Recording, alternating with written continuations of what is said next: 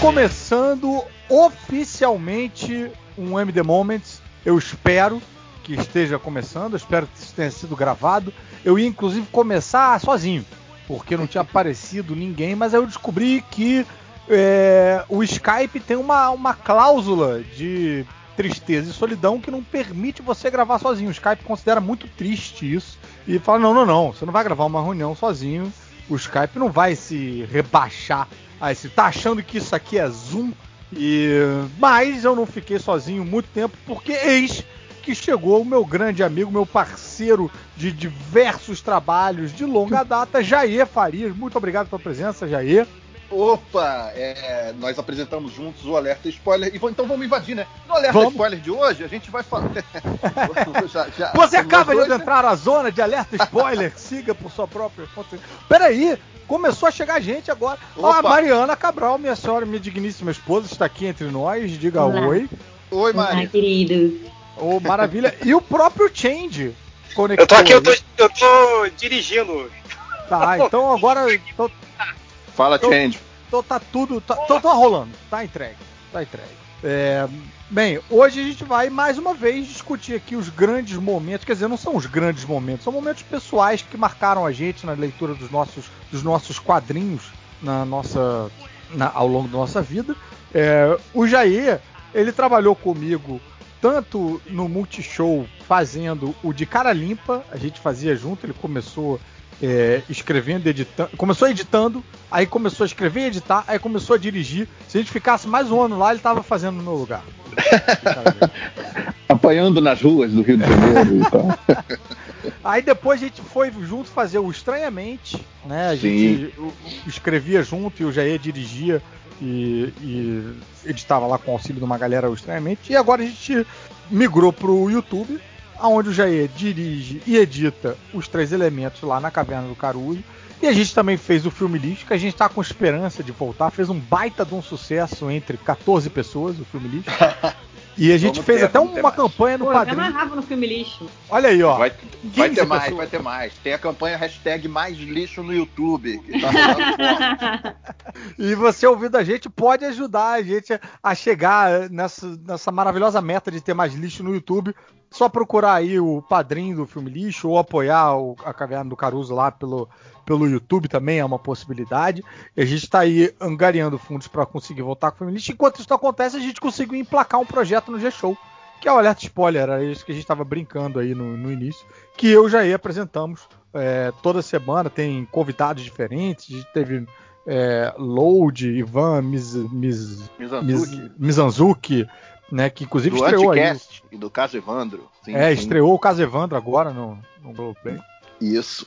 É, e apesar dele estar tá trabalhando no meio artístico aí esse tempo todo, ele também é nerd. A gente se conheceu assim na, na faculdade, acho que foi isso que nos aproximou. Eu acho que foi por causa disso que o Jair decidiu tolerar a minha proximidade, a minha presença. Você tava porque... com uma camisa do Mad Men nas primeiras aulas. Olha aí. Disso. E qualquer um que não fosse nerd ia achar que é o Shazam, né? Ia falar errado.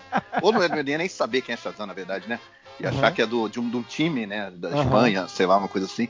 E aí eu lembro disso, cara. Eu lembro que eu vi a Mad Men e tal. E eu só conheci o Mad Men, na verdade, porque tinha um crossover, senão eu não conheceria. Eu não conhecia Mike Allred ainda. E Tava eu tenho vergonha de admitir, minha esposa está aqui presente para fazer, para validar a minha pergunta, que eu tenho essa camiseta até hoje. Essa camiseta ah, deve estar tá em ótimo estado. É, o que, uns 14 anos. E eu sempre camisa. acho que é The Flash, eu acho que tudo é The Flash. Olha aí, tá vendo? Flash, Flash. É, Flash. flash. É ah, tá é mais... The Flash, amor. Aí, aí são 15 minutos de palestra para explicar. Que, Não, na Terra 2, é, começa, é, né? exatamente. Ô, Jair, você sabia que a Mariana começou a ler o Watchmen? Ah, pô, queria estar no seu lugar, Mari, lendo ótimo pela primeira vez. E eu vou dizer, não fui Maneiro. eu que empurrei, não, tá? Eu não falei nada, tava quieto no meu canto. Do nada, do nada. Só ela que eu vou precisar. Aliás, você podia pedir aí para seus editores, eu vou precisar de, um, de, uma, de uma edição mais recente, porque tá com alergia, tá me dando alergia, tá cheio de poeira o negócio. Eu não consigo tá ler. É, eu passei a noite espirrando porque eu não consegui ler o negócio.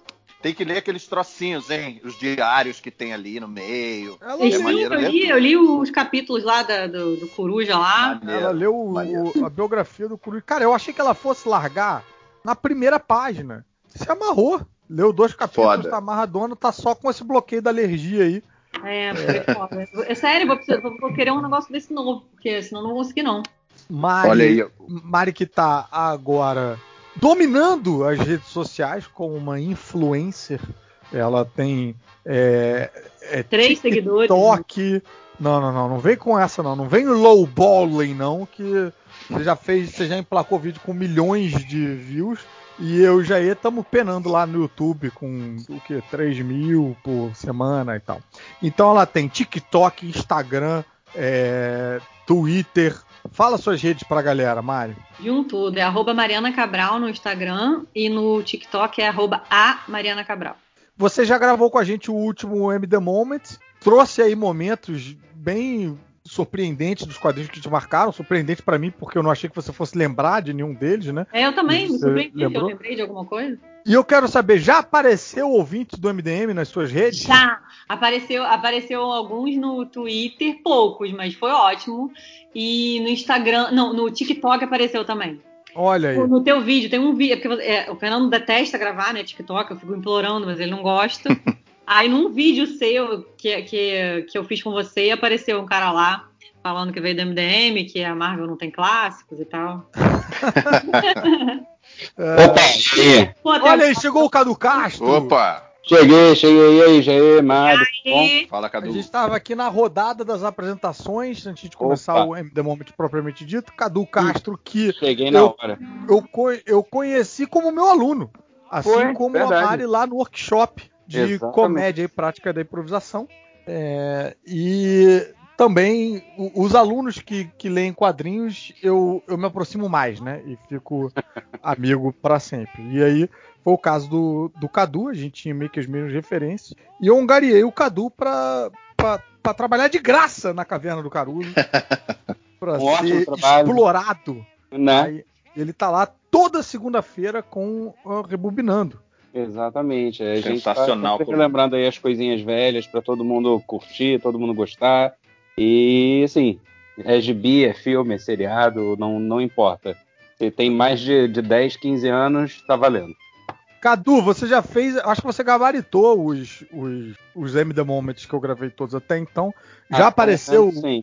Já apareceu ouvinte do MDM aí nas suas redes e tal? Ah, pô? já, já apareceu sim. Sim, tipo, no, no, no, Instagram nem tanto, porque meu Instagram realmente não é muito movimentado, não. Mas no Twitter. Instagram é já, é já... família, né? É, exatamente. Aí o, o Instagram já. O, o, Twitter já, já entrou uma galerinha assim que começou a seguir ali.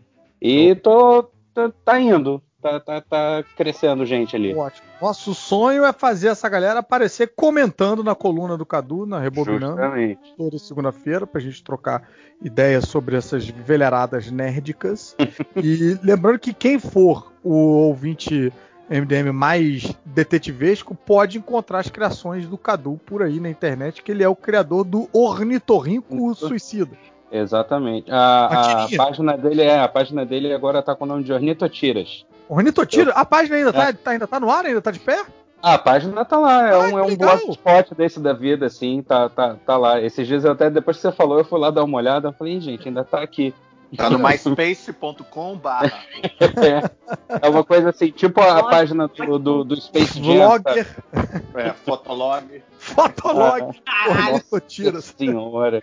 Mas é tipo a página do Space Jam que tava no ar desde 95, assim. É linda essa página. Tiraram? Tiraram qual, do ar porque vai vir um novo filme, né? Peraí, ah. o que a Mari falou aí? Do que? Do Orkut? Tem uma Oi, comunidade Mari. do Orkut também, o Ornitorrinho com suicida. Isso, exatamente. Você era dessa comunidade, Mari? Sempre fui. Olha aí. A Mari é. era minha fã, cara, nem sabia. Sim, sim, super lia. Gente, olha só, cara. E, e tirinhas é algo que, que é, é, transborda no lar dos Castro. Do... Ah, é, a minha esposa é a, a, a, a, quadrinista dos Bichinhos de Jardim. Bichinhos de Jardim, que são publicados é, mais no jornal ou em um jornal só? Não, no Globo, é publicado no, no Globo. No Globo, olha só, cara. E, e você de também pode seguir a Clara na, nas redes sociais. Aí você vai completar o, o, a família toda. A família Cadu, né? Menino, é. mas já estamos aqui há 20 minutos só de jabá, né? Que maravilha. Ah, é. Sim. Estamos ganhando tempo. Ver se aparece algum algum MDM oficial aí, se bem que o Change já deu oi e já. Já, chegou, já, já estacionou, já o subiu. O Change deu oi e oficializou. Ele deu oi e virou MDM. Ele não tá mais dirigindo. É, eu tô, tô há 15 minutos tentando fazer a baliza aqui, mas tô aqui. mas o Change não tava dirigindo nem no início, que ele tá no Silicon Valley e os carros se dirigem sozinho lá. Ah, é verdade. É, é, é, é tudo dirigido pelo, pelo Google, com aquele. Aquele mamilão que fica em cima do carro ali, aquele. Mamilão. Bem, então vamos começar, já que eu tomei esporro da esposa que ela quer falar de quadrinhos. ela quer mais quadrinhos. Ela não quer. Ela não quer blá blá blá blá, ela não quer jabá, ela não quer tua esposa. Não, tô adorando jabá, eu só fico pensando ela quer o ótimo. casa dele, ouvindo já meia hora de jabá. Então vou. o cara não tá conseguindo nem lavar louça direito, né? Ele tá, ai, cara, eles não passam. É, o cara pô, tá com a mão molhada, não quer mexer no celular pra avançar. É, e o cara com a mão molhada falando, tem que anotar essas arrobas todas, como é que eu faço agora? Cada hora ele me fala uma arroba mais importante. Como é que era? Era ornitotiras.fotolog o quê? Foto, fotolog, comunidade do Orkut, hein? Como é que é? Mas vamos dar início aos trabalhos então. Eu vou começar a, a rodada para. Uhum vocês engano tempo, eu quero falar de um momento aqui que foi suscitado a mim, em parte, eu acho por conta do Cadu na, na semana passada, que é um, um M The Moment que me marcou bastante, bem um cheap shot, né, um, um golpe baixo, do Mark Miller, é, escrevendo The Ultimates, os Supremos. Hum. Em que a gente tem ali uma, um, uma batalha do Capitão América contra, eu acho que era um Chitauri, eu acho, ou ou era um flashback do Capitão América, não lembro qual era exatamente a batalha do Capitão América, que aí o, o vilão vira para ele e fala: Por que, que você não desiste? E aí o Capitão América fala: Desistir! Desistir! E aí dá um cacete no cara e ele aponta a letra A no, no, no, capacete e fala: Você por um acaso acha que isso aqui é inicial da França? Eu achei. Muito... É contra o Hulk, cara. Era contra o Hulk? Não era contra era o Hulk, não. Não, era contra, era contra o Bruce Banner, na verdade, né? Acho que foi isso, alguma coisa assim. Não, não, foi não era. Isso? Ou era um Chitauri ou era um. Ah, não, não, desculpa, eu confundi. É porque contra o, contra o Hulk ele teve uma situação parecida, que ele vira e fala assim: não, capitão, desculpa, eu era o Hulk, mas agora eu já voltei, eu não sabia do que estava fazendo. Ele, não, tudo bem, meu querido, vem cá, eu vou te ajudar a levantar. E aí ele dá um, um bicão na, na, na, cara do, do Bruce Banner e ele desmaia, ele vai embora assim: pessoal, pode levar, né? Tipo, já tá. É, caído. Eu confundi, eu... mas não era ele não. Então, era ou um, um, um, velho nazista que na verdade era um alienígena transmorfo, ou era uma batalha já na, lá naquela época, naquele, na, na, introdução lá do, do Capitão América. Mas eu acho que não, acho que era hoje em dia ele lutando contra um esse Chitauri transmorfo aí. E esse Capitão América era um.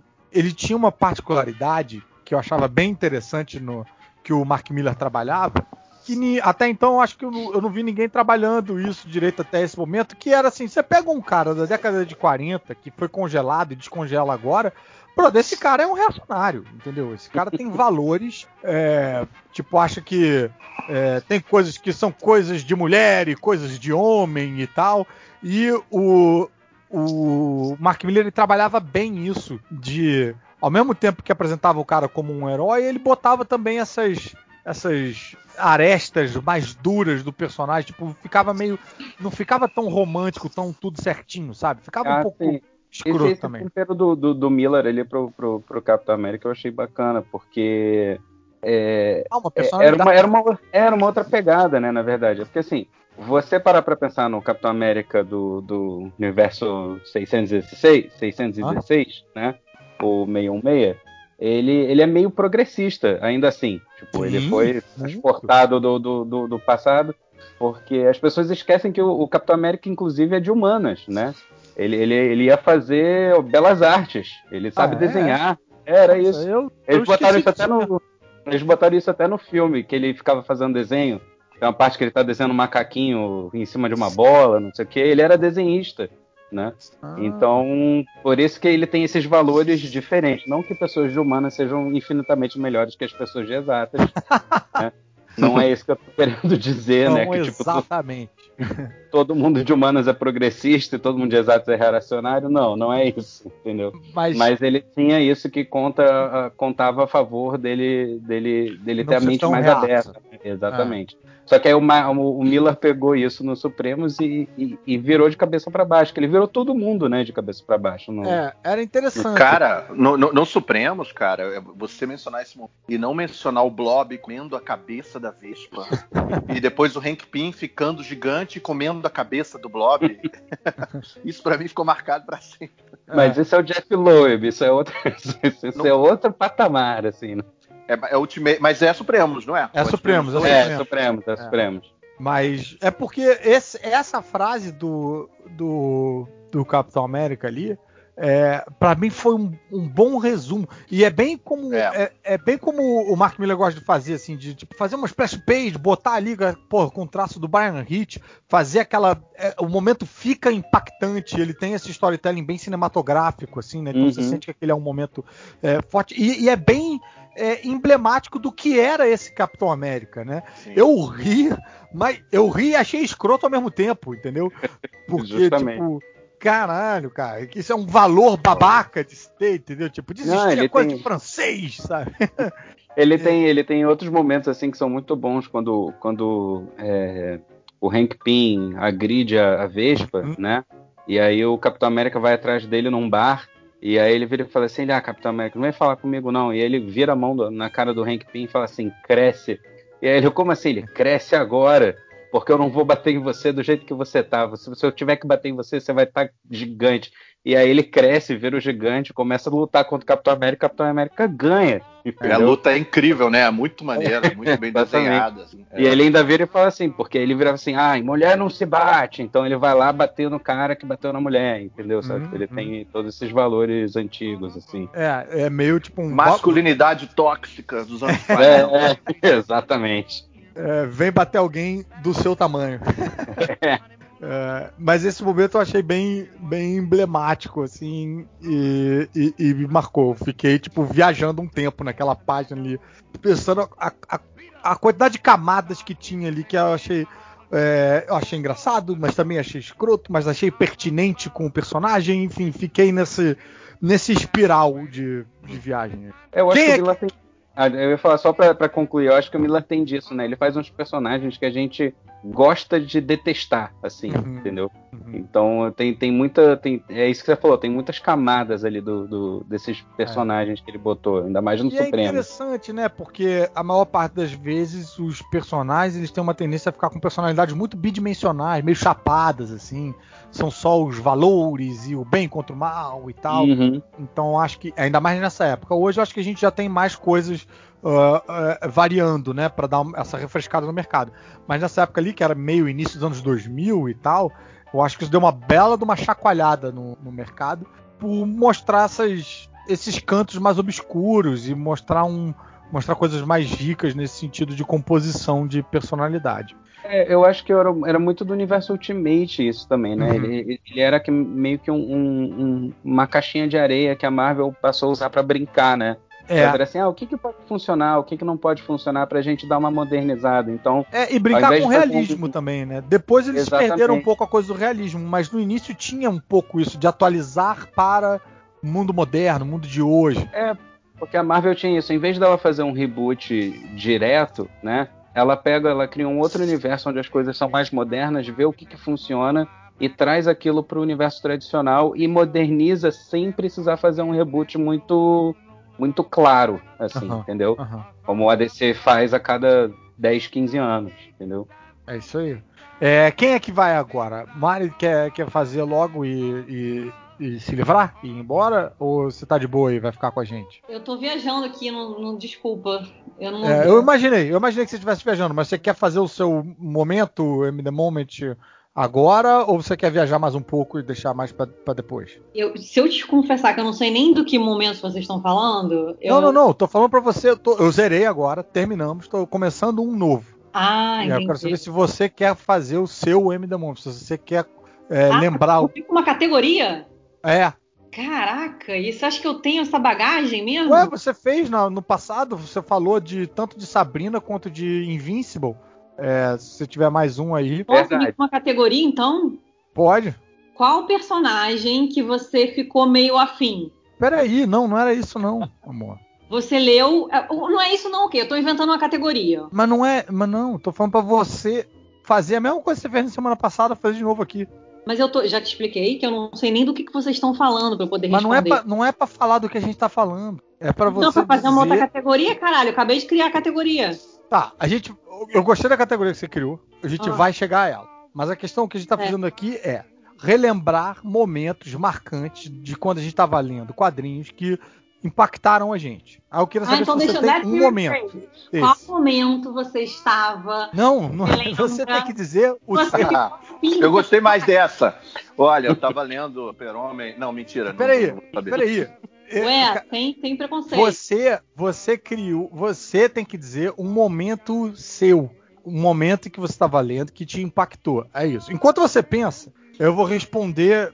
A gente vai fazer uma rodada aqui para responder essa categoria nova que você criou, que foi o MD Crush. O, o Mas MD. É só adaptar o momento em que você ficou afim do personagem. Só é uma questão de adaptação. Tá. É, então tá, quais foram os personagens que vocês tiveram crush aí?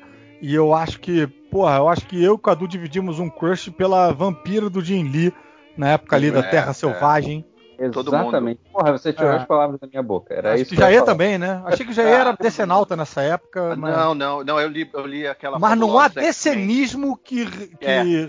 que resista. resista aos poderes da vampira. É, acho que é, acho que é unânime, acho que é unânime. É, eu posso e, pensar... e eu vou dizer que esse crush, esse crush foi agravado um pouco pelo desenho do X-Men, que a vampira tinha, um, tinha uma voz maneira, tanto em português quanto em inglês. Ela tinha um, em inglês ela tinha um sotaque é, sulista americano, ah, mas né? Estamos falando é. do quadrinho. O que, que tinha nela que, que, que despertava aí nos, nos rapazes? Ah, a gente tinha 13 anos e ela era uma personagem super gostosa. Era basicamente. É, isso. eu mas, acho mas, que ela mas, não era só com certeza não. tinha. Relação ela, eu acho que ela, é, além dela ser desenhada de uma maneira muito gostosa, como todo mundo, até Tia May era desenhada de um jeito gostoso nesse, nos anos 90, é, ela tinha uma coisa também de ser. De, de ter uns poderes porradeiros. Ela voava, é, tinha super Era muito diferente. E, era muito diferente isso. E, não era, e, ela não caía no clichêzão, né, das, das heroínas. É, ela era maneira, assim. Né? É, e, e o, o, o, lance legal dela é porque, assim, apesar do poder dela, né, evitar ela ter contato com as pessoas, ela era uma personagem que parecia ser muito confiante. Isso. Entendeu? Pode crer. Ela, ela era muito bacana nesse sentido também. É.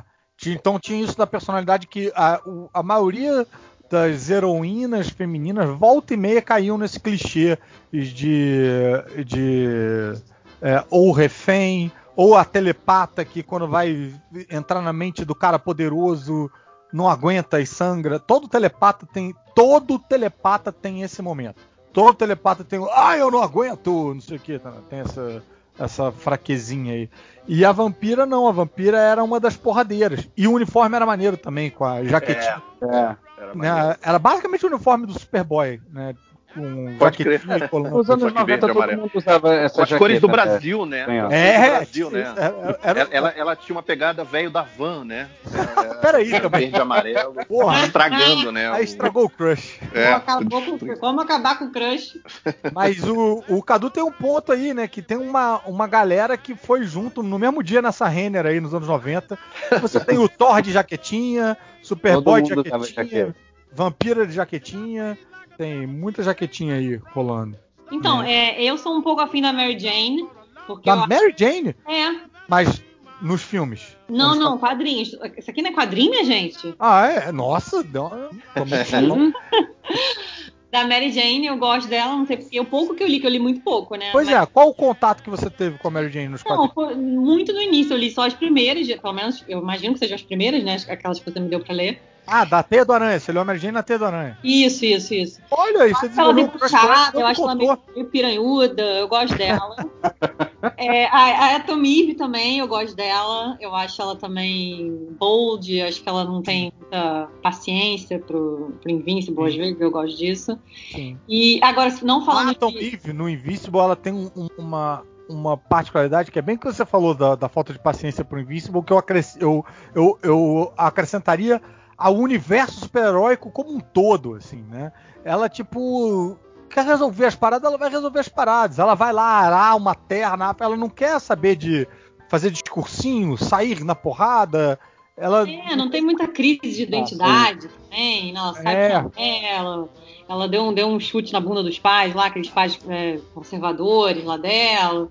Não tem e... draminha também. É. Não tem draminha, eu gosto disso. Coisa que a gente e gosta. fora dos quadrinhos, obviamente, o, o, Wolverine, né? Que quando eu vi, eu não tinha o menor contato com o X-Men, nunca tinha ah, lido. Tinha aí, visto. no caso, mais eu, o, o, camarada. É mais, o... é mais, o Hugh Jackman mesmo, que eu no cinema, que eu fiquei assim, apaixonada pelo personagem real, além do Hugh Jackman uhum. ser lindo e tal, mas o personagem eu achei muito maneiro, assim, passei e também tem esse aspecto aí do, do foda-se, né? Esse aspecto do pau nos seus cus, eu faço o que eu quiser, né? Eu acho que o Hugh Jackman fez isso bem também. É, e tem o clássico bad boyzinho, né? Que ele é um cara legal e tal, mas ele também não é, não segue as regrinhas, ele tem, isso tem uma um sex é o, nisso. É o clássico bruto do coração de ouro, né? É, exato. E é curioso ela falar do, do Hugh Jackman porque o, o Wolverine dos quadrinhos é bem menos crushable do que Sim.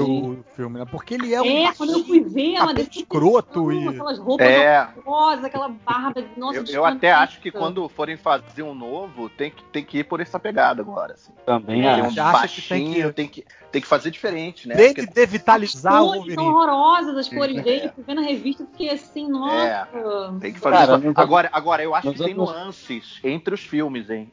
É, hum. Na atuação do Hugh Jackman. Eu acho que ele eu acho que naquele Wolverine Origins, por exemplo, hum. eu acho que ele tá galanzão, assim, de um jeito meio nada a ver. É, uhum. Acho que é direção mesmo. Carregaram ele, demais na galanzinha. É, ele anda. E os dois estão anda... muito grandões, né? Os dois estão muito grandões, né? É, mas assim, ele tá até fortão no, no, no mais recente aí, no, no, no, é, no Days of Future Past ali, eu disse. Uhum. Eu Dias acho bem. Futuro. Dias no Futuro Esquecido, eu, acho, eu adoro esse filme, cara. Muita gente não gosta, mas eu acho muito bom. Eu acho que ele tá muito bem ali, os personagens. Mas no Origens, cara, ele, deixaram ele galã, assim, ficou uma hum. coisa meio. Ele tá com o cabelo meio esquisito, né, cara? É, é, a, a, exatamente, tá meio penteadinho, limpinho, é. assim, é. ficou, ficou diferente. Assim. Isso é uma parada que eu sempre me queixo também. ele silêncio. fez uma harmonização facial nesse último. cara, aquele cabelo é muito isso de acertar, cara, e eles mandaram é, muito bem. Porque Sim. é muito disso, cara. Fica é verdade. Não, e o cabelo. A gente não pensava tanto no cabelo do Wolverine nos quadrinhos, já simplesmente era assim. Quando você vai ver ele meio físico, o cabelo vira meio que um poder mutante também, porque para aquele cabelo ficar daquele jeito, ele tem que escovar, né, cara? É, Todo dia de manhã ele tem que passar é, o pente. Passar uma, uma, pomada, né? É muito Ó, tem um cara, tem um cara que por anos, é o Danzig, Glenn Danzig, vocalista, ex-vocalista dos Misfits, cara de heavy metal, de rock, muito antes de ter, vindo da Marvel e tal, ele tinha um roteiro de, de um filme de Wolverine que ele queria protagonizar. E o cara é forte pra cacete e tem o mesmo cabelo e a mesma barba, tudo igual, assim. O cara queria fazer esse filme. Procurem aí, você aí ouvindo. Procura, é, faltava, pô, faltava muita coisa. Esse roteiro aí devia ser horroroso. Mas isso é uma Procurem no Google aí o cara cantando a música Mother. Aí você vai ver que ele é igualzinho ao Wolverine. Isso é uma parada que eu, eu volto e me queixo também, né? É, a gente falando aí do, do, do abismo que existe entre o Hugh Jackman e o, o Wolverine lá do, dos quadrinhos, que, hum. cara, é muito difícil você fazer uma pessoa que se encanta por esses filmes transferirem pro universo dos quadrinhos. É, a, a, a Mariana, porra, pirou com o, o Hugh Jackman lá. Eu ficava pensando, o que, que eu posso dar de quadrinho do Wolverine para ela gostar? Nada. Não tem nada que, que, é, que ver, né? aproveite né? esse embalo, entendeu? E eu, eu, durante um tempo, eu, queria muito, não sei como, vender essa ideia pra Marvel de fazer que nem eles fizeram o universo Ultimate, fazer um universo de quadrinhos do universo cinematográfico da Marvel, com aventuras menores, você não precisa ter aventuras todas no nível de Guerra Infinita, mas em quadrinhos, mas sem fazer o que eles fazem. E quando eles vão fazer adaptação de quadrinho do, do cinema, né? Eles sempre pegam os estagiários encostados ali para fazer a parada, né? Sim, e, sim fazer uma webcomic zoadona. Né? E, e pegar, porra, pega Mark Miller, pega Brian Hitch, pega é, Mark Wade, pega é, Kurt Busiek, pega o Chris Semine, pega os tal, não, para você fazer um quadrinho que o maluco saiu do cinema, ele compra aquele quadrinho ali, ou ele pega aquele quadrinho e ele, ele reconhece o universo, reconhece os personagens, ele está inserido dentro do. usar essa, essa bagagem que o espectador de 10 anos de cinema na Marvel tem para é, para ler quadrinho e tal. Ao invés de tentar botar isso a forceps, né, nas linhas. Nas histórias, fazer né? um filho do Nick Fury ali, ah. né? Aquele tipo Cadu de coisa. jogou uma imagem aí do que seria o Wolverine da vida real. É, na verdade, esse ator é um cara chamado Paul D'Amato. Eu, eu, vocês estavam falando do ator assim. E Sim. esse cara foi a inspiração do John Byrne para desenhar o Wolverine sem máscara. No, no, no iníciozinho do, do run dele lá. E esse no... cara parece desenhado pelo John Byrne. Exatamente. Aí você olha assim, quando eu, quando eu descobri essa história e eu fui procurar a foto do cara nesse filme, que é um filme de hockey, e o cara é um jogador de hockey, né? Tipo, ele é o Wolverine dentro desse filme, porque ele é todo ah. mal encarado, bruto. Você não botou grosso, isso numa Rebobinando também? Eu botei no meu Twitter. Ah, alguns isso. dias atrás, assim, quando eu descobri isso, eu botei lá e, e tava comentando sobre isso, assim. E aí, vocês estavam falando dos atores, eu falo assim, podia chamar um cara desse, né? Tipo, um cara feio desse para fazer o Wolverine, né? Vai, Mariana larga a Marvel e vai aparecer. Pelo amor de Deus, Cadu. Por quê, Cadu? Por quê? Mas, Mas, é a cara dele, né? Tipo, eu acho incrível. E vocês falam de cabeça, cara, a costeira, ah, não, é. é, porque a gente tem Wolverines diferentes de referência. É, exatamente. É, verdade. Mas vamos voltar para nossa pauta aqui. É, vamos falar aí de um outro MD Moment, um momento de quadrinhos que tipo te, te deixou baqueado. Vamos lá, vai lá, Cadu, puxa aí tá. um MD Moment. É, eu, esse é um, não é um momentaço assim, não. Assim, é, é, é, é coisa simples. Assim, eu gosto muito do Homem-Aranha, né? Ele é um dos, dos meus, meus heróis favoritos, assim. E o que me chamou a atenção nele também era aquela coisa clássica dele fazer as piadinhas, né? Quando ele ele tá lutando contra os, os vilões. Uhum. E aí tem uma piada dele que eu, que eu achei muito boa. E, e isso é o meu demômetro agora, assim. Foi em Vingadores vs X-Men. Hum. Que. Quando Ué, recente, luta... então. É, recente. Quando a luta começa, assim, isso é porque eu tava sem, sem ler gibi já há muito tempo. E aí, quando saiu Avengers, é, Vingadores vs X-Men, eu falei, ah, vou, vou comprar, vou ler. É um negócio fechado, vou, vou comprar na banca quando for sair cada edição. E, e, eu gosto muito dessa saga. Eu acho ela muito boa, inclusive. Essa Todo... é, é, o, é o reflexo lá do, do da Força Fênix que assumiu Isso. Ciclope, Colossus, o, todo mundo, os X-Men. Exatamente, é. Uhum. E eu gostei muito dessa saga, assim, eu achei ela bem bacana. Eu achei que todos os personagens ali tinham é, suas motivações concretas ali para lutar. E, e, eles também entraram na galhofa, fazendo uns tains assim, com, com a galera simplesmente se batendo, porque sim, entendeu? Que ele falou assim: é isso que o povo quer ver, então é isso que a gente vai botar também, uhum. né? E aí a cena é que quando começa a batalha entre os Vingadores e os X-Men, isso é na primeira edição, na, na ilha lá do, dos X-Men lá em São Francisco, o Wolverine sai de fininho para entrar no, no complexo dos X-Men. Né? O Wolverine tá do lado dos Vingadores. E aí é, o Homem-Aranha vai atrás dele. E os dois juntos funcionam muito bem. Aquela, aquela, aquela uhum. dinâmica meio buddy cop movie, né? Uhum. Um mal-humorado e, e, outro engraçadinho. Isso. Aí eles estão entrando pelo duto de esgoto do lugar. E aí o Aranha fala assim: Ei, eu tive uma ótima ideia. Por que a gente não entra escondido por um velho duto fedorento? Ah, eu não faço isso tipo de, sei lá, terça-feira passada. Né? Ele, ah, não pedi você para vir comigo, pedi Aí ele, não, mas deve ter escapado dos seus pensamentos, né? Tipo, e, e os dois vão entrando juntos, sabe? E eu lembrei da, da piada dele, dele entrando no, no, no esgoto, falando assim, puxa, eu venho pro esgoto, Quarteto Fantástico não vem pro esgoto, né? Tipo, os X-Men não vêm pro esgoto, sabe? Tipo, os Vingadores não vêm pro esgoto. Por que, que meus vilões têm que se esconder no esgoto, sabe? Tipo, e eu gosto muito dessa, dessa, dessa, desse jeito dele de, de pensar os próprios clichês enquanto a gente está lendo, assim. Muita coisa vai da tradução aí do. do, do, do, do Mário Luiz Barroso, será? Da produção, não, da, da, produ da produção, né, do, do, do, das revistas aqui. Quem foi que ah. fez aqui, na verdade? Eu não sei. A tradução? É, é um Paulo França. Eu tô com, eu tô ah, com o gibi tá. aqui na mão. E, e aí eu gosto muito do, do. Me fugiu o nome dele agora. Ah, do JP. Aham, e, muitas das piadas. Martins muitas das piadas do, do Homem-Aranha funcionavam para mim quando eu lia antigamente, justamente por causa da, da, da adaptação do JP. Uhum. Entendeu? Tipo, o Homem-Aranha falando coisa assim, tipo, ah, eu vou cair no conto do vigário, né? Por que, que eu caio sempre no conto do vigário, sabe? Umas assim, expressões ali, né? Tipicamente brasileira, né? O, o JP tinha um lance dele, dele colocar sempre alguém falando do personagem chamando JP, né? É, tá isso, também. Eu, é, eu acho que isso era JP, vem ver o que, que tem aqui atrás. Ah, é? Ah, é. que maneiro. E eu, eu, eu vi isso em alguma palestra aí, que eles começaram a botar o JP de easter egg nas paradas ali em homenagem a ele. Direto, direto. É. é. Eu tô lendo esse livro da. Eu acho que vocês dois iam se amarrar. Esse livro, um livro da editora heróica, chama. Editora Abril, O Império dos Gibis. Pô, que é maneiro, hein? Ah, toda mas... é, é, a fundação da editora Abril desde antes de chegar no Brasil ali. Começa a contar da geração do, dos pais dos fundadores e tal. E aí tem o, o JP, tem o Elcio Carvalho, tem uma galera toda. E, cara, o início da parada é inacreditável, assim, tipo, dos quadrinhos da, dos super-heróis na mão da, da Abril, da Marvel, da DC. Caraca, é, é muito maneiro de ler, assim. Uma molecada que tava, tipo, na faculdade, fazendo faculdade de medicina e, e, e ao mesmo tempo traduzindo ah, eu sei, eu sei que livro é esse. Oh, eu ainda não li, mas eu sei que livro é esse. Eu vi a capa dele aqui agora na, na internet. Cara, bem, bem interessante. É, então esse momento aí do, do super do, super, do Homem-Aranha e Wolverine andando no esgoto te marcou. É, é, é, um momento, é um momento simples, né? Mas ah. é um momento que assim. Mas que, que dialoga paro, com outros momentos ali. Exatamente. Eu paro, dou uma gargalhada, lembro assim, nossa, tipo, é, é, essas piadas são muito boas, isso é sensacional. Aí a gente continua lendo, entendeu? Só, tipo, marcou, mas é, é, aquilo. Você marca e vai lembrando sempre, né? Uhum.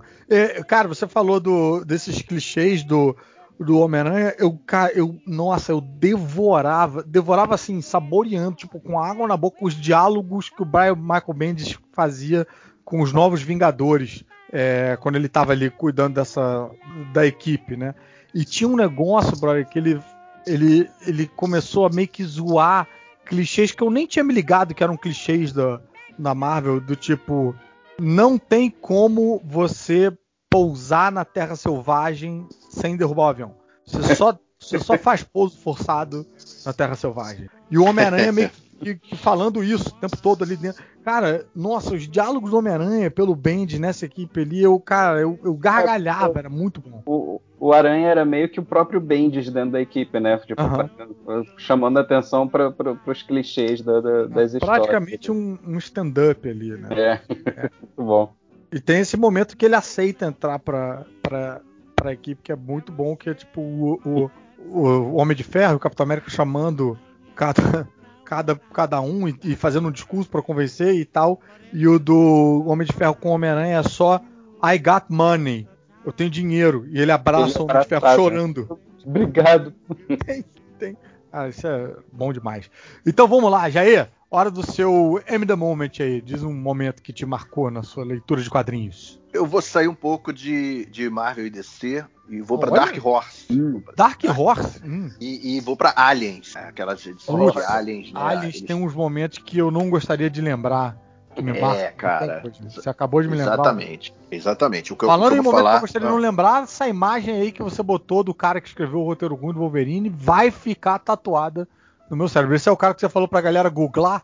O é, é o Glenn Danzig. Glenn é, Sabe aquelas notinhas na Wizard? Quando você vê assim, Kevin Smith tá escrevendo um filme sobre super-homem, você fica, meu Deus, um dia vão fazer algum filme sobre. Uhum. E aí saía muito isso sempre. Glenn Danzig está escrevendo, aparecendo na MTV falando. Eu, ficava naquela esperança. Então, Saiu tá. o filme do Corvo, talvez saia um do Wolverine naquela época. Então eu assim. queria alertar aí os ouvintes para não googlarem essa imagem é, que a gente está vendo aqui. Mas Exatamente. vamos lá. Dark Horse Aliens. É, Aliens, cara, tem muita minissérie muito boa, né? De Aliens na Dark Horse, recentes, inclusive, também. Essa aí já deve ser ali de. Vou até, vou até quero até falar a data correta. Uhum. É, essa é de 93. É, e é uma minissérie de quatro, quatro edições, escrita pelo Jim Woodring, ilustrada pelo Killian Plunkett. E, cara, é uma história bizarra de uma galera chegando numa estação e aí tem cientistas nessa estação fazendo experiências com os aliens. Com aliens presos ali. Nossa, tentando... é exatamente o que eu não queria lembrar. É, essa. cara, é terrível. Isso aí ficou marcado no meu cérebro, cara. E aí eles fazem experiências ali, meio tentando controlar e se defender psiquicamente dos aliens. Experiência Mas, com os aliens, né? Com tipo... os aliens. Botam os aliens em labirinto, por isso que é labirinto o nome, né? E aí, e aí soltam uma pessoa ali dentro para ver se ela sobrevive e tal. Enfim, tem um momento que tem um flashback da história do que resolveu fazer aquilo, fazer aquela experiência.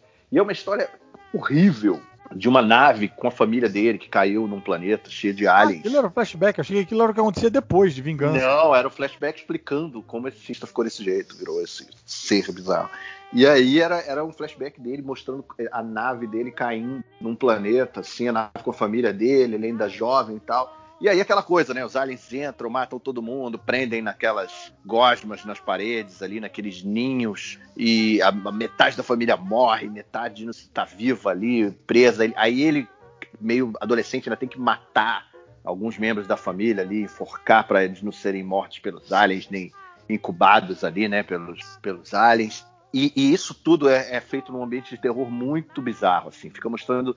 Porque é, esse ninho de aliens está meio doente, tipo uma praga ali, uma, uma sarna maluca, uma doença preta, assim, destruindo aquela gosma lá dos aliens nos filmes. Então, esses aliens estão meio doentes. Então, o cara sobrevive ali. Ele começa a emular os aliens comer as paradas que os aliens comem e, e beber sangue, sei lá o que, e, e, fica vivendo alguns meses ali. E no final das contas, os aliens, ele consegue meio que envenenar o todos os aliens morrem, ele sobrevive. E ele vira um cientista assim com muito conhecimento sobre os aliens, um conhecimento que ninguém teve, por ter vivido junto com eles. Fica meio maluco ali, psicopata e tal, e passa a fazer experiências com isso.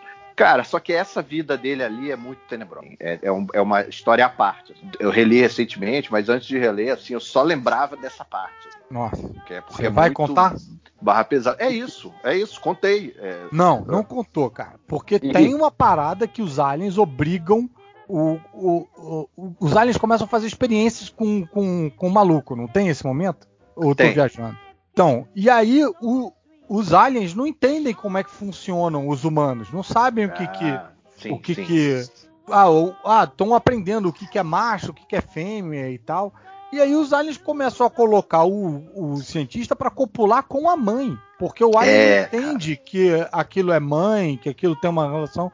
Cara, brother, isso é pra fuder e, a cabeça. E, e ela tá assim, tipo, sem, já com sem as pernas, sei lá, presa naquele negócio, brother. tudo derretido por ácido, e aí ele enforca ela. É uma a parada é horrível, assim. E, e, cara, e rolam outras coisas. É bem bizarro, bem bizarro. Então isso ficou marcado negativamente na minha Nossa. cabeça para sempre. E, e, e, tem muita isso, coisa assim, cara. Isso vai ajudar muita gente a chegar no MDM através das estatísticas de procura do MDM. Eu ia falar, gente, muito obrigado por compartilharem essa história, porque eu vou saber que eu nunca vou comprar isso pra ler. Barulho, é. na moral, cara, esse foi realmente um, um MD Moment aí que até hoje eu tento esquecer, mas do nada você lembra dessa imagem. Do nada. é, exatamente, é muito pesado. Do cara. nada, você tá tendo um dia bom, e de repente, caralho, aquela história do Alien, puta merda.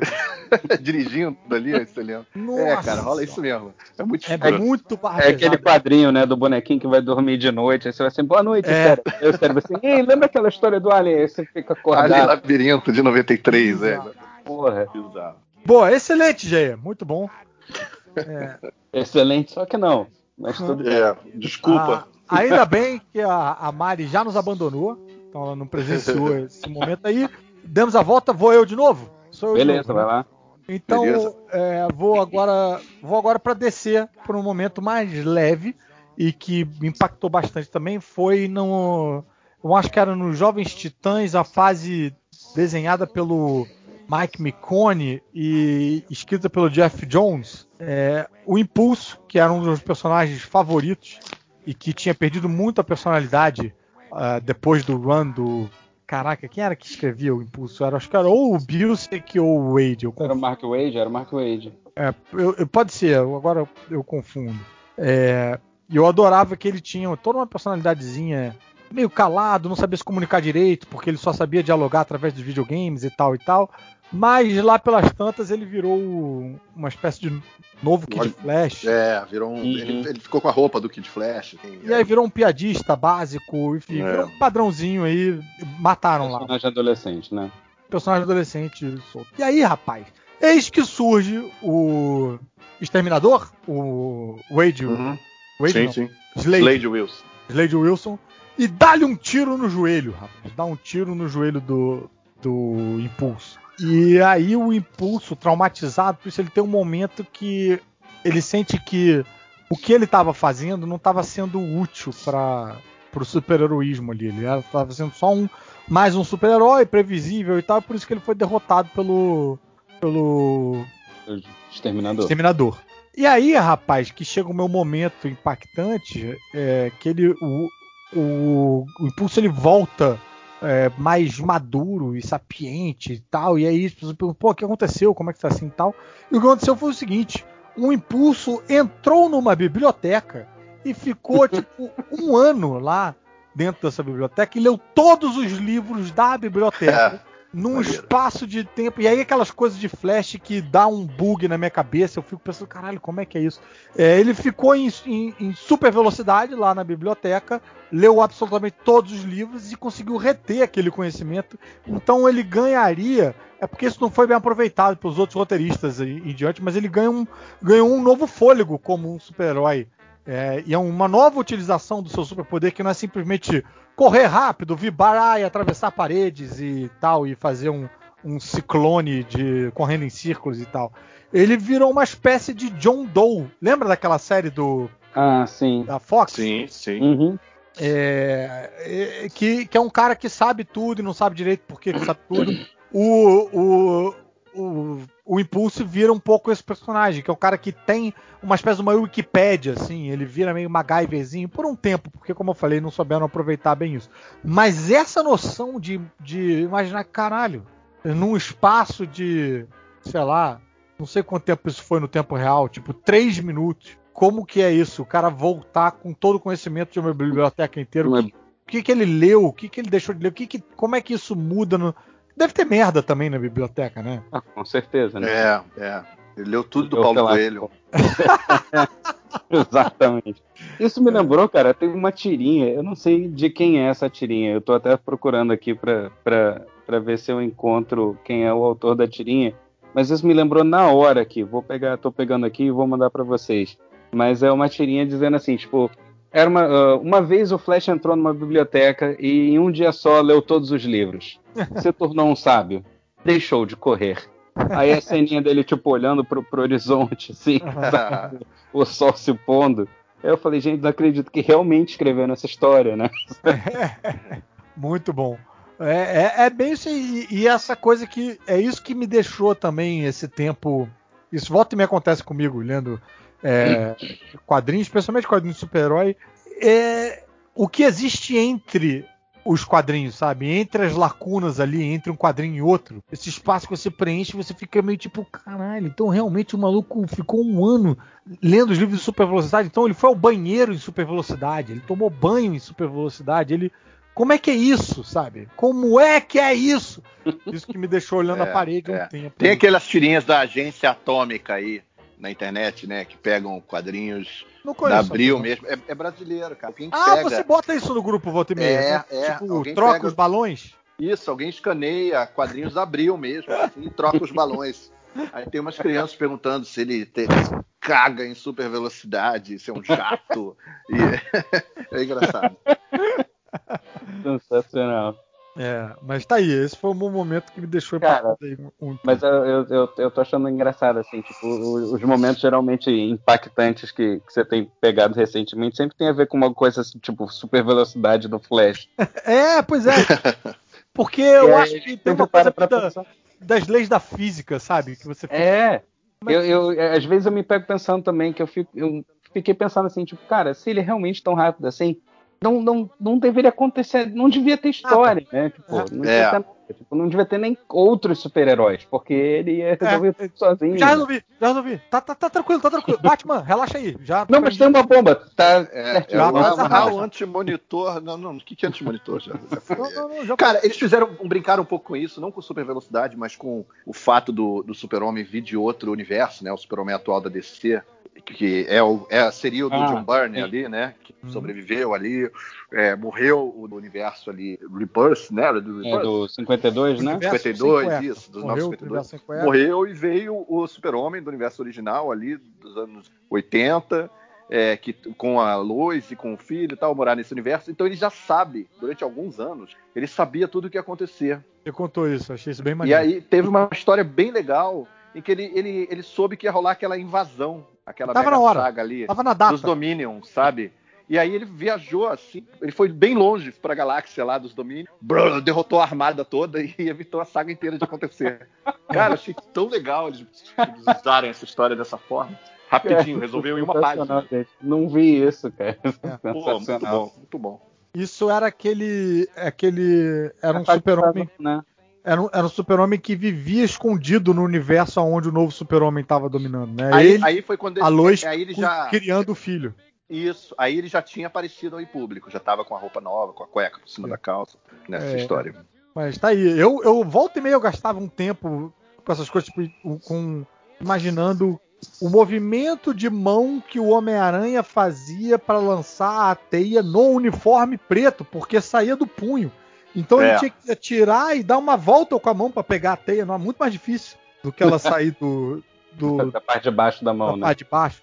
Também ficava pensando, pô, por que atirar a teia desse jeito? É muito mais difícil você atirar a teia com os dois dedos do meio e manter os outros dedos esticados. É fisicamente impossível isso de se fazer. Eu é. gasto um tempo pensando nessas coisas. É, eu, eu, lembro de ter visto alguns desenhistas fazendo diferente, assim, tipo, o Eric Larsen de vez em quando variava, né? Ele uhum. não fazia aquele símbolo do, do, do rock and roll do Homem-Aranha, né? Às vezes ele apertava com a mão inteira ou apertava com é. Tipo, deixando só o indicador para frente, como Fora, se estivesse é. girando, alguma coisa assim.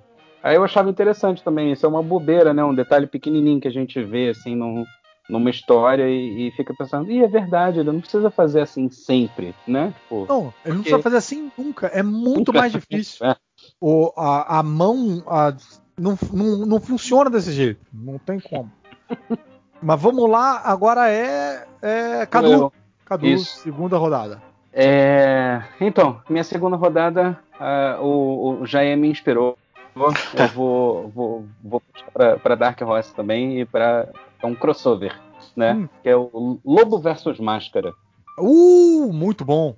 E... É um dos poucos crossovers bons. Porque normalmente Sim. o crossover ele não funciona nem para um universo nem para o outro e fica uma coisa meio aquém aí. Esse é um crossover que funciona para os dois universos. Ele tem, ele consegue ele tem leis dentro dele, né, do, desse uhum, crossover aí, ele que faz com que, que, que não atrapalhe nenhum dos dois universos. E, porra, bem escrito e bem desenhado, que é desenhado pelo Doug Mank, não é? Tipo, Isso, é, exatamente.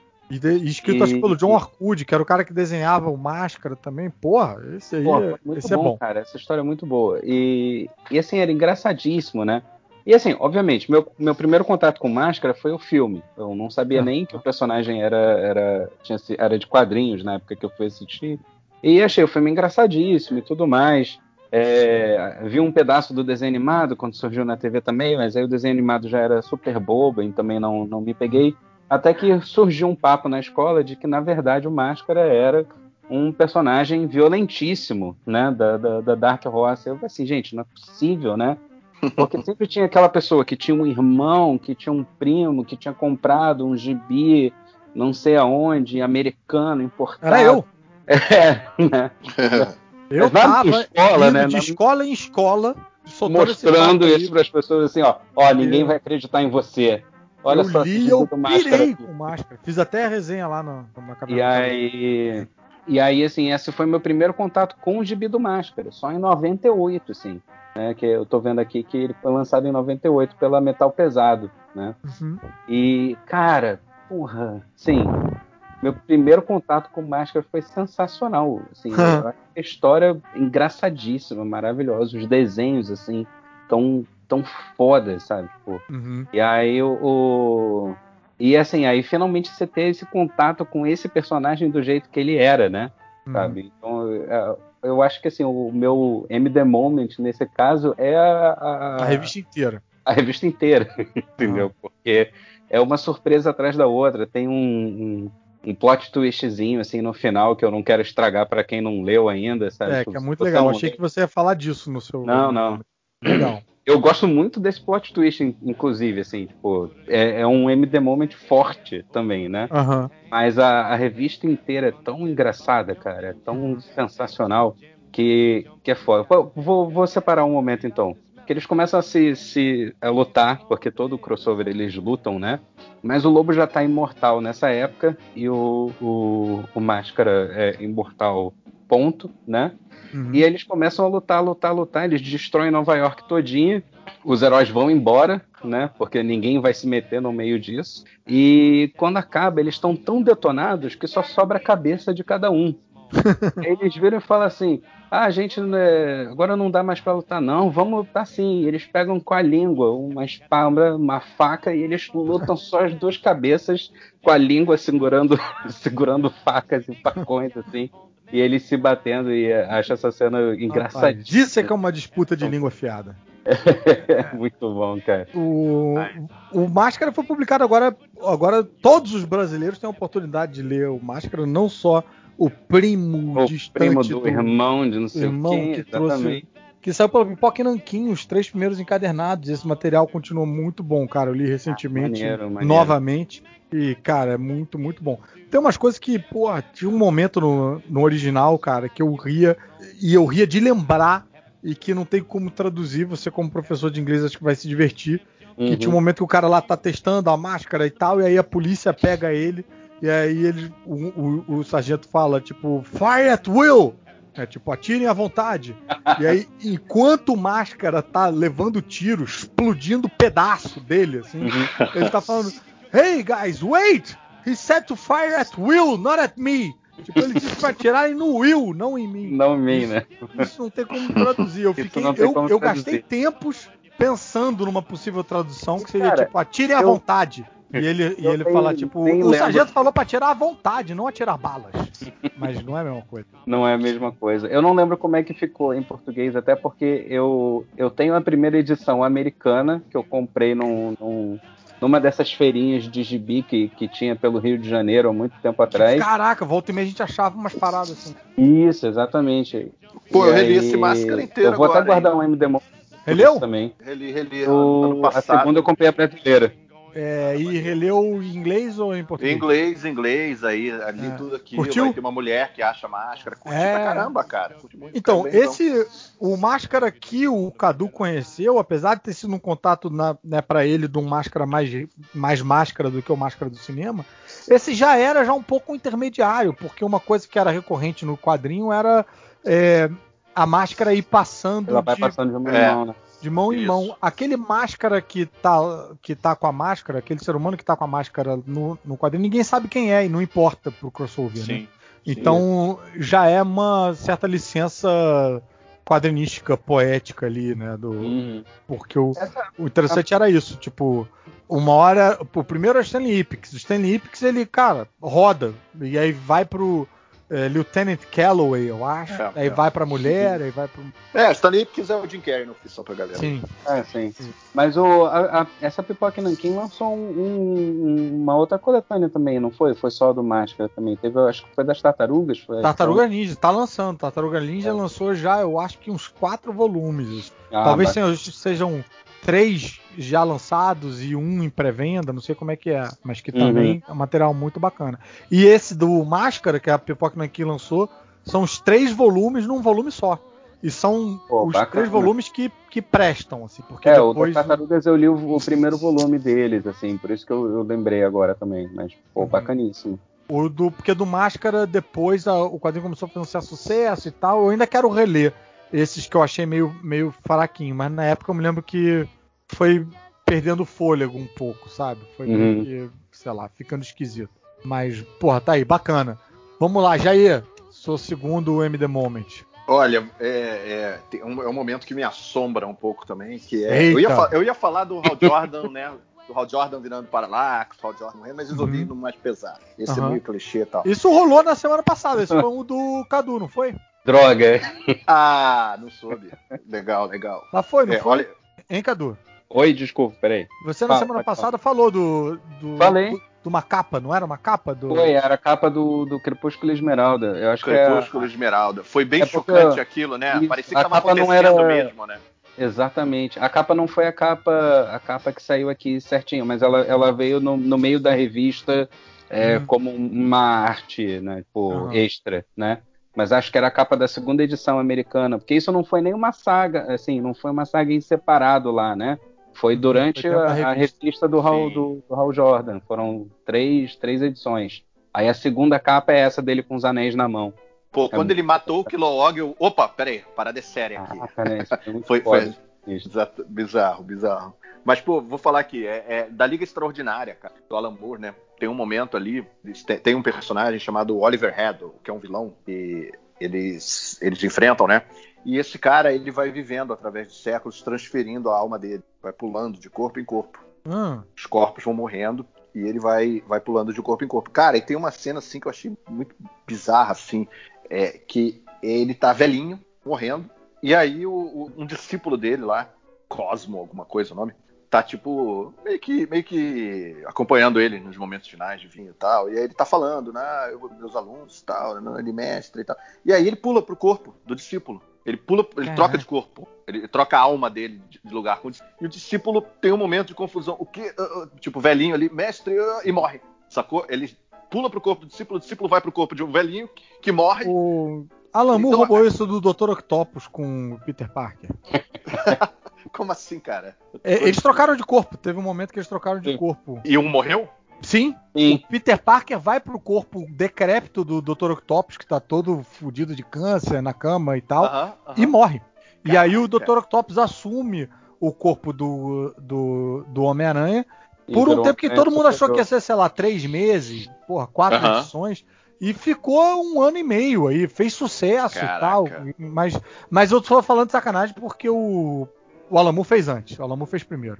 Que ah, bom, que bom. Cara, mas é, eu achei chocante. Eu achei chocante. A cena é. Aham. É... Uhum. E você ficar se imaginando nessa assim. situação, ficar É, assim, nossa, ser transferido para um corpo e fica confuso e morre.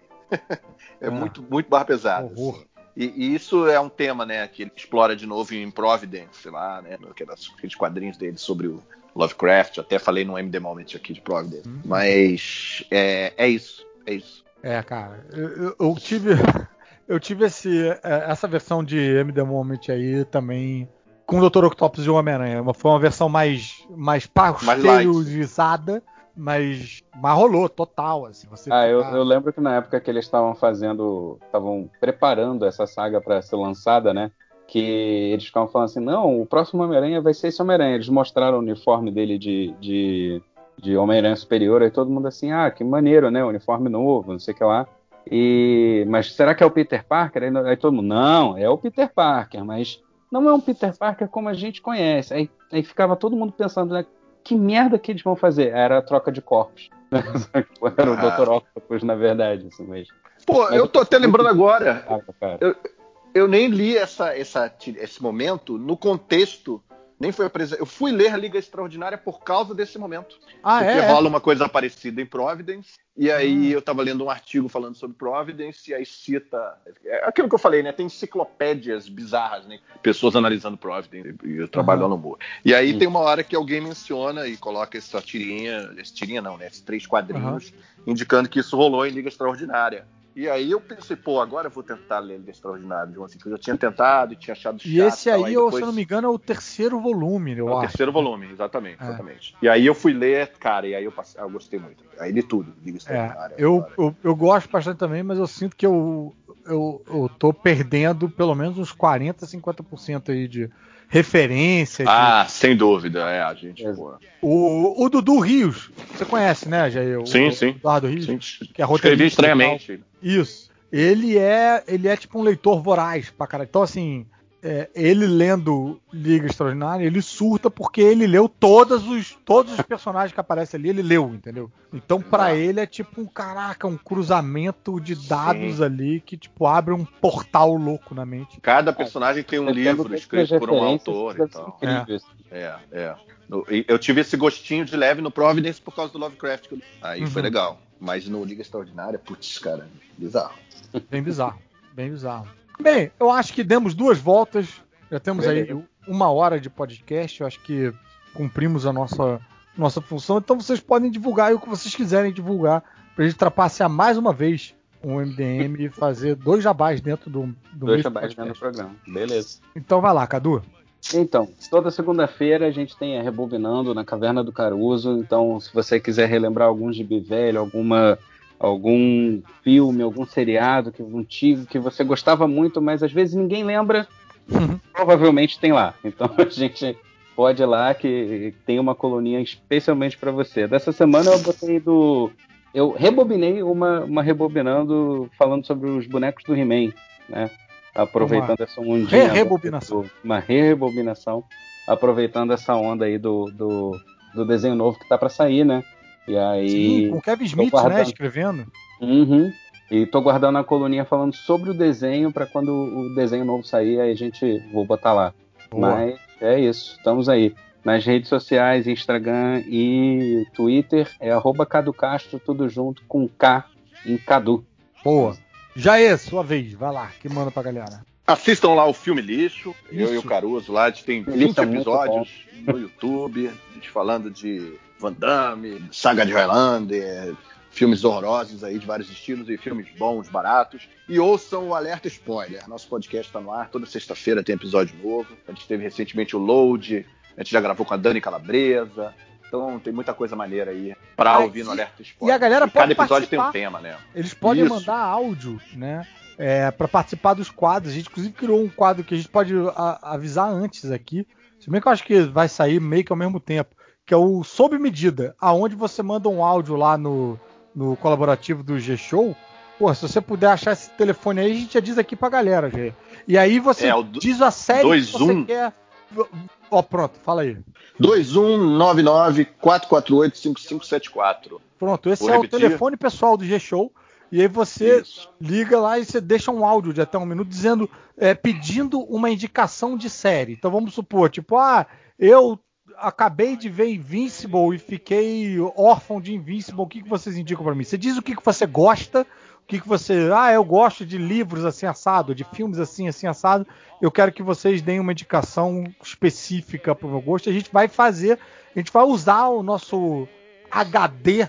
É, vocês são o algoritmo, né? Vocês são o algoritmo. É isso aí, do... a gente é o algoritmo humano. Eu e Jair, a gente vai vasculhar a nossa, as nossas prateleiras mentais para encontrar uma indicação perfeita para você de próxima série que você assistir. E o seu áudio vai estar tá lá, vai tocar lá no alerta spoiler se você mandar um áudio de até um minuto. Tá? Isso. E, e, por via das dúvidas, é, vê Alf. Se você tiver acabado de alguma coisa, você não sabe ainda. Enquanto você não fala com a gente, vai vendo Alf. Jair, suas redes sociais. Arroba Jair, J-A-I-E, Saave, S-A-A-V. Arroba Jair Saave é meu Instagram. É isso mesmo, Instagram só. Show de bola. Então é isso. E muito obrigado vocês por terem valeu, acompanhado valeu. a gente. Obrigado, obrigado Jair. Obrigado, Cadu. Obrigado, Mário. Mário, eu vou é. ter que agradecer pessoalmente porque ela foi embora no meio, né? Eu tava nervoso demais. Vou mandar, vou mandar. E obrigado a você, querido ouvinte, que acompanhou até aqui agora. E se você está gostando do MD Moments, por favor, sigam aí os participantes e reforcem a, a sua vontade de que esse quadro continue no MDM. Então, cata o Cadu no Twitter, Cato Jair no Instagram. É, ouçam, ah, entra lá na coluna do Cadu, na cavernadocaruso.com.br, deixa um comentário, manda áudio lá no, no alerta spoiler e tal. E vamos ver se a gente consegue continuar mantendo isso aí no ar. E Opa. não se desespere que tem mais MDM para você ouvir ainda. Eu ouvi por aí que estava rolando também um, um Game DM, então hoje o episódio deve estar tá enorme, tem muita coisa para você ouvir. Você vai poder... horas de MDM. É, vai ser um daqueles. Vai ser um daqueles para para lavar a louça do vizinho. Então é isso. Valeu, Falou. galera. Abração. Falou. Me parei. Don't miss a stop. I dig my kicks from the groovy plot. Are you really? Yes, we're really. Pilly, pilly, pilly, pilly, pilly. Woo, woo. Now don't go Navajo. Come and let me know. Are you all read? Yes, we're all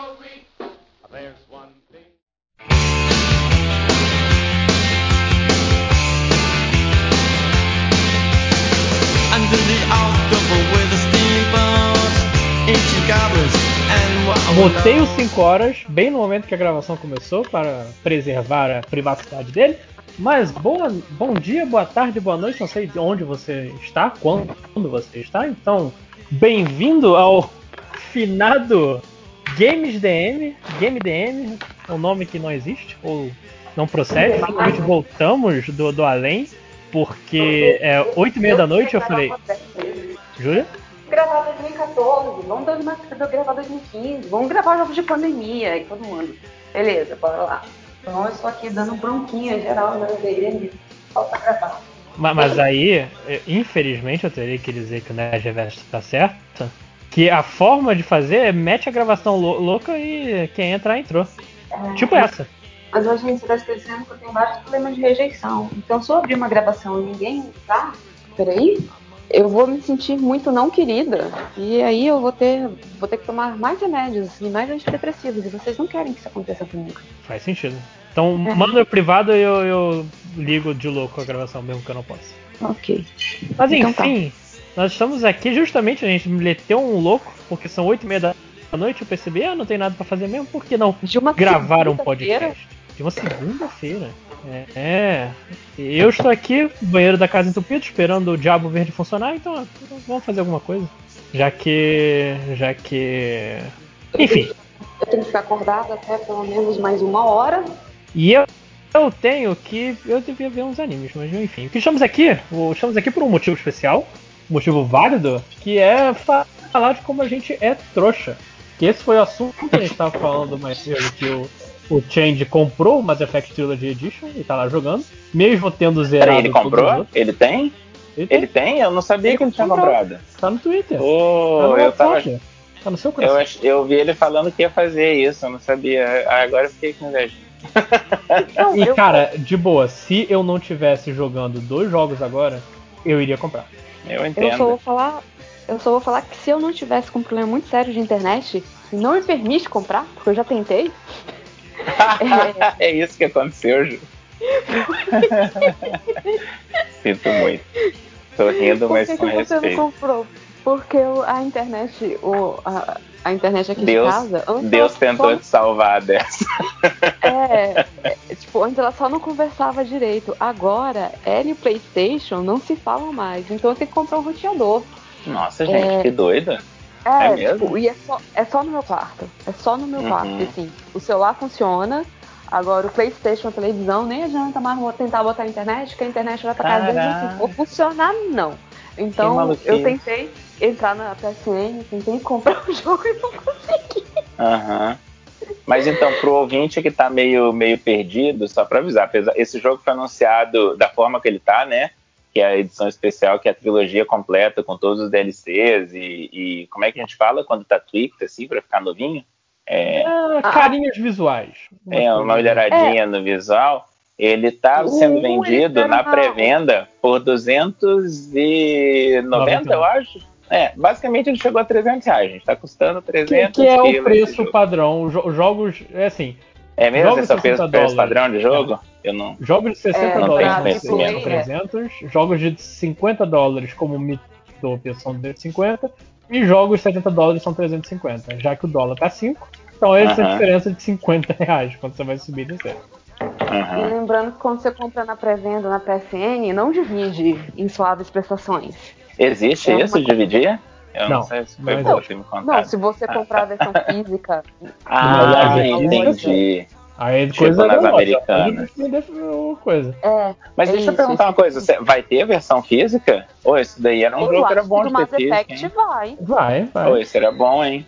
Esse era melhor ter na física, inclusive. Caraca, e, inclusive o 5 horas já mostrando o carimbo de trouxa. Nossa, total. então é sobre isso que a gente vai conversar, pessoal. Mas olha, um compensando um lado pelo outro. Eu, pelo eu com... Effect, porque, porque, assim, a EA vai me fazer de trouxa duas vezes esse ano, né? No tipo, eu vou uhum. ser trouxa Mass Effect e em julho eu vou ser trouxa de novo pelo Fórmula 1. E eu vou ser trouxa na, na edição de luxo que eu olhei. Eu fico chocado que eu conheço pessoas que jogam jogos de Fórmula 1 até hoje, eu vou, eu vou ser sincero. Eu fico chocadíssimo, assim, nossa, que doido. Eu, eu, eu, eu estou pagando até hoje um volantinho. Que meu maneiro. Volantinho, meu volantinho foi mais caro que meu PlayStation 4. Eu não duvido. Tá, então, deixa, deixa. Eu sou muito trouxa, tá? Eu acho que eu tirei 2021 um ano pra ser trouxa. É nóis. É, é então. Professor tem desconto para ser trouxa em 2021. Eu falar bem isso. É, então, a gente, o primeiro jogo que vai fazer a gente trouxa, pelo menos assim, oficialmente é o Mass Effect. É, o que é, começou esse podcast, né? Você chegou a jogar ou 5 horas? então, o que eu comecei a fazer é uma coisa que eu fazia muito regularmente até janeiro desse ano, que é zerar os joguinhos pelo YouTube. Uma coisa que eu fazia com frequência. E o Mass Effect eu tentei fazer isso duas vezes, mas eu, eu acho que não sei se foram vocês que me falaram, alguém falou, mas Felipe, você tá perdendo a parte mais massa do Mass Effect. Que, que é, que é, que é o, escolher. Escolher as coisas, justamente. E aí eu comecei e parei. E, e, realmente, assistir as outras pessoas jogando coisa que depende tanto de escolha, assim, faz uma diferença, né? Não é igual você assistir The Last of Us, que meio que não muda nada, né? Você, é, eu lembro do Walking Dead, a primeira temporada. Walking Dead é a mesma coisa. Eu vi o cara jogar e falei, porra, que eu, eu, é, o Walking Dead eu, enganou a gente, né? Pelo menos me enganou. Eu achei que, que alguma coisa mudava mesmo. Muda nada. Tem uma outra coisa que diferente. Agora o 2 as tuas escolhas fazem uma diferença. Faz uma diferença. Você jogou o 1 e o 2 então, Júlia? Eu joguei um, dois, três. O 3. Ah, você final, jogou o 3 também. Joguei. Uhum. O problema é que eu comprei. Eu peguei, comprei não, porque eu peguei esse jogo emprestado, né? É, é, quem me emprestou tinha aquela coleção que saiu um, 1, 2, 3 juntos, mas uhum. não saiu com DLC. Uhum. Tinha, o DLC. Tinha alguns DLCs do 2, que são os dois principais DLCs, né? Que é o do que é o da Liara. The, The Arrival e o da Liara, sim. É. Então, que são os dois principais DLCs. Só que o 3 veio sem nada. Sem nenhum dos DLCs. E, e tem basicamente um DLC no 3 que muda o jogo inteiro. Sabe? É, hum. é um personagem novo jogável. É o famoso da festa? É esse que é o 3? Não, tem uma não festinha? É, Esse da festa, não. esse da festa, você pode não jogar. Ele não é, uhum. é legal, mas ele não é, tipo, mudou o jogo. Tem um DLC uhum. que, que, muda toda a perspectiva do, do jogo, que tem um personagem novo, já uhum. já, é, é com J. Uhum. E eu não joguei esse, esse DLC, e aí eu quero jogar. E eu quero chorar de novo quando ver a, a, a cena da batalha final, porque Mass Effect mexeu muito comigo. E eu só. Eu, eu comecei o 3, eu falei assim, eu vou chorar. Eu não vou chorar, eu estou chorando, que bosta! Isso é ridículo. Mas, mas porque ele começa lembrando de coisa dos anteriores? Não, alguma não, coisa não. assim? Não é no começo do, do jogo. É, ah, é no final aqui. É, tipo, antes do, do grande. Porque o final é uma bosta. Eu espero que ele tenha consertado o final. Não, não. É... Uhum. Eu tenho certeza. Ah, tá. Não, mas é, é porque eu joguei com o final antes daquele pack do, do patch. É, não muda muita coisa, não. Sabe, eu, peraí. Tá, tá Fala. Ai, peraí que eu vou botar roupinha no cachorro. tá frio mesmo. Mas então, só sobre o, o, todo o processo, que, que o Mass Effect saiu, as três, os três jogos originais, e imagino cada um aqui comprou alguma parte, observou um pouco, e o Change tava Eu não, eu não tenho nada. É, eu só, só você, fiquei namorando você, você há 10 tão, anos. Não seria tão burro comprar, mas enfim. É, o Jenkins ficou umas duas semanas martelando o jogo. Não, pô, olha isso aqui. Não, não sei o que. E eu também, na hora, estragou o visual dessa parte, não sei o que, blá blá blá. Ai, gente, comprou. eu tô evitando entrar nessas conversas porque é exatamente isso. É igual seus amigos chamando você para beber quando você é alcoólatra. Uhum. Aí você fala, não, não, não, gosto de mijo, isso aí. E na verdade, você tá ali com a mão coçando. É tipo isso, eu tô. Uhum. Ok, estão reclamando, eu não vou nem entrar na briga. Não, okay, uma é... coisa é reclamar, outra coisa é você. Ele reclamou, eu reclamei, e, e o Change comprou no primeiro dia, não esperou nem duas horas, e eu só não compro Jesus. porque eu tô zerando o Brave Default e o Pokémon Snap, porque senão eu ia. Como é que é o nome que você tá fazendo? Eu tô Brave zerando Default? o, o Brave Default 2. Ah, o jogo sexy, que você falava que era sexy. Não, esse é o Sexo Brutal. Não, não. Você falou que o Brave Default, você falou que esse jogo vai ser muito sexy. Esse jogo é muito sexy. Isso, isso é engraçado. Mas e rapidamente, então você falou de Sexy Brutal, eu nunca tive a oportunidade de falar isso antes. Gente, que esse jogo maneiro que é Sexy Brutal. Eu, tô, Sim. eu joguei ele faz uns dois anos eu tô tipo, uau, que, uau, o que, que foi isso? Pra esse jogo, pra, pra, aquele console que só vocês têm? Eu acho que Não, pra todos os consoles. Eu joguei no PC, inclusive. É, acho que tem no computador também. É, é um jogo bem simples, Júlia. Sim. Desses de, de preso no tempo, assim, de. Como é que é o dia da marmota, sabe? Sim. Ficar repetindo uhum. as coisas. Eu achei excepcional de bom. Para quem se interessa, Sexo Brutal está no Steam por uh, 36 reais, sem promoção. Nossa, eu vou te falar que eu achava que era mais barato, porque. Vale é, mas pena, assim, gente? Se você, se você acha meio caro Não, não, eu acho que vale a pena mesmo por esse valor. Sim, mas, mas como o jogo de 2017, tá com certeza vai entrar em promoção. Sim, sim. Mas então, falando de promoção, falando de, de valores, vocês estavam falando que esse é o preço normal, então, de chegar a jogo AAA. É. Uhum. O quanto que vocês pagaram no, no, no, Final Fantasy ano passado, quando saiu? Ah, eu acho que foi, ainda 270. foi 250. É, 270? Não, foi 270, porque a gente comprou Lojinha, ah, eu comprei, você comprou depois que o cartão foi tornado, aquela edição que vinha com a, com a capinha. Ah, é, a Júlia comprou, eu não. Eu comprei. É. Não.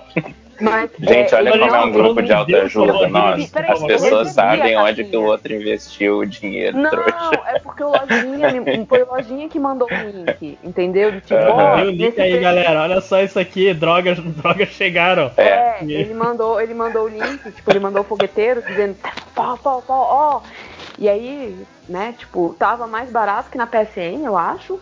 Nossa, Desculpa, sério? tava 300, eu acho que na PSN tava 300, não tava, lojinha? Eu Olha acho aí. que um esse Final Fantasy era uma edição com Gary Gary e é. essa edição tava mais cara. Que realmente aí, eu não lembro se o jogo tava 250 ou 300. Aí o que acontece? Eu comprei no mesmo lugar que a lojinha, só que a lojinha comprou uhum. no cartão. Eu paguei boleto. É, e aí, por eles comprar no cartão, que eles viram que não ia chegar, porque era aquela edição com a capinha dura e blá blá blacks, é, uhum. Eles tornaram dele, mas como eu já tinha pago no boleto, eventualmente que chegou uma caixinha dura aqui em casa. Uhum. Então veio, foi 200, foi 270, alguma coisa. Assim. Mas Doideira, qual hein? pergunta, 5 horas? Não, era por isso mesmo, porque o PlayStation acabou liberando para todo mundo, né, a versão simples do, do Final Fantasy VII faz uns dois meses aí. E como eu sempre falo, é a coisa que eu mais encho o saco na vida, mas eu repito sempre, eu tenho TDAH e pessoas como eu têm muita dificuldade de acabar coisas. A gente é muito bom de começar várias coisas. Perguntam para o Léo Finocchi aí que ele vai, vai poder dar uma, uma explicação melhor de como é conviver comigo. E videogame em especial, cara, é uma parada que eu não posso me distrair com outro, porque se o outro tem uma mecânica assim que é maneirinha, que me chama atenção, é perigoso eu não conseguir acabar o anterior, sabe?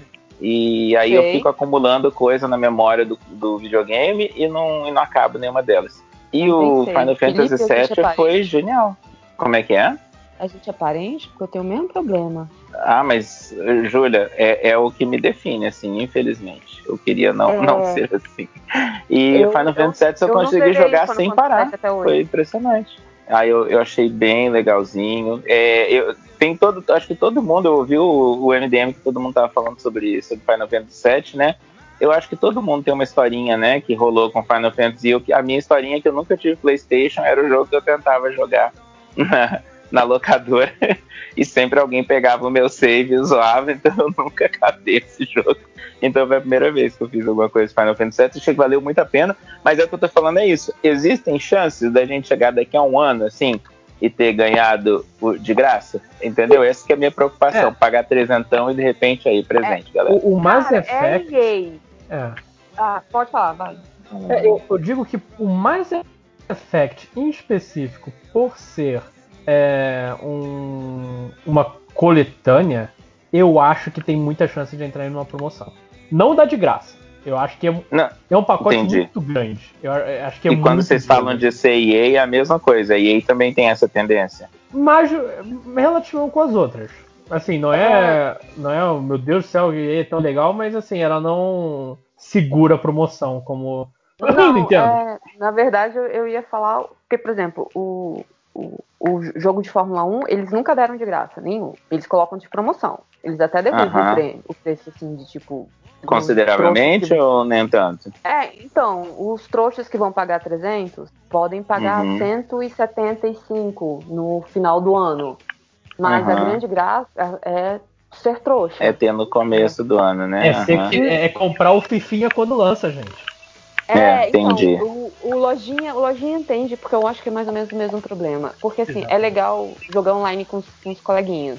E quando, tipo, no início o servidor seria uma bosta, mas assim, sei lá, dois meses depois, quando as coisas se organizam, é, o preço não vai baixar e a, a edição de luxo ainda tá valendo a pena, é quando é mais legal jogar o jogo. Então eu já olhei e falei assim, caraca, você trouxa aqui.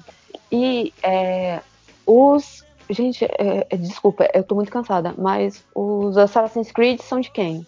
Da EA? Ubisoft. Ubisoft, não. É porque a Ubisoft, ela não dá também os jogos, mas ela derruba de uma forma que você fica assim, até tipo, cara, obrigada.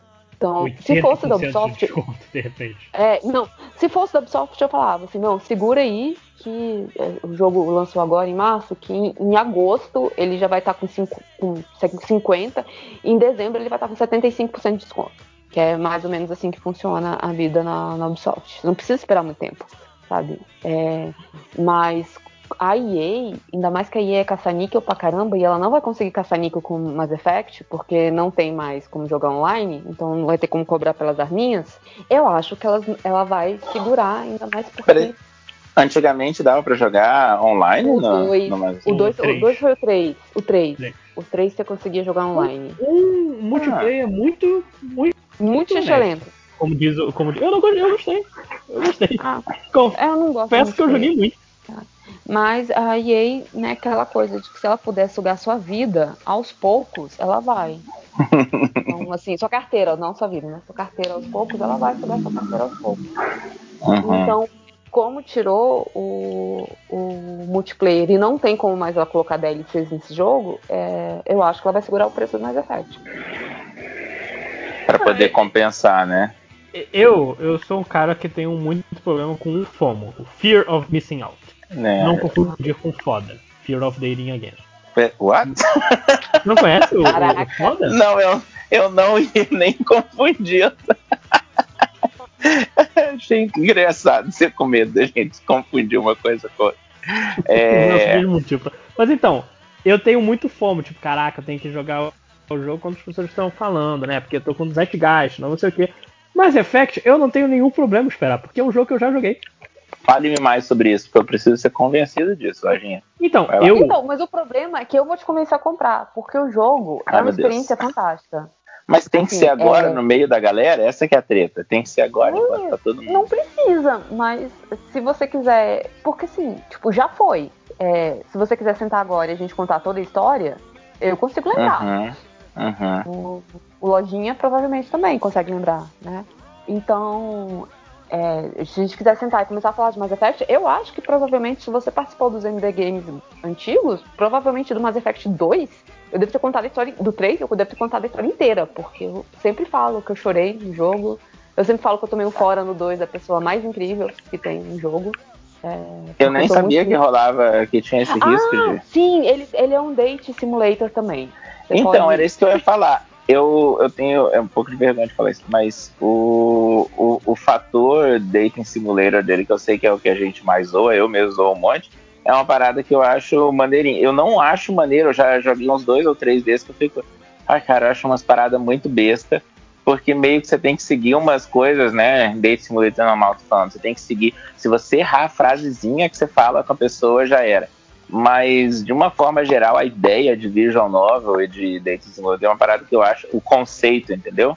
Maneiro. Então, e pelo gente... que eu entendo do Mass Effect, eles conseguiram fazer isso bem por e dois jogos é inteiros, né? obrigado. né? É isso que eu tô falando, você não é obrigado. Então, por exemplo, uhum. no 2, eu não. Eu, tipo, joguei e eu esqueci que tinha esses lances de, né, de arranjar um, um, um par. E você, tipo, pode arranjar um qualquer ser na galáxia. Uhum. E aí, uhum. porque eu cheguei mais da metade é do tipo jogo, Star não Trek, tinha... assim, todo mundo é, é. É, todo mundo tá valendo. É, e, e como eu cheguei, eu acho que até determinado jogo, parte do jogo, e eu não tinha nenhum ponto, vamos dizer assim, pontos de interesse amoroso com ninguém, é, vem um personagem que não é possível você se relacionar, e ele te zoa, dizendo: Ah, eu percebi que você passa muito tempo aqui comigo. Porque você vai várias vezes nele, né? Porque ele faz os updates das suas armas. Mas uhum. quer dizer que eu não tô interessado em humanos. Aí Nossa, dá um corte, assim. É, tipo, ele, ele, ele, não é um interesse romântico, tipo assim. Dos, Quem era? Só pro. O Mordes. Ah, sim. Então, é, se você tem lá as opções, tipo, cinco opções de, de dates, né? Ele nunca é, ele não faz parte da, das suas opções. Gente. Que então, doideira. por ele não fazer parte, é ele que te dá um fora, do nada. E eu parei o jogo e eu fiquei na hora, eu fiquei parada assim, assim. Eu não tô acreditando no que eu tô vendo. Eu não tô acreditando que eu tomei um fora um salário. Tá, então me deixa perguntar uma outra coisa. Quando vocês jogaram, vocês jogaram de uma vez só? Sentou e começou e não largou mais? Eu. Tipo, eu, eu só faço isso daí. Ah. Nos três foi isso. É o mesmo? O 3 e o 2 foram isso. 1, eu. Como o 1 já estava mais datado, porque o, o Lojinha deve lembrar. O 1 saiu primeiro para Xbox. Demorou a sair para PlayStation 2. Pra, é, 3. Uhum. Não sei fazer conta. Uhum. Saiu, demorou a sair. fazer conta. 1, 2, 3. Desculpa aí. Algumas pessoas têm mais dificuldades que outras. Tá? Olha o bullying. É, e o, o 1, por ele ser mais antigo, ele é muito repetitivo em algumas coisas. É, ah. Tem algumas coisas que são muito chatas de fazer. E eu meio que demorei a entender a dinâmica do Mass Effect. Mas porque eu sou burra. Não por conta de que o jogo é difícil. Porque também foi o primeiro jogo de tirinho que eu joguei. Porque não tinha uma espada. Como é que eu vou jogar um jogo que eu não tenho uma espada? Eu entendo. Que eu tenho esse mesmo é problema. Esse, que eu não tenho uma espada. Uhum. Então, assim, eu meio que eu demorei. E aí foi um, um, a pessoa que me emprestou o jogo que eu disse, não, cara, na hora que você pegar, é, que você deixar de ficar jogando pra ficar fazendo ah. grind, e tentar aumentar essas coisas, de pegar a história, é, você engrena. E ele não é tão difícil, você consegue, tipo assim, ah, sou muito ruim de tiro. Aí você aumenta, tipo, facilidade de, de mirar, esse tipo de coisa. É, e, e foi isso, quando a história pegou, assim, caraca, que jogo bom. E aparentemente eles resolveram o problema que era o tanque do primeiro jogo. Era muito Defenderei o Mako. Não. O Mako é aquele cara grandão que parece um sapo? Não, é Não, o, é, o, é o carro, é o Batmóvel. Hum, ok. Defenda, eu, eu, eu quero ver. Porque. Eu, eu, eu acho que. Eu, eu curto. Depois que você pega o ritmo, eu acho divertido. Não, ele, ele é muito. Tá, ele permite, que, ele permite quebrar o jogo. Ai, quem tá fazendo comida? Desculpa, eu. Ah. Sai. Não, sai não, só multa. é. Eu, eu, acho que ele dá uma quebrada do jogo. Eu acho que ele é muito difícil de andar. Eu me perco, tudo bem, eu me perco sempre no, no mundo. Mas. ah, é que quando mais... você falou tanque, eu pensei que era tanque de. Sabe, lava, de batalha. roupa. Não, de batalha. De esse personagem é o tanque do, do da ah, parte. Ah, pensando em RPG. Uhum, é tanque, ah, tanque mesmo. É, um tanque, é um tanque mesmo. E, e o jogo, ele meio que ele não te dá as ordens das missões. Mas tem missões que você precisa estar no nível tal e outras que precisa estar no nível tal, mais ou menos, né? E uhum. eu não prestei atenção nisso. E eu peguei. E esses problemas que você está falando é do primeiro ainda. É, esse, esses problemas são do primeiro. O, a partir do 2 fica mais, mais, tipo, eles, tipo, ou se eu ser burro, é, um ele, dá, ele dá uma, uma simplificada. Até nos mapas é bem corredor ou, ou coisa. E eu lembro na época, inclusive, tinha gente, porra, Mass Effect é um verdadeiro RPG, Mass Effect 2 é um jogo de ação. Que eu não vejo tanto, mas eu também não, não julgo quem acha isso. Principalmente porque eles tiraram uma parte que eu achava mal maneira, que era o lance do. não ter recarga no Mass Effect 1. Porque a tecnologia tinha evoluído, então você só atira até a arma esquentar, você tem que esperar a arma, a arma descarregar. E no 2 eles falam: não, gente, a gente vai voltar atrás, tá? Tem, tem, tem munição de novo.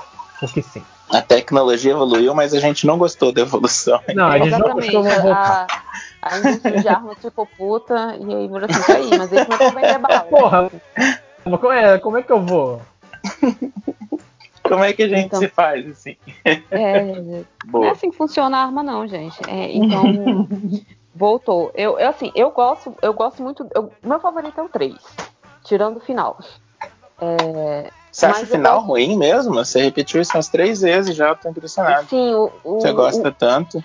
Eu não, mas é porque você consegue jogar ele apesar do final. Nossa, ok. Não, é porque assim, é porque o último final você fica tipo, meio tipo, Ih! Você tem, vamos dizer assim, você tem finais. Uhum. O primeiro final é massa. O uhum. final, final, ih! aí depois eles fizeram um final que tenta consertar e você fica, hã? Ixi, sério? É, mas, não, mas, mas joga, mas joga. É, isso é a minha opinião. E uhum. até porque eu não acho que o jogo de RPG da EA é o Mass Effect. Eu acho que o RPG da EA é o Dragon Age. E aí, se a EA quiser minha alma esse ano, ela relança o Dragon Age, ou ele lança o Dragon Age novo, que aí lá vou eu olhar pra casca de banana e dizer assim, caraca, vou cair, rapaz. Lá vou Olha. eu escorregar de novo. Exatamente. Não vou, lá vou eu ser trouxa de novo, mais uma vez. Por que não? É, e você, Lojinha? Eu... Não, eu acho simplesmente que, assim, Eu, eu quero muito jogar de novo. Eu acho que eu vou aproveitar bastante. Vou curtir, vou fazer. Vou jogar com chapa de homem com chapa de mulher. Porque. Gente, o Lojinha é consegue fazer umas coisas que ele é a única pessoa que eu conheço que consegue. Imagina, jogar um é, jogo duas vezes. É, eu sei. Eu, eu, cinco horas, Você consegue jogar, também, Eu vou jogar o jogo pela quarta vez, comprando coisa. de 10, eu devo ter jogado pelo menos quatro vezes. E se sair pra Playstation 4, o meu irmão vai ser trouxa. E aí eu vou ser. É, tipo, depois que ele for trouxa, eu vou ser trouxa também. Os Kingdom Hearts, então. Nossa senhora! O Final Fantasy X é o do, do loirinho, né? É. É, é isso, eu joguei. é, eu pensei nisso. Ai, cara, como é que esse jogo é ruim? Como esse jogo é bom? Mas então, só, só mantendo o foco aqui. É, é... eu já ia desviar mesmo. É. Essencialmente, esse é um, um debate de se, se é, fazer de trouxa para comprar um jogo que a gente já jogou e não, não se pode pagar 300 reais. Mesmo que seja. Uhum. E pior que eu tô dizendo, ah, vou esperar porque eu sou inteligente, vou pagar 150, que ainda é muito caro. Nossa, olha só, gastei 150 reais no jogo que eu já joguei. Mas, não é, com certeza, não, não somos, não é a primeira vez que nós já fomos muito trouxas gastando o, o, dinheiro para jogar videogame. Então, queria saber se vocês têm outras, outros causos Tipo, ser trouxa de comprar um, um, jogo que você tem no computador, que ele funciona muito bem no computador, e depois você comprar no Playstation só pra ter mais. Eu tenho eu três versões de Hollow Knight. Eu tenho no Nossa, Switch. Lojinha. Uau. Eu tenho no Switch, eu zerei no computador, tenho no Switch e eu tenho no PS4. Peraí, peraí, mas você comprou do PS4 também? Ou ah, não, no PS4 pegou... realmente não comprei, então, é É, pois é, muda as coisas, é. Eu comprei o Hollow Knight. O Hollow Knight. Obrigada, inglês. Muito nórdico aqui. É... Não vou conseguir agora falar. Eu comprei o Hollow Knight. Foi. Obrigada, gente. É... No computador. Obviamente, eu não joguei. É... E aí, eu quando saiu na PSN, eu peguei e vi assim, vou tentar jogar. Fui muito ruim, mas eu peguei. Agora, tem jogos, por exemplo, o de Fazendinha que eu gosto muito, Stardew Valley, eu joguei no computador, ele estava funcional no meu computador. Eu tinha mais de 100 horas no computador já. Mas como a posição dele não era muito confortável para jogar no computador, eu fui e gastei meu rico dinheirinho no, nele três vezes mais caro para PlayStation. Então, eu tô, eu tô me preparando para fazer isso, porque assim, Júlia também pegou, né? O, o, André ficou falando um monte do jogo de detetive lá, o, o Disco Elysium. Cara, eu tenho dificuldade de jogar coisa no computador, uma dific... tá bom, meu computador acabou de completar 10 anos, então tem isso.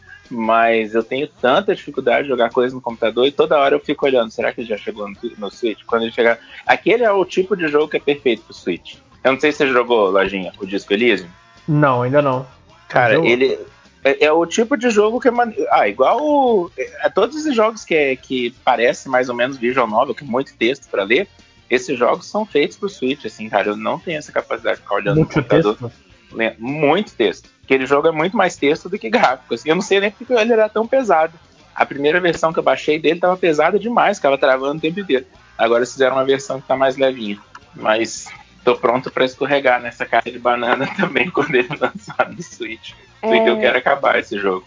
Eu, eu, eu, o pior é que eu já fiz isso algumas vezes, cara. O, eu fiz isso com Stardew Valley, mas e aí no, no caso do Stardew Valley eu acho que ainda fui mais trouxa porque funciona no computador. Tipo, funciona nos dois. Fiz isso com City Skyline, é, mas aí no caso é porque o, o, tipo, eu esqueci de ler as letras miúdas, tipo, qual placa de vídeo você precisa ter, e obviamente hum, não era hum. minha. Putz, aí é sacanagem. É, mas você comprou no Steam? Sim, então, eu comprei ela primeiro no Steam. Foi, eu acho que, tipo, sei lá, o terceiro jogo que eu comprei no Steam. Então eu era meio burra, sabe? De, ah, de... tá. Não, é porque hoje o Steam tem. É, refund, se você jogou menos não, de duas horas. eu comprei esse trem lá em 2003, é mesmo? 2014. Tem, se você... Eu comprei o Teus Alphabet, por exemplo, horas? não rodou no meu computador e eu pedi o refund. Mas eu sou, eu sou, mais trouxa que eu comprei o Foundation, não rodou no meu computador e eu falei assim, eu vou trocar de computador eventualmente. Fica aí. Ele trocou, funcionou isso? Se você recebesse, você só ia receber o dinheiro de volta, depois você podia comprar depois. Mas eu já tinha comprado. eu vou falar um negócio aqui, hein, ó. Sério mesmo, gente. Se, eu, eu, eu fico impressionado com. Nossa, que, que coisa mesquinha que eu vou dizer. Mas o, o, o ruim da MDM ter cortado as, as amarras de toda e qualquer é, relação que tinha com, com o distribuidor e tudo é isso. Eu fico pensando, gente, a gente tem que ficar pagando para videogame para depois a gente ficar elogiando os videogames no programa aqui, porque a gente gosta de tudo e a gente nunca vai ganhar videogame de graça, né? Ah, MDM. eu, Não. Mass Effect, Queria eu acabei me feliz, vender. Nossa, tão fácil, agência. Tão fácil. Cinquentinho, olha aí. Baratinho. Você tá oferecendo? Como assim? Só pra comprar a lojinha? Não, não, eu tô falando assim, que o. Que eu, eu lembro até hoje, né? Ah, a Júlia deve lembrar também disso, o podcast do MDM, que, o, que falaram, ok, a gente não vai elogiar mais nada nem ninguém para parar de dar é, ingresso, esse negócio é bem diferente. E eu acho. Eu, são uma das paradas que eu achei mais massa do MDM. Só que quando a gente fica pensando assim, o jogo tá 300 reais e você fica, compra, não compra, compra, não compra. Se esse jogo fosse de graça, tivesse caindo aqui no meu Playstation agora, é capaz de eu começar a jogar. O problema é que tem 500 MDMs, eles iam dar 500 chaves. Eu acho que precisava, pra todo, pra todo mundo. Bem, eu sou a única que joga a Fórmula 1. E aí, ó. E eu ainda sou uma ó, menina. Sai baratinho, hein, gente? E eu ainda tenho um volantinho, ó, ó, pra fazer e eu não... gente vai demitir a gente. É, vocês sabem que. Não, né? A gente eu mendigando não estou, Eu não estou pedindo pra EA me patrocinar. Eu estou pedindo pra um. Sugar de, de jogos. ah, então tá. Nesse caso, tudo bem. Nesse caso, tudo bem. Não sendo ai, ai. Ah, Qualquer outra boa. pessoa que queira me dar uma um, edição de deluxe de é, Fórmula 1 2021, e provavelmente vai ser o HD do meu PlayStation 4 inteiro, essa porra. Então, é, é muito pesado, é? Esses jogos de Fórmula 1? Então, cada vez mais, né? Como tudo nessa é. vida. É. Mas, assim, por enquanto, ah, uma hora a gente deleta alguma coisa, né, cara? É, é assim. Uma hora a gente isso. deleta alguma coisa. Lidei, com pouco espaço a minha vida inteira. Agora que o computador tem espaço, assim, sobrando. Antes era aquela coisa, peraí, eu preciso baixar isso aqui, então eu preciso uhum. deletar isso. Sempre, sempre foi um, um, um Tetris virtual. Nossa, Meu cara, tinha época que tinha que baixar foto para poder baixar uma outra parada. Imagina que horror, que vida, gente. É, o ah, meu é PlayStation 4 é de 500, cara. Não, é, é, tipo a vida inteira, tipo, ou oh, jogo novo, deixa eu deletar esses quatro aqui. Uhum. E quanto mais novo, mais pesado vem, né? De qualquer jeito, Puta não tem merda, escapatório, né? Sim. Mas o que mais vocês compraram? Vocês falavam, ok, eu, eu sei que eu sou trouxa de fazer isso, mas eu vou fazer assim mesmo. O que mais? Eu vou ao banheiro rapidinho. Ok, eu, cara, tentando lembrar aqui agora de cabeça, tá vendo provavelmente na Steam. Mas se eu fosse contar quanto jogo eu tenho na Steam que eu não, nunca joguei. Caraca, eu tinha até esquecido um dessa situação, hein, Lojinha? Assim, dá um preço de alguns jogos. Muitos Essas, jogos. Mas Steam Sale, assim, ou comprar no Steam normal? Cara, eu, eu, tenho, eu, com certeza tem jogo aqui que eu comprei e eu falei, vou jogar, vou jogar sim. Uma hora, né? tem, tem jogo que eu. eu porra, outro dia eu comprei dois jogos pequenininhos. O uh, o Before Your Eyes e o Cozy Grove. Cozy Grove eu joguei, eu acho que duas horas. Eu acho que eu ouvi falar desse pariu, jogo. Eu devia ter comprado esse jogo no Switch e nunca mais joguei. Uhum. Cozy Grove, nome? Eu uhum. já ouvi falar esse nome. É tipo um Animal Crossing de fantasminha. Ai, que, que, que pitch maneiro. Adorei. Já. E o Before e tem pro Switch Eyes, mesmo? Tem pro Switch. Que maneiro. É um jogo do Apple Arcade, jogo de celular, uma coisa. E o uh, Before Agora você me ferrou. Agora eu vou ficar preso nele. Ixi, vou falar pra minha esposa e a gente também. Nosso filho vai ter que sobreviver sozinho. Sinto muito, Thiago. Eu espero que você pior, tenha aprendido que, as skills que você precisava. Pelas coisas que eu ouvi, é isso mesmo. Qual, qual jogo, gente, que eu perdi? Cold Grove. Ele definiu. Ele definiu como um um Animal Crossing de fantasma. E a gente, ok, Nossa. agora tenho certeza que já era, meu filho. Talvez vai ter que aprender a fazer comida. Mas procura um pouco, eu não faço que nem eu. E o Before Eyes que eu comprei outro dia, que é assim, ele é um jogo que você controla piscando. Só piscando. E ah, você falou que... disso. Sim. Nossa. E, só que toda vez que eu. E é uma coisa que acontece. Sempre aconteceu comigo. Mas toda vez que eu tenho a consciência que eu pisco, eu começo a me contorcer. Né? Hã? Eu não consigo, eu não consigo ficar piscando. Fico fechando os olhos assim, caraca, cara, eu tô. Eu, quando vira piscada manual, eu não me controlo. E o jogo, a primeira coisa que o jogo faz. Que eu. Sim, o, a primeira coisa que o jogo. Eu tenho muito nervoso com o olho. O jogo, a primeira coisa que o jogo faz é, é, olha, olha pra câmera e pisca algumas vezes. E eu não consigo passar dessa parte. Porque eu não consigo, eu não consigo. Ele ainda pede pra eu tirar os óculos. E, gente, meu Deus do céu, eu não consigo fazer nada. Não, não, não. E aí eu pensei, vou fazer, um, é vou fazer um refund desse jogo. Só que o pessoal tá todo reclamando, os caras desenvolvedores. Pô, gente, o jogo tem menos de duas horas. O pessoal joga e faz um refund. Aí é foda. Eu não quero esse tipo de pessoa, mas eu não. Eu, eu me sinto nervoso. Mas é, é, é, outro jogo que eu comprei e eu não joguei. O Bravely Default. Se eu fosse contar não, esses jogos que eu Comprar e não jogar é diferença de comprar sabendo que você vai ser trouxa. Porque assim, você, você não comprou sabendo que você não ia jogar. Cara, eu diria que eu comprei jogos que eu sabia que iam pro backlog. Eu já comprei alguns jogos que eu falei, esse aqui eu jogo depois. E nunca mais joguei. Custaram mais de 10 reais? Eu acho que cust... custaram sim. Mas se fosse juntar todos, inclusive.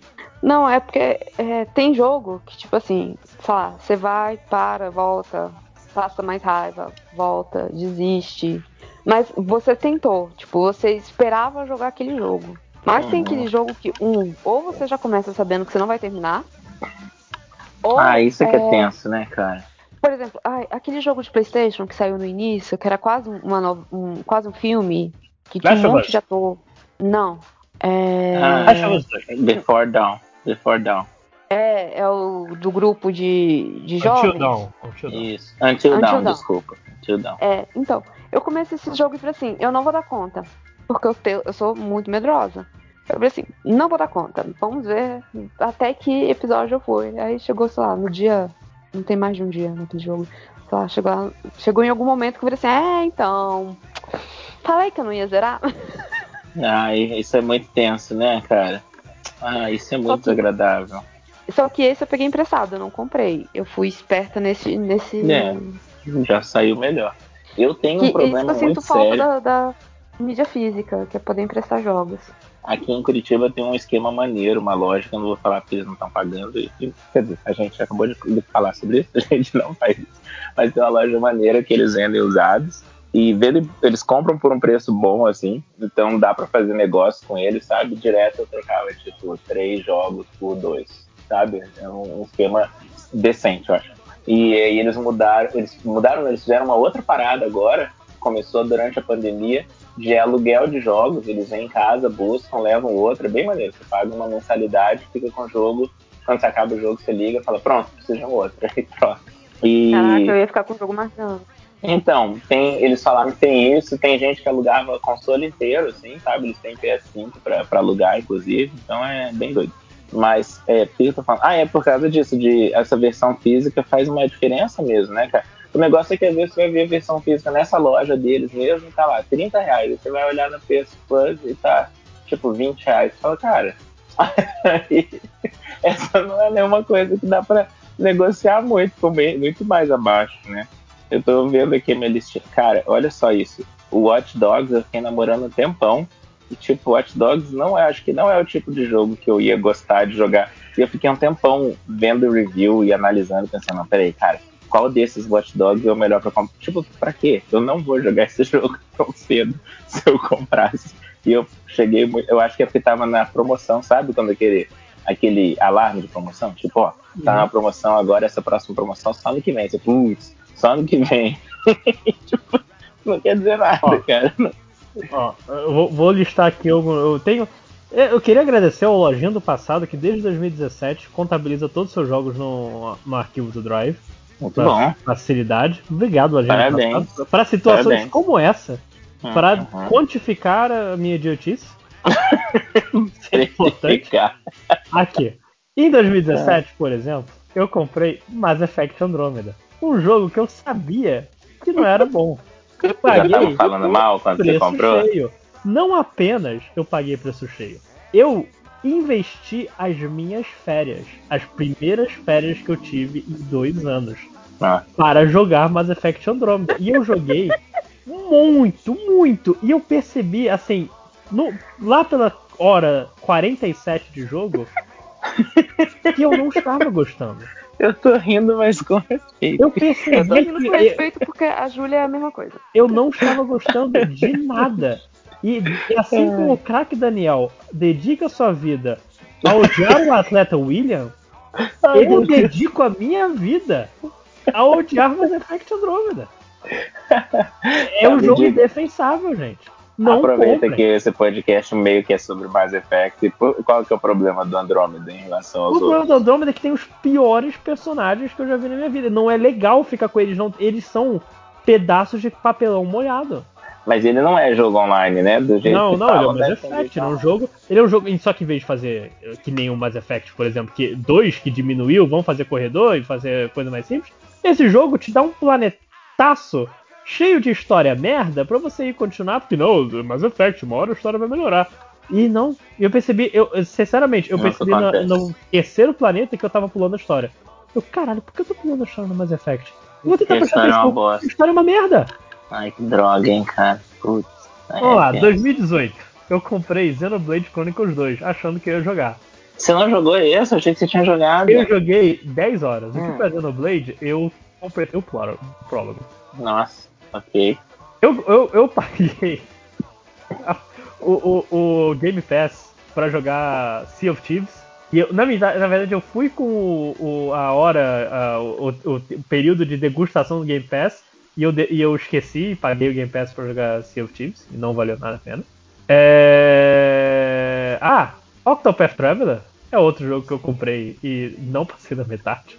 Cara, Octopath Traveler é um jogo complicado que eu, é, eu também acho que eu gastei meio Eu acho que é o jogo que eu paguei mais caro do Switch. Mas tu não ficou fazendo Só que eu lembro desse jogo uma cara lá. Não, Bravely Default eu faço. Octopath Traveler eu faço não. Então, mas Octopath Traveler, o, o Julia, esse é um jogo muito bonito.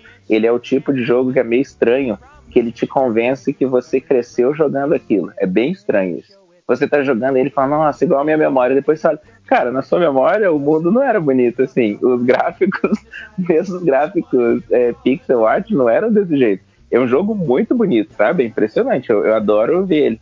E aí eu descobri que eu gostava mais de ver minha esposa jogando do que eu. Aí outro dia ela me contou, nossa, eu joguei mais de 100 horas esse jogo. Eu tô chocado que ela tem um jogo que ela jogou mais de 100 horas, que não foi Animal Crossing. Então eu, eu, tô, eu fiquei impressionado quando ela contou isso. Ah, e, é. ela, e ela não, não chegou, eu acho que ela não chegou metade do jogo, cara. Eu acho que ela não chegou na metade. É um jogo. É, se você gosta dos personagens, se você na verdade começa jogando com os personagens certos, é capaz de ir bem longe nele, assim a personagem que eu gostei mais foi uma dançarina e parece que ela é a personagem mais detestada da, da galera que jogou Caralho, o jogo inteiro. Jogo. Eu não aguento. É, esse aqui é ótimo. 2019, início de 2019, eu comprei Tales of Vesperia, edição definitiva. Porque eu falei, porra, Vesperia é um dos jogos que eu mais gostei na minha vida. Vou comprar, gastar 250 reais de novo para jogar. E sabe é o mesmo jogo, Lajinha? O, o mesmo? mesmo jogo. Sabe, que, sabe ah. como eu saí do Tales of Vesperia Definitive Edition? Gostando hum. menos. Porque eu não aprendi que certas coisas você deixa na memória. você não cutuca o coisa. O 2019 foi cheio. 2019 foi cheio. Comprei Devil May Cry 5 sabendo que eu não gostava do gameplay de Devil May Cry 5, mas eu fui nele. Porque eu tinha mudado pra São Paulo e falei, ah, eu, tô sozinho em casa. Preciso de um jogo. Eu não. Eu, eu zerei e nunca mais zerei. Um jogo que é curto. Cara, tem umas coisas que são muito nada a ver, né? Você tá falando desse aí, eu tô lembrando. O que foi que eu gastei sabendo que eu não ia jogar? Quando, quando eu peguei, eu não sei se foi quando eu peguei o 3DS ou quando eu peguei o Switch, e começou a aparecer aqueles jogos que eram do Game Boy e de, de Super Nintendo, que eu nunca joguei na vida, porque eu não tinha videogame. Nossa, foi um festival de eu comprar umas paradas que, tipo, mano, você nem gosta tanto disso. Você gosta de Mario desse tanto? Aliás, Mario, o Mario, o último Mario principal do Switch, esse é um jogo que eu fico pensando com raiva das pessoas que falam esse jogo vai ser morfa. Eu não gosto tanto assim do Qual Mario, jogo? sabe? Qual jogo? O, o, o, é o Odisseia? Mario Odyssey? Esse do. Aham. Uh -huh. E Felipe, o que aconteceu aqui? Você saiu da ligação? Não. Eu tirei. Ah, você tirou o Felipe da ligação? Eu achei ofendendo o Mario Odyssey na minha frente. Ah, pelo amor de Deus. Traz ele de volta. Eu acho, eu acho completamente justo o que eu fiz. Eu, ele tá achando que. Voltou. Caraca, Aprendeu caraca, o seu que lojinha, castigo? Que lojinha babaca! Sim. Não, o lojinha foi babaca.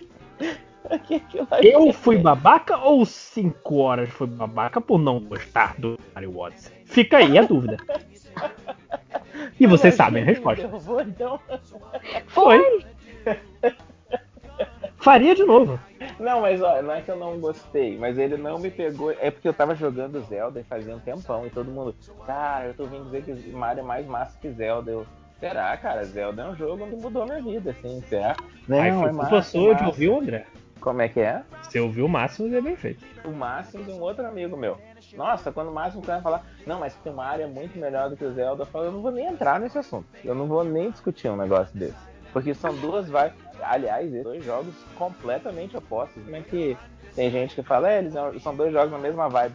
É o oposto. Um é um jogo se você ficar andando sem fazer nada e com o tempo, e o outro é um jogo de uhul, pula, pula, louco, tal. Tá. Eu só não tô falando que vai jogar esse jogo. Eu ouvi dizer que criança fica muito esperta jogando Mario Odyssey. Aliás, é meio assustador. Vocês já viram criança de 3 anos jogando Mario Odyssey? Não vi não, criança é. mais, um pouquinho mais velha jogando Mario Odyssey. Nossa, eu nunca eu não vejo criança.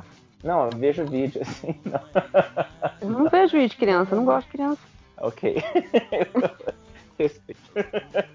ok, deixa eu continuar rapidinho aqui, que eu, sim, sim, esse caminho pelo, pela estrada dos tijolos amarelos da memória é muito triste. Death Stranding, eu me esforcei, eu dediquei também esse jogo um tempo que ele não merece. Hum. Quando eu percebi no final do jogo que eu tava. Mas você dando... foi no final dele, né? Você não parou. Eu zerei esse jogo. E, e eu zerei esse jogo depois de 60 horas. Odiando Qual a história em cada segundo. Peraí. Porque o jogo chega numa não, hora. Qual, qual, jogo? Qual jogo? Death Stranding. Ai, por que, que eu não tá vindo na memória? O, o, o nome vem na minha memória. O do Kojima. É o jogo de andar. Ah, o, o. Ah, tá. O jogo de, de, de andar. Peraí, o jogo não era fantástico? Ficar fazendo rapel de um lado pro outro não era maravilhoso? E não sei o quê? Eu nunca disse isso. O, o quê? Eu, eu eu te garanto que eu nunca elogiei ah, eu, caraca, Death Stranding vou, em público. Eu vou. Em eu público? Vou, eu vi milhões de gravações de MDM. Porque tem você falando de tipo, não, porque ficar fazendo rapel é libertador, que não sei o que, que é muito legal. Eu, eu, eu, deputada, forneça minhas provas. Caraca, vocês ouviram. Pode me dizer... prender aqui em coisa se eu tiver dito isso. Ah, mas você falou. Mas você falou. Eu estou, estou, estou aqui diante dessa CPI afirmando que eu não fiz isso. Mas você, mas você muito falou, cara. Eu vou falou pegar. Eu, eu vou pegar, eu vou dedicar minha semana pra reouvir MDMs. Só pra Boa poder sorte esfregar. tentando catar episódio antigo. Só pra poder esfregar isso na tua cara. Ai, eu lembro dele fazendo muito sobre o negócio de fazer o rapel. É, não, o que eu, eu lembro exatamente o que eu falei na época. O rapel é bom, rapel é realmente muito bom. Sabe por quê? Porque ele corta a parte mais chata do jogo, que é a essência do jogo, que é andar. Eu pensei, caralho, eu vou montar aqui meu rapel para não ter que andar nesse jogo. Pelo menos em dois episódios, eu tenho certeza. Eu não sou eu, eu te convido a procurar, porque eu tenho certeza. Beleza. Eu é, posso, é. no início do jogo, ficar fascinado com a bizarrice. Mas olha, em nenhum momento eu falei, nossa, andar é tão legal. Olha, olha a história mudando. Olha Não, eu, eu, mudando. eu, tenho, eu tenho, inclusive, certeza absoluta de, dos meus sentimentos Vá. documentados de Death Stranding. E você pode até procurar no Top MDM Games. Eu coloquei o jogo em sétimo falando: Eu odiei, mas eu joguei até o fim. Não entendo. Sétimo lugar. Por que, que você pôs no top? Meu Deus. Porque eu fui ver os jogos que eu joguei em 2019 aqui. E os outros é o quê? Tem os ah, Outro jogo aqui que eu gastei um puta dinheiro: Wargroove. Odeio o jogo assim. Odeio o jogo de, de tática de RPG que você tem que construir sua própria, seu próprio exército. Odeio, odeio. Comprei. Joguei tá quantas partidas? Duas. Tá feliz então? Não. 2020 ou 2020 até que eu fui bem inteligente com meu dinheiro vendo aqui. Ah não, mentira, eu comprei Super Mario 3D All Stars. Eu não fui muito inteligente. É, eu nunca, eu, não, eu nunca, eu nunca sou inteligente. Pra vocês, então. Eu, eu, eu, eu, abri aqui o. Esse é tudo que eu tenho de 2017 pra cá. Então, é, é porque o contrário do lojinha, eu não faço eu não tenho uma lista de Excel. É... Não, impressionado. Eu tô chocado com, a, com o, o, detalhamento que ele tem de tudo. Impressionante. Com jogos que eu joguei. Uhum. Então, assim, eu não, não sei se eu vou conseguir lembrar de, de tudo. Eu lembro do, do, do City Skyline, que, que eu comprei duas vezes, né? E... Mas eu joguei no, no PlayStation, eu cheguei a jogar bastante. O... Ah, não, tem um que eu fui trouxa duas vezes e eu não consegui zerar esse jogo de jeito nenhum. Hum, não me qual? batam, por favor, mas eu não gosto desse jogo. Aquele que todo, aquele jogo de pixel que todo mundo gosta, que você pode ser, jogar ele da forma um caminho pacifista, no caminho Undertale? Pacifista. Aqui, ó. É. Undertale eu também não curto. Não. Remove from call. Eu também não curto muito, não, juro. Obrigada, agora a gente Porra, vai aí, sozinha. Aí é então, foda. Eu não entendo então, muito a pira, na real, do Undertale. É, você não entende porque te falta uma alma. Eu, eu... Esse é o problema.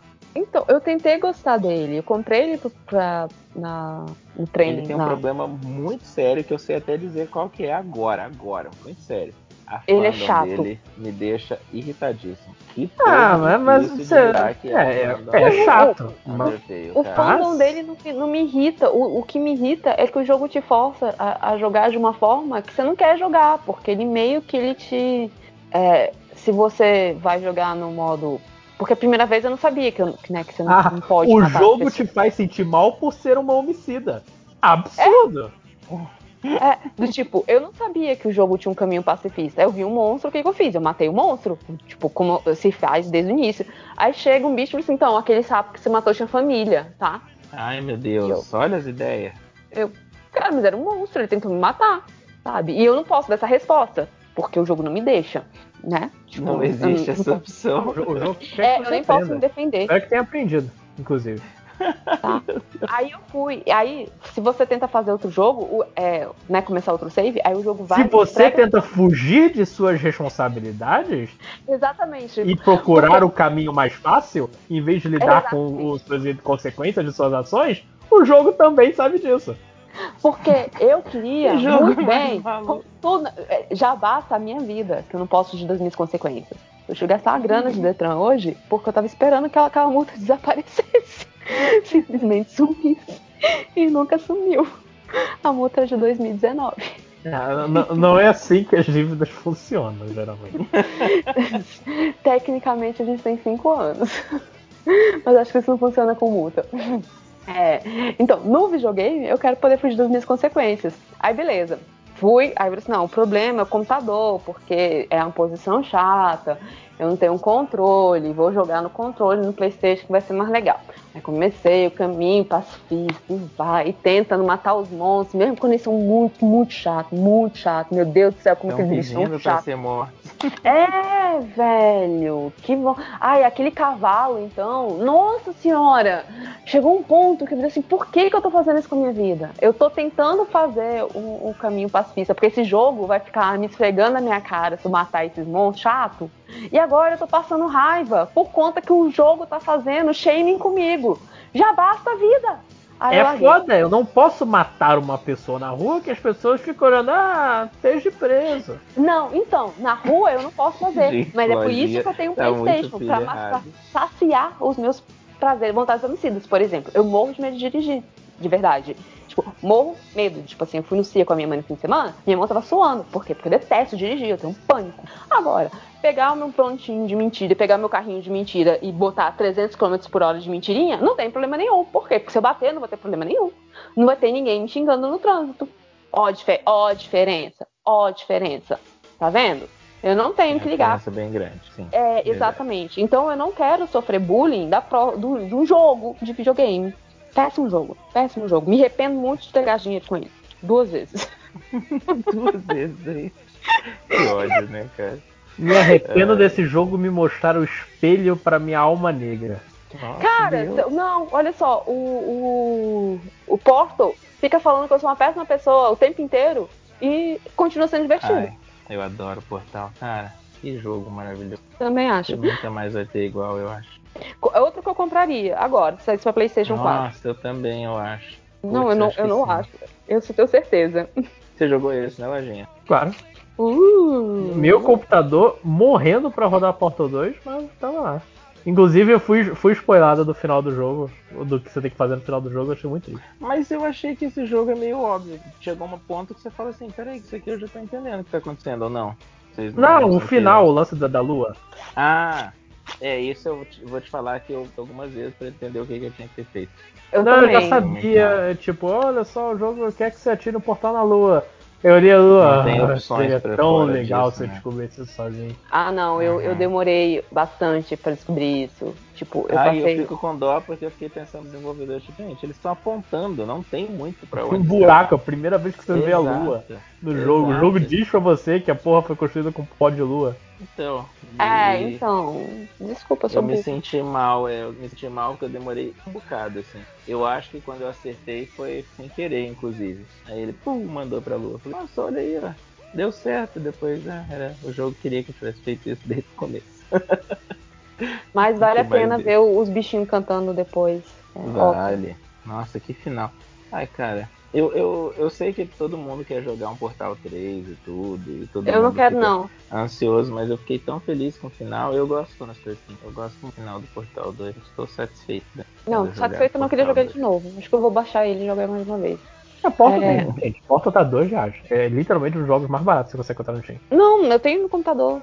Tá, deixa eu ver. Outros que eu fui trouxa algumas vezes. Ai, caraca. O Assassin's Creed me faz de trouxa todo ano, serve.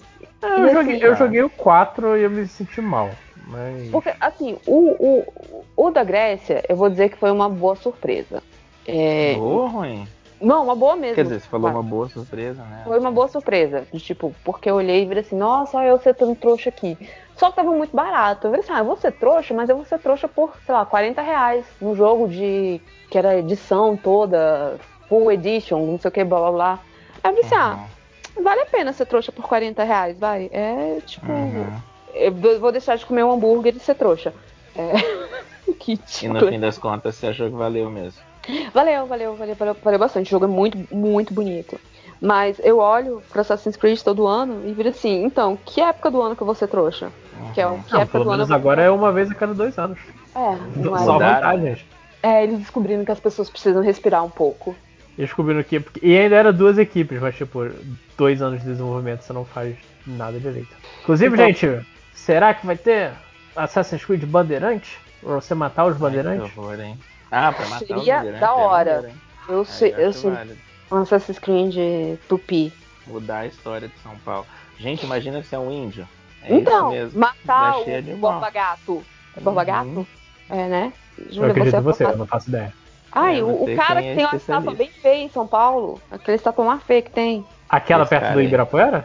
Um amigo mora em São Paulo. Porque quando picham, o pessoal fica revoltado. É, é um bicho, ela é marrom com cara que. Ai meu Deus, lá vou eu. O que você ia falar, eu não acredito. Ai, que ridículo, nisso, Né? A gente é. não tá em posição de ti. Eu pensei que o nome do cara é Bola Gato. Eu fiz aquele É Borba. Isso também, é isso mesmo. Ah, é Borba Gato o nome do cara. cara é ele tem uma estátua muito feia.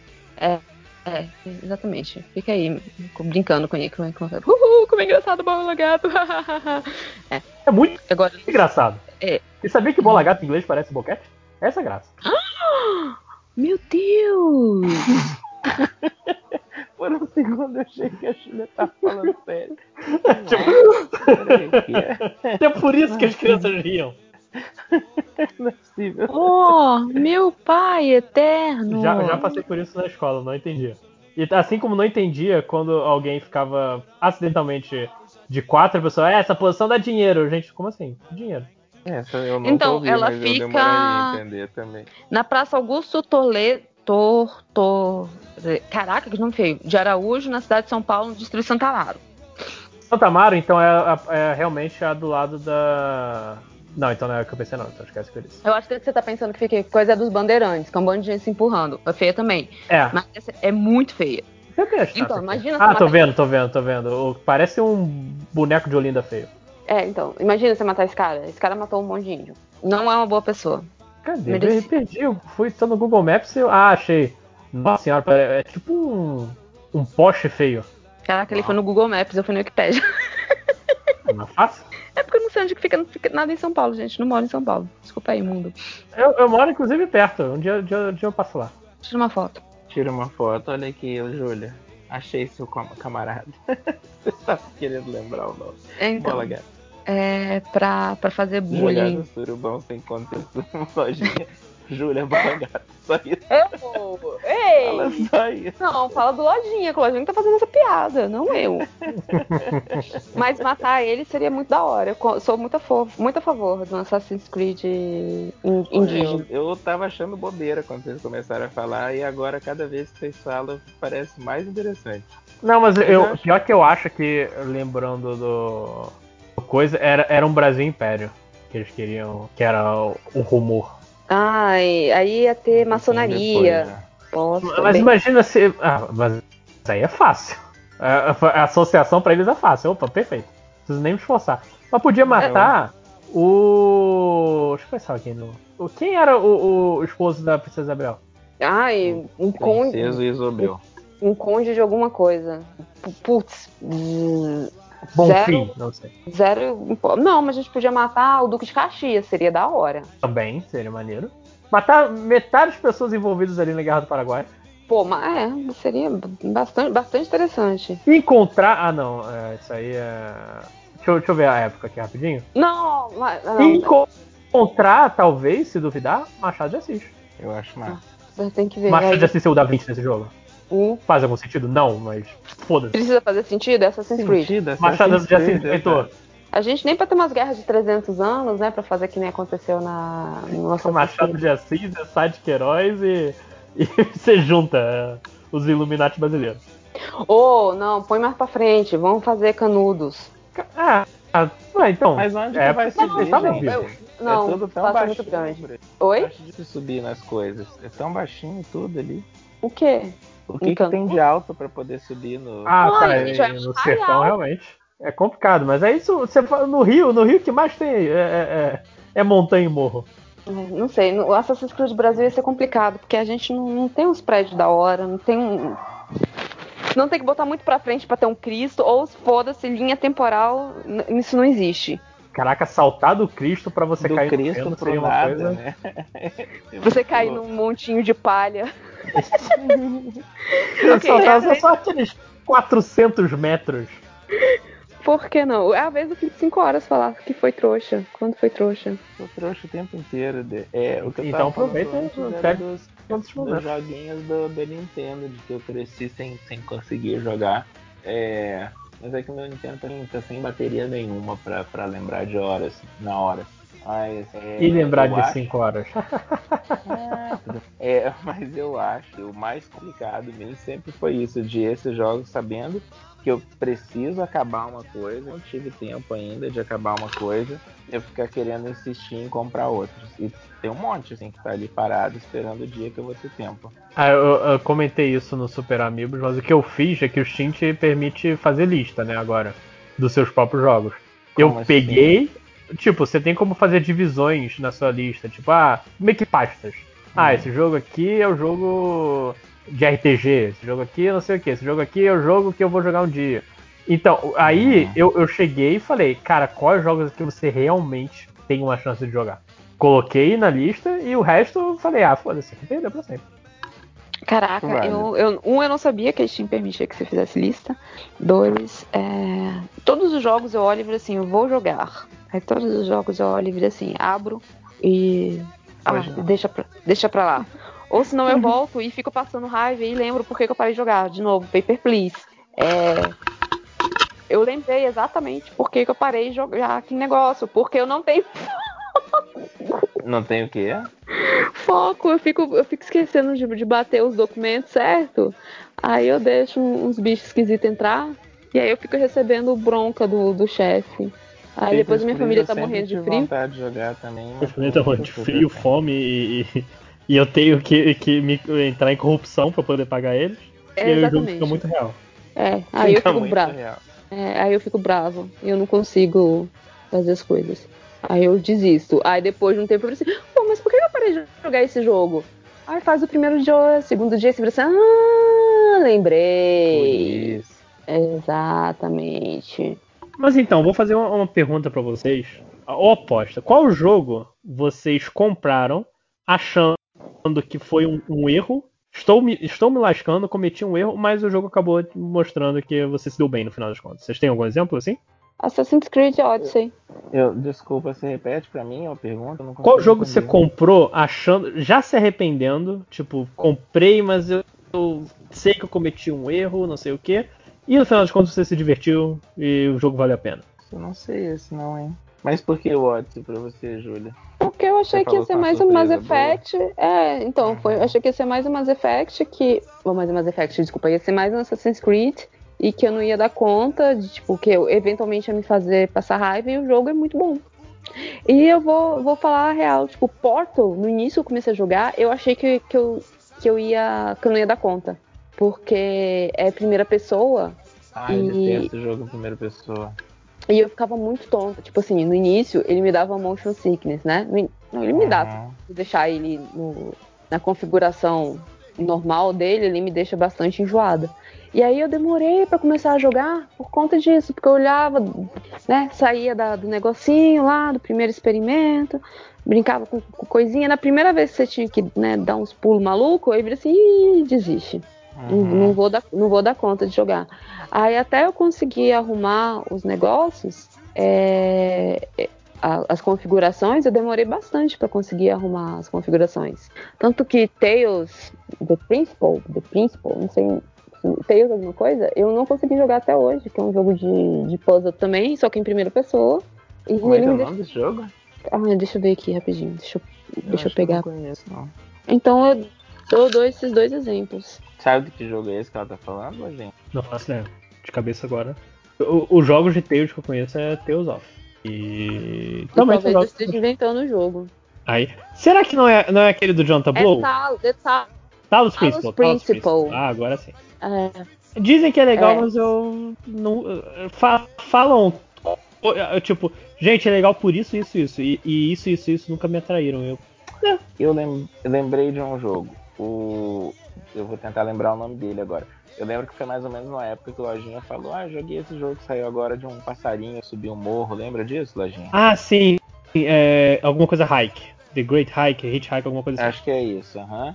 Aí eu falei, cara, esse é um jogo uma, uma, O pessoal vendia como se fosse assim, é tipo assistir um, um, um, filminho na Netflix num dia chuvoso. E eu falei, cara, esse é dão pra me pegar, assim, sabe? Eu tenho uma pessoa besta que vai cair numa dessas, sou eu. Mas aí quando eu olhei os gráficos, eu falei, caraca, olha as ideias, por que eu comprei um negócio desse? Mas quando terminou o jogo, eu fiquei tão feliz de ter jogado ele. Eu acho que o nome é Big Jacket, negócio Wide Ocean Big Jacket. Eu acho que é isso. É um casal que vai. Passar... É exatamente isso. É isso mesmo? Uhum. Um casal que vai passar um fim de semana no acampamento com o sobrinho deles e com a menina que é amiga do sobrinho. O sobrinho é um piá muito nerd, assim, desses que te deixa irritado, tanto que ele é nerd. e uma menina. Cara, que. Ou, ou ao contrário, a menina e o amiguinho dela, né? Eu não lembro qual dos dois. Não, é, não, não importa muito. Não importa, não importa mesmo. A história, um tetelzinho. Eu lembro que eu. E, e, ela assim, ela não tem uma estrutura de jogo normal. Você começa jogando como um cara que tá indo pegar a chave de uma casa. Aí troca e você é a pessoa que tá querendo descarregar o carro. Aí troca e você é um menino. E aí eles vão mudando o conflito e não tem como você voltar atrás feito outra coisa. Ele é, eu, eu acho que fica bem linear, o espaço dele é muito fechado, assim, então você segue a historinha. E é isso, é um casal descobrindo que eles estão prontos para ter filhos e uma menina uma menina deixando a tia dela passar por umas situações desagradáveis de conversar com pré-adolescente. Cara, é um jogo divertido. É, eu ouço é, coisas muito boas desse jogo. Eu acho que é, o lance todo que eu ouvi, eu não sei se isso é verdade, se é exatamente o contrário, mas que é meio que o jogo tá, trata isso como tipo, é mais um dia normal dessas pessoas, mas é um dia de eventos, não é tipo o grande momento dessas pessoas, definidor. Uhum. É só, sabe, dias, dias que, que passaram e importância dos dias pequenos. É quase que um Mumblecore, assim, cara. É, é divertidinho e eu fiquei surpreso porque eu comecei. Cara, eu comecei. O que eu fui fazer de pegar esse jogo? Deixa só eu jogar. Aí quando eu olhei assim, acabou? Acabou? Sério mesmo? E aí eu olhei tinha passado mesmo, eu não vi passando. Então foi, foi um período legalzinho. Eu gostei uhum. bastante. O meu jogo, deixa eu só. Eu tô botando aqui o carregador, porque eu lembrei que eu tô gravando. e não, não quero perder nada, né? Eu ia perguntar isso, perdeu alguma coisa? Não, não, eu. Eu, eu não, não caí em nenhum momento, mas. A bateria tá acabando, enfim. Foi. É, um jogo que eu achei que eu ia. Eu comprei falando, cara, eu conheço os motivos que me fizeram comprar esse jogo, mas eu sinto que não foram os melhores motivos, mas que acabou me surpreendendo. Genuinamente surpreso, que eu não tava esperando ser tão grande, tão cheio de coisa, é o New Pokémon Snap. Ah, esse acabou ele, do então? Pokémon? Aham. Uhum. Então, 5 horas, eu tenho 30 e tantas horas e eu acabei de zerar. Só que tem muito mais coisa. Muito mais coisa. Ele não tem carrinho igual tinha no outro, né? Não, ele tem é carrinho, tem carrinho. Ah, ele tem? Ah. Sim. Eu achava que ele era mundo aberto. Não, ele é. Ele, ele segue a mesma proposta do. do.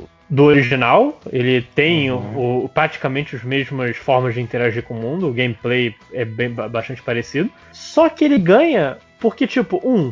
Ele, ele faz uma boa divisão de Pokémon. Tipo, tem uns 200 Pokémon, só que eles não pegam, sei lá, só os mais famosos. Eles uhum. pegam, eles fazem uma divisão entre gerações, inclusive, muito boa. E você fica, caraca, será que o Pokémon favorito vai aparecer? Meu Deus do céu, apareceu! Uh! E... Esse daí é o tipo de jogo que tem que estar no Zeitgeist, né, Lojinha? Não, eu, eu acho que assim. Você eu. Mas você acha que ia ser maneiro você ver ele depois? Se, cara, eu, se você não. Porque assim, o único spoiler do jogo é quando você. quais Pokémon estão ali. E se você passar por isso, eu acho que essa surpresa se mantém. Mas só uhum. tem o um lance que, tipo, ah, é, você vai perder as fotos das pessoas que estão no coisa, mas aí é, é um detalhe. Uhum. Eu, eu, acho realmente que é um jogo. Cara, eu, como eu falei, 30 tantas horas que eu tô jogando esse jogo. Eu, eu tô jogando há 17 dias que o jogo saiu no dia 1 de maio. Ou dia, dia 31 de abril, tanto faz. E eu não consigo parar de jogar. O joguinho que, tipo, eu almoço e ah, tem reunião de trabalho daqui a pouco, vou começar a trabalhar, eu já dou, tiro, faço duas rodadas, tiro foto, edito a foto, fico feliz, uhum. volta. E ele não acaba. E assim, eu sinto que eu poderia dar 60 horas nesse jogo. E esse era o maior, maior, maior medo com o. com o Pokémon Snap, que eu falei, cara, eu gastei 300 reais por um jogo que eu vou zerar em 6 horas. Eu sou muito burro. E, e eu fiquei e chocado. Você já percebeu não... que vai bem mais longe. Sim, eu, eu finalmente. É. E, tipo, eu finalmente zerei. Eu finalmente achei todos os mapas. Só que os mapas têm níveis. E se onde você passa de nível, você vê um. Você consegue. Ah, agora aparecem milhares de Pokémon novos no mapa. E eu só fiz o, o, nível máximo em dois mapas até agora, tipo de 15, 14. Então ainda tem bastante jogo para jogar. Mas é. Gente. Mais alguma coisa é. de vocês? Jogo. Eu, eu tenho um outro eu, probleminha eu... que, eu, que eu tenho, que eu, que eu reparo. Que. Qual? É, jogos que. Se eu tô assim, tipo, na dúvida, Tipo, Final Fantasy, outro dia eu tava, não, Final Fantasy XV, todo mundo reclama dele, todo mundo joga, mas todo mundo reclama, não sei o quê. Ah, e aí tem um negócio que você cria seu personagem. Putz, já era. Aí entrou pra minha carteira. Eu tenho um problema assim, quando falo, ó, você vai criar um personagem. Eu, eu, eu gosto muito da, de ter a minha cara no jogo que eu tô jogando. Então é tiro e queda. Quando eu falo, ó, tem como você criar o seu seu personagem, dancei. É, tá até porque você fica 10 horas só no na edição Cara, de personagem, né? Exato. E eu não sei se é exagero não, hein, 10 horas. Talvez não seja. Talvez não seja. Olha, com, com Dragon Age, eu demorei muito pra montar meu personagem Dragon Age. Ai, cara, é muito maneiro, né? Eu fico, pô, é muito maneiro ficar cara, fazendo isso. Eu, eu lembrei agora que eu estou prestes a cometer um erro, serei trouxa, que eu vou comprar o Mitopia. É um RPGzinho básico da Nintendo, só que ele tem a premissa de, de colocar todos os seus Mis em situações inusitadas. Isso significa que eu posso colocar todos os personagens dos meus livros em situações inusitadas. Eu fico, meu Deus do céu, isso vai ser a coisa mais legal do mundo. Nossa, e não vai eu ser... nem sabia que ia existir isso, cara. Sério. Tem a demo, demo tá de graça, se você quiser a, a famosa palhinha. Mas, tipo, é uma coisa, sei lá, você faz sua party, e os personagens eles já, ah, agora eu gosto mais de você e vão pro cinema. Ah, vão, vão e você tem a cena deles no cinema. Você não participa? Grande parte você só, você só assiste, mas você escolhe, tipo, eles falam, ah, você precisa de um personagem para ser o casal apaixonado. Aí você bota os dois personagens ah, para ser o casal tá, apaixonado. Você dá umas ideias. Você dá umas ideias. cara, que é, é, o conceito do Kojima de, ah, mas essa cutscene você consegue mexer a câmera. que loucura. Cara, eu vou te contar, eu tô, eu tô bem tentado, ah, mas aí eu tenho que eu sair criando personagens dos meus livros, eu tô só esperando o momento que eu vou cometer o E você decide o lugar que eles, que eles moram ou não? Não, é meio que uma aventura, você segue uma aventura do, do jogo e meio que tem eventos aleatórios, aleatórios enquanto você tá jogando. Ah, eu não sei, eu achei massa. Joga demo e, e vem, vem ser burro comigo. Você gostou da demo? É, a demo te, te prova todo o conceito do jogo mesmo. Tipo, ah, que você. É... Mas, Lojinha, vai ser. Vai ser. É, 400 reais? Vai ser, vai ser só 250, assim. Ah, só, ok. Só 200. Ai, meu Deus. Só Difícil. alguns auxílios emergenciais. Exato. Você não precisava desse dinheiro para sobreviver, né? Seja honesto. Não, você tá gastando 200 reais em joguinho, né? Você tá bem, de Ou você tá deixando de comer para jogar videogame. Um ou, ou você está muito mal. Fica aí a dúvida. É 8,80. É, não tem um meio caminho aí. Não tem um meio caminho. Se fosse uma pessoa com, com, com saúde financeira aceitável, você pensa, porra, vou, vou tomar a atitude financeira mais inteligente, a Nath Finanças não mudaria jogar esse jogo. Não, a Nath, a, a Nath Finanças estaria agora, nesse momento, xingando todas as nossas gerações, dizendo, caralho, vocês são burros, hein? São burros. Eu lembro todo dia do, do meme do Dexter pedindo desculpas no, pro, pro foto de alguém no, no, no armário, e eu só que com a Nath Finanças, hoje eu falei com você é, mas é, é, basicamente isso, porque a gente está aqui assumindo que a gente está gastando muito mais dinheiro que a gente deveria, muito mais do que várias né, pessoas têm. Por que, que eu estou me ouvindo minha voz? Eu não sei. Também não sei, mas eu tô tá. de fone. É, vou conseguir falar agora. Eu tô ouvindo meu eco é, mais pessoas têm para viver e a gente tá gastando num joguinho de videogame. E a gente só tá, tipo assim, dizendo que a gente já gastou uma vez, vamos gastar duas, e se deixar a gente gasta três, porque a gente é idiota. A gente precisava de ajuda emocional, né, cara? Não era ficar fazendo podcast.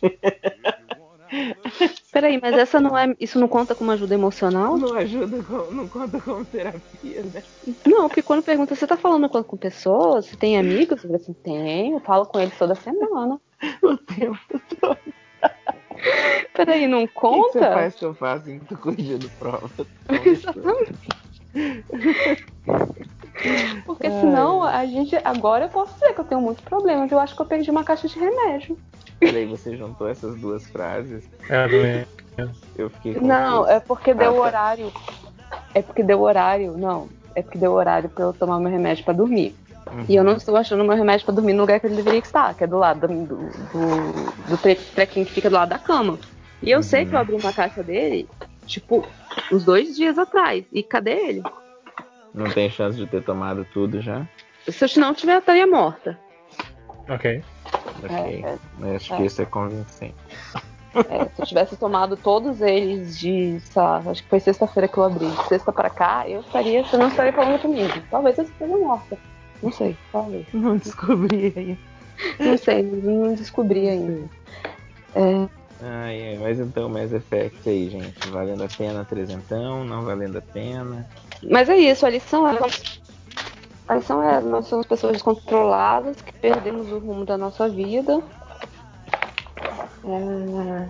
Ou, oh, por falar em pessoas descontroladas que perderam o rumo da vida, é, nos Rugrats, que o pai da, da do Rugrats tá fazendo comida e a esposa tá tipo, são três da manhã porque você tá fritando ovos. Aí, porque eu perdi. Fazendo brigadeiro. Fazendo, não, é fazendo. É, é fazendo o quê? Brigadeiro? Não, é. é uma torta de chocolate dele, que é essencialmente um brigadeiro. Nossa, eu achava que era tipo fazer. Ó, perdeu o rumo mesmo. É, mas então eu descobri outro dia que esse cara não tem nem 30 anos. Toma chocado. Porra. Que porra foi essa? Bem por aí. Caiu uma coisinha aqui no banheiro. Uau. É, não, sempre cai essa parada. Eu descobri outro dia as idades dos, dos personagens de desenho e fiquei chocadíssimo. Eu não acredito que esse cara não tem nem 30 anos. É, mas fazia é, sentido, ele tinha um bebê de um ano só, né? É, exato. Mas, eu sempre... Mas você olha no, os personagens de desenho, os caras, tipo assim, né, com, com cara de 60, aí você vai lá, idade 25, você vira assim, porra! Amigo, ou, ou, vocês nunca viram uma pessoa de 25 anos, ou a gente chegou muito bem nessa vida. Porque, né? Agora, é, não chegou com uma casa de três andares, garagem, não sei o quê, mas quem se importa, né? Mas o rostinho tá bom. Gente, então, deu. Obrigada pela, por ter feito companhia, mas agora eu preciso dormir, porque amanhã a professora tem que professorar. Nossa, é nóis. Lojinha, é. parabéns. O Lojinha marcou em prompt o podcast deu certo, eu nem acredito. Eu já tinha até declarado, ele não vai rolar esse podcast. Aqui é trabalho. É. Parabéns. Na verdade, ele contou, ele contou com a, com a falta de amor próprio de, de nós dois, né? Você viu? A gente olhou Todo e falou assim, fugindo. Por que não, né? Gravar numa sexta, numa segunda de manhã, uh, à noite. A gente é, eu... de dar sem julho, segunda de manhã, segunda noite. Caraca, a, até julho, a, mês que vem, junho, então eu vou estar das ideias, tipo, muito doida. Não, não vou saber como é que eu vou fazer esse fechamento de segundo bimestre, não. Essa vacina, gente, cadê essa vacina, pessoal? É, então, nossa, de, deixa, deixa eu ir pro, pro offline pra eu te contar um negócio. Ok, vamos tá então dar tchau pro próximo bloco do podcast que eu não sei como vai ser. Exatamente.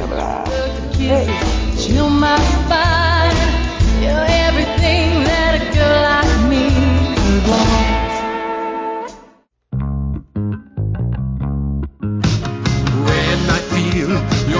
touch, and things are going our way.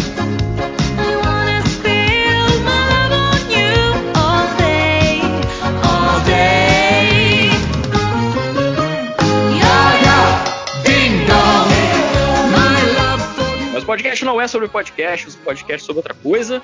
Boa noite a todos vocês, e assim no susto começa a apresentação desse podcast, está aqui com vocês, está o comando, para mais um MD Metal. É isso mesmo, o MD Metal chega à sua incrível segunda edição, e hoje falando do assunto mais heavy metal de todos, Eurovision. Então estamos aqui hoje com uma mesa repleta de convidados, pessoas de fino garbo e elegância, personalidades do Twitter e Obrigado. apaixonados pela música europeia. É, estou aqui primeiro com Rafael Saldanha, Saldanha, você já é um agregado do podcast MDM. Eu nem sei o que eu te apresento. Você deveria estar me apresentando. Como é que você vai, Saldanha? Tá tudo bem com você? Tudo certinho. Vamos aqui falar um pouquinho de toda a pirotecnia musical europeia representada pelo Festival Europeu da Canção, como dizem os lusitanos. É importante. Hoje eu vi um vídeo do cara ressaltando: o nome não é só Eurovision, gente. É Eurovision Song Contest é muito importante. Estamos aqui também com ele, o, o, cabelo mais bonito do meu Twitter, Sr. Lucas Lima, direto do Goldcast. E aí, Lucas, tudo bom, cara? Muito obrigado. Eu estou ótimo, com o cabelo lavado e vamos falar um pouquinho da Eurocopa da música, né? Essa é a melhor analogia de todas, assim. Para quem assistir Eurocopa, eu só posso assistir Eurovision. Exato. E, por último, mas de forma alguma menos importante, o meu grande amigo do Twitter, Rafael de Almeida, direto do Radioatividade. Olá, olá.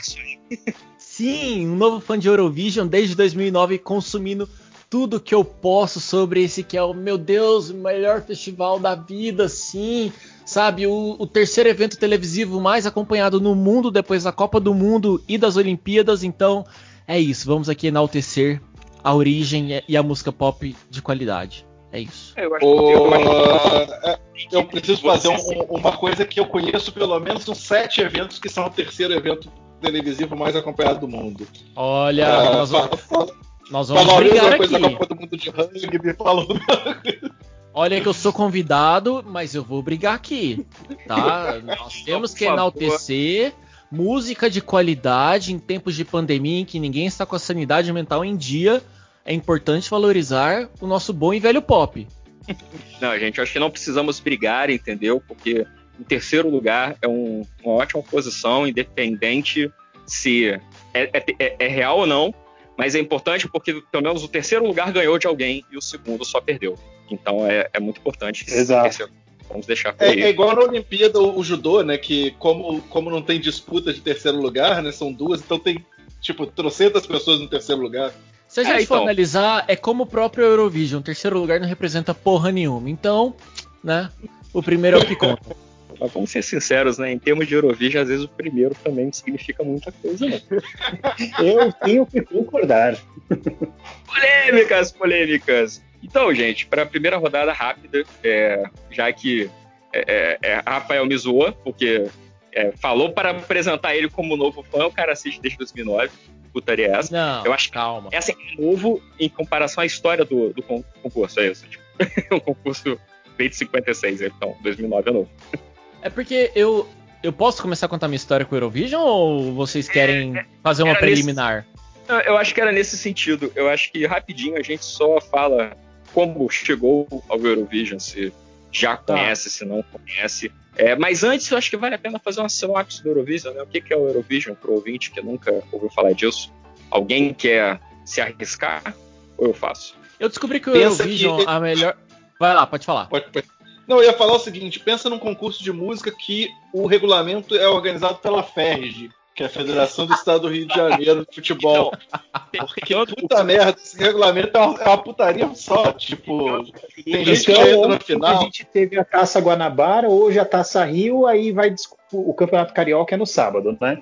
Então, o Eurovision Cara, é a Eurocopa é tipo organizada pela FERJ mas em vez de times de futebol, são pessoas cantando músicas. É isso. Algumas Cara, mas... idosas quando alguns times do Campeonato Carioca. Se a gente considerar que no Eurovision a gente tem uma diversidade, é um campeonato que às vezes tem um time de futebol contra um time de basquete e não tem problema nenhum com isso. com certeza. Mas eu vou falar uma coisa para vocês. O Eurovision ele poderia ter uma pitadinha de Libertadores, com um pouquinho de sangue, chute na cara. Ia ser legal. É, mas, mas, meio que tem, né? Meio que tem, né? De vez em quando sobem uns países no palco assim, você vê que o público fica meio tenso, fica olhando meio torto. Nessa semi agora teve uma hora que, tipo, a Dinamarca subiu, o pessoal ficou meio sério. Não sei se os holandeses não curtem. Às vezes de vez em quando tem umas paradas assim, cara. Eu acho que se eles quisessem sangue também, eles colocavam mais países do eixo antigo da União Soviética, que aí poderia rolar alguma coisa, né? Tipo, colocar, Mas... sei lá, a, Albânia estava ali no meio, né? Não sei se colocasse a Croácia no mesmo dia, poderia dar bosta, não sei. Mas assim, para quem não conhece o Eurovision, acho que a melhor maneira de explicar é como se fosse a Copa do Mundo de, de países, só que com músicas né? E, e aí, sobre essa questão de treta, esse está sendo o primeiro ano que eu estou acompanhando em tempo real, né? Então eu tava com muita dúvida se, por exemplo, o desempenho e a avaliação que Israel ia receber no festival ia ser prejudicado por, por, por toda a treta que tá rolando, Israel, Palestina tal. E eu descobri que as pessoas separam muito bem, sabe? É, às vezes rola uma vai, uma coisa ou outra tal, mas assim, eles, pelo que eu tô percebendo, o público separa muito bem a apresentação musical e o país em si e tiram todo todo o contexto político de fora, sabe? É, eu acho que o Eurovision é o tipo do concurso, né, da competição que você precisa deixar a política em casa de vez em quando, até pelas regras do Eurovision, né? Porque embora as inscrições sejam feitas por países, nem sempre o competidor que vai representar o país é um cidadão daquele lugar. Né? A Celine Dion ganhou o Eurovision representando a Suíça. Então, às vezes acontece... A Celine Dion é de onde? Eu fiquei na dúvida disso. Ela Canadense. é... Hum... Ah, a gente tem que trabalhar nesse país também. É porque o que, que acontece? A, a, regra do Eurovision é assim, muita gente fica confusa, e eu fiquei também quando vi a primeira vez Eurovision, há muitos anos atrás, que era assim, ah, por que, que é Eurovision se tem países que não são da Europa? Por que, que é Eurovision se tem Austrália? É estranho. E aí a regra é, é, mais ou menos assim, eu vou trocar em miúdos, bem miúdos, se alguém se quiser se aventurar e esmiuçar o que eu tô falando, por favor, fique à vontade. É, basicamente, o, Euro, a, o Eurovision, ele são todos os países que podem se candidatar a participar do Eurovision, são países que estão numa área de radiodifusão da Europa. Ou seja, são países que podem, é, é, explicando de uma forma burra, ouvir os programas de rádio e assistir os programas de TV uns dos outros. Então, por isso que pega a galera ali do Mediterrâneo, a galera do Oriente Próximo, Oriente Próximo. Se, se a gente fosse traduzir isso para o Brasil, aqui para América do Sul, é como se é como se todos os países da América do Sul pudessem assistir a TV Cultura, que é uma emissora estatal, né, do estado de São isso. Paulo, mas Exatamente. de forma que todos os países possam acompanhar. Então, as emissoras que, assisti, que, que têm acesso ao sinal da TV Cultura podem participar do Eurovision. É mais ou menos essa a lógica que funciona na Europa. E como e como a Austrália foi colonizada pelos ingleses, né, e falam inglês e tudo mais, tem esse esse puxadinho ali que ajuda a levar o festival para o outro lado do mundo. Sim, mas é o único acordo. Oh, assim. Mas é, eu achei ótimo, eu achei ótimo que a, a, a definição do Rafael de todos os países que pego a TV Cultura, Juiz de Fora não pode participar do Eurovision dele. ah, mas se tivesse Eurovision aqui, eu também ia barrar. De fora não, pelo amor de Deus. É, mas e, é, aí é por, E você sabia que... Te... Não, vai, fala.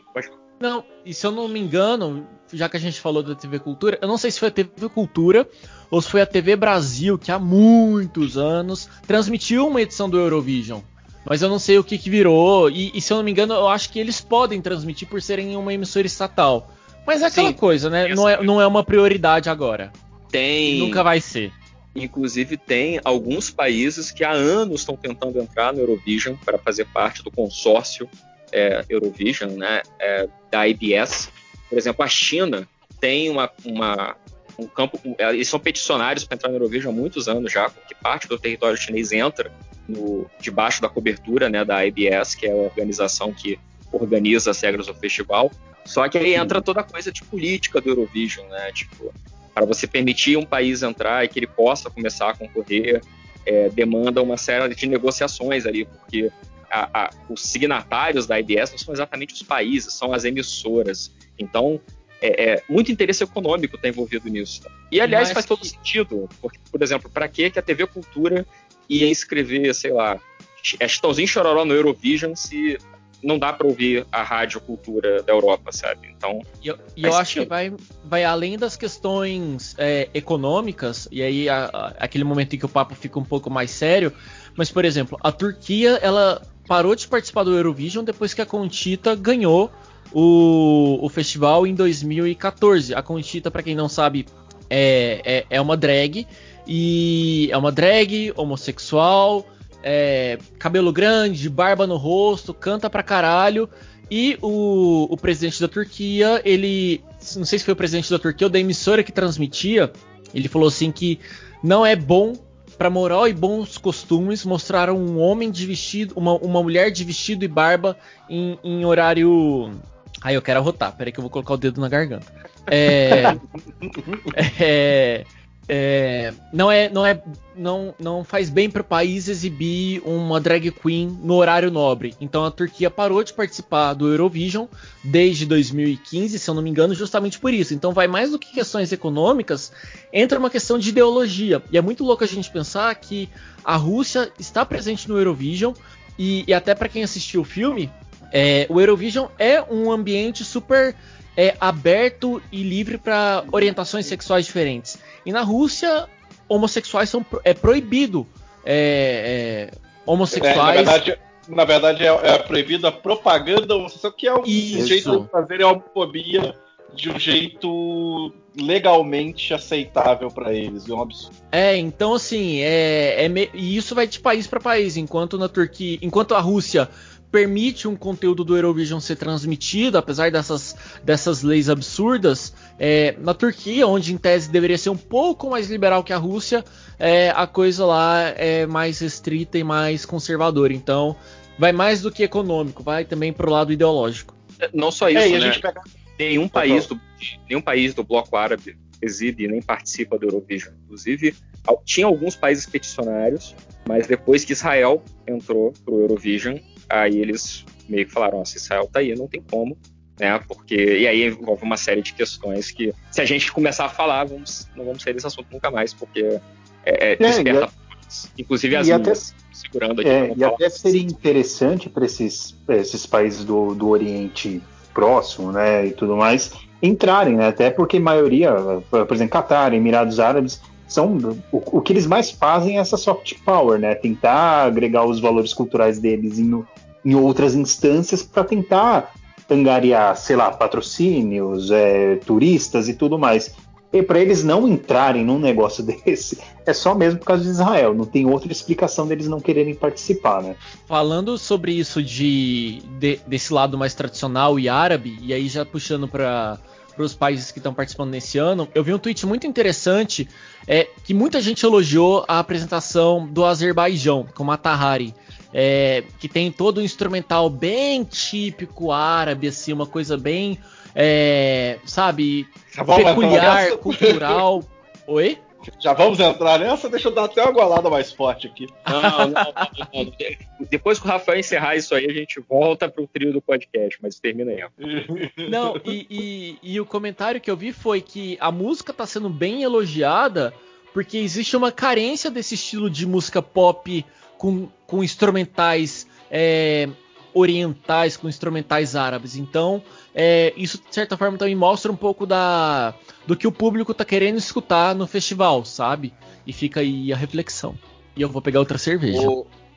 Mas só comentar aqui é, sobre essa questão da política. Esse ano uh, eram para ser 40 competidores e tivemos 39, porque a Belarus, a Bela, antigamente falava-se Bielorrússia, é, foi eliminada por conta da política. Foi a, a música foi inscrita, foi aprovada e alguns dias depois teve uma mobilização forte no, no YouTube e alguns dias depois ela a, a, a, organização deu a opção de ou eles resubmeterem a música com uma nova letra ou submeterem uma outra música para ser avaliada.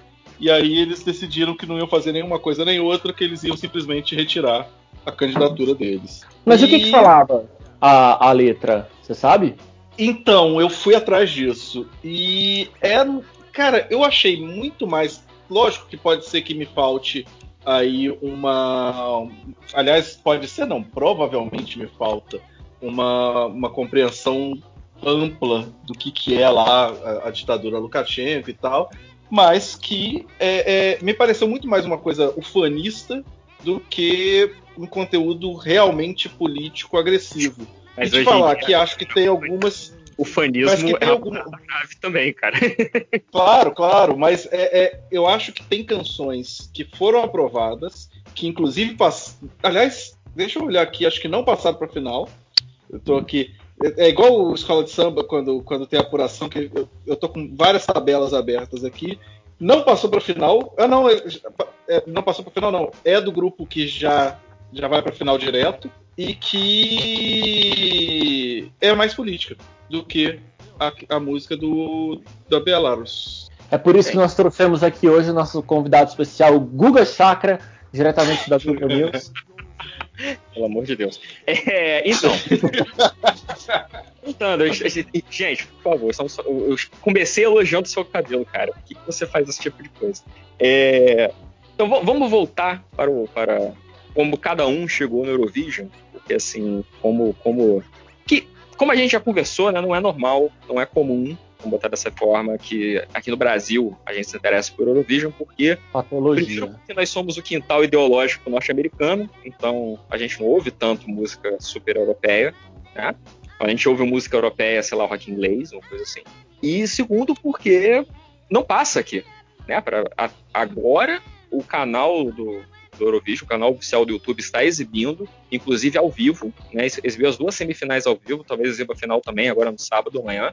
Mas até pouco tempo atrás, se você quisesse assistir o Eurovision, você tinha que escolar um link, você tinha que se virar, ou então calhar de dar uma cagada dessa da, da TV Cultura, né? Como o Rafael falou.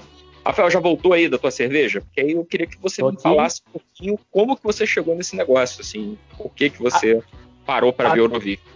A minha história com o Eurovision ela tem um lado meio babaca, tá? Mas vamos lá. É, em 2019, eu, graças a muito esforço e muito trabalho, consegui organizar uma viagem para fora do país. E eu sempre tive vontade de explorar umas coisas meio assim, diferentes. Tipo, ah, vou viajar, tem a possibilidade de ir para fora do país?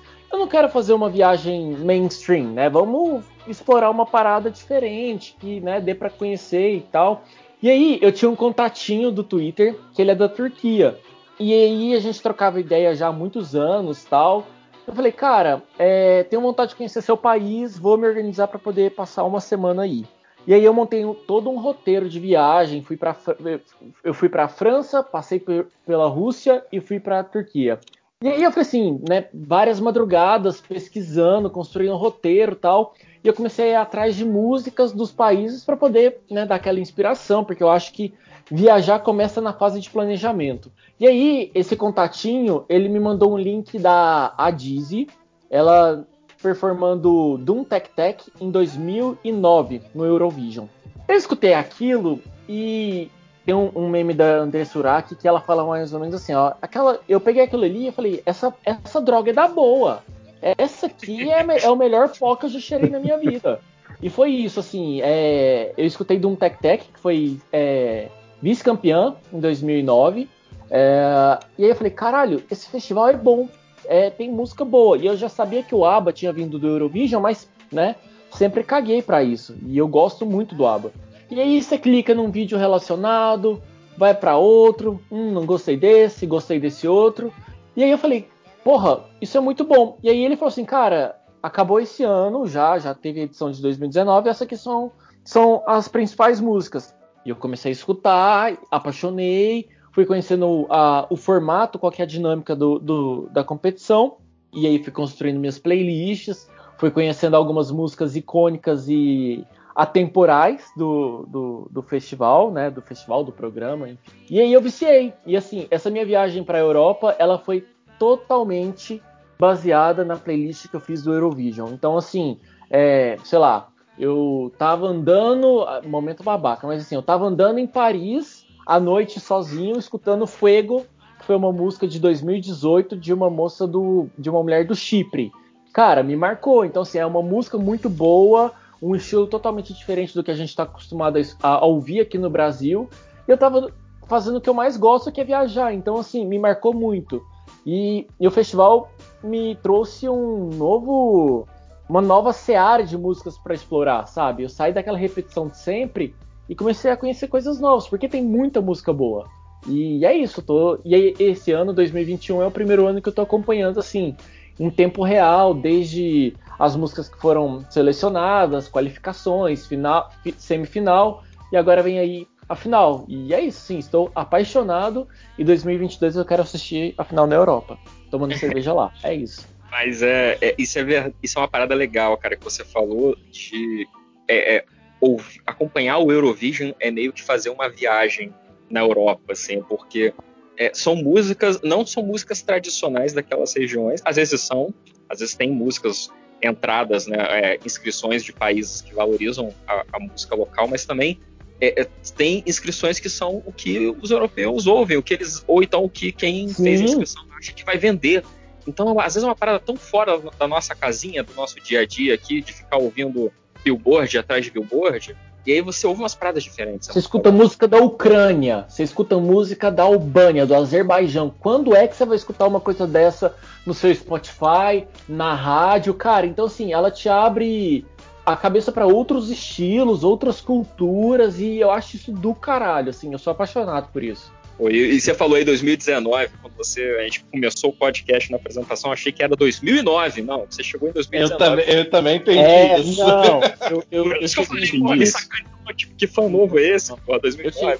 Eu cheguei em 2019, mas assim, eu fiz todo um, um uma não, pesquisa de passado, então assim, né, eu, eu sou apaixonado por músicas de 2005, 98, sabe? Eu fiz o trabalho bem feito, eu fui longe. E aí tô nesse exercício de catequizar também meus amigos para assim, é bem difícil, tá?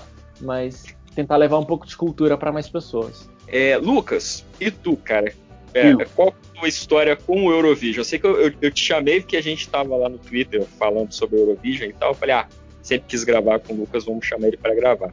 Mas eu não sei se tu curtia, se tu já, já tinha ido atrás e tal. Porque tu é um cara mais do heavy metal, né?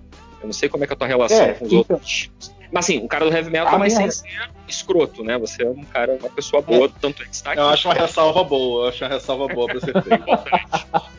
não sou o true padrão, né, que, que, que, tira a camiseta dos outros se não manja do som, que faz questionário para ver se a pessoa é digna ou não de ouvir tal banda.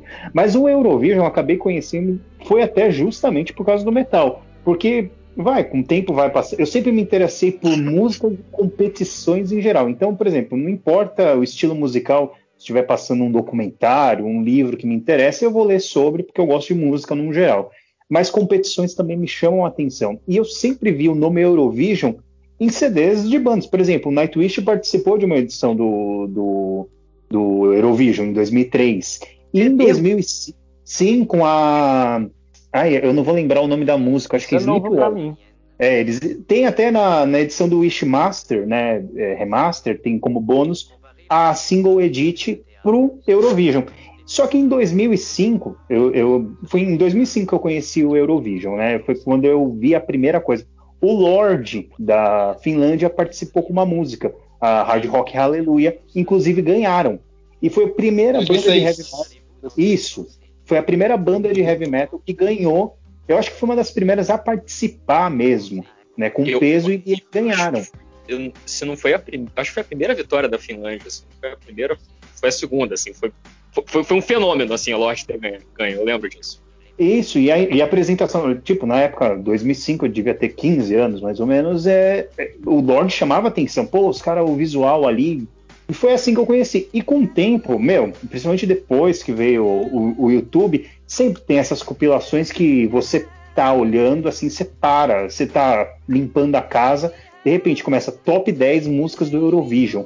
E você começa a olhar com um olhar diferente. Tipo, é exatamente o que a gente estava falando. É, o Brasil é um quintal muito dos Estados Unidos. É, a, as informações da Europa chegam aqui. Se você não curte, por exemplo, rock e, e tudo mais, é muito difícil as pessoas ouvirem músicas da Europa. Né? Eu acho eu acho que tem esse certo preconceito, esse distanciamento do, do, É a mesma coisa que tem, a gente tem até hoje dos asiáticos. Por exemplo, o, o metal, o rock asiático, até o pop asiático, está tendo entrada agora aqui na, nas Américas. É, é, até é, uma certa dificuldade. Você vê que não é uma Graças coisa assim. Graças à internet, né? Exato, e eu acho que o, o, Eurovision tenta difundir isso, só que aqui, por exemplo, no Brasil não vai colar algo assim, porque exatamente esses elementos muito europeus, o, o brasileiro ele não gosta muito, né? Eu, eu dá para perceber muito. Mas aí você vai vendo esse esquema de, de, competição, eu que gosto pra caramba, aí vai se interessando, né? E eu, eu, eu nunca acompanhei também é, ao vivo, olhando. Eu acho que esse é o primeiro ano que eu olho desde as primeiras fases até a fase final. E eu falo, o, o, o filme Eurovision também deu uma ajuda e tanto a algumas pessoas a, a, a ir olhar o, o, Eurovision. Porque eu mesmo, para minha namorada, eu acabei mostrando, né? Tem essa música aqui do Eurovision que é legal. O ABBA participou, ganhou com Waterloo e tudo mais. E é interessante de se mostrar, né? Eu, eu acho que o que me capturou foi justamente esse senso de competição e de mostrar exatamente esse, essa faceta diferente do pop, né? Que cada pop ali tem um quesinho. Tem a, o, o, os mais puxado pro rock, tem uma coisa mais, é, mais rap, tem umas que para mim é pura lavagem de dinheiro, como San Marino, mas beleza. Olha, vamos chegar aí lá, mas é, é, pô, San Marino nossa, Isso aqui vai virar Libertadores, eu tô com garrafa na mão. Mas che chegaremos lá. É, antes de passar pro Saldanha, é, vamos comentar rapidinho do filme do, do Netflix, porque da Netflix, ou, ou, vocês preferem falar com mais detalhes na, lá na frente? Porque o que o Lucas falou foi uma parada legal.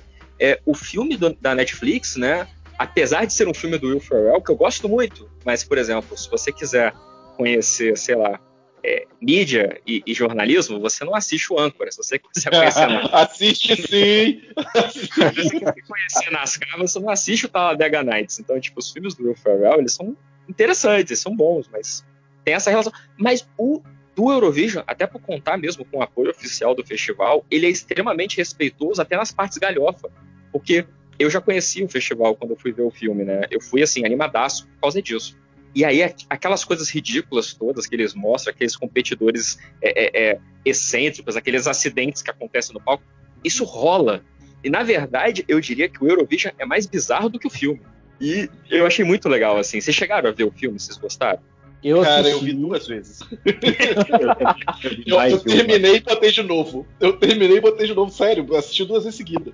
E é legal o filme também, principalmente aquela hora que tá mostrando eles nas festas, mostram vários campeões do Eurovision do, uhum. dos últimos 10 anos. E você vai vendo, eu, por exemplo, que já tinha acompanhado desses. Eu vi essa campeã da Turquia, teve aquela campeã. Eu, eu não, eu, eu de nome não, não vou me questionar. Mas o, o que eu gosto também do, do Eurovision é que às vezes eles pegam essas identidades minoritárias, por exemplo, teve é, a dessa da Turquia que ganhou anos depois, se eu não me engano, teve uma que, que ela era plus size também, que ganhou e tinha, tinha uma voz maravilhosa. Ela também tá no filme. E eu acho que essas identidades diferentes aí, quando você vê todo mundo ali, você, pô, aquele ali é o campeão de tal ano, esse é campeão de tal ano. Quando você pega isso, essas referências, aí fica mais legal ainda ver o filme. Por isso que eu vi du eu também, eu igual o Saldanha, eu vi duas vezes.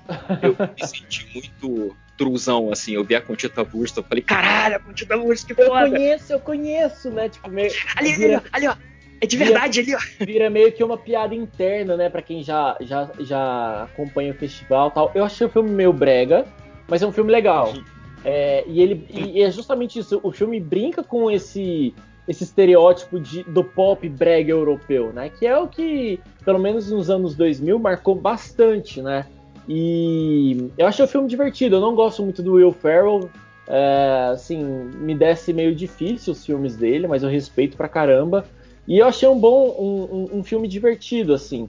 E aí, só voltando um, dando um passo atrás no que a gente estava falando sobre o brasileiro é, consumir esse conteúdo europeu, eu acho que é, as pessoas que conseguem acompanhar e consumir, é, os brasileiros que conseguem acompanhar e consumir os, as músicas e as produções do Eurovision, muito provavelmente são aquelas pessoas que estão com a cabeça mais aberta para o novo mais abertas culturalmente. Porque eu tenho amigos que, puta, não desce de jeito nenhum e que quando você olha o, o comportamento são pessoas mais olhando para cá agora, sabe? No presente, o país tal, e não enxergam tanto lá fora. Então acho que também entra um pouco disso, sabe? Da gente, é, de sermos pessoas ou, ou, uma geração que tá mais aberta para o novo e para o diferente, sabe? Nem todo mundo tá com essa abertura. Não sei se faz sentido é. para vocês faz sentido até com o que você falou, Rafael. Você falou que, por exemplo, desse esquema da, que você baseou sua viagem no, no, no na playlist do Eurovision.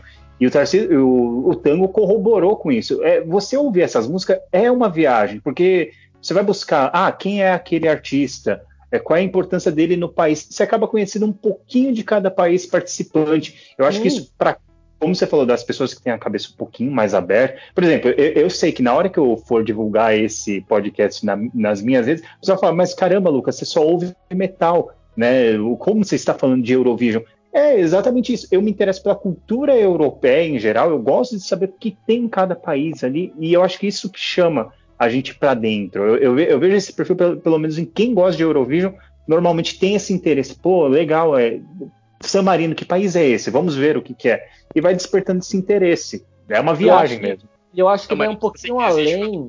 Cara, eu, eu, eu admito, assim, eu me acuso lá. Eu acho que vai um pouquinho além, porque, por exemplo, metal não é minha praia. Mas às vezes pô, começa a tocar no Eurovision e fala, putz, isso aqui é legal. Então acho que também tem muito abertura que cada um tem ao novo, sabe? A de, beleza, não é minha praia, mas eu vou escutar. Porque às vezes me conquista sabe? Então acho que também tem um pouco disso e talvez seja algo que a, a população europeia, por estar mais próxima de outros países e ter uma facilidade cultural de contato com outras realidades, é, eles estejam mais preparados para isso. Então, nós que estamos aqui no Brasil, a gente ainda tem uma, uma relutância. Cara, a gente não consome nem direito o que está sendo produzido aqui nos países que falam espanhol, que estão do nosso lado, sabe? Então, se a gente mal consome o, o espanhol aqui do lado, quem dirá o, o sueco, que está lá do outro lado do mundo, sabe? Então acho que também tem essa predisposição. É, eu acho que um incentivo também que o Eurovision faz, além de promover essa viagem cultural e essa expansão de horizontes, né? Você perceber que o mundo vai além da, das paradas da Billboard, vai além do que a gente ouve na jabá do rádio. Também tem a coisa que eu acho muito interessante no Eurovision, que são as, é a história, é a política por trás, a geografia, sabe? Você saber que ah, é um concurso que surgiu no contexto de pós-guerra para tentar reunir novamente as nações europeias. É, por exemplo, que uma das vitórias da, da Alemanha era uma, uma menina cantando uma música composta por um, um, um compositor de Israel, então significava tipo bastante para os povos dos dois países. É, todas as tretas contemporâneas envolvendo os países do bloco árabe com Israel e os países da, da ex-União Soviética, os países do leste europeu, tentando entrar no concurso, não conseguindo. Tipo, você saber por que, que Liechtenstein nunca participou de nenhum, nenhum concurso do Eurovision e por que é, o Vaticano, se participasse, seria muito engraçado, mas que eles têm direito de participar. Essas coisas eu acho bacana. Então, assim, dá para ir além da música se você quiser. É, é, isso é, eu acho muito divertido. Mas assim, já que a gente tá falando de, de música e de conhecimentos gerais, eu queria perguntar para Rafael Saldanha. Saldanha, como é que você jogou no Eurovision? Você, que tem um conhecimento quase enciclopédico de música, você que é a enciclopédia Barça das playlists, você acompanhava o Eurovision ou não? Assim, porque pra, por mim você poderia estar no, no, no board do Eurovision selecionando as músicas. Cara, é... eu sou tarado, né? Então eu, eu... pra, quem, pra quem não sabe, eu o Tarcísio que é o, o tango que tá, tá mais próximo. Pode falar Tarcísio também, as pessoas, as pessoas conhecem meu nome às vezes. A identidade secreta já pode, já. É, fica, é... fica à vontade. Fazer o quê? Já tá caiu. na rua. Mas o, o, o, o Tango sabe que eu eu ouço em média uns quatro, cinco discos novos todos os dias. Eu, minha contagem de discos de 2021 está nesse momento em 452. Então, assim. Meu Deus. É, fora as é, coisas que eu ouço de outros anos. então, assim. A, a, a, expressão é essa.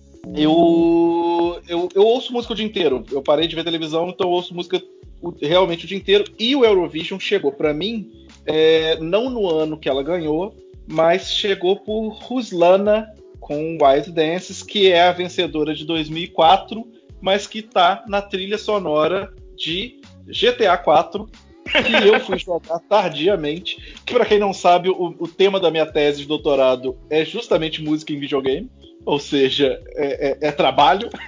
E aí ela, a, a Ruslana é uma das apresentadoras das rádios do GTA 4. E aí eu fui atrás, comecei a ver, tipo, não, não, acompanhe, não comecei a acompanhar em 2011, mas comecei a prestar atenção em 2011. E comecei a acompanhar mais de perto mesmo em 2017, quando o Salvador Sobral ganhou, que nem gosto tanto da música, mas teve toda aquela coisa, ó, o português, cantando em português, olha que legal. E aí e eu comecei o, a falar, beleza. Que, da, da doença que ele tem, cara. Uhum. Que é, super dramático, né? Não sei se vocês estão ligados, né? Que esse, parece que ele tem uma.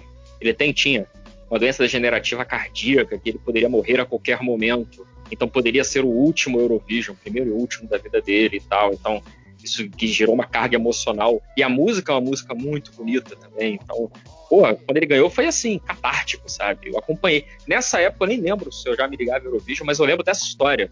E inclusive ele tá vivo até hoje fez uns transplantes aí, mas Sim, eu acho que ele nem pode ele, ele, mais. Ele teve que se aposentar para não forçar o corpo e tal. Muito, muito, trágico, muito bonito. Mas então, ele, ele é um menino novo, né? Ele, ele é de. Aliás, o pessoal falando aí, tipo, eu sou o avô da, da, da dessa, desse podcast, né? Eu sou mais velho. E ele tem uma, umas coisas no Eurovision que é, eu até discordo um pouco do, do que Lucas e, e Rafael falaram, e já pegando a minha garrafa aqui para me proteger, mas porque assim é a música europeia, é a música que eles consomem, mas é a música mainstream, é o, o rádiozão com jabá, com, com treta de empresário, é tipo se a gente tivesse o Brasil no Eurovision, muito provavelmente era uma música que o Rick Bonadio colocou. É, eu ia, eu ia falar exatamente isso. É, o, o, é, tem muita influência do. É, é, aquele pop que já foi dos Estados Unidos e a Europa pega um pouquinho atrasado, né? O que fez sucesso Sim. há cinco anos atrás, eles pegam com certo atraso. Mas assim, e, e, e acho que nem valida. Não é nem a música mais popular daquele país. Às vezes, por exemplo, a, a, a própria, o próprio país, a própria emissora, ela inscreve uma música merda para não ganhar, porque uma das regras do Eurovision é quem ganha é, é, recebe o festival no ano seguinte. E às vezes, como a gente viu no filme da Netflix, o país não pode é, é, receber o Eurovision de jeito nenhum, senão ele vai quebrar. Então, às vezes, tem gente que manda competidor de sacanagem. E eu o que é maravilhoso. Falar... Pode falar, perdão, pode terminar. Não, se eu completar assim, que é maravilhoso porque gera espetáculos fantásticos pra gente. Assim, tem vídeos de compilação de piores Eurovisions que são. É, é, é, muito bom, cara. É muito, como eu falo, o filme da Netflix é, é, não faz jus ao bizarro que o Eurovision pode ser.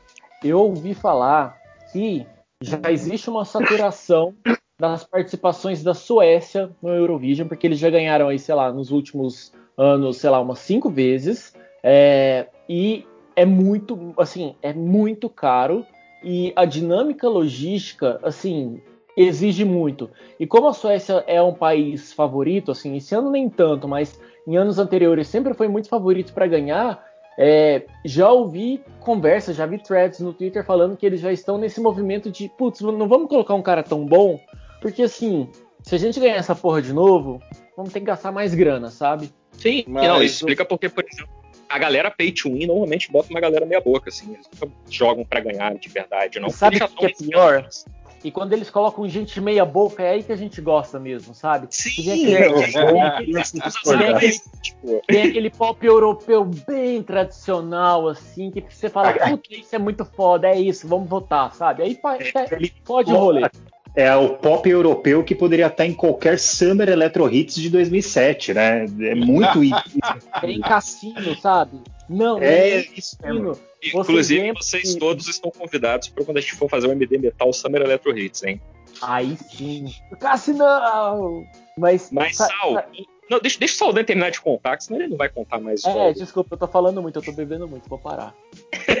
não, pelo Não, mas aí é, é, é, foi isso. E eu, esse ano talvez seja o ano que eu, que eu tenha sistematizado melhor. Que eu falei, é, é, eu funciono assim, eu vou fazendo planilha, então eu tenho aqui uma. Eu, eu, fiz no Twitter, na verdade, no meu perfil, fui comentando música por música e, e fui vendo o que que, que que eu achei de cada uma. Bem, então para terminar aqui, para a gente começar a falar do concurso de vez, eu vou dar meu, os meus 20 centavos. É, o Eurovision, para mim, é a primeira vez que eu vi falar de Eurovision na minha vida. E aí o, o, o Lucas vai me dar um, um high five telepático foi quando eu tava. É, eu comecei a ouvir Vision Divine, que é uma banda italiana de power metal. E eu adoro. Nossa, eu sou muito fã original de Vision Divine, desde o primeiro álbum, desde quando o Vision Divine se chamava Athena, eu gostava. E aí eu, eu tenho um vocalista, o vocalista principal do Vision Divine é o Fábio Leone, que agora tá no Angra, né? E o Fábio Leone, antes de fazer heavy metal, né? Porque ele é um vocalista, assim, vocalista de aluguel, quase. Ele tocou no Vision Divine, ele cantou no Rhapsody, ele cantou no Angra, ele cantou em 37 projetos. Se o MD Metal amanhã quiser gravar um álbum e pagar o suficiente, o Fábio Leone canta com a gente. Ele é assim, e ele é bom, ele é muito competente. Gosto muito. E o Fábio Leone, antes de entrar no metal, ele era compositor de Eurobeat. E ele compôs, Caralho, entrou, né, produção é, é, é, o nome dele, cara, era Joey Tempest. e aí. Ah, é, é, esse nome foi, não é o nome que ele usou no Labyrinth, né? Eu acho. Não, eu, eu, eu, não, eu não lembro se ele, se ele chegou a usar. Eu, eu confundo o nome com o Hobbit Hunt. Mas, enfim. E aí ele, ele usou esse nome, ele, ele, tentou, ele entrou na composição de uma música que competiu para entrar no Eurovision, mas não, não foi selecionada para representar o país que ele estava compondo e tal. E aí eu vi, cara, Eurovision, que merda é essa? Eu fui dar uma olhada, mas passou, porque, como eu falei, né, antigamente era difícil você assistir o Eurovision.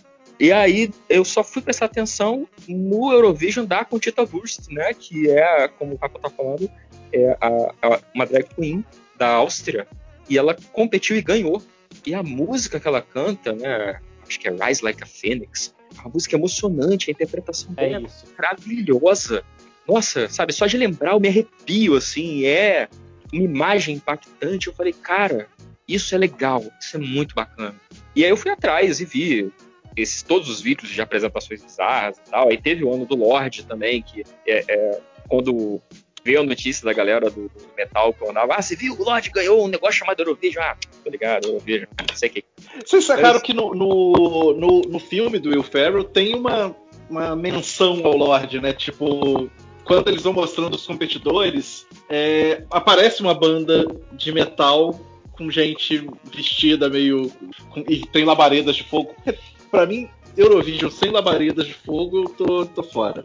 Mas. Já sem correr então, um assim, de, de acidente expresso no palco, não vale a pena.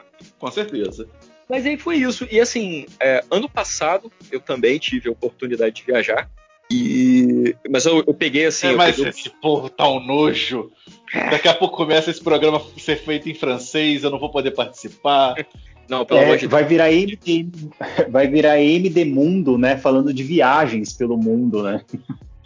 Por isso que é. nós temos o nosso convidado daqui, Bruno de Lucas. Seja bem-vindo. Não, mentira. Beleza. Luga Chakra, Bruno de Luca tá foda. Mas enfim, aí em 2019 eu não acompanhei tanto, e aí eu falei, eu cheguei lá, eu acho que estava foi, foi mais no meio do ano, eu acho que já tinha rolado. E aí tava só, ou tava das seletivas, uma coisa assim, eu não lembro direito. Mas assim, passava na TV aberta, assim, a gente ligava a TV e tava tendo alguma noticiazinha do Eurovision. Eu falei, pô, esse ano não vai dar, mas ano que vem 2020 eu vou acompanhar o Eurovision todo. Vocês vão ver. Eu vou assistir tudo, porque 2020 vai ser o ano que eu vou acompanhar o Eurovision. E foi o ano que não teve por causa da pandemia. Mas eu acompanhei assim os, a, as seletivas, né, as bandas e tal. E aí teve o evento que eles fizeram uma série de lives com as bandas, apresentando as bandas, cada uma na, na sua cidade, falando um pouco de todo mundo. Aí você deu para conhecer mais o, o, o, ambiente Eurovision. Aí eu fui ler da história, fui ler as regras, me apaixonei, porque eu adoro coisas bizarras e confusas. E aí, quando eu vi que era o mesmo pessoal do ano passado ia competir esse ano, eu falei, ah, vou acompanhar então, assistir. Só, só um comentário que eu, que eu, esqueci de fazer, mas que quem me conhece aqui de de Fora há muito tempo, coisa, sabe que eu detesto competições de música. Eu, pô, por, por anos fiquei brigando contra os festivais daqui. E Olha só, essa vida é um varal de linguiça, cara. Tipo, não tem como. A gente chega a hora que, que as coisas, como diria um amigo meu, a, a, a boca passa um cheque que o cu não aguenta pagar depois. Então. Enfim. Eu, eu, eu não sou muito.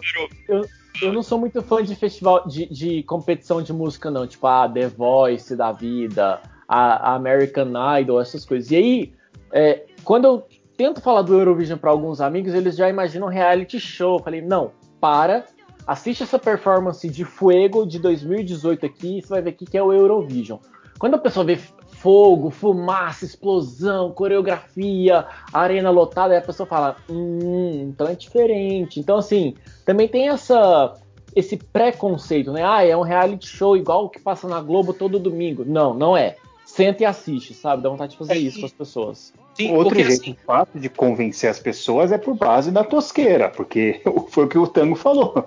Tem coisas que são extremamente toscas e bizarras que você fica, meu Deus, estou hipnotizado, quero entender o que, que é isso. Não, e o, o, Eurovision, acho que a, a, principal característica dele é que assim, não interessa quem está no palco naquele momento, por mais tosco ou sublime que seja, é um profissional ali.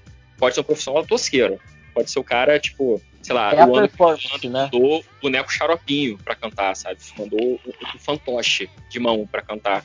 Maravilhoso. Mas aquele fantoche, ele é famoso lá. Que sal. Oi, eu não falei nada. Ah, tá, desculpa, achei que tivesse. Mas. E, então é bacana por causa disso. Não é, não é um reality show, não é um The Voice. The Voice é tipo, beleza, a galera amadora, semi-profissional, tá tentando uma grande chance. Não, no Eurovision, às vezes vai um cara. Por exemplo, esse ano, a Bélgica tá com o Ruverphonic. O Ruverphonic é uma banda famosinha já. E eles estão tocando uhum. no Sabe, quando a Celine Dion foi tocar, é, é, ganhou pela, pela Suíça, a Celine Dion já era alguém, cara. Então, assim, isso é, é, bacana. Que é o que a gente falou, é ter uma imagem do, sei lá, uma imagem que aqueles, aqueles países querem que a gente tenha deles, sabe? É divertido, é interessante. E é o que vocês falaram. Não interessa se é tosco ou se é brilhante, você sempre vai ter um número muito bom em três minutos. Isso que é bom. Três minutos. Cada país só tem três minutos. Dá para assistir todos os, a semifinal em, em, pouco mais de uma hora e meia. Não precisa se investir muita coisa, não. Três minutos e seis pessoas no palco. É isso. É, então ah, eu não vamos... sabia que tinha limitação de pessoas, não. Vamos não, falar, pessoas no... vamos falar das regras, então, porque a gente entra tá. na, na semifinal e começa a discutir o programa. É... Vai lá, Rafael. O que, que você sabe de regra aí? Aí eu complemento se eu, se eu souber. O, o que eu sei de regras são, é, existem as seletivas em cada país, né? Eles, o, o, os artistas, os participantes, eles lançam as músicas e depois eles têm que adaptar a música para o formato do Eurovision, que tem que ter uma limitação máxima de 3 minutos. Além disso, durante as, as performances, não pode, ser, não pode ter um número maior do que 6 pessoas no palco. Ah, mas eu quero ter 5 backing vocals e um, e um dançarino. Beleza, são 6 pessoas. Ah, mas eu quero ter 3 pessoas. Beleza, 3 está autorizado. Sejam dois dançarinos, um dançarino. O ponto é, não pode ter mais do que 6 pessoas representando o seu país no palco. Isso, e isso são, é o que eu sei das regras. Então, Olha só, já, já, já é pioneiro no distanciamento social aí, você já limita a quantidade de gente. e é mais um barato, grande. É mais não, mas eu tenho os acréscimos de fazer. É, a música precisa ser uma música original, não pode ser uma música que já tenha sido lançada antes. Ela tem que ser lançada no Eurovision, inclusive, é, é, eu acho que a primeira, o lançamento dela é no CD oficial do Eurovision. Então isso limita bastante em termos de divulgação e publicidade daquela música, a divulgação de todo mundo começa ao mesmo tempo nas, nas seletivas. Uh, uh, não pode ter animais no palco, de forma alguma. Precisa ser uma. O vocal principal da música precisa ser cantado ao vivo, não pode playback. No entanto, vocais de apoio instrumental pode ser playback. Ver mais sobre o que, que eu lembro mais. Em relação. E tem a regra do, do concurso no macro, né? você tem seis países que eles já vão direto para a final. Porque o Eurovision ele é um concurso que no, no auge do, do, número de inscritos dele, ele já chegou a ter 42 é, é, países competindo ao mesmo tempo. Para vocês terem uma ideia, a Copa do Mundo de 2022, se eu não me engano, tem 32. Então o Eurovision é muito grande. Não, é não. Muito... 2022 tem 48. Ah, é então foi vez não, 2022 é o... Não, 2022 é a última com 32, é 48 é em 2026. A gente ah. pode fazer uma média e aí tiram é, aqueles. pesquisa Saldanha, porra. Eu olhei isso antes de falar, caralho. Não me faça duvidar do que eu mesmo vi. O que você falou, eu já falei, caralho, vi errado. Eu sou um idiota. Mas. Então, é muito grande. Então, é, só que esses seis, que, que é Inglaterra, França, Alemanha, Itália. A Inglaterra não, Reino Unido. Reino, Reino Unido. Unido. Reino, Reino Unido, Unido Alemanha, Itália. Alemanha, Itália, França e Espanha. Esse e o país vencedor, né? E o país vencedor, é. O país vencedor. Só, só um comentário. É, é... Cinco, eles entram direto na final porque eles são os países que investem a maior fatia de dinheiro na realização do concurso. Então é, é, é literalmente um pay to win. Eles não fazem é, é, preliminar porque eles botam muito dinheiro no concurso. Porque já teve ano em que um desses países ficou de fora e o concurso mal se pagou no final, porque com a, a saída do país da final, cai a audiência, cai os anunciantes, então isso dá problema. E aí tem, como vocês falaram, o, o, da edição anterior. O, naquele seriado da Netflix, a gente estava falando do, do, filme do, do, do Will Ferrell, eu acabei esquecendo. Tem um seriado na Netflix que chama 45 RPM, 45 Revoluções per, per Minuto, que é um seriado espanhol que é, fala sobre música, fala sobre um, um, cantor de rock nos anos 60 na Espanha e que ele participa da seletiva do Eurovision. Ele vai ganhar, só que ele arruma uma treta política e no lugar dele vai um jovem cantor chamado Julio Iglesias. Ah, maneiro. Foda. Mas... Vamos ver. Eu acho que de palco e. Ah, e tem uma coisa muito interessante também em relação às músicas. Elas não necessariamente precisam ser cantadas nos idiomas nativos dos países que estão sendo representados no Eurovision. E, legal. tem uma, uma questão que, se a gente pegar, é, nos anos todos, você tem tipo 31, eu tô pegando minha cola aqui, 31 vencedores cantando em inglês, 14 em francês, e aí o próximo é em holandês e hebraico, três vencedores cada um. Português, que foi o, o, o, o, lance do Salvador, foi justamente que foi a primeira vez que teve um vencedor cantando em português. Não, e Você falou do. Vai lá. Não, eu queria só complementar a regra da língua, é que até meados dos anos 60, eu acho, anos 70, só podia ser é, é, a língua que aquele país fala. E aí entrou, acho que a Suécia quebrou essa, essa, essa norma com o ABBA, justamente, para o ABBA poder cantar, e o ABBA já era extremamente popular, então não fazia sentido o ABBA cantar em, em outra língua. Então eles permitiram que o ABBA cantasse em inglês. E depois, nos anos 90, a Bélgica inscreveu um competidor que cantou numa língua fictícia. Então, as regras do Eurovision também permitem que você cante numa língua fictícia, tal qual o Sigur Ross.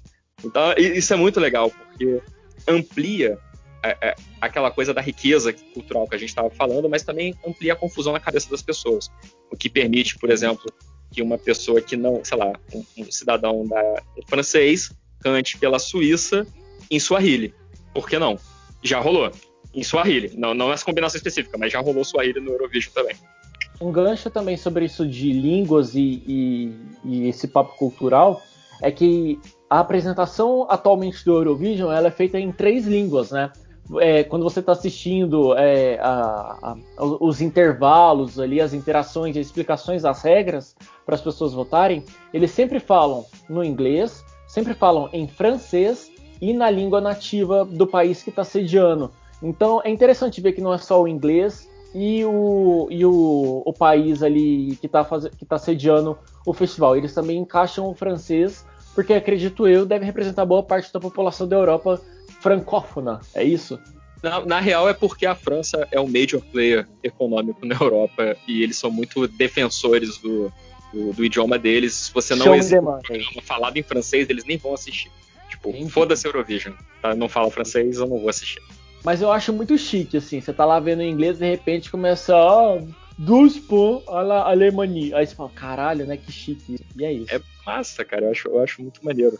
E tem também, agora, a, a última coisa que explicar de regra, é um negócio que é muito complicado, mas que eu acho muito delicioso, porque é escroto, que é o sistema de pontuação do Eurovision. Como a gente sabe quem ganhou esse negócio. Que delícia isso, isso é muito bom.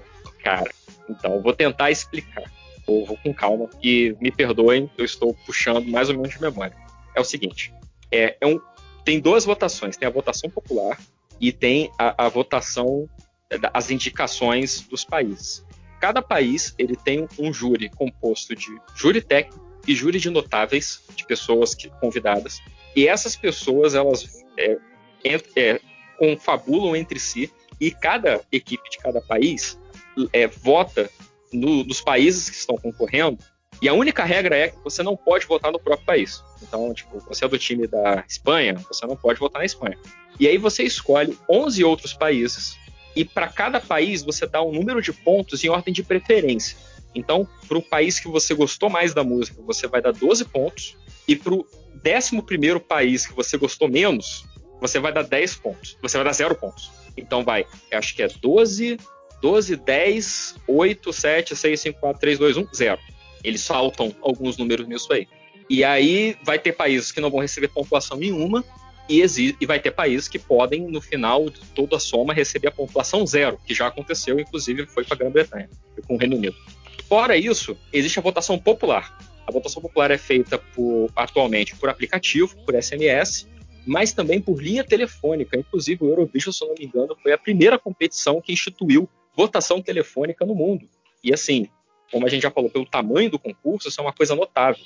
Só que isso gera alguns problemas. Por exemplo, na Europa, é, assim como é, às vezes é comum alguém que mora no estado de São Paulo trabalhar no Rio e voltar para São Paulo para dormir, as, as cidades são próximas, alguma coisa do tipo, também é comum na Europa você mora na França, trabalha na Alemanha e depois você volta para a França.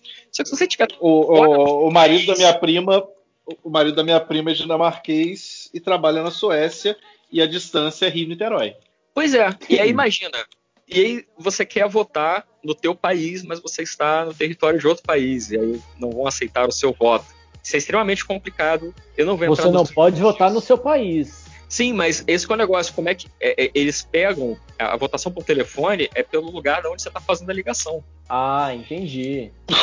Se você está em território francês, mas você é alemão, você quiser votar na, é, é, é, se você quiser votar na França, por exemplo, você não consegue, porque você está ali. Então, é, é, os países começaram a se preocupar com isso. De, tipo, Olha o europeu dando uma de brasileiro. Olha o europeu dando uma de brasileiro. Aquele jeitinho ali para dar aquela forcinha, aquele empurrãozinho. Bom, mas pensa, tipo, pô, a, dá o exemplo da França. Ah, grande parte da população francesa é de trabalhadores estrangeiros. Pô, e se esses caras quiserem votar nos, nos artistas da França que vão para o Eurovision, eles não podem? é complicado, é confuso. Enfim, no final, essa, e, e o, o, público ele vota e tem o mesmo sistema de. O, o, país mais votado ganha, eu acho que 22 pontos, e aí vai do mais votado para o menos votado, ganha a quantidade de pontos decrescente. No final, quem soma a maior quantidade de pontos é o campeão do Eurovision. É isso. E aí vale, e aí vale destacar que, assim, apesar de ser esse nó é, para entender a dinâmica das pontuações, a melhor parte do festival é a votação. Quando eles passam de país por país, eles fazem um link televisivo de país por país, é, onde eles registram a, a, a, as notas e eles anunciam com grande euforia que para quem eles vão dar, vão dar os 12, os 12 pontos, né, que é a nota máxima.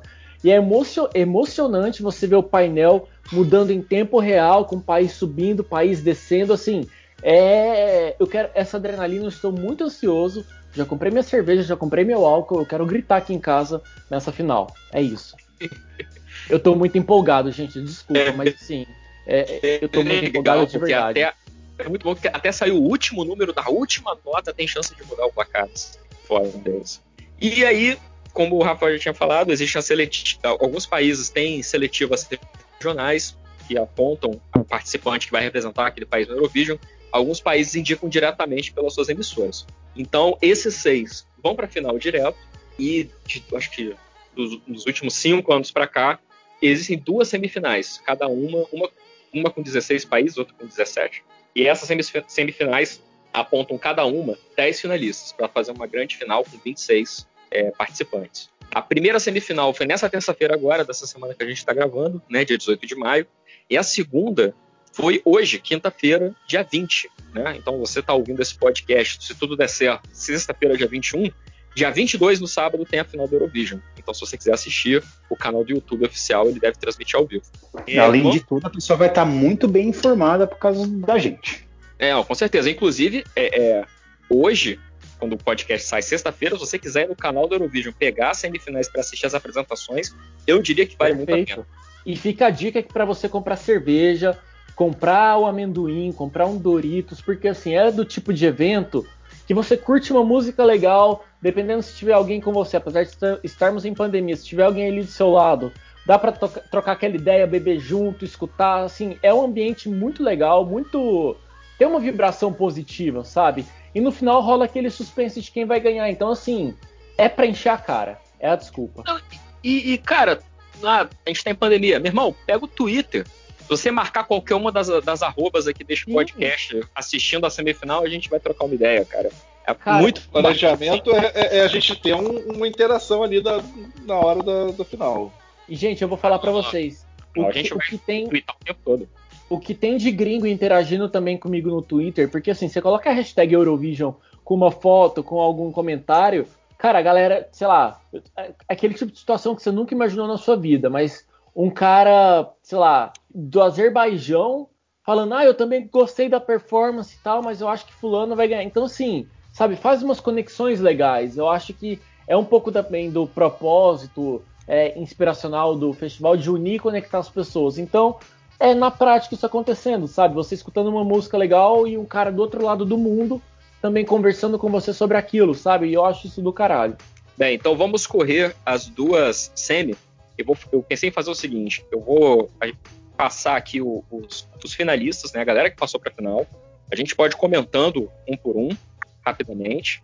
Depois, se ficou alguém que não foi para a final e a gente quer comentar, a gente faz o comentário e depois, lá no final, a gente comenta da galera da, da Baia, a galera Pay to Win, pode ser? Show de bola. Beleza. Então, olha só, é, Sal, tu, tu me assessora aí com o nome das músicas e o nome da banda? Vamos lá. Você quer então que eu, eu vou dando os finalistas da primeira. É... Eu, eu, eu, eu, posso, eu posso, eu cito o país, você me, me ajuda com o nome da banda e, o, e a música? Vamos lá, vamos lá. Então, beleza.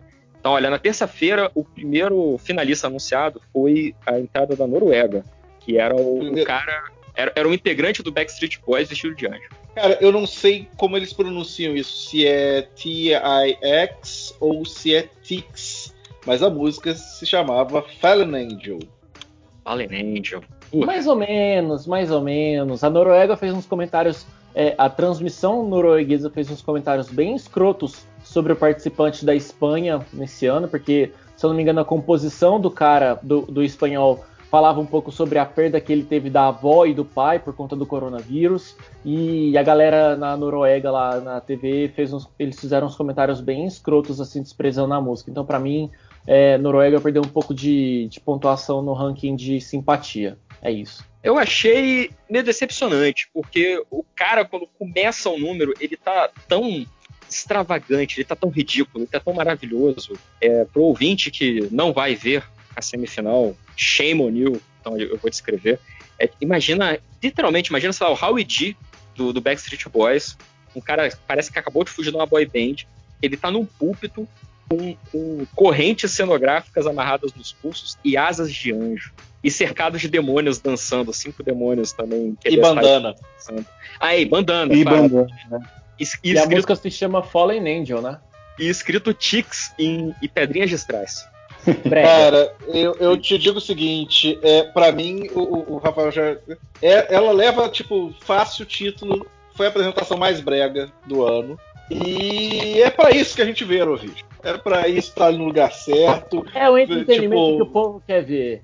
Exatamente. Pois é, mas eu foi jogo... decepcionante porque eu achei que ia ser mais extravagante quando começou a cantar. É uma música do Backstreet Boys, eu não tinha percebido. A minha mulher falou: A música é muito ruim. É Backstreet é Boys, é realmente. Se vo... Deu vontade de levantar e fazer uma coreografia, porque encaixa, sabe? É horrível. Eu acho é, que é o que faltou é, é... na apresentação para ficar mais tosco era uma coreografia bem tosca, né? Faltou. E aqui, só para deixar registrada, a melhor entrada da Noruega, na minha opinião, foi Alexander Rybak, Rybak, não sei como se pronuncia, em 2009. E ele foi o vencedor com uh, Fairy Tale. Escutem depois, é uma música no violino, assim, bem pop brega europeu, mas é boa. Fica a dica. Essa música é boa mesmo. Tava no Eurovision também, o filme da Netflix. Exatamente. Bem, depois a gente vem com Israel, com Set Me Free, que eu. A, a, me fale agora o nome da artista, Saldanha, por favor, me ajude. Eden. É, é, é, é, quando você pronuncia se é Eden ou, ou Eden Aline. Isso. E tipo. Ah, velho. Horrível. Eu horrível. achei genérica até onde parou e ficou, cara. Tipo, é o pop, é, parece... é, é, o pop filler, sabe? Assim, para preencher o espaço pop, sabe? É, eu acho que nem, nem ela tava esperando a classificação. Mas o meu problema não é, tipo, ter o pop filler. O problema, tipo. O problema não é eles escreverem isso. O problema é passar. O problema é, é conseguir chegar na final. Não. Teve música melhor que ficou de fora. Mas eu Você... gosto. Eu gosto de Free. A, a, a, a Eden Aline é, é fantástica. É, é uma artista completa. Ela canta, ela dança, ela tem carisma, sabe? Simpática, jovem, sabe? Eu gosto. Ela, ela, ela, esfrega a cara da Ariana Grande no chapisco, sabe? eu achei, achei espetacular. Mas foi o que eu fiquei falando aqui em casa. Tipo, poxa, tomara que ela faça sucesso para além do Eurovision e popularize, assim. Tipo, acho. Torço muito pela carreira. Gostei muito. É, é ela pode, como artista, fazer sucesso. Porque se depender dessa música, não vai longe, não. Porque. Eu discordo. É ah, eu achei muito genérica, tipo um pop, tipo, ah, bem Estados Unidos mesmo. Que não eu, agrega nada, sabe? Eu acho, que, eu acho que assim, é um pop. É um pop que, para mim, eu gosto, eu acho que é um pop que vende. Talvez é, ele, ele ocupe um espaço genérico, sim, eu concordo com você, mas eu acho que é também uma tentativa segura de Israel, sabe? É, se a gente olhar a participação deles em 2018, que eles levaram em 2019, foi uma coisa bem extravagante. Se você for comparar a música da Eden, que é Set Me Free, com o Toy da Neta, que ganhou, assim, eu acho que a Eden tá bem na frente, sabe? Em estrutura musical, enfim, não vou delongar, mas eu gosto da Eden, fica aqui o meu, o meu voto para Israel. 10 ah, pontos. Pode, pode quebrar essa garrafa aí, 10 pontos? 10 pontos? Não, é, 10 é, pontos é, é, o Rafael tá empolgadaço com a música de Israel no Twitter. Ele tá, ele tá muito educado Sim. com vocês. Eu Mas assim, não, gente. Eu, eu, eu, vi no Twitter dele que eu, eu vou passar mais pessoas, raiva ainda. Eu, eu posso mandar as pessoas tomar no cu? Mentira, Pode. não vou fazer. não sou não, brincadeira, é brincadeira. É brincadeira. Eu, ô, Rafael, eu nem vou te mandar tomar no cu agora, porque eu vou guardar você eu sei que você gostou de uma outra. Abaixa e de volta. Eu sei que você gostou de uma outra que, que pra mim é imperdoável. Mas vai lá. Vamos lá então, vamos lá então. Estou pronto aqui já. já então, Nossa, a, press... a, pressão subiu aqui agora. Depois é, nós temos a, entrada da Rússia. E. Saldanha, vamos lá, nome, nomes nomes. É, a música da Rússia foi Russian Woman e a artista é Manisha. Esse ZH tem um som meio de J. E, cara, eu, eu vou te falar que eu gostei. Eu gostei. Eu gostei também. É boa. É, um, é boa. Um hip hop com uma letra que presumo tem um tema interessante, porque o meu russo está muito ferrujado. É, mas assim, Cara, olha, a letra, a letra é, é engraçado que eu estava pensando nisso outro dia. A letra tem uma certa semelhança temática com a música da Anitta, do. do, do que faz o, o Garoto de Ipanema? Não, não, não, não, não, não, Caçar sua palavra, deputado. Eu não quero que você corte meu barato, não. A gente tá falando de Eurovision, não vamos falar de, de, de cantor Larissa aqui, não, por favor. É... Não, não, mas é o seguinte, no, no sentido de pegar o, o, o, o, estereótipo do que, que é a mulher russa e fazer um, um, ah. uma brincadeira com isso. isso nesse é, sentido que eu falei que. Entendi. Eu, eu achei muito bonito, sabe? Tipo, que assim, a música é um, um hip hop, é um rap. E aí no final entra com os backing vocals aquela coisa mais tradicional da música russa, né? Aquela coisa mais, mais é, e aí, no, é, na apresentação, que é belíssima, no fundo, tem um, um painel com motivos russos passando para lá e para cá. Eu achei aquilo tão. Sabe, ela entra com um vestido de babusca, né? Tipo, Sim. e ela fica girando no palco, e a hora que, entra, a hora que começa o hip hop, ela sai de dentro do vestido com um macacão assim, bem. né, é uma vibe patriótica, né? É... é uma vibe bem patriótica, que de, de camadas, né? E, e aí eu acho é, que eu entendi a analogia da, com a Anitta, porque enquanto a Anitta tá, tá, se esforçando na carreira lá nos Estados Unidos, levando um pouco do funk e uma mensagem de feminismo, de como é a mulher brasileira e tudo mais, eu acho que a apresentação russa também tem um pouco. a apresentação russa tem um pouco disso, de levar o lado tradicional. Né, e mostrar que não, a mulher russa ela também ela trabalha, ela se esforça, ela luta, né? Então acho que também tem essa militância. Sonoramente, eu gosto mais do russo do que do Girl From Rio, mas assim, aí é uma questão de gosto pessoal. Mas a performance não, também eu... é do caralho. Não, e a gente tem que entender o seguinte: o, o, em algumas partes da, da Europa, não é um, mas existe um estereótipo da, da mulher russa e da mulher ucraniana também, que é o seguinte: são a, a eu, eu, eu sei que a, a minha ex-cunhada morou no Chipre uma época. E ela fala o seguinte: que tem uma faixa etária de uns caras de 50 e poucos anos que todos trocaram a esposa de 50 e poucos por uma ucraniana ou russa de 20 e poucos. Então, assim, é, é, é, é, aliás, tem um filme francês que chama Noiva Russa, que é, é um pouco disso, de tipo, tem um, um, todo um comércio de, de prostituição ou prostituição light, tipo Sugar, Sugar Daddy, né? Que, tipo, a música vem meio que quebrar isso. A letra vem meio que falar: olha, não é bem por aí, não. A mulher russa é outras coisas além disso. E é então, eu, eu acho. Casa... uma, uma boa. Eu ia falar que assim que casa bacana com a temática, se eu não me engano, da entrada da Rússia de 2019, que eram as senhorinhas assando pão. Não era? Não foi 2019? Não, 2019. Essa apresentação da Rússia foi em 2014. Eram umas Nossa. senhorinhas assando pão e de repente elas começavam a cantar um, um popzinho animado. Foi 2012. Foi no Eurovision de Baku. Foi na Azerbaijão. Azerbaijão. Então, então tô, tô desatualizado, mas assim, é, é, é, bacana. Eu acho legal quando tem essa mistura é, é de músicas, vamos dizer, ocidentais com as temáticas é, dos países mas seja volta o que a gente falou lá no início. Isso é cultura. A gente acaba aprendendo, tira a nossa visão aqui da zona de conforto e a gente é conflitado com umas coisas diferentes. Então, eu gosto da Rússia nesse ano. Tem meus oito pontos, eu acho. Coloca a Rússia tem meus oito pontos. Então, acho passar... que alguém podia fazer uma planilha aí pra, pra, pra gente contar no final. Engraçado você, Salve. Poxa, humorista agora. É, Vamos para a seguinte, vamos para a música do Azerbaijão. O nome da música é Matahari. Isso eu sei. Mama Matahari. 12 pontos. eu sabia que esse assunto. Qual é o nome da moça em primeiro lugar? Efendi, eu... eu acho. Agora, pô, Rafael, sério? 12 pontos. 12 pontos. E eu, eu vou falar por quê. assim eu... seus pontos, você jogar fora? Eu não tô jogando fora, eu tô falando para você que vai estar tá ali no top 3. Isso eu te garanto, se, eu, se não tiver no top 3, eu te pago uma cerveja. Hum. Eu faço um pix de 7 reais pra comprar uma cerveja. tá registrado aqui. Paulo Guedes amando aí a nossa propaganda do Pix.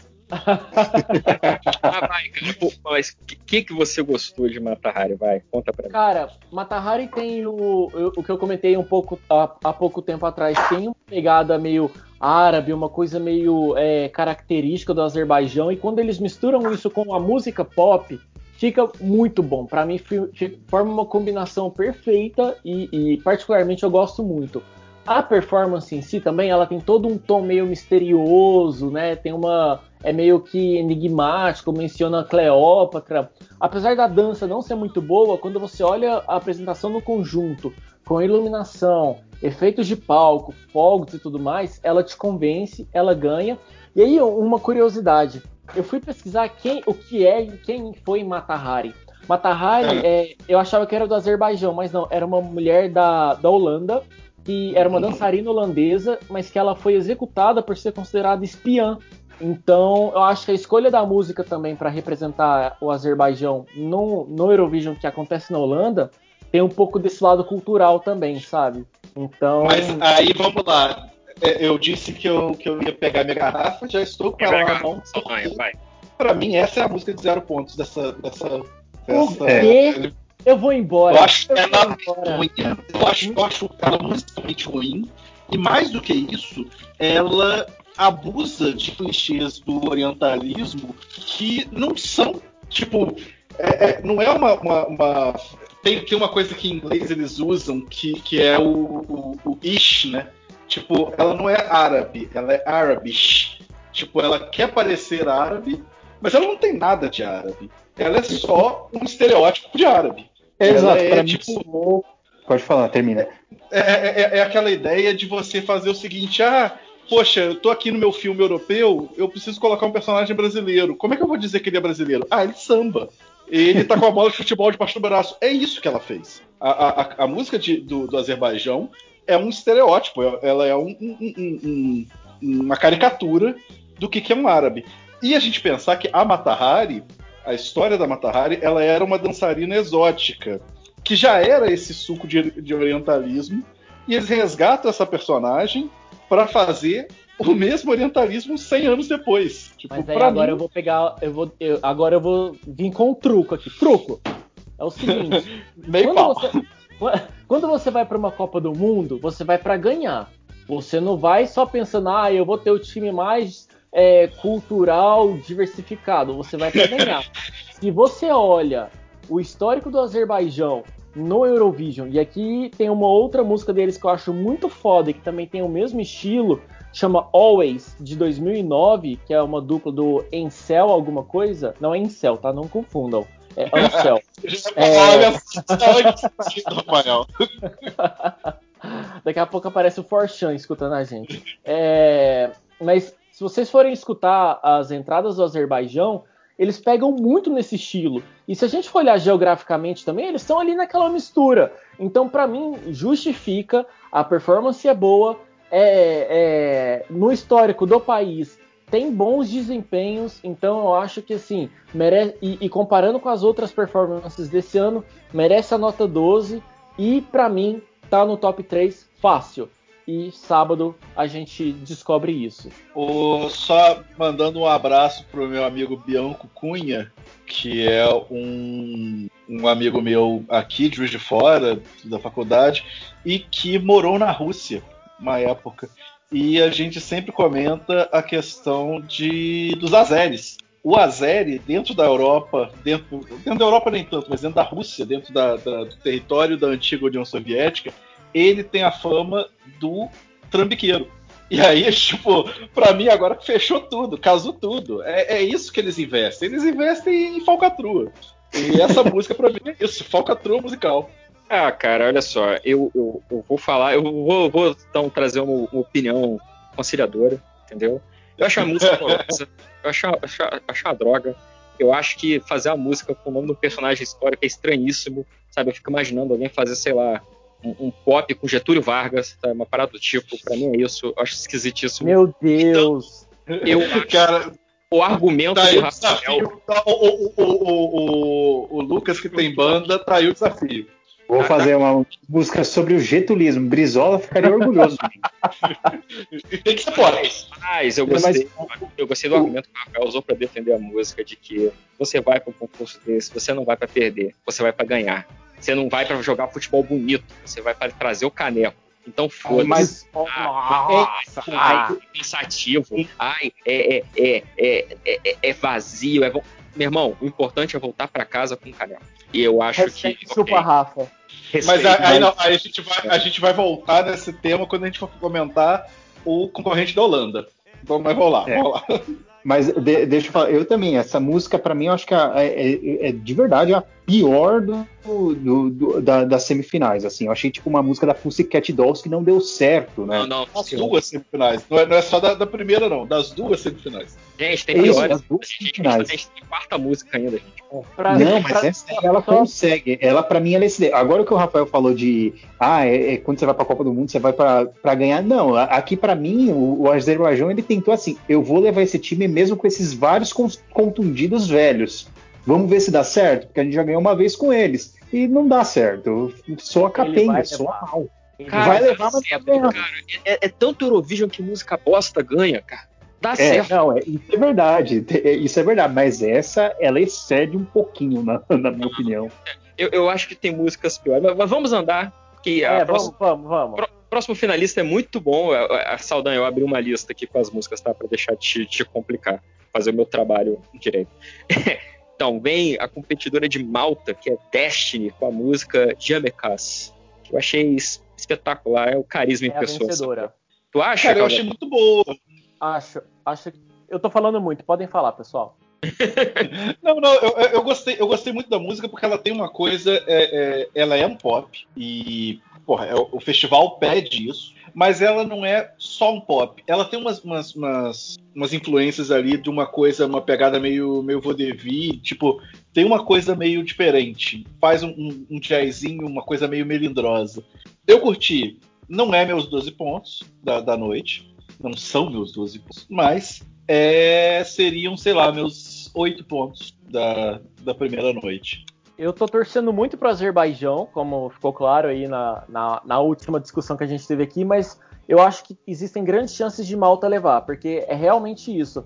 É, ela passa um carisma na, na, apresentação, a música ela é boa, é, ganha a simpatia do público. Eu acho que dá para ver também uma questão, ah, vou dizer, social, é, por ser uma, uma cantora plus size. Eu acho que isso está é, muito em discussão ainda Hoje, quando a gente fala em, em questão de competições e, e, disputas musicais e artísticas, então eu acho que isso também ajuda a dar visibilidade para ela. Então eu acho que, assim, é, tirando o favoritismo meu de, do Azerbaijão, eu acho que Malta tem assim grandes chances de levar o, o, Eurovision do ano que vem. Não sei onde vão sediar, né? Porque Malta não tem nada, eu acho, ali, né? De estruturar uma ilha. Nada, é maneiraço, é cidade massa. Mas a questão é a seguinte, é, é, Rafael, só eu, eu não sei se eu olhei errado, a Destiny ela já, já tinha participado de uma outra edição do, do, Eurovision como não sei se como cantora de apoio alguma coisa assim ela não é não é novata nessa história também não né não sabia disso é, eu gostei muito cara eu achei muito legal até porque o Eurovision é um concurso que ele é muito ele valoriza muitos padrões de corpos né cara todos os participantes sejam homens mulheres eles são todos muito padrão europeu né tipo a galera magrinha a galera pô, com, com uma silhueta e tal, e não sei o que, pô, chegar a Destiny lá. E assim, não é a, a, a, a plus size envergonhada. Não, ela tá lá usando a roupa que ela quer usar, fazendo a dança dela e fazendo a performance com as dançarinas de fundo e tal. Eu achei muito bacana. Assim, muito, eu, te, eu, também achei essa música ótima, a apresentação também muito boa. Mas o, o que você falou, é, o Rafael que viu mais agora de cabeça eu não vou conseguir lembrar. Teve uma campeã dos anos anteriores que também tinha essa é, que era mais plus size. Será que eles vão querer, querendo ou não, repetir? A, é, não é querer repetir a fórmula que já ganhou antes? Não sei eu se pensei também muito nisso. Eu pensei, foi eu a Neta. Hora... Ela ganhou 2000, ela ganhou em 2018 de Portugal é, e levou para Israel. Ah, ela era de Israel. Ah, então, eu, eu tava na dúvida. Eu falei, meu, mas a, a, de Malta não era também nesse mesmo perfil? Será que não esse tiro de Malta não foi exatamente mirando nisso? É, pegar a, a, aquilo que já As foi campeão. Né? Isso. As características. Cara, tem muito isso. Tem muito isso de, do, do Eurovision, tipo, um ano ganha uma coisa, no ano seguinte aparece vários genéricos, várias versões daquela mesma coisa que ganhou no, no anterior. Um, um, maior exemplo disso, por exemplo, a gente falou aí da cantor, do, da drag turca, né? Qual é o nome dela? Desculpa. É a Contita, ela é da, ela é da Áustria. Da Áustria. A, a Contita, se você reparar, o, o estilo dela cantar, que foi aquele, aquela performance solo, bonita, toda introspectiva, se repetiu duas vezes nesse. Duas não, três vezes nesse, nessa semifinal, e duas vezes com a música com o mesmo nome, que é a da concorrente da Áustria e da Sérvia, da Eslovênia, com a música Amém.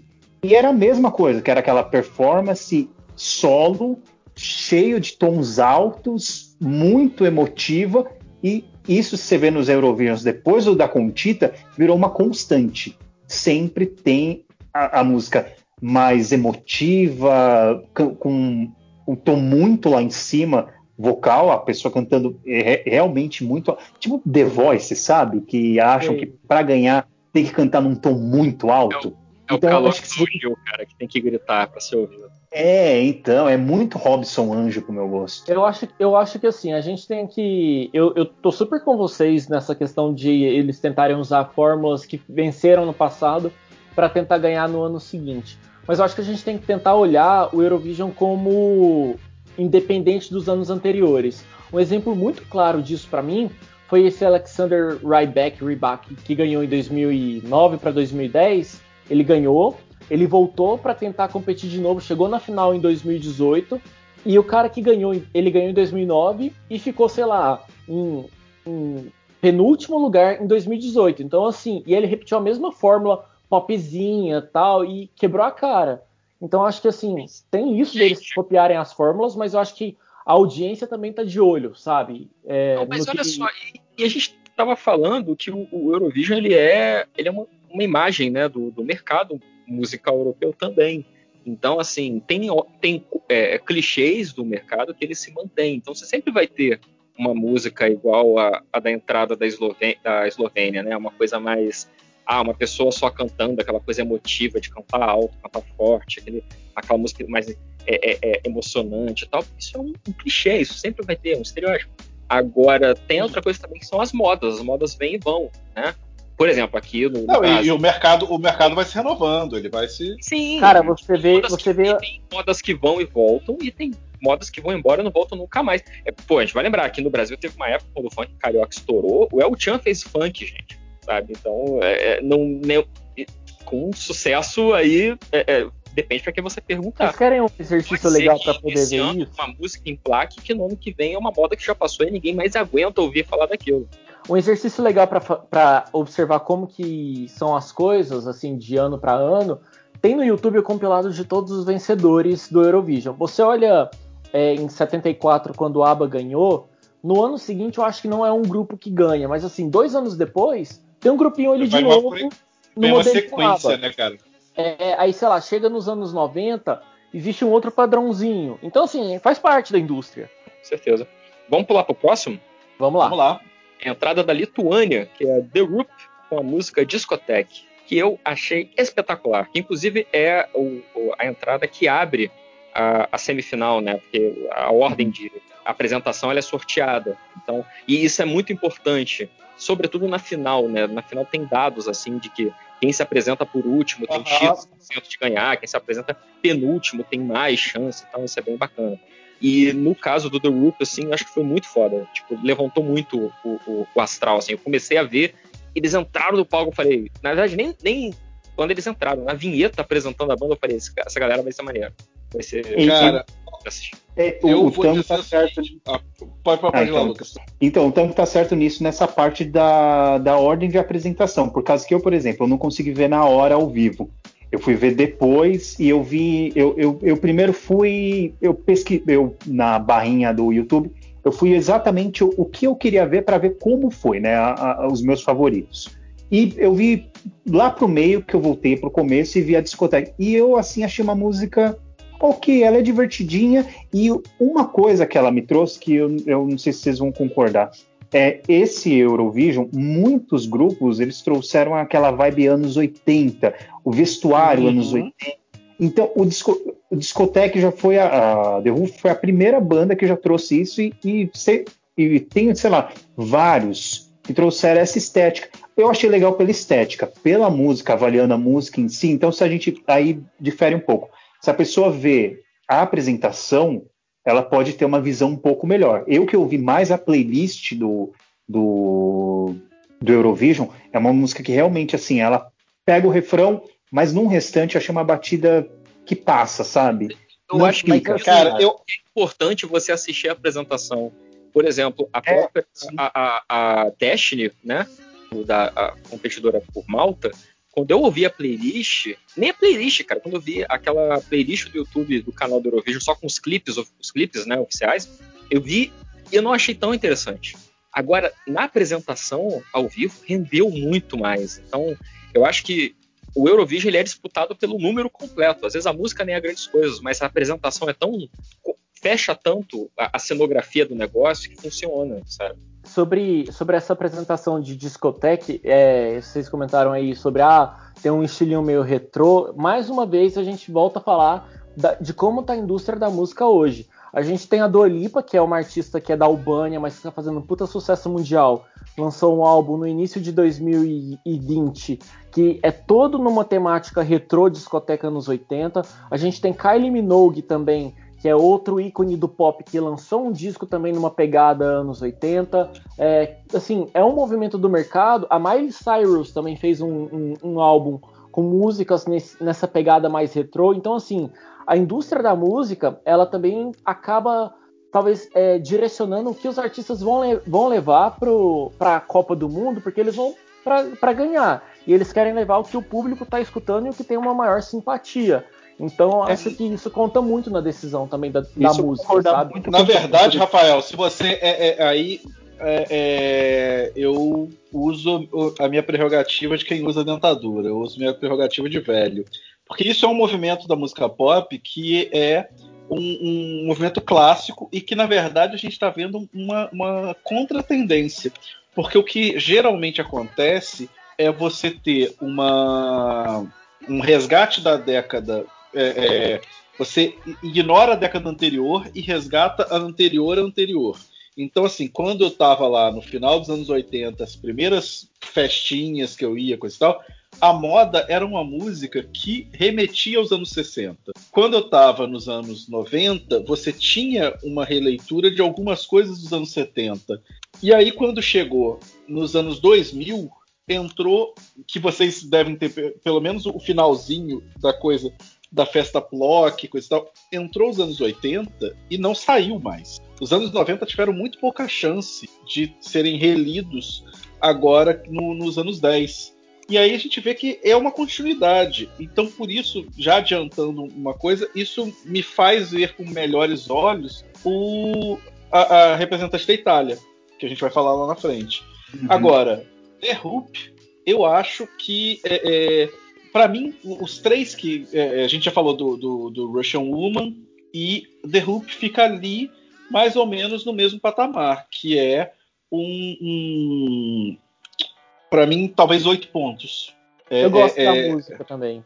Eu gosto da música. E aí eu vou dizer, ela me lembrou em vários momentos, a, a talvez de propósito, o discoteque do YouTube, lá dos anos 90 então uhum. tem uma pegada meio Robin Williams ali, tem uma coisa mais moderna, mas ela, tipo, talvez ela não esteja tanto conversando com os anos 80 necessariamente, ela esteja conversando talvez com os anos 90. Eu acho é, que ela é os anos 90. Desculpa, Temo, pode falar. Não, eu, eu, eu, ia concordar com o Sal falando que é, eu acho que é uma coisa. É, eu acho que é, é, é fácil você talvez identificar uma nostalgia mais oitentista, porque é um anos 90 ali do início dos anos 90. Não é aquele anos 90 final ali, revista Capricho, Malhação, não. Eu acho que é um anos 90 ali, 92, 93, uma parada meio deliro, uma coisa meio é, mais, mais esse pop mais chicletão, sabe? Tipo, você vê no, no é, o, o, o, figurino deles que eles se apresentam, por exemplo, com aquelas cores bem estouradas, as coreografias engraçadinhas, etc. Eu acho que é mais por aí mesmo. Mas eu tenho visto Saldanha. É, é, pegar o seguinte, é Hadaway e Isso. o próprio Future. Eu acho que a, que a, conversa tá ali. É como você falou, início dos anos 90. É, é, são bandas dos anos 80, né? Que nos anos 90 quiseram dar uma modernizada no som, né? E acaba tendo aquela, aquele retrogosto de anos é 80. O famoso, é, é, é, o famoso, é a famosa entrada do, do sintetizador, né? Ali é uma Exato. mistura do, do, do pop saindo um pouco do, do, da pegada oitentista, mas com tons mais modernos. Eu gosto de. Eu gosto da música, não, não me chama total atenção, mas tem meu respeito e eu acho que a, a apresentação dos caras foi bem boa, assim. E então o... tem, tem meu respeito. Pô, e o vocalista é carismático pra cacete, o homem namora com a câmera, mas toda vez que a câmera passava ali na, na, na, na cabinezinha lá, que a, as bandas ficam sentadas para assistir os colegas, assim, ele sempre dava uma olhada pra câmera e tal, mas quando eles foram selecionados, né, eles foram que é, o quinto, sexto a ser selecionado. Pô, o cara quebrou o personagem, começou a chorar, ele se emocionou pra caramba. Me comprou ali, eu falei, pô, foda, foda, vou torcer. Pode não ganhar, mas eu, eu, quero. Eu vou pegar um álbum depois pra ouvir ver qual é, sabe? Acho que a, os, os, vitoriosos do, do Eurovision pra mim são os caras que me fazem fazer isso. Tipo, ah, não, vou ver qual é dessa banda aí, qual é dessa galera. Bem, indo pro próximo, vamos agora pra a, a minha Mata Hari, porque para mim essa música é, é terrível é horrorosa, assim, tipo, é, vocês estavam falando que a Matahari é a pior da, da final, eu acho que a, a, a entrada do Chipre, para mim, particularmente, é odiosa. É o Diablo. É o Diablo. O Diablo é horrível. Meu Deus do céu. É, é muito. É, é, eu fico pensando o, o, o lixo da, da, da, Lady Gaga todo revirado Sim. depois. Sim, é, cara, como é que essa pessoa não foi é é, é, é, é, processada, cara. Ela, ela tá usando a melodia de Bad Romance. Meu Deus do céu, Sim. toda hora eu começava a cantar na minha cabeça, sabe? Tipo, mas não, entrava o diabo. Meu Deus Gente, do céu. O Chipre tem um histórico, assim, e aqui é o meu, daqueles, né? Meu local de fala, mas assim, o Chipre entrega aquilo que os gays querem sabe? É pop, é dança, é fogo, é explosão, é, é a cantora se jogando. Então, para mim, assim, eu só, eu só não, eu só não fico muito confortável porque a letra fala, ai, porque eu sou o anjo do demônio, do, do diabo. Eu fico meio, né, pé atrás com essas coisas. Até um, dois, três aqui batendo na mesa.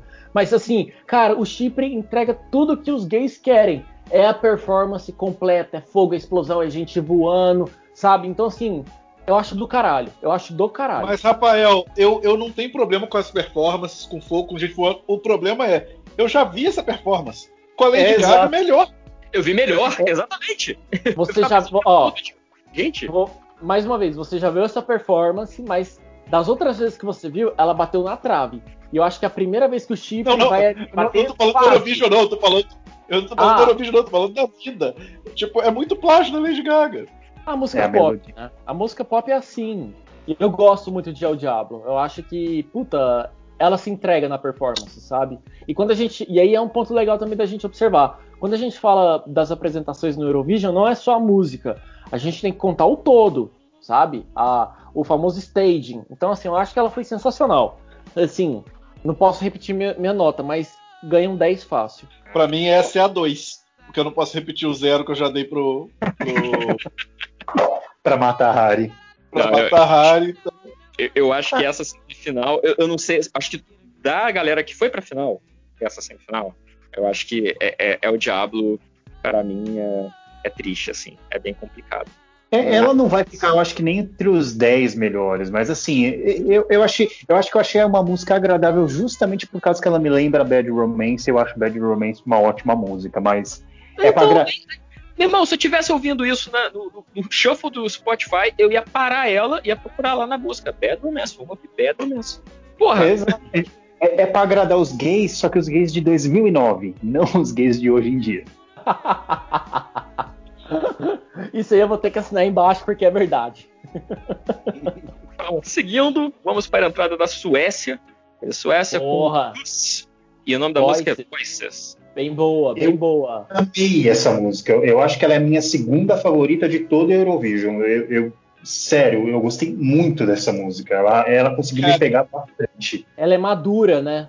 Isso, exatamente. Ela não, ela não extrapola em nada.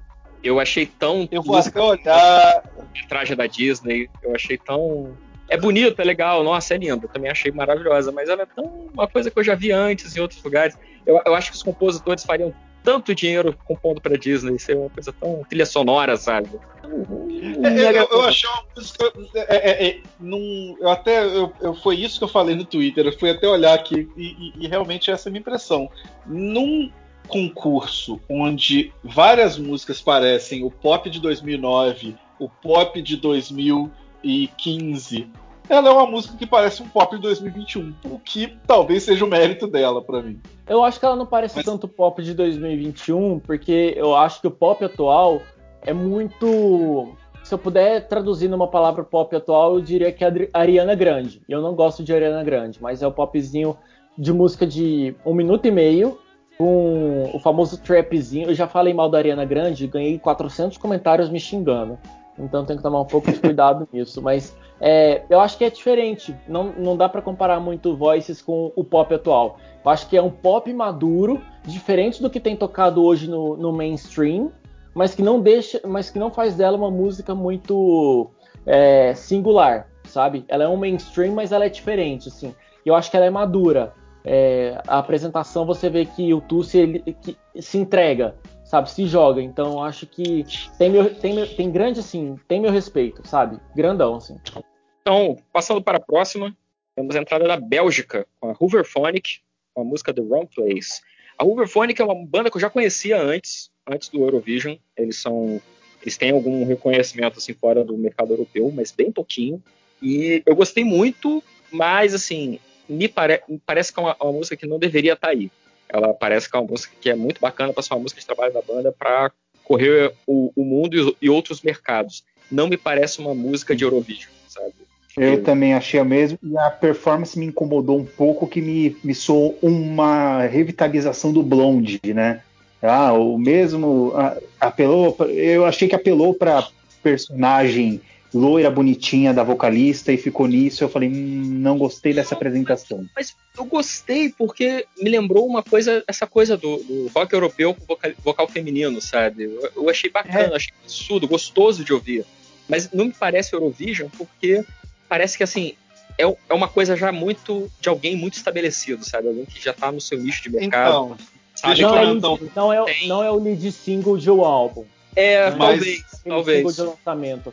E você escuta, assim, e aí uma visão de festival mesmo, você escuta a música, cara, não, não é. A música é boa, legal, mas não é uma música vencedora, assim. Você escuta, você fala, putz, é boa, mas não tem potencial de ir muito mas, longe. Em compensação, é a música que entra numa playlist minha fácil. Parece com coisas que eu, que eu ouço, sabe, que eu gosto. Não é.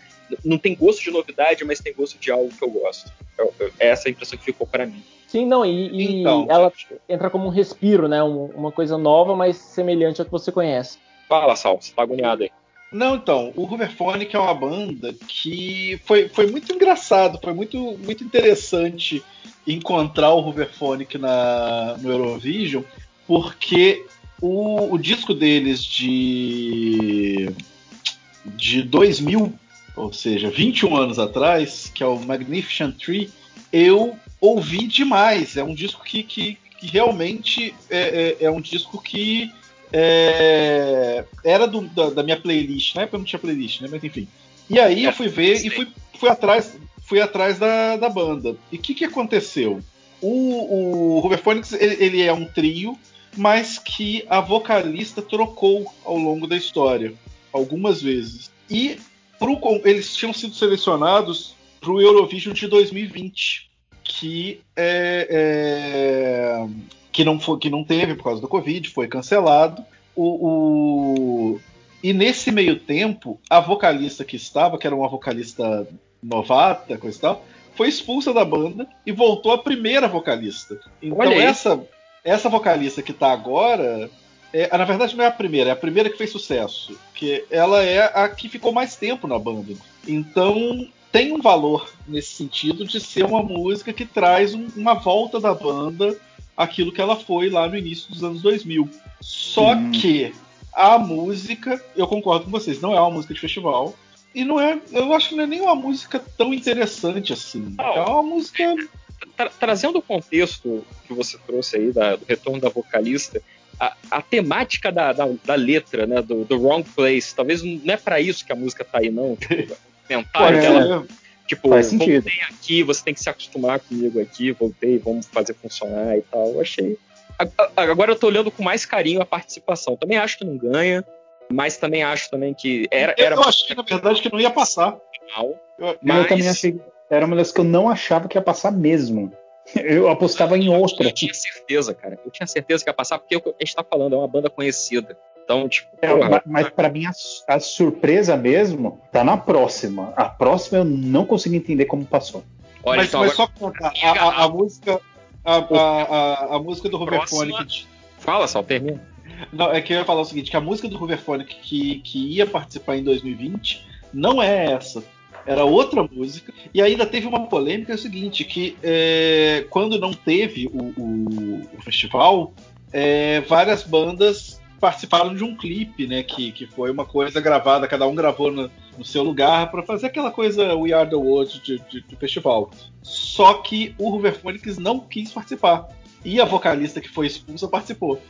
Talvez. Aí a, a, questão é, tipo, a, a, a, a banda diz que foi um acordo mútuo para ela sair. Mas é, não dá pra gente saber, né? É a Luca Kreuzberg saiu por conta dessa história do. Talvez eles também já quisessem chamar de volta a, a Gake, então é, tenha sido só desculpa. Enfim, é, agora. União da garrafa agora? Posso? Já terminou?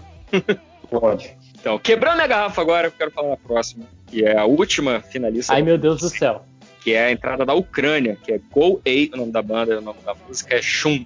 E ela é os meus 12 pontos dessa noite. Eu achei. Então, são 24 porque são os meus também. Porra, Nossa, esse. É, essa é uma garrafa, então que eu vou. Um, um, vai ser uma garrafa em cada braço agora. fala, Lucas, fala, fala. Essa, não, essa é uma música. É, é, é, é, é, mas eu não tenho, é assim, eu não tenho nada negativo para falar da música. Achei ela ok, a apresentação ok. Eu justamente eu achei tão ok, mas tão ok que eu falei, hum, acho que não passa. Eu apostava na Irlanda, tanto que no meu, no meu top eu falei, hum, acho que a Irlanda passa. Porque a Irlanda tinha um, um lancezinho mais bonitinho e tudo mais. Eu gostei, a estética me agradou mais. E da Ucrânia eu falei, ah, gente, isso daí eu acho que. Eu, eu, tanto que eu não esperava mesmo. Quando anunciou a Ucrânia, que foi a última, eu falei, rapaz, eu, tava, tava estranha a apresentação. Para mim, eu falei, eu acho que o pessoal não vai gostar dessa. Eu acho que vamos deixar passar, apesar de ter seus pontos desinteressantes, né? Quando me surpreendeu bastante. Não daria pontuação para ela? Não, não daria. Não é nem de longe minha favorita. Ela tá ali no meio de tabela. Classifica para sul-americana. Cara, para mim, para mim é justamente a graça da música é esquisitice. É, cara, é uma música que praticamente você pode é, ler ela de duas maneiras ou ela não tem refrão, ou ela só tem refrão. É. Ela é uma música que ela é quebrada, ela é esquisita. E, não, e ela, isso, acho ela vai crescendo, ela começa com uma coisa mais tradicional, mais folclórica, ela entra num tunts-tunts, ela termina uma parada quase um, um, metalzinho. Se a mais estiver na bala, meu amigo, ela não volta. Porra, cara, e, e, a cenografia é fantástica, cara. A mulher fazendo carão o tempo todo, o, a, os dançarinos divando ali com aqueles, aquela, aquela, lanterninha do Tron, os músicos tocando, o pau. Porra, achei foda, cara. Achei muito foda. Se, na moral, se a Ucrânia não entrasse, sei lá, eu ia mandar uma carta para o Eurovision muito revoltado. Eu acho, eu acho que a Ucrânia ela, ela, entrou justamente pelo lado cultural e tem um histórico de, desse estilo meio bizarro e tradicionalzão de música. Eu não gosto muito de Shun, eu acho que é uma música muito repetitiva e muito. Tipo, é muito repetitiva e ela cansa em algum momento. É, ela só não cansa porque ela vai acelerando e você vai entrando nesse ritmo. Meu Deus, o que, que vai acontecer? Socorro e tal. E a hora que você termina, você tá sentindo numa rave pulando, sabe? Assim, não é minha favorita. Essa é a graça! Essa é a graça! É, respeito à música. Se a gente for falar de Ucrânia, a gente precisa só fazer uma menção aqui para a melhor música de todos os tempos do Eurovision, que é Dancing Lasha Tumbai, da Verka. E é isso. É, ganha meus quatro pontos, Shun, no Eurovision desse ano. Galera, agora muito rápido, hein? Da galera que ficou de fora, eu, cada um de vocês tem direito a um destaque um destaque somente, pra gente não avançar muito no horário, que a gente ainda tem outra semifinal para fazer. Saldanha. Eu tô mastigando. tá, tá bom. É, Lucas, você quer, sempre o último. Você... Lucas, você, você tá com a boca livre pra falar? Você pode falar. Eita! Opa! Epa! É, não, igual eu falei, que a, a minha. Quando tava ali na última, eu tava torcendo pra Irlanda aí, porque eu achei mais bonitinho, gostei da música, a música me agradou, aquela música que você deixa assim de fundo enquanto você tá trabalhando e, e fica. Eu não lembro o nome do artista, de verdade, eu decorei mais países. Leslie eu, Roy. Eu, Leslie isso, Roy. A música eu é realmente encarei o Eurovision como uma Eurocopa. Né? É o país. Ah, quem tá jogando. Não sei o nome desses jogadores, né?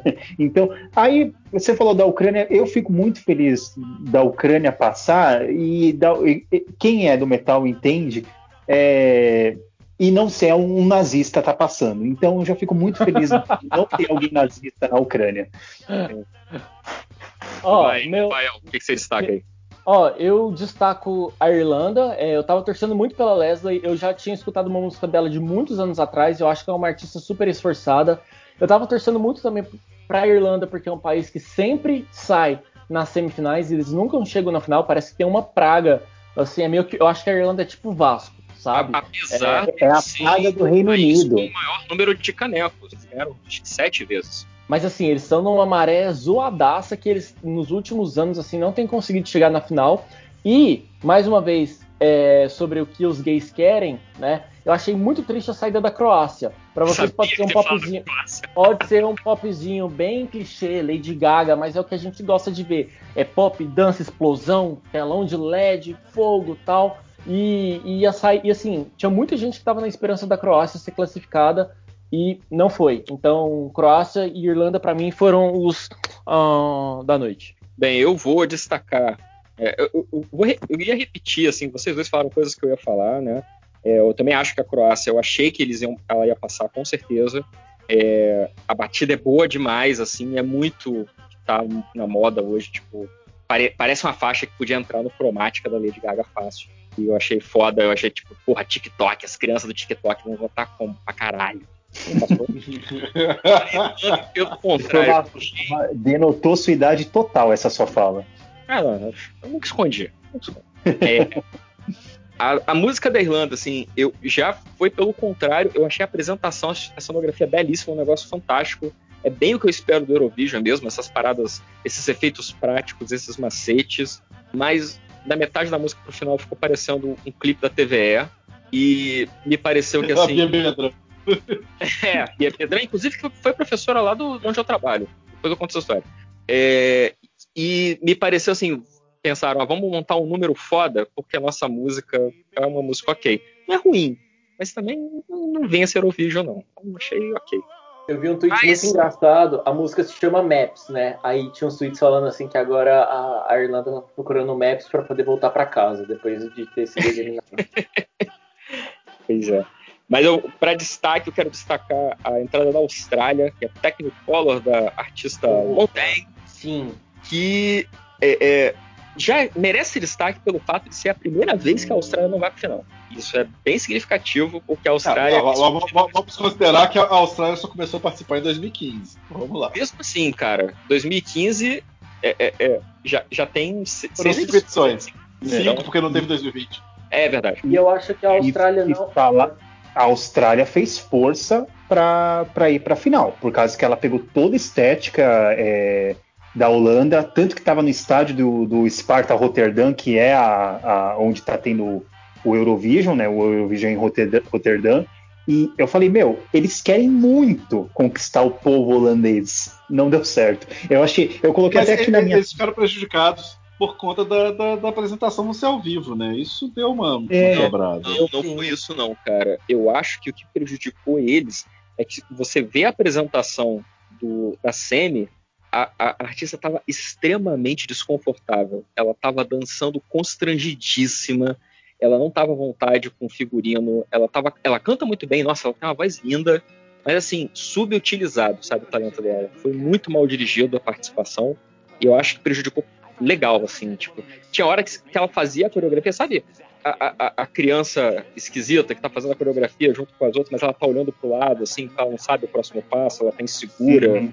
Ela não tava à vontade. A música é bem boa. Eu fiquei pena. É bem boa. falar, amiga, vem cá, senta aqui, vamos, vamos tomar uma água, vamos respirar um pouco. Eu considero o Technicolor, essa música da, da Austrália, quase uma música Coldplay, aquele pop adulto, sabe? Que tem uma mensa que tenta passar uma mensagem ali por trás, que te motiva. Diferente da Suécia, que é um pop para ser vendido, eu acho que o pop da Austrália, que também tem uma pegada bem disco, é, tem um lado mais aspiracional, sabe? Mas fiquei chateado de não terem passado, mas também acho que foi muito prejudicado por eles não terem ido para a Holanda. Então, é isso. Segue em frente, ano que vem tem mais. Sal, o que, que você destaca?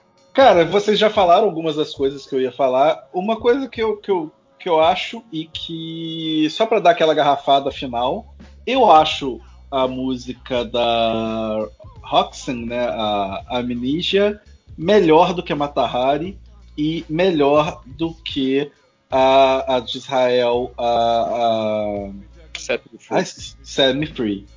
Eu acho. É boa? Não. Mas é melhor que essas duas. Essas duas eu acho medonhas. medonhas. É tipo a Xepa, né? Assim, não tá muito bem, mas se pegaria ela. Cara, é, é tipo. Essas duas, para mim, estavam disputando os zero pontos. A, a, a Roxy garantia pelo menos os meus dois. Ah, eu nem lembro, cara. Eu, eu tô vendo, eu, eu tô lembrando que tinha uma música chamada Ninja. Já esqueci completamente a performance. E olha que aqui tem performances tão ruins que eu lembro. Tipo, a, a moça da Eslovênia, achei uma droga, mas eu lembro.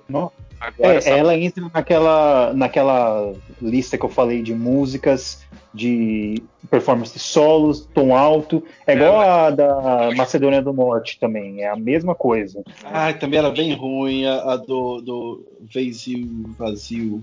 É, era, nossa, era, é, e a primeira participação da Macedônia do Norte, é, né? Eu, eu acho que a, a, a, o, esse, o Weisel, eh, o mérito dele foi me fazer aprender barra lembrar que tem a Macedônia do Norte agora. Eu acho isso muito é. importante. A única coisa. e, o clipe, é, o clipe dele é muito bonito. Agora que eu percebi que tem duas músicas chamadas Amen. Tem a da Eslovênia Exato. e a da Áustria. Sim, da, e da Áustria, sim. E a vamos performance passar, então. das duas é igual. Vamos passar para a Áustria, então? Vamos, vamos.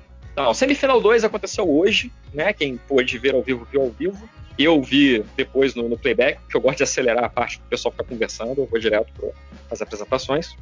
Na ordem que foi revelada a final. Lembrando que é, é, a ordem que são anunciados os finalistas não é nenhuma ordem de pontos, ela é uma ordem aleatória, tá? Então não é quer dizer que quem foi anunciado primeiro ganhou mais pontos, é nada do tipo.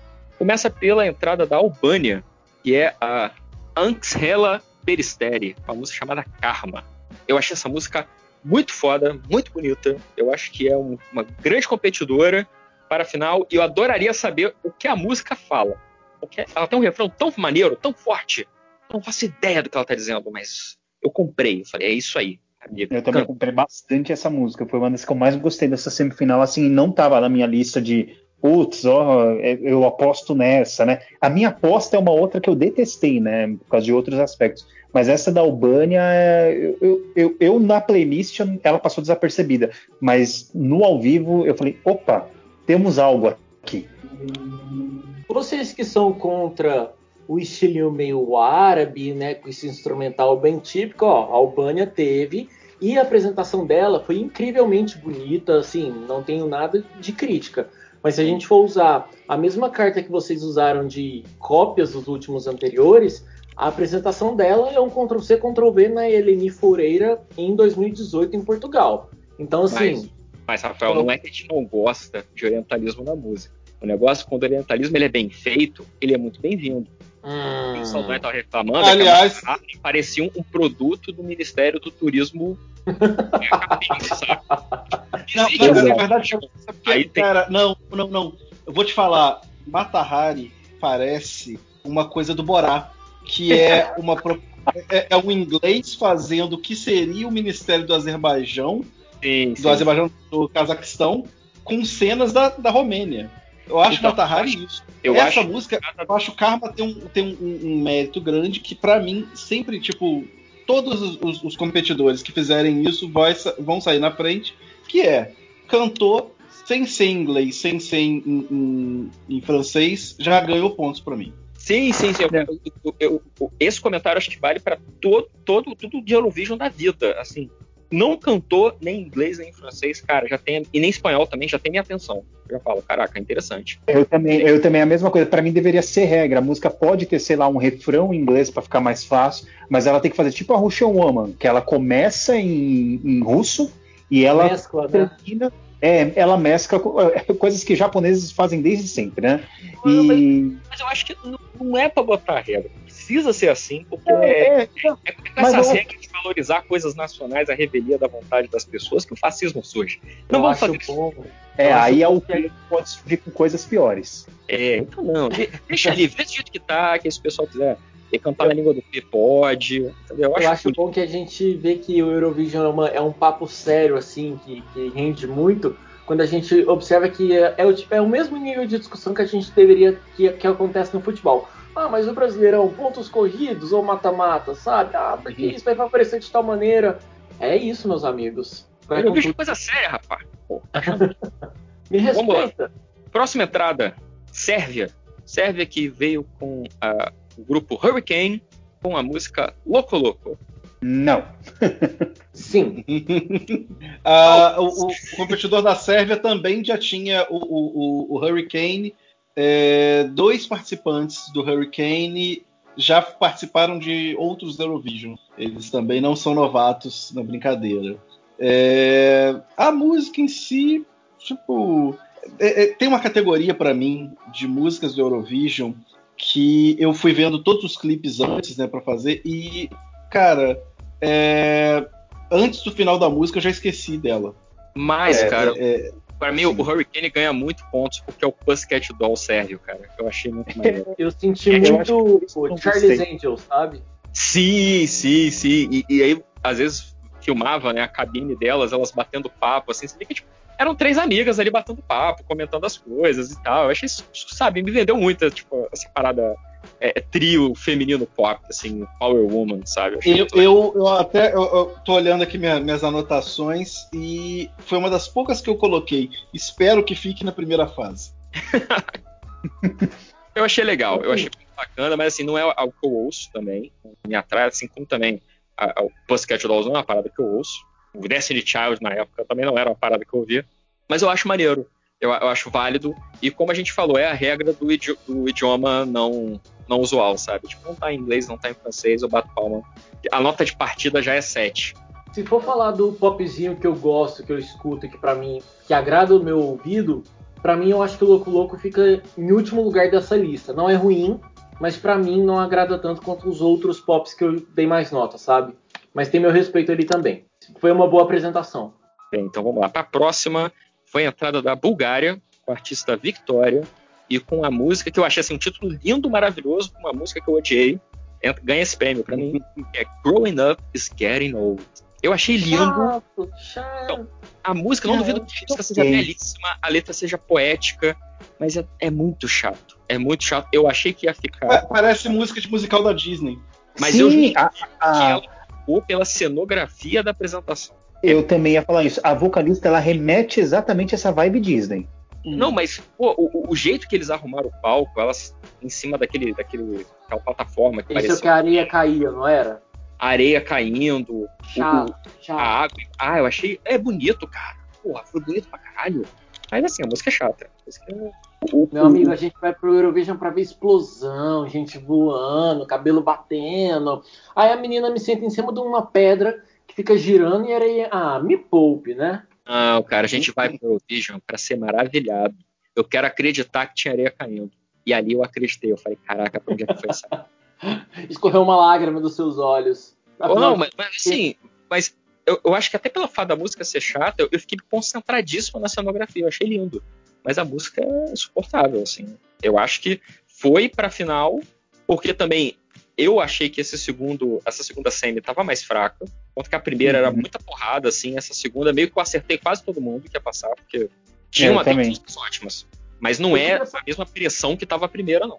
Eu queria só deixar um destaque aqui pro nome da música, né? Growing Up is Getting Old. Oh, muito bom, parabéns. Ah, cara, você tá morto por dentro. Muito bonito. É, título é... Eu não tenho mais coração. É. Então vamos. Em seguida a gente vai para a entrada de Moldova, que é a Natália Gordienko, o nome da música é Sugar. Boa. Essa eu vou confessar, eu não anotei muita coisa porque eu achei que ela não ia passar. Só, a única coisa que eu anotei aqui é January Jones. Eu, eu, eu, eliminou, eliminou ela antes. É, pois é. Porque eu acertei tantas aqui. Moldova eu nem coloquei. Tem uns países que nem, nem entraram nos comentários. Que tipo, eu botei quem passou e embaixo ah, comentários da, da, menções honrosas, né? Moldova nem lembrava que estava na CN. Aí quando passou. Cara, eu, eu, eu, vou ler meu comentário sobre a música da Moldávia, porque eu. Moldávia, eu, eu... Esqueci.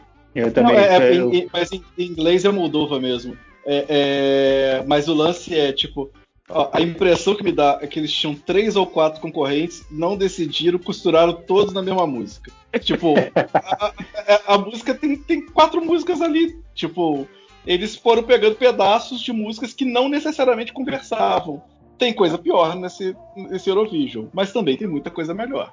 Eu gostei muito da, da, da artista, assim. Ela pareceu uma, uma moça muito segura no que ela tá fazendo, assim, muito experiente, né? Daqui no videozinho ali de apresentação mostrava ela jovem cantando já na TV e tal. Então eu achei que ela estava muito feliz, muito, muito à vontade no palco. Mas e a música. Um da música. Pode falar, perdão. Não, não, é só isso. Eu tipo, não lembro mais da não, música. Tem um, tem um trecho da música que ela sustenta um vocal assim, uns bons segundos sem desafinar. É mais um pop clichê, repetitivo. É uma, é uma Britney Spears no Eurovision, mas eu acho que ela conseguiu mostrar um pouco de potência vocal e numa performance que dá aquele leve impacto, sabe? Então, assim, para quem gosta de música pop, ela entrega. E eu, eu, acho que ela conseguiu entregar um pouco também de potência vocal, sabe? Então pode ser um diferencial. Não acho que vá muito longe no ranking final, mas ganhou ali um, um destaque para mim. Não vou, não vou dar ponta, mas chamou minha atenção. Próxima entrada, entrada da Islândia, que é do 12 pontos. Boa. É, é, é, os 12 pontos é dele, são deles. É, de, de, do segundo dia, eu, eu tô pensando ainda, mas é, espetacular. Que é do Dadi Og Gagnamagid. É, é islandês. É, E o nome da música é 10 anos. Eu tava lendo é, a entrada do Dadi de 2020 é muito espetacular. É muito espetacular e eu acho melhor do que essa música. Inclusive, Cara, eu, eu ouvi o disco inteiro. Eu, eu, vi, é, eu ouvi o disco inteiro, é muito bom. é e bom assim, mesmo, é bom demais. Só que entra um porém, o Dad sozinho, ele tem uma carreira sozinho. Ele sozinho, eu achei ok. Agora, ele com a banda de apoio, que é, é a esposa, a, uma amiga, um, um, monte de amigo, e, e para competir no Eurovision é muito melhor. Sim, ele é, com a banda de apoio, acho... o Gagna Madid, é muito bom. É muito bom. E eu vi que a banda ela já tinha essa vibe meio tosquinha e tudo, mas eu acho que eles conseguiram amplificar por causa que eles conseguiram perceber a esteira que eles poderiam pegar do filme, que o filme, justamente o Will Ferrell e a parceira dele são da Islândia. Então eles miraram nisso aí, eu acho que eles estão eles acertaram em tudo que eles miraram. Assim, a música é muito boa, a coreografia é tosca e boa. Minha namorada ela aprendeu rapidinho a, a, coreografia. E assim, eu gostei de tudo. A música é agradável e eles conseguiram pegar essa tosqueira do filme e eles que trouxeram para a performance deles. Eu, eu, eu acho que eles têm muito potencial. Eles brincam com um lado introvertido, sabe? Uhum. Você vê que é uma, é uma apresentação comportada, mas te ganha na simpatia. E a música ela tem um, um instrumental legal, assim. Então, é, chama atenção. Eles não se apresentaram hoje, né? O que foi exibido foi um, um, um videotape do ensaio, porque um dos integrantes da equipe tinha contaminado com coronavírus. E ontem, se eu não me engano, um dos integrantes do grupo também deu positivo. Então, se você assistir no YouTube a, a apresentação que foi ao ar hoje, é, você vai ver que a plateia tá vazia, porque eles usaram uhum. o, o, vídeo que eles é, da apresentação pros jurados. É, porque, até para explicar, é, são várias apresentações na semana e eles fazem a apresentação para o júri um dia antes da apresentação para o público, que é ao vivo. Então eles gravam a apresentação do júri, o júri vota, e aí no dia seguinte é feita a apresentação ao vivo onde o público vota e que só no final é adicionado a nota dos jurados para falar quem foi classificado para a final. Então hoje eles exibiram um, um pré-gravado. Mas assim, tem meu, tem, minha, tem, tem meu respeito e ele minha, minha pontuação mediana. É, eu, e, e, hum, pode não, falar, Tamo. Não, não, eu ia falar só do. do da, a, a, banda é tão boa que ela conseguiu performar três vezes, né? Tem o clipe da música mesmo. tem um clipe que eu acho que é da prévia, né? Do ah, inscrição, né? Ó, esse é meu clipe de demonstração para me inscrever e o de agora, né? O, o que eles fizeram nesse ao vivo pro júri. Os três são diferentes e os três são bons pra caralho, assim. É muito bom. O, o primeiro clipe original da música, como se fosse música de trabalho, é magnífico. Não sei se vocês chegaram a ver. Qual que é? O do robô? Isso, o do robô é o clipe é, original. É muito bom. É muito bom. O, o, segundo, que é da qualificatória, creio eu, é meio uma vibe meio aba, anos 70. Ah, sim, que, que, que é mais focando na dancinha. Exato. Eles conseguiram nos três performar fantasticamente bem. Eu acho que é muito bom e dependendo de como eles forem para a final, ainda mais agora, né, com essa situação que o Rafael falou, eu acho que é chance de título, mas talvez com o cara da banda doente e, e eu, eu, não, eu, eu fico. Isso, isso pode ser positivo ou pode ser negativo. Eu não é, sei, não, cara. Não, favorece, não favoreceu muito a Austrália com material pré-gravado, né? A Austrália gravou, tava todo mundo na expectativa, porque era uma música boa. A, mas... a que ela fez na, no estádio aberto foi legal. Então, assim, deu uma Sim, frustrada. Mas, em compensação, tipo, a, a, performance deles foi muito melhor do que a performance da, da, da entrada da Austrália. Que a menina Só tava toda. Eu Vai? acho, eu acho esse, esse grupo da Islândia muito parecido com o pessoal que representou a Rússia em 2020, não foi para frente. Eu acho eles muito parecidos, não sei se é pela, pela, pela, pelas cores das roupas ou pela dança. E a, e a, a Rússia em 2020 é muito chata, tá? Só pra. Eu lembro, acho que eu lembro a Rússia 2020, mas eu acho que eu gostei, viu? Eu acho que eu achei maneiro.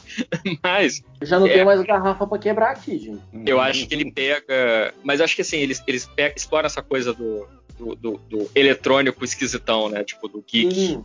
Nerd, é um geekzão. E é simpático, isso acho que ajuda muito nesse caso. Sim. Então, em seguida a gente vai para a apresentação que abriu a, a, a semi de hoje, que foi a entrada de San Marino com a 100 hit, com a música Adrenalina e com um feat totalmente inesperado para mim do Florida, cara. Quando ele entrou, eu falei, peraí, Florida. Aí eu fui na internet na hora. Aí, caraca. Aí a, a Carol tá do meu lado. Descobriu né? que o Florida é de San Marino. Não, a minha esposa falou assim: meu bem, São Marino, São Marino tem dinheiro para gastar. Eu, é, realmente. É, é esse que eu falei para vocês, que é a lavagem de dinheiro do Eurovision. Eu, eu achei que San Marino tá exatamente aí para lavar dinheiro, cara, porque eu achei tudo muito ah, não, é, eu acho que o zero para mim dessa semifinal é, é, dessa música. Eu não gostei de nada, nada. Apresentação, eu, música. Eu mais porque a artista parece muito simpática, muito bacana. Eu queria é gostar. Verdade, é verdade. Eu é, ela parece mesmo. Porra, ela comemorando. Ela, ela subiu em cima do sofá, cara. Pô, eu achei, muito coração, assim, mas a música é ok. Um feat de um, cara hiper mega ultra famoso, tipo, ai. Aí que tá. Assim, mas, cara, eu, eu, é, é, o país inteiro deles é do tamanho do meu bairro. E meu bairro não é grande. Eu, eu, gostei da música, cara. Eu achei que foi uma apresentação legal, mas aí eu tenho a mesma consideração. Eu não gostei da participação do Florida, porque eu acho que isso pode abrir o um precedente para no ano que vem, sei lá. Ah, no ano que vem os caras vão levar. vão fazer um feat com a Adele, vão fazer um feat com Paul McCartney, sabe? Vai, vai virar bagunça. Então, ah, não, é.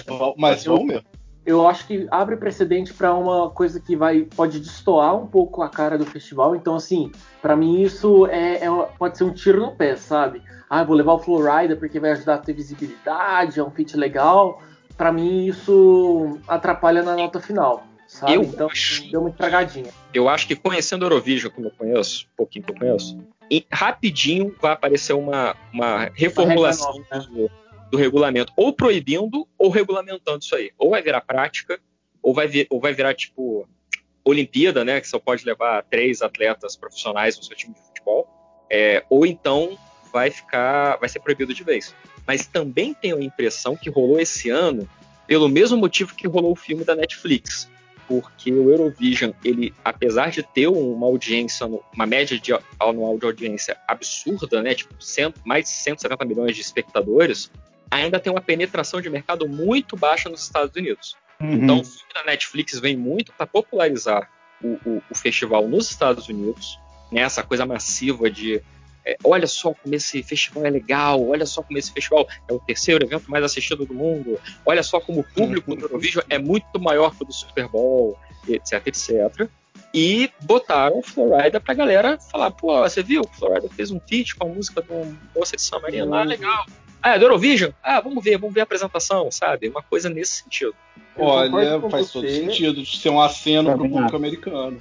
Eu, eu concordo com vocês sobre esse aceno pro público americano, mas eu acho que assim, não faz muito sentido o Florida, até porque em 2019 os caras levaram a Madonna. Então, assim, eu acho que Madonna Florida tem um peso bem diferente. E outra coisa também que o, a, o, o, formato do Eurovision foi vendido para a NBC, né? Então, 2022 vai ter o American Song Contest, com 50, 50 estados dos Estados Unidos competindo entre Caralho. si. Ah, mas é tipo, Estados E aí vai ter o um Mundial em Tóquio depois. É, os dois melhores. Mas os Estados Unidos eles conseguem. Dar, é, é capaz de nem ser a America Song Contest, vai ser o World Song Contest. Né? Porque eles são cheios disso, né? Ali é o mundo, né? Porque Sim. se quisesse dar. Se quisesse dar. É, é o Mundial de Beisebol, World Series, mas só tem os Estados Unidos, né? É, eu achei bem bosta, assim, essa questão. E, e se você ah, olhar cara, os comentários, é só crítica. Qualquer cena aos Estados Unidos normalmente é preocupante. Você vê até pelo futebol quando quiseram fazer um jeito de ficarem bem palatável a, a, tanto a Champions League quanto a Libertadores para o público dos Estados Unidos, deu uma caída brusca, sabe? Normalmente não dá certo. Eu acho que vai ser assim, vai ser uns dois, três anos que eles vão tentar, vão ver que não dá resultado e vão voltar ao que é hoje. É, até porque se for competição musical, os caras já tem trilhões de formatos. Tem X Factor, tem American Idol, tem The Voice, sabe? Então, mais um assim, chega, né? É, mas é aquilo lá que você falou no começo da, da, da, da que a gente falou. Pro americano, o Eurovision é um reality, né? E eu acho que desconstruir isso na cabeça deles que vai ser difícil. É, americano, para o, o, esquema de pontuação, de ter essa pontuação alta, já vai chamar a atenção deles, porque eles não gostam, tipo assim, se valesse cada coisa um ponto, eles não iam gostar. Como é 12, 8, 10, é meio assim aleatório, eles já, opa, tem pontuações altas, vamos ver. Mas tem que desconstruir o, o reality show da cabeça deles para isso conseguir penetrar. Mas eu não eu acho que se fizerem do esquema aí American Song Contest para ter uma receptividade do Eurovision depois, acho que vai dar tudo errado. Mas nada melhor do que a gente ficar no nosso europeuzinho, né? É, exato. No nosso protegidinho. Não mexe no que tá ganhando. A próxima entrada é a entrada da Suíça, com o artista Guillaume Tears e a música Tudo Universo. Que música bonita, cara, que apresentação bonita. É, eu é, achei isso Coldplay total, cara. Eu, eu, eu tipo, eu queria. Não, é, com, perdoe o meu francês, eu queria dar um tiro no meu rabo pra não ter que ouvir essa merda. Porque, cara, é muito, muito. Eu sou adulto. Ah, ah porra, não. Se, se o, o, o, o, rapaz do cosplay soubesse cantar que nesse menino aí, eu até voltaria a ouvir. É, não, questão da voz do, do garoto é ótima, mas o Saldento é uma música muito. é bonita, mas é calmolão sabe? É, palmolaço, é... palmolaço. Ah, cara, é mas galera, é o Eurovision, gente, porra. A ah, mas o cenário. Entregue direção. Entregue direção. A, a câmera no, no close no, no, menino no final, pô, achei fantástico, achei muito legal. É, mas isso é justamente aquilo lá que a gente falou, ah, as performances meio solo, elas têm esse essa coisa mais introspectiva e a música ajuda a deixar mais introspectiva ainda. Com certeza, ele pode ter uma história forte, uma história bonita, mas é muito. O, o seguro do artista solo é esse.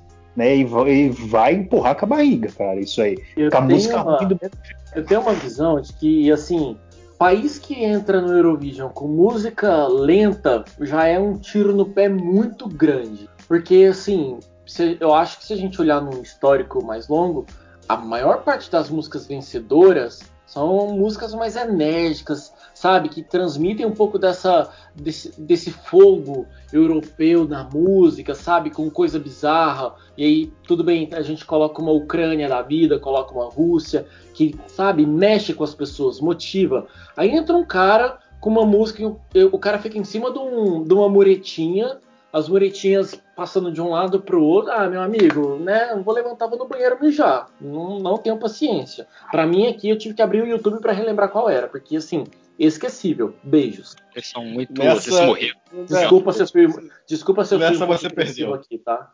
É, Tango, a gente morreu por dentro, desculpa. Não, tudo bem, tudo bem. Eu perdoo, perdoo vocês, eu perdoo vocês. Enfim, eu, eu, antes de passar para a próxima, é só porque eu pulei uma, gente. Depois de Moldova, foi anunciado Portugal.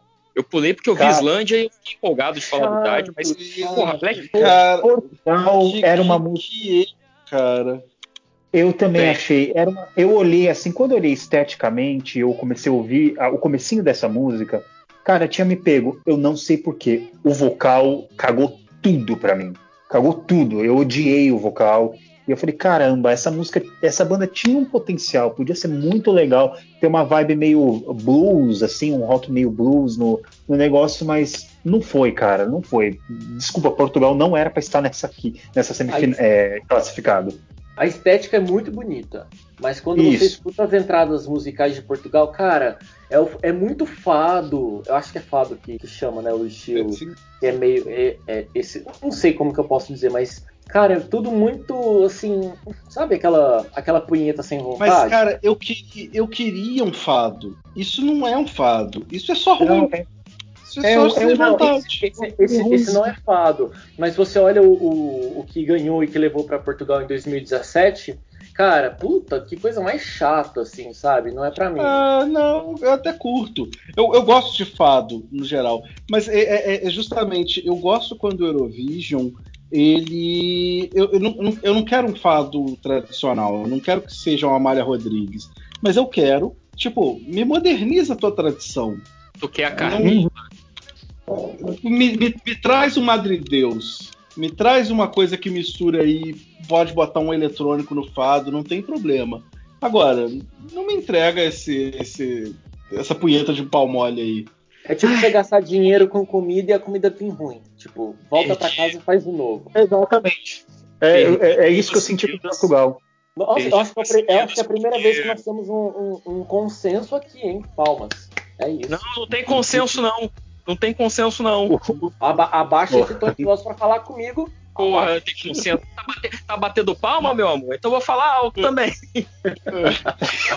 eu não vim do lixo pra poder pra basculho. O nome da. O que é basculho? Não. Não importa. pô, se, você, se você não responder, você vai ficar mal, cara. Fala, pô, não pegou. Mas, uh, ó, então, o, da, o, artista é The Black Mamba, o nome da música é Love is on My Side. Vocês nem deram chance de eu falar, já saíram descascando a banda. Eu gostei, cara. Eu gostei, eu achei legal, achei bonito, eu achei um rockzinho bacana. Eu, achei, eu gostei muito do vocal. Eu acho que não me animou. Quando entrou o vocal, eu achei mais interessante. E eles fizeram um show muito, uma apresentação muito competente em três minutos, um domínio de palco legal, aquela coisa de ir para a plataforma da frente para fazer o solinho, foi muito divertido, muito bacana. E é uma banda me que dá o, o número de me dá o Extreme aí. Eu acho que talvez a música foi mal escolhida. Acho que eles eu, eu tenho certeza absoluta que a música foi mal escolhida. A banda parece ser boa. Eu não ouvi, mas a música não é a melhor poderia estar tá ali. Quando começou ali, eu via a, a, a pulsa do cara, eu já pensei uma parada meio Jack White de carreira solo, uma parada mais agitada, uns riffs legais Sim. e tal. E veio com uma power balada, assim, que foi bonito, eu gostei. Eu não odiei que nem vocês, não. Mas talvez uma fosse dica. uma música melhor, teria sido mais interessante. Uma dica aqui, só pra gente depois dever de casa para fazer as comparações, uma pessoa que conseguiu pegar alguns ares portugueses e fazer um pop legal foi a Madonna no último álbum dela, viu? Madame X. Ela gravou o álbum todo em Portugal e inclusive tem até participação da Anitta, né, cantando em português lá junto com ela. Então assim, é, dá para dá para pegar a língua portuguesa e fazer músicas boas. Eu acho que só falta essa, essa inovação. Eu vou pular esse comentário. Tudo bem, tudo bem. É, é, eu, eu, eu, vou, eu, vou, Acabou minhas garrafas agora, também vou, vou pular também. Vou, vou, vou saltanhar. Porra. Cara, você quer ressaltar a potência da música portuguesa falando sobre uma inglesa que chamou uma brasileira para fazer um feat no álbum. Não, eu tô falando. Não, não, e, e, e eu, eu, ia fazer esse comentário no, no, quando você falou do Florida falou assim, em 2019 chamaram a Madonna. Falei, quem que é essa tia? Olha que aí ele, ele vai catar os caquinhos das garrafas. Eu tô levantando essa mesa aqui agora. Você tá pensando que é falar de Madonna? Tô apontando o dedo na sua cara. Aí você tem que falar, abaixa esse dedo, abaixa esse dedo. Vamos brigar aqui agora. Mas eu não, não, não vou desrespeitar a Cher, porque hoje é dia do aniversário dela. Oh, Nossa, eu não sabia que hoje era dia santo. Que loucura. Bem, vamos lá. Em seguida, vem Stefania, a concorrente da Grécia, com Last Dance, que para mim é o meu zero da noite. É e eu não faço a menor ideia. A menor não, ideia leva zero. Final. Menor ideia. Eu não faço a menor ideia. Alguém que faz uma apresentação de Eurovision com chroma key é, é pelo bizarro. É Mas não, não, não, não, não. Tinha que ter, tinha que ter porque é, colocar o Pégaso na apresentação da Grécia é lugar de fala. Exato. mas, mas, cara, eles passaram por causa disso. Que tinha que ter, eu concordo, mas ela foi pra final assim, para preencher a cota do bizarro na final, né? Porque, caralho. Mas não... foi. É, foi. Foi por isso. Música, é, eu coloquei até na minha tabelinha aqui, brega. A Nossa. música é chatinha, a apresentação tem um chroma key cagadíssimo e que desde os primeiros ensaios ficou claro que não ia ficar legal. Assim, eu acho que nem ela estava esperando. É, não. não. Sabe? Ela não estava esperando mesmo, cara. É muito. A, a reação dela foi essa. Eu achei é, é, é, eu, eu tava pensando, assim, me tirou que eu assistindo falei, gente, parece o Ratimbum, parece o professor Tiburcio, uma parada assim. Aí depois eu pensei, não, o Ratimbum era muito melhor. Isso é, é, é, o Chroma Key Rede TV, sabe? Programa de clipe dos anos 2000 na Rede TV com Fabiana Saba. Uma parada bizarra. Eu achei muito bizarríssimo. Assim, bizarríssimo. Ganhou meu zero. Temos um segundo consenso, podemos ser amigos. É, é muito fraco. Não, não, porque a, a, a, minha anotação aqui é ruim. É melhor do que as duas anteriores? É também. As duas anteriores tinham sido Set Me Free e TikTok. Ah, tá. Então. não, não, não tem amizade. Acabou. Que você ouviu, né? É, não, porque eu fui, fui pela lista da, da a ordem da playlist da. da ah, tá. Mas olha, na semi, ela foi melhor que as duas anteriores, sim. Porque antes foi da República Tcheca, que foi o Beni Cristo. Nossa, que música horrível. Não é ruim, mas. Definitivamente. A, a, apresentação não foi tão boa, mas eu não, não acho também das piores. Não, mas eu a acho, música eu acho, inclusive, é uma letra preguiçosíssima. A música não é ruim, mas a, a, quando você soma o todo assim, ela é esquecível. Então. Não, esquecível não, não é que deu antes. Antes disso foi a da Estônia. Que eu, eu, esqueci que também estava no concurso. Eu só percebi na final, quando eles fazem o, o recapitula de todo mundo que se apresentou. Eu falei, é, quem é esse cara? E é, rapaz, ele, ele cantou. Olha aí. A música da Estônia é legalzinha, mas assim, é, é. a Estônia é quase uma Irlanda, sabe? Sofre para poder chegar lá. Bem. Mas vamos, vamos, o que mas... falar da Estônia é bandeira bonita. A bandeira da Estônia é muito bonita. Não, não é não, porque ela é um desafio para quem não enxerga a cor direito. É verdade, Nossa, é azul e preto. Essas duas. É verdade. Mas, é. mas Estônia não foi pra final, a gente tem que falar. Oh, oh, o meu, meu, mas o meu comentário da Estônia, da Estônia foi: tem que mandar uns goianos pra Estônia para ensinar a fazer música de corno. Esse era o meu comentário. É, gente, no, no, a Estônia não foi pra final. A gente tem que falar da última banda que foi pra final. Foi a banda finlandesa, Blind Channel com a música Dark Side, que é o Linkin Park da geração. É o Linkin Park mesmo. Jesus amado, cara. Como é que alguém em 2021 ainda faz new metal, cara? cara é, como em alguém em algum... Nossa, não. Isso é errado quando tá na roda. É, exato, cara. Como alguém em algum ponto da história fez new metal, já tem que pensar desse jeito. Não, não, não vamos não, porque a gente vai entrar numa discussão que não, não pertence a esse programa. Vamos lá, calma. O tá, tá cheio de caco de vidro. Mas é, é, a Finlândia, cara, também ela não tem muito o que oferecer sem ter alguma coisa relacionada a metal. Isso aí é, eu acho que é fato. Mas eles pegaram, eu acho que o pior do pior. É, é tipo, muito sem graça essa música. É, essa, essa segunda semifinal ela foi muito desbalanceada mesmo. É, eu, eu, acho que a primeira tinha muito mais coisas importantes do que essa Sim. segunda. Eu acho, que a, a, a, eu acho que tem banda que, que, foi eliminada na primeira que passaria bem na segunda. Sim, Nossa, a, a, entrada da Irlanda passaria na segunda fácil. Passaria. No lugar Aí, da Finlândia, por exemplo. Não, da Finlândia eu não sei, mas eu acho que, assim, olhando pelo viés do pop, passaria fácil no lugar da. Da Bulgária, do, por exemplo. Da, da, do chroma key cagado aqui, qual que foi? Da Grécia.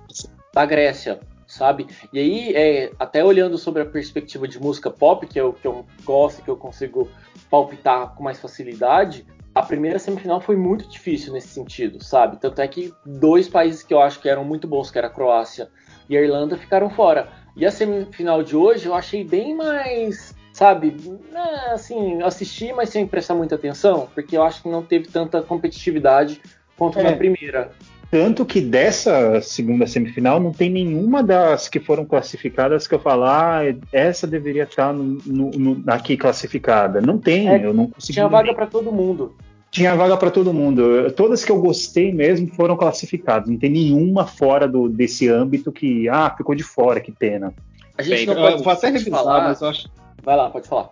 Não, não, vou falar que eu vou até revisar para ver, se... mas eu acho que talvez mas você já falando tão mal que eu fico até, fico até triste nessa história, mas talvez o Benny Cristo. Acho que. Mas realmente a apresentação não foi boa, mas a, a música eu gosto mais do Benny Cristo do que o suíço Coldplay batido então, de carro.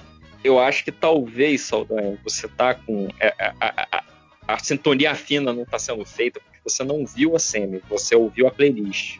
É, verdade. Por exemplo, talvez é. a música do, do, carinha da Suíça, ela tenha funcionado melhor no, no, ao vivo, que foi mais impactante, mais emocionante. Talvez no, na gravação seja uma coisa mais palmole mesmo. Uma... Exato, mas é, o da Suíça ele demonstrou muita intensidade nas expressões, na performance dele, ficou bem emocionante. E você sabe, isso daí pega de qualquer jeito, né? Não tem como, né? Você coloca para votação do público, o público vai ver isso, vai ver aquela performance toda emocionante, né, cara, as caras assim de sofrimento, parece. O pessoal fala, puta merda, olha como ele é. Olha que lindo, estou uhum. chorando, vou voltar. É, e na playlist é esse negócio palmolão olha, mesmo. Olha que sofrido, olha que sofrido esse menino Exato. Aí. É, ele tá sofrendo muito, gente. Vou voltar. Então, é, eu acho que a gente já fez então a nossa rodada de destaques de quem ficou de fora, né? Que é não tem sim, destaque. Sim. A gente não tem, tem que lembrar, a gente tem que lembrar que não dá para esquecer de citar aqui dos é, dos Big Six, né? Porque a não, gente não Sim, falaremos, falaremos deles. Ah, tá só, bom, tá só bom, vou tá fazer um destaque negativo. Vou fazer um destaque negativo. Que, que música bosta também da Polônia, né? Nossa senhora! Eu Cara, tava esperando eu, algum eu é, é, Essa me surpreendeu pro, pro mal. Essa... Mas eu achei que ia passar, Saldanha. De verdade. Eu falei, é isso que o Eurovision quer. Exato, ela é muito brega, ela é muito tosca, ela é muito ruim. E eu falei, não, essa porra. Eu coloquei na, na minha lista, hum, isso aqui é favorito junto com o San Marino pra passar, né? A versão Músicas de horríveis é boa. podem passar. A versão de ah, não, é e, e, também na, a, a, a música da Letônia tem um, um sample que parece do MC Zack. Recomendo é, o pessoal procurar aí. Vou dar uma olhada. Sam, Samantha Tina. Cara, eu, botei aqui como um destaque, assim. Eu botei o da Polônia como destaque. Eu, é, a minha anotação é, é, exatamente isso. Muito competente. Eu não achei bom, mas eu achei muito competente. Eu achei que ia, ia entrar. Você podia colocar medíocre, né? No, na essência da palavra. Não, não é, cara. Pior que não é medíocre. Eu achei assim, muito competente. Eu achei que é, é, é tá jogando com o regulamento debaixo do braço. Não passou. É, tipo, Eurico Miranda. É, a, a Stefania aí foi protegida pela constelação de Pegasus, entendeu? Mas, enfim. É, eu anotei Dinamarca, que eu gostei, eu achei um retrô gostosinho. Não empolgou, mas não fez feio. Anotei uhum. República Tcheca pelo simples fato de que eu achava que a República Tcheca tinha trocado de nome. É, que foi aquela discussão que tivemos, e trocou, pode, na verdade, vários dois. Sim, eu perguntei no Twitter e alguém respondeu que tanto faz, trocou mesmo, mas na hora de usar tanto faz, porque o nome novo não pegou, ninguém usa. Não é igual a Holanda, né? Que a Holanda, ela. ela né? A gente tá falando Holanda, Holanda, Holanda, mas não pode mais, né? Faz, Isso, é, é oficial agora. Tem que falar na, na, Copa do Mundo, na hora que tiver na tabelinha, lá vai estar Países Baixos, não vai estar mais Holanda. Netherlands. É, Cara, Nether... fez com um brasileiro vai. que eles vão descobrir para que, que a pessoa usa Países Baixos aqui, eles vão voltar atrás. eles vão voltar atrás, é verdade. E a, a, a, mulher da Letônia, eu anotei porque assim, eu achei uma música, não gostei da música, eu achei que ela fala um inglês muito mal falado. Boa parte da apresentação dela, a gente ficou aqui em casa tentando adivinhar qual era o idioma, porque era confuso, mas a mulher tem uma potência vocal assombrosa. Assombrosa. Na hora dos refrãos, ela, refrões, não sei plural, ela tinha que tipo tirar o microfone, botar o microfone no quadril para não estourar o microfone, e mesmo assim a voz saía cristalina. Eu fiquei impressionado. Eu falei, olha, tá É o para... Vitas. Boa memória. Então é isso, gente. Vamos, vamos entrar pra galera Vamos lá? Vamos. Alguém quer comentar mais alguma coisa da SEMI? Não, não. não. Mim, pode fechar a conta disso. Beleza. Então, eu vou botar na ordem que eles se apresentaram nas semis, né? Porque, para quem não viu, além dos países participantes que estão disputando a vaga na final, no final tem uma breve, uma mini entrevistinha e uma prévia da, de uma apresentação de, dos países que entram por fora, né? Dos países que vão direto para a final. Aí, no primeiro dia, foi Itália, França. Deixa eu até pegar, checar no Wikipedia para ver que eu não estou errado foi Itália, Alemanha e Holanda, né, que se apresentaram. E no segundo dia foram os três países restantes, que foi. Uh... o Reino Unido, Espanha. Isso. Fra é, o... França, Reino Unido e Espanha. E aí vai uma curiosidade aqui para saber que, embora na final todos os 39 países competidores do Eurovision votam, nas semis votam apenas os países que estão nas semis, mais os três países é, é, que se apresentam ao final, que são do, da galera que vai direto para a final, a galera que entra de baia. Uhum. Vamos lá. É, vou começar pela Itália, né? Que é. Ah, não tem aqui na tabela Inferno. Itália, o nome da música? Maneskin, é, não, é Maneskin e a música é Zitibone. Boa, eu, boa. Eu amei. Cara, é, é o que eu falei. Parece, parece um cara, um disco do Incubus de 99, 98. Isso é, é ruim. É uma coisa. Então, eu acho interessante justamente porque o movimento de é, resgate de anos 90 não foi tão difundido quanto o de anos 80. Uhum. Mas não é nada novo. Não tem nada não. novo ali. É um, mas, uma marmita, é uma marmita arrebentada. Mas quando você olha, falou, quando você olha também é... Vai lá, pode falar. Então, o que o Tango falou também pega nisso. Além de tudo, da música ter esse resgate de uma era que pouca gente resgata, que é os anos. Todo mundo fala que é o, o a, a, era maldita para muitos estilos musicais. Eu discordo plenamente. Os anos 90 tem muita coisa boa. A música também ela é cantada em italiano. Isso pega e eu acho que deixou sim, melhor. Sim. É, eu acho que eu acho que é muitos pontos a mais. A performance da banda eu achei muito boa também. O clipe dessa música é excelente, né? E, é um e eu achei muito legal. É um clipe barato, mas ele é tão bem dirigido, tão bem produzido, sabe? Muito legal, cara, muito legal. Eu, eu. É uma das minhas favoritas também para ganhar. Vocês têm uma visão de rock, metal e umas referências que obviamente eu não tenho. Então, para mim, quando eu olho o cardápio Eurovision 2021, que tem muita música pop que eu gosto e que acabam sendo minhas favoritas, a hora que chega essa a, a música da Itália, para mim ela é, ela é singular comparado com tudo que está ali disponível. Ela é boa, ela tem uma apresentação foda, ela tem um clipe foda e ela conquista a pessoa independente do estilo musical em que ela gosta. Em, Sim. Em que a pessoa gosta.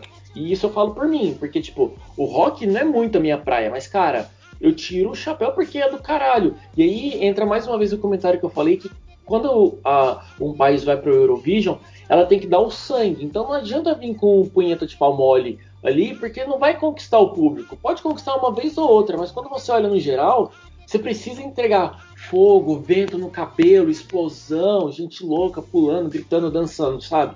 E cara, eles entregam muito. E assim, é, tirando favoritismos de lado, acho que a gente tem grandes chances de ir pra Itália no ano que vem, viu? Eu acho. Mas, cara, o, o, o a Itália, eu acho assim é, é, eu gosto muito de música italiana, então é, e de rock italiano. Então eu, eu acompanho e acaba que o Eurovision é uma referência.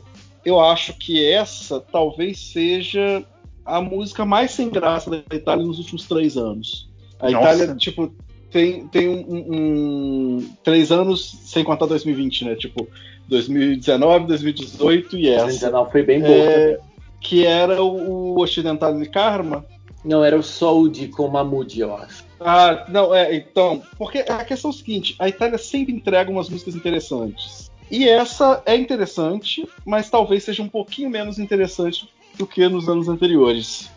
Ah, cara, eu vou, eu vou discordar completamente de você. Eu, eu, eu também. A entrada de 2019 eu achei uma bosta. Esses caras eu achei foda e eles trazem uma parada que é, é, o rock tá carecendo muito para cá, para as bandas de cá, pro, para as billboards da vida, que é. A gente, tá, a gente falou da música Palmolão, né? porra, o, o, o Maneskin é o rock pau duraço, sacou?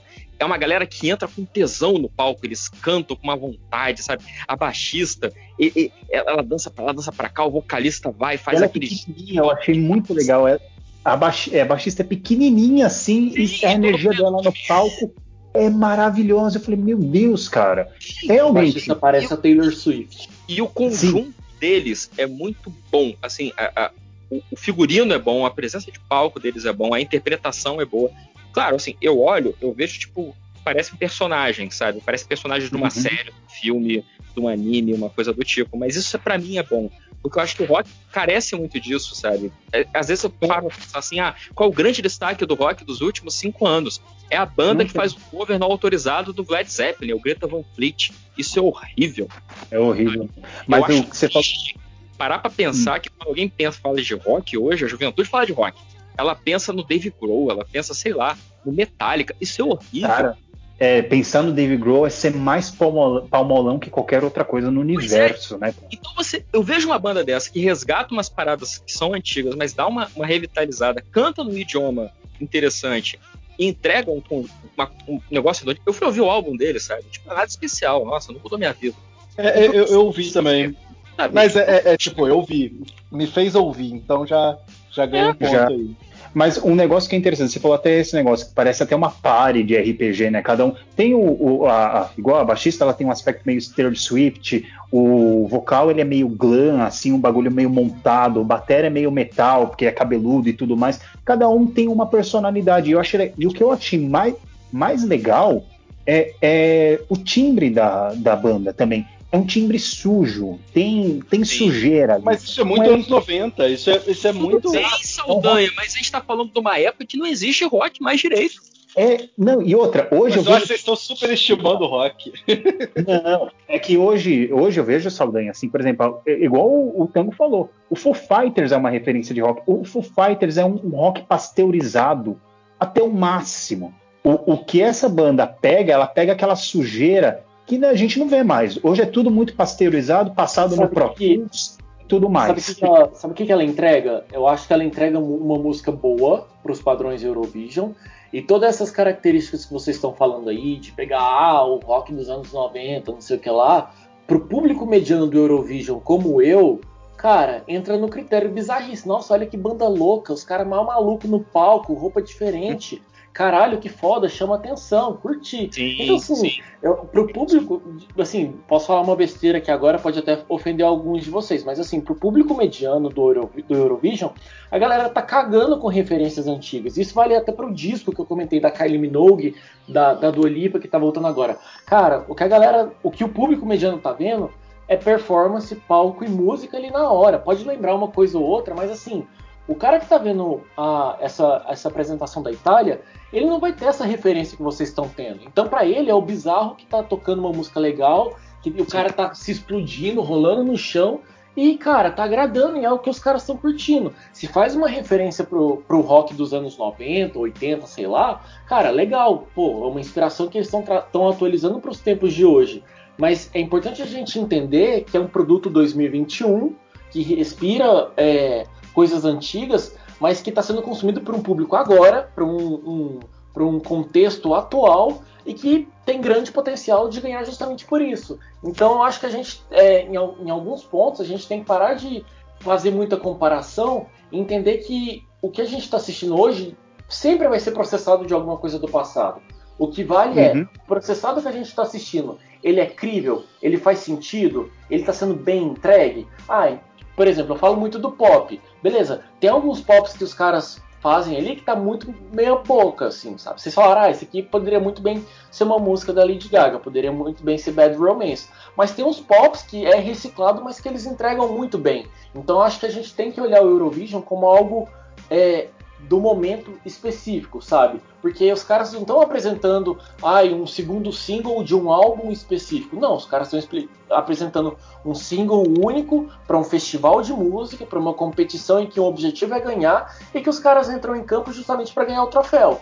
Então acho que é bom ter essa, essa, essa divisão de olhares, sabe? E eu acho que a Itália tem tudo para levar o, o, troféu desse ano, assim, de verdade. Não, então, mas só, só comentando, eu, eu falei disso, mas das, das seis é, pay to win, né, que, que, que, que o, o, o Tarcísio fala, eu acho a Itália a segunda melhor. Quem é o primeiro? Nossa. Não, Quem não, é vamos chegar lá. Eu acho tá a, a, a, a, Não, salta, salta, salta. Mas só para concluir esse assunto da, da Itália e tudo mais, hoje eu vejo que a música ela tá muito mais voltada para a parte visual. Eu vejo isso em qualquer estilo independente o, do, do, gênero. O, o, visual ele tá muito em voga.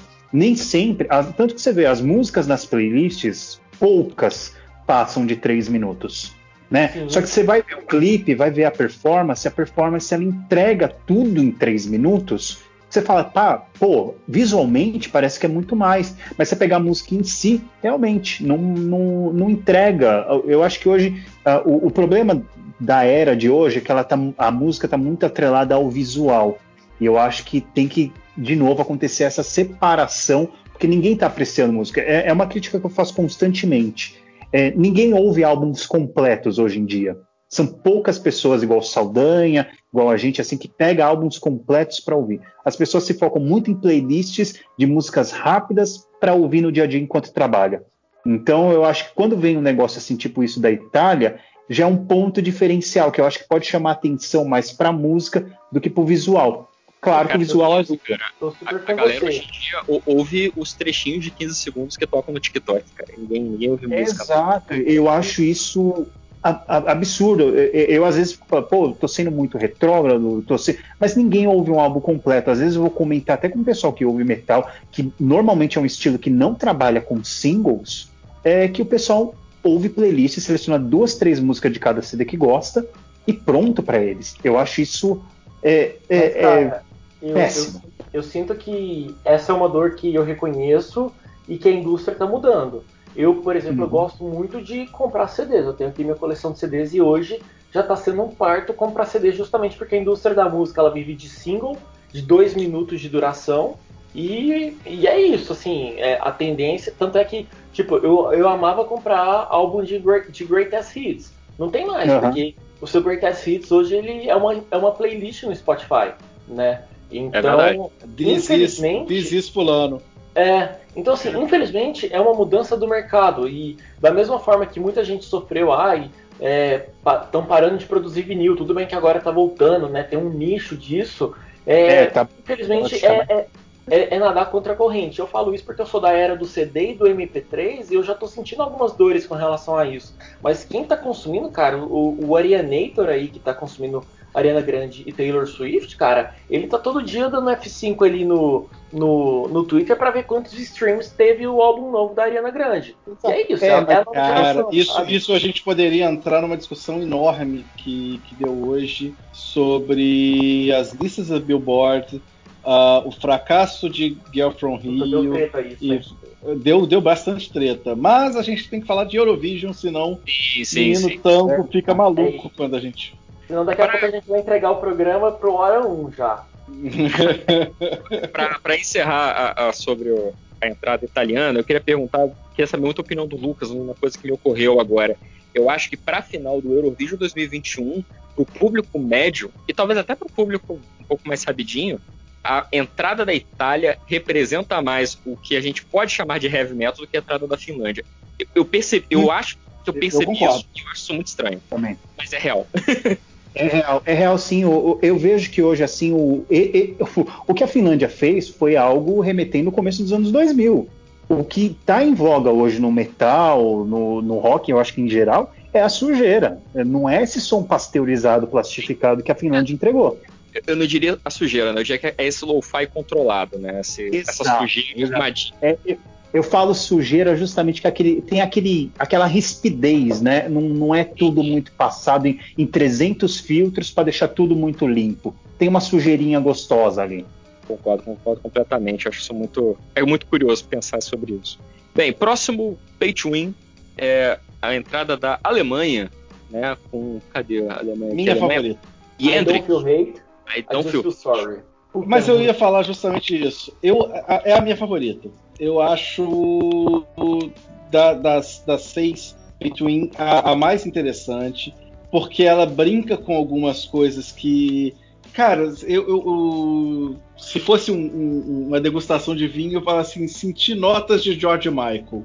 Eu, eu acho que tem ali um, é uma. uma... aí, aí vai que eu não gosto de cada um. Mas a questão é, é. E aí, eu pergunto: essa música não tem conteúdo político? Não. Porque a, é. da, a da.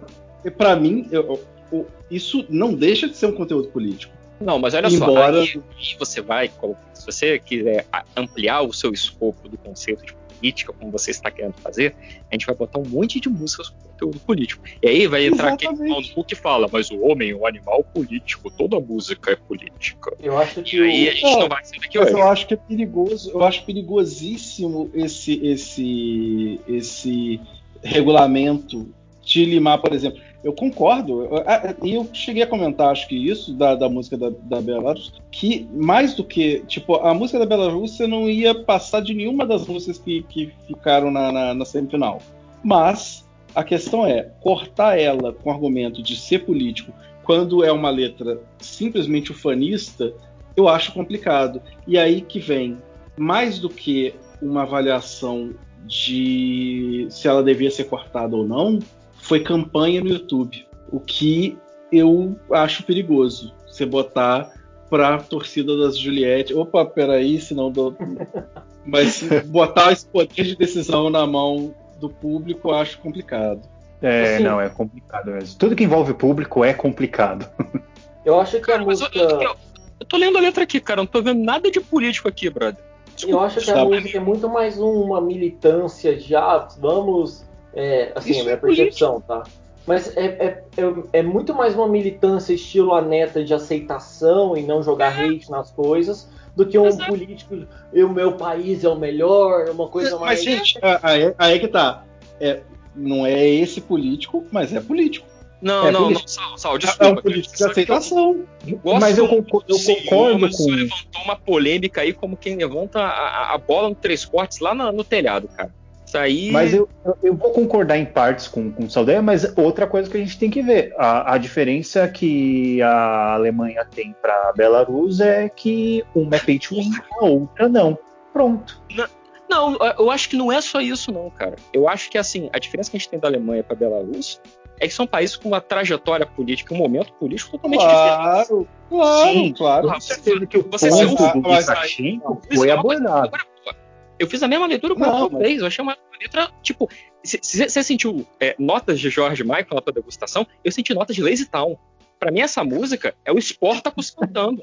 Eu posso falar o que, eu, que, que eu senti tipo, assistindo o clipe? Terrível. Eu achei que eu, quando eu vi o clipe, cara, eu achei que eu tava, sei lá, acessando Nine Gag em 2010, sabe? Coisa explosiva de colorido e meme esquizofrênico, assim, eu falei, mano, que merda é essa, assim, tipo, I don't feel hate Alemanha, mas assim, eu só sinto muito porque, puta merda, que música ruim, viu?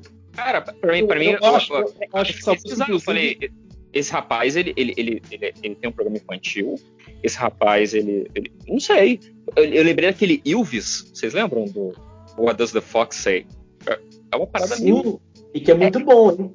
Então, é divertido, é bom, é, é, um negócio gostosinho de ouvir, mas assim, é, é, é chega a ser é, é PBS, sabe? Seja, seja um serviço público, tipo, olha, gente, não, não sintam ódio, sejam, sejam os maneiros uns com os outros, como dia de teste. Achei isso total. Achei a isso total. É... Pode falar, desculpa. Não, então, eu achei isso de uma maneira muito bem feita. Eu gostei disso. Então, mas isso não acho que seja político, cara. Desculpa. Não, eu acho que é político. Não, não, não. São duas coisas eu gostava uma coisa e, e ser político é outra coisa. Eu acho que a questão é o seguinte, porque dentro de, por exemplo, de um processo de um, de um parlamento europeu, você tem duas ideias. Uma é uma ideia de aceitação, outra é uma ideia de rejeição. As duas ideias são políticas.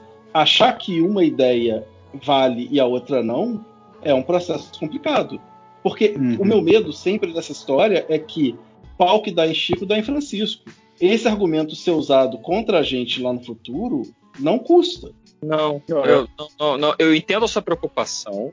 Eu, eu, eu, só discordo do motivo dela. Eu acho que é, é, a tendência. Aliás, essa, essa mesma coisa vale para música, para música da Holanda. Então, não, não. Eu acho que a música da Holanda é, é outro é outro métier, é outra história. Mas eu, eu, eu, o que você está criticando mais, eu vejo, é, é, eu acho que vejo mais mérito em relação à música da Holanda do que em relação à música da, da Alemanha. Eu acho que a música da Alemanha é muito assim, é o, o espírito do, do zeitgeist que a gente está vivendo agora, que é o que o Rafael falou. É tipo, ó, galera, não alimente o hate, seja, seja gente boa, e é isso aí. É. Vamos, vambora. Mas eu acho que eu é acho político. Não, não tô então, dizendo que é, mas não é o Parlamento Europeu, meu Deus do céu. É isso é, que eu tô falando. Eu acho que, existem, existem dois políticos. Existe o, o político da política e existe o comportamento político polido. Então, sei lá, o que a gente está falando aqui são de bons modos na internet. Ah, não jogue hate no amiguinho, seja respeitoso, seja próximo. Cara, ah, mas vamos rir, o, o, clipe, o clipe é uma menina, uma menina islâmica. É um é, cara não, negro na Alemanha. Tem ali um contexto Exato, Saldanha. Eu coloquei o clipe até para ver aqui que eu não lembrava do clipe. O clipe ele tem, justamente, ele tem vários, várias minorias ali. Ele, ele apresenta várias minorias e eu acho que ele quer passar essa mensagem. Eu acho que por isso que se confunde. É, a me, é, a, é o que o, eu acho que o Tango o Rafael falou que é a mais é, não foi interpretado como modo político porque ela está muito mais como uma música de aceitação e de empoderamento do que mesmo isso exato tem mais a ver com comportamento do que algo mais é, não é um comportamento muito politizado é algo que está assim que hoje em dia é um produto que o capitalismo pegou para ele e vende né? Sim. né que é, é para pegar pink money Sim, é o Pink Money total. Não é reivindicação de um grupo de poder politicamente hum. falando, sabe? Não é tipo, não existe a nação empoderada no Parlamento Europeu. Ela tem assento no Parlamento Europeu, tá lá. Entre a Lituânia e a Albânia tem a nação empoderamento. Porra, não, não tem. eu acho que tem um interesse mercantilização das pautas. Mas eu não vejo, eu não consigo colocar no mesmo saco, da mesma regra, a música de Belarus, que eu nem ouvi, mas pelo que você me disse, uma categoria, com a música desse, desse malandro aí, cara.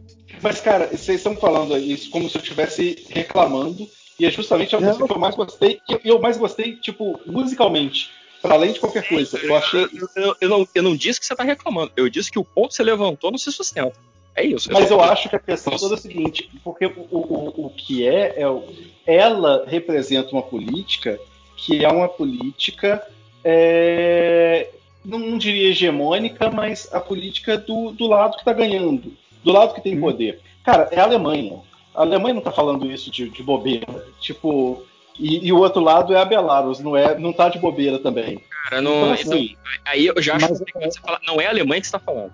Não é a Alemanha que está falando. É, mas aí eu acho que entra muito. Exatamente. Se for saber ao, ao, ao, ao, musical, é uma das músicas que eu menos gostei desse top 6. Mas se, ah, se é isso, eu acho que é justamente é vender a imagem de uma Alemanha receptiva para todos os povos em contraposto do que a Alemanha sofreu dois, três anos atrás, do fluxo de imigração que teve e que teve todo aquele hate e tudo mais. Eu acho que é justamente um pedido de desculpas, vamos dizer assim, um Eu negócio isso é político pra caramba. Porque a questão é, é a seguinte, a gente tem que pensar que isso não, pode então ser um gente, desculpas, mas pode, e pode ser também um convite. Tipo, olha, uma vez que vocês estiverem vacinados, venham para cá. Acho, eu acho que a gente Exato. não pode confundir muito a questão, essa entrar assim, tem que tomar muito cuidado nessa questão da da interpretação política da música, senão daqui a pouco a gente, tá a gente para e pensa, putz, mas a música de Israel fala set me free. Ah, será que tem alguma coisa a ver com a Palestina ou não? Sabe, eu acho que a gente também tem que eu, eu faço todas essas análises. Eu faço todas essas análises porque, cara,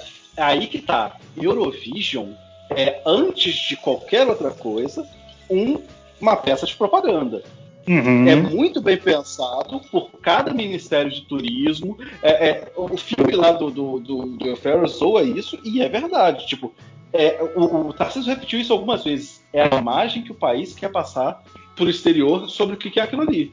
E, cara, para mim é muito político e muito acertado. É, é, eu tô falando que é político, mas é a minha política. Tipo, é, é, é uma política que eu gosto. A Alemanha colocar essa coisa e a Holanda colocar a mensagem que ela coloca também, mano eu vou é, começar a olhar o Eurovision com outros olhos. Eu discordo de algumas coisas, mas assim, eu acho que sua reflexão me, me provocou, sabe? Vou, vou, é, vou observar mas eu acho os olhos. então, aí a gente pega algo do, do que a gente falou no começo, que o Eurovision proporciona. Infelizmente, né, se a, a gente for saber o público normal do Eurovision, a gente deveria estar só falando da música, né?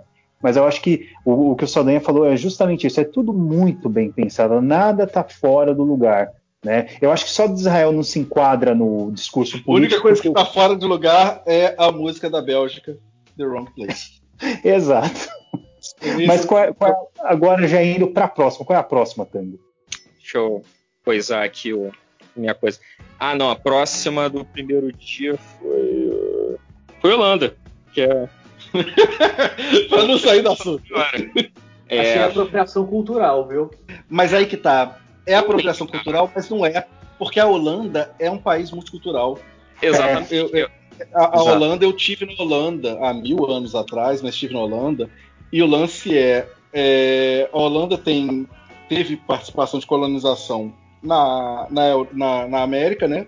Suriname e na Indonésia.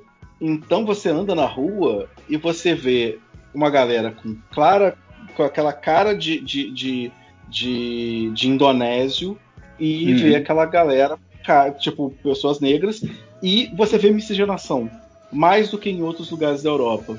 E a Holanda, Aí... ela, ela, ela aciona isso de maneira muito esperta. Ela não aciona isso de bobeira. Ela escolhe acionar isso num momento, e a música fala disso, e é, é, é, é mensagem, o que, que eles querem passar.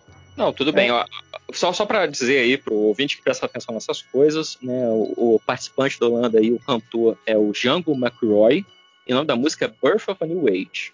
Né? E ela é tem partes dela que são cantadas no idioma Siranantong. Então não é só música em inglês. A modo, se a gente pode dizer assim, não sei se é um, um comentário muito errado, mas quando você escuta a música, você fala, putz, mas isso aqui tem uns toques africanos, sabe? É. As roupas, é, a própria letra, assim, você fala, putz, isso aqui, mas casa mesmo com a Holanda, por isso que eu fiquei nesse, nesse tom de apropriação cultural, sabe? Ah, mas eu acho que assim, por exemplo. É uma, é uma língua falada no Suriname, veja aí.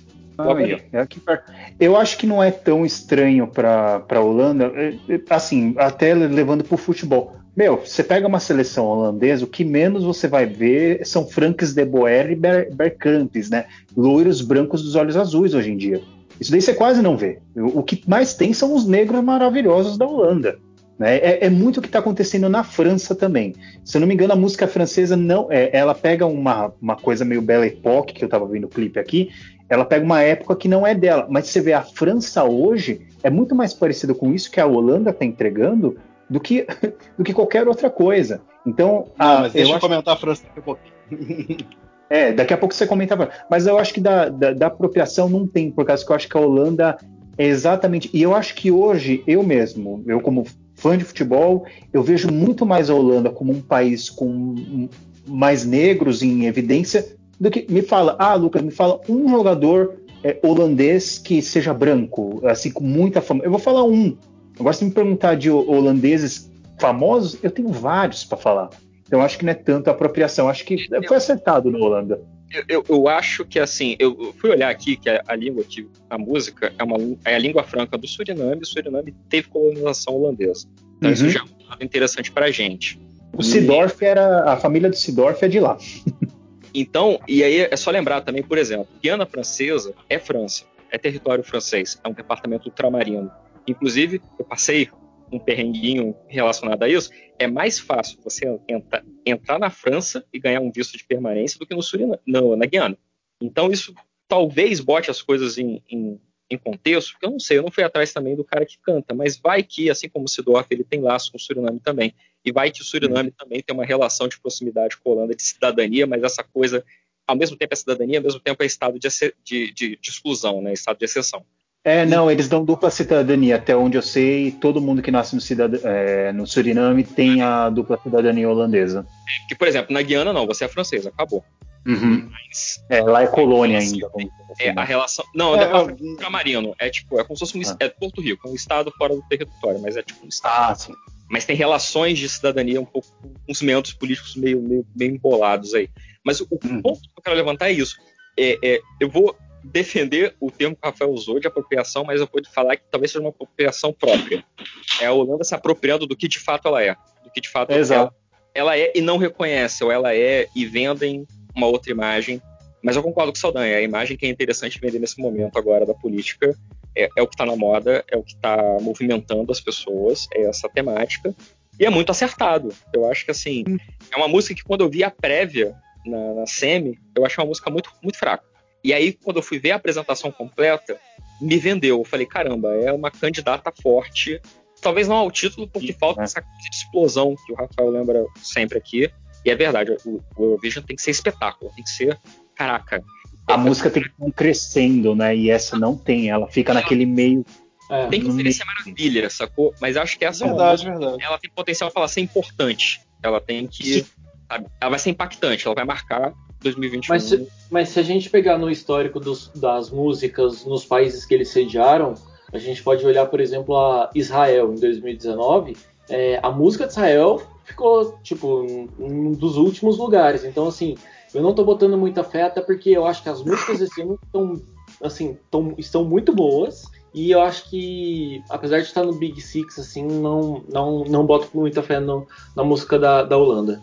Não, sim, mas foi o que eu falei, tipo, não ganha, mas vai ser, as pessoas vão lembrar dela, sabe? Depois, eu acho, é, cara, é uma possibilidade o seguinte, eu, eu fico pensando em várias músicas que podem ganhar, mas essa tem a carinha daquela música que vai ficar em segundo lugar? Tem então, aquela música que...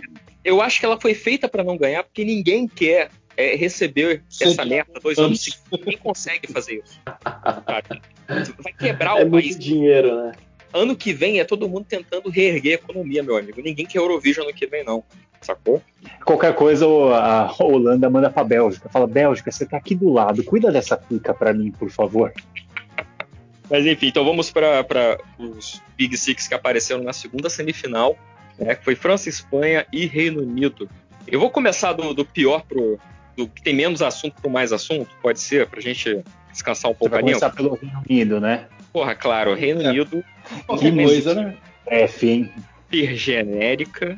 Cadê? Eu nem sei o nome do camarada. Cadê? É o... Mas ele tem cara de, de britânico mesmo. Eu olhei assim e falei, meu Deus do céu, isso daí vai me não, entregar ele nada. Dente, ele, o dente dele é bom.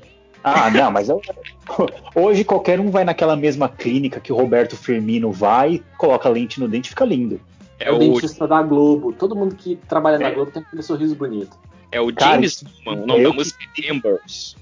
Eu gostei. Eu gosto de coisa genérica, então, pelo que vocês perceberam. Então, assim, para mim passa fácil no filme. Então, mas tem pra a genérica. É, é, a pior do, do, dos seis aí. Não, não é, é pior, porque tem a entrada da Espanha, mas tá perto, tá perto, tá quase. É, a da Espanha é bem ruimzinha também, mas eu acho que essa daí é, é muito genérica. Tem um genérico que é gostoso de ouvir. Eu acho, por exemplo, Lady Gaga tem muita música que é genérica, mas é gostosa de se ouvir. Agora, esse daí é um genérico assim, tipo, cara, eu não vou lembrar que eu ouvi essa música. Você vai me mostrar ela três, quatro vezes, eu não vou lembrar. Eu acho que ela é uma música que não me ofende. Eu não, não termino de ouvir e falo, meu Deus, que, que merda que eu ouvi, sabe? Não é. É, exatamente. Mas assim, ela também não é maravilhosa, sabe? Tipo, sei lá, é, é uma música de fundo que toca numa série britânica, sabe? Ok, legal. Doctor Who do Inferno. Eu, eu, eu, espero que faça muito sucesso, que esse rapaz venda muitos discos. Mas assim, não, não vou ouvir é Aquele famoso boa sorte.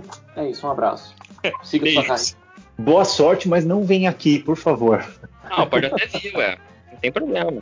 Só, vou comprar o ingresso? não vou. Show. Só não canta, só não canta. É, exato. Vamos lá, gente. Próxima entrada, entrada da Espanha, que é Blas Cantó, e a música é Voy a Quedarme. Olha, eu estava triste. Então, eu, eu, é boa, eu desgosto menos da música depois do que o Rafael falou, que a música foi feita por parente, por avó dele, que teve Covid, não sei o quê fofinho, até porque o clipe é ele, ele conversando com a velhinha, pô, show de bola. Mas eu, eu não gostei. Não, mas isso, isso, isso, não te impede de não gostar da música. Eu acho que é. o ponto é você, por exemplo, não gostar da música por não satisfazer seus critérios musicais, ou ah, não gostei do ritmo, achei a letra melosa. E, e, e, é diferente do que o pessoal da Noruega fez. Ah, e o cara pegou o pai dele que morreu e que ridículo, sabe? Assim, é, eu acho que existem sim, comentários sim. e comentários, sabe? Sim, sim, uhum. sim. Não, o, o, meu ponto é que assim, eu, eu, eu, continuo sem gostar, mas agora eu, eu, eu desgosto com menos força. Desgosta, você desgosta com respeito. É, é, exatamente. É o que você falou várias vezes durante o podcast. Olha, não é para mim, não gostei, mas respeito a música. Beleza. É, exato, exato. Você pode falar, ó, gente, a mensagem é ótima, a música é péssima, mas tudo bem, continua assim, vai lá, acredite em você. E aí é o que entra no, no a mensagem da, da Alemanha. I don't feel hate, I just feel sorry. É isso. Exato, exato. A música da, da Espanha é exatamente isso. O Rafael, você que tá mais por dentro do histórico do Eurovision, a, a Espanha tá aí para tá, tá, só a passeio? A Espanha em algum momento ofereceu perigo nesse Eurovision? Uhum. Nessa, nesse assim, campeonato? Eu nunca no, lembro de uma música no, Espanha. No que eu tenho aqui do meu histórico de playlists e tudo mais, a Espanha para mim é tipo Portugal. Sabe aquele puta? Tá bom, vai lá, vai, apresenta que eu vou pegar água ali, já eu volto. E é isso, assim, até hoje não, não, não, representou perigo, tanto é que quando tem alguma música mais latina ou uma, uma pegada mais salsa, assim, acaba indo mais pro, pro Chipre, que usa mais esse estilo, sabe? Faz uma mistura de um pop mais gente, quente e tal. A Espanha ganhou, a Espanha ganhou pela última vez em 1969. Nossa! Mas Desde eu, eu, então, hum. eu acho que a Espanha tá levando muito a sério esse negócio de não poder gastar. Porque, pô, não é possível. Desde 69 não tem nada aqui. Mas a, agora, é igual a Espanha na Copa do Mundo. Exato, fez graça uma vez e não vai fazer mais, pelo visto. Ela, ela demanda é, não, período. A, a, Espanha foi bi, ela foi em 68 e 69. Aí, ó, é, é, época áurea, né? Mas é uma coisa que eu ia perguntar até para você, Saldanha. Você que sim, vê vários estilos de todo mundo. Eu não vejo a Espanha no âmbito mundial. Me fala um artista espanhol que tem estourado nos últimos, sei lá, 10, 20 então, anos. Então, eu achei que esse ano ia ser um, um ano forte para a Espanha. É, uhum. Porque a, no último ano teve a. Eu, eu, nunca falo o nome dela certo, mas a Rosalia, Rosalia, que é uma pegada meio misturando flamenco Rosalia. com. É Rosalia, né? Com, é, é, pegando flamenco com, com música eletrônica, coisa. Isso, cara, é bem bombado. One Hit Wonder, tá? Não acho que é One Hit Wonder, não. Tipo, o, o disco dela de 2019 fez um sucesso bem consistente. Agora, tem sempre. A, a, Espanha tem, tem, tem, tem nome sempre no, nas coisas tipo música romântica, que é, é. A, a, pegada que esse cara tentou fazer, que é Alejandro Sanz, que é o Henrique Iglesias. É. Tipo, acho que se a Espanha tivesse sido mais ousada, podia ter vindo melhor. Mas talvez ela não queira ganhar, né? É Fora boa... que podia, podia botar a Shakira como, como representante espanhola para pagar os impostos que estão devendo. Mas não faz muito sentido, né? Tipo, Esse chama de reparação histórica. Fazer parte do Big Six por pagar uma puta de uma grana e não querer sediar. Então, sabe. É, é, e, eu, e eu não sei vocês, com exceção da Itália, eu achei todas as músicas com esse intuito. Não vamos entregar muito porque a gente não quer sediar essa bosta. Né? Deixa isso pra lá. Eu achei tudo muito fraquinho, sabe? nada empolga fora a Itália, né? E a Itália justamente é o país que mais tem problemas, né? Eu, questão financeira. Cara, eu, eu, acho que eu discordo. Espírito... Vai, fala. Hum. Hum, não, eu comentar que eu discordo porque eu acho que a, a França vem forte. Eu acho que a França vem com uma coisa. Porque a, a, a França tem uma coisa o seguinte: é, já, já pulando a Espanha um pouco, mas vários países entregaram uma coisa meio que a gente chamou de, de balada romântica, de power balada, de música da Disney, etc. e tal. A França entrega uma coisa que, à primeira vista, parece ser uma balada, mas não é uma balada. É uma chanson, que é uma hum. parada muito típica da França. Sim. É, o clipe entrega isso e, também. E é, um, e é uma chanson muito bem feita. É a coisa que eu mais me empolgo na vida? Não. Mas quando eu tava vendo o, a, a, o clipe da, da moça, esqueci o nome dela aqui, da Bárbara Pravi, Pravi, Pravi, Pravi é, eu vi ecos de Salvador ali, de, de do, do, da música de Portugal que ganhou. Porque tem uma pegada meio de levar pela emoção.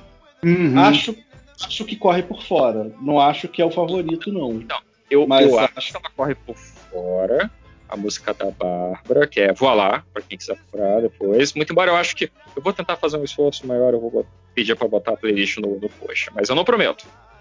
É, eu acho que ela corre por fora. Porque é o MDM. É, não, é. não, mas, é, mas é, é quando, quando é, é, extra, assim, uns podcasts, a gente tenta, a gente faz um esforcinho. É mais bem organizado. Depende muito de mim, eu, eu não confio em não. É, eu acho que ela corre por fora, eu concordo com você, mas eu acho que ela não ganha porque não é o espírito deste concurso. Eu mas... acho que Portugal levou, ah, é com uma música parecida, uma música também introspectiva, é, emo emocional, etc. Levou. Mas entra aquela parada que o Rafa tava falando, tipo, ah, é Portugal, porra, vamos dar um prêmio pra Portugal. Chegou a hora, vamos dar um prêmio pra Portugal, porra, demorou. Agora, porra, um, um, um Big Five desse. Mas... Pô, entrar com uma música dessa. Eu posso puxar um gancho na sua fala? É, se a gente olhar todos os, todos os participantes que tem baladinha, música lenta, uma coisa mais melosa, nenhuma chega ao pé da força que a França tem. Não, não sou fã, dúvida, não, não tô torcendo, mas quando você não. olha a apresentação da França com essa música, ela, puta, tem um tem um que é, dá uma crescida, né? Dá uma crescida. Não, não, é, é, é, o que chama atenção. Errado. Eu acho, eu acho que essa música, de todas as músicas que a gente falou hoje, todas as 30 e poucas músicas que falou hoje, é a, a 26, né?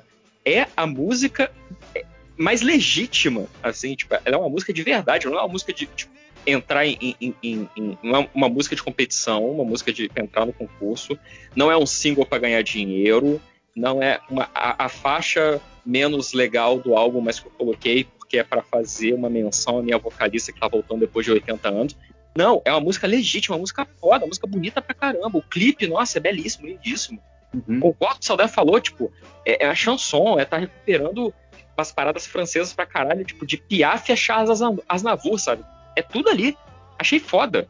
Sabe o que, que se diferencia das é demais, pra, pra, mim? Não é, não é aqui, não, não é, sabe, não é Eurovision Material. Eu não sei não se. É, não, não, é, não é Eurovision, mas para mim o grande diferencial dela, é, até quando você assiste a performance, é uma performance escura com a cantora ali no meio e é isso, é porque eu acho que ela fala direto com a pessoa que está escutando. Diferente das outras, sei lá, você pega a Espanha, que é uma música mais aberta, e iluminação ampla, e, e LED, assim, com pessoas caminhando, uma coisinha mais, sabe, aberta, mais para várias pessoas. Quando você escuta a música da França, ela é uma performance sóbria, de uma pessoa só no palco falando direto com você. Então, assim, eu acho que ela pega, apesar de não ter as características de um festival, não ter as características de Eurovision, ela vai direto ali para você, no seu ouvido, sabe? E prende atenção, mexe com você. E, e pelo que eu tô sentindo, tá mexendo com muita gente há muito tempo. Nas casas de apostas, se você der, der, der um Google aí, tá ali no, no top 5 de, de apostas. Então, tem grandes chances, eu acho que, de, de conquistar o público na final, viu? É... Cara, eu, eu, eu, acho que vai ser. a gente só vai saber no sábado, por quê? Porque eu acho que é o tipo de coisa que depende muito da performance no dia da final. Também, se, também, se ela entregar pra caralho, eu acho que tem chance. Mas a gente tem que, que é mais ter, Tá um ano estranho, cara. Tipo, não dá pra prevenir nada. Tipo, o Dad a, galera da Islândia, eu ach, que eu achava que era é, é, candidato ao título, agora com essa notícia da doença do maluco, eu já fico preocupado, sabe? Então tá um ano estranho, não dá para prever muita coisa, não. E eu acho que é, a gente sabe que o festival tá bom quando a gente começa a ter esse tipo de, de dúvida e discussão. Porque é, tá bem provável saber quem vai ganhar esse ano, porque tem muita música boa, tem muita música de Eurovision e tem muita música que mexe com quem tá, com quem tá ali escutando, como essa da França. Então tá, tá enigmático, sabe? É, eu tô assim, é lógico que eu torço pelas músicas mais agitadinhas, eu tô torcendo pela Mata Hari, tô torcendo por Malta também, eu acho que tem grande potencial, mas a Itália tá ali, assim, não sou mega fã da Itália, mas eu acho que leva. E a França também, eu tô com um pezinho ali de que, putz, sabe? Acho que. Ra Rafael esse... já abriu. Vamos é, fazer então nossa rodada de apostas? É. Então, vamos lá. Então, já que Rafael já fez isso. Tá. Vamos fazer um top 5? Eu acho que é mais fácil. Vamos fazer um top 5 nosso? E, porque, não, 5 assim, não. 5 não. 5 é muito, muito, muito número. 3. Top 3. Olha só, top 3. E aí, tá todo mundo fala quem acha que vai ficar primeiro, segundo, terceiro. E depois eu quero que, rápido, pergunta de sim ou não. A torcida, e se é a torcida de vocês, ou se é quem vocês acham que vai ganhar, que tem a diferença aí. Só tá isso. É consideração. Quem tá pronto para começar? Peraí que eu tô escrevendo aqui. Não, eu posso falar então. Vai, manda. Então, para mim, assim, meu top 3 é, é Itália, por mais pelas apostas, Islândia e depois eu colocaria o Chipre. É, eu, eu, acho que o Chipre tá, tá, bem legalzinho porque eu gosto da El Diabo. não vou falar. E ela eu acho é uma música que pode chegar lá em cima. Eu acho que pode, tipo, sei lá, do nada ter uma performance boa e chegar lá no top 3.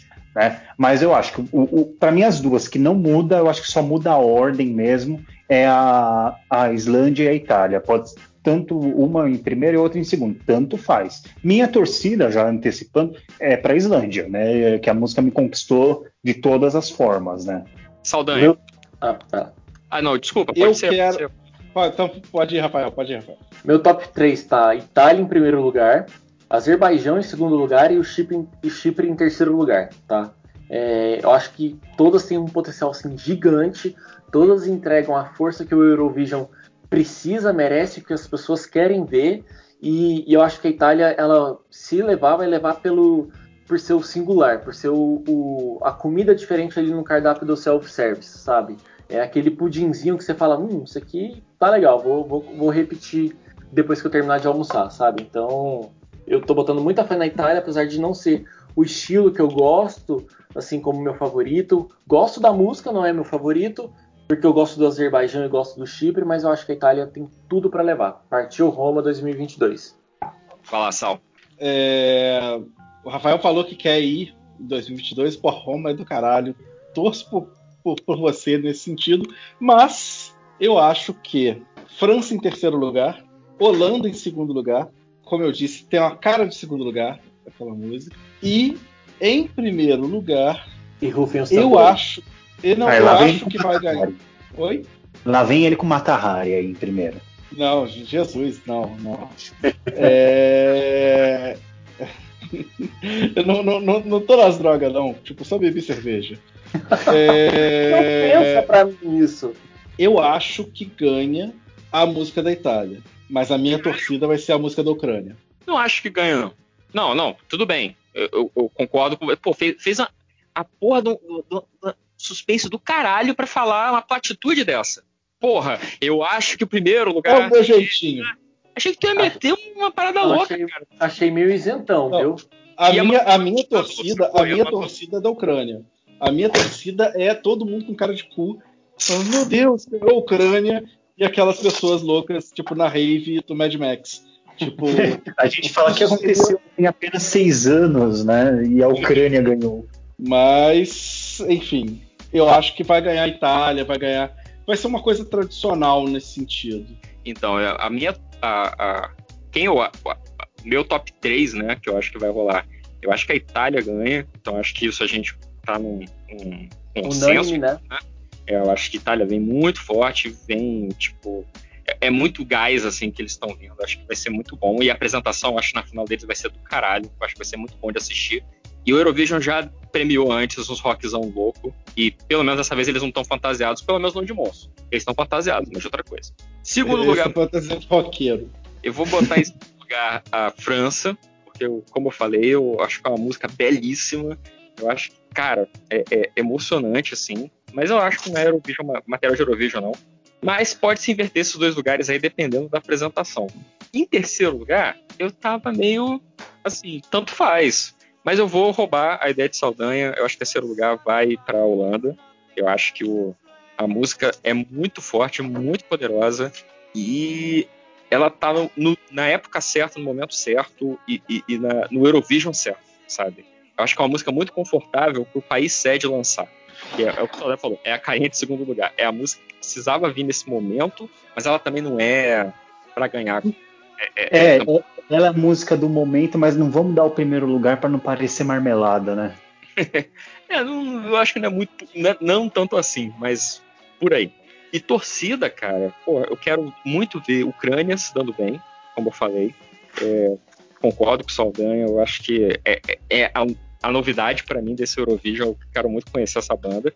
E eu tenho uma torcida porque eu tenho um carinho muito grande pela Islândia, pelo Dad. Eu e, também, eu também mas eu acho que eles não entram no top 3 porque eles vão ser prejudicados pelas circunstâncias. Eu acho que eles não vão entregar uma, uma performance muito boa. A performance da Semi mesmo, que é a, a performance gravada, já não estava empolgando, assim, estava um negócio. Tipo, a, a, os, os, props que eles levaram para o palco já eram um pouco mais limitados e tal. Eu acho que eles vão ser prejudicados nisso. E eu torço demais pela Rússia. Eu achei a Manitia muito legal. Muito bacana. Meu quarto lugar. É, eu, eu, quero, eu quero ver mais dela. Eu, eu posso, eu posso só dar um overview aqui que não sei se vai fazer sentido, mas só para a gente observar as visualizações dos vídeos é, das performances do, da primeira semifinal. Uh, é o Diablo do Chipre está com 2, 2 milhões e 800 mil visualizações, enquanto a, a Holanda está com 251 mil, 251 mil views. Então, assim, tá bem baixo. Mas, Rafael, quantos desses 2 milhões foram você? Mas aí a gente tem que olhar então Matahari. Matahari tá com 3 milhões de visualizações. Ah, mas o, o que salva você? É, o, o, que salva o Eurovision né, é que ele não é um Big Brother, né? Só o público que decide. Então isso já me deixa um pouco mais mais tranquilo, né? Quanto a é. quem pode ganhar, não é. vai ser alguém que o público é, quer. Eu, eu acho que a, a engenharia de quem está assistindo para tentar imaginar o resultado é muito mais difícil porque são as regras da Ferg. É muito complicado. E, e isso, por um lado, é bom, porque, por exemplo, qualquer é, polêmica acerca de manipulação de resultado é complicado. Para manipular o resultado, primeiro você tem que entender já é difícil. Uhum. Então, assim, não há. Se vocês soubessem o que aconteceu no Eurovision. É, é isso que eu ia falar. Eu acho que vai rolar a, a, a, Dilma e o PT comprando a Copa de 2014 de novo. Eu acho muito difícil. Mas, por outro lado, também é complicado porque quem, o, o que ganha o Eurovision não é só a qualidade da música. Porque, tipo, tem países que só votam em certos países e que nunca vão votar em outros, sabe?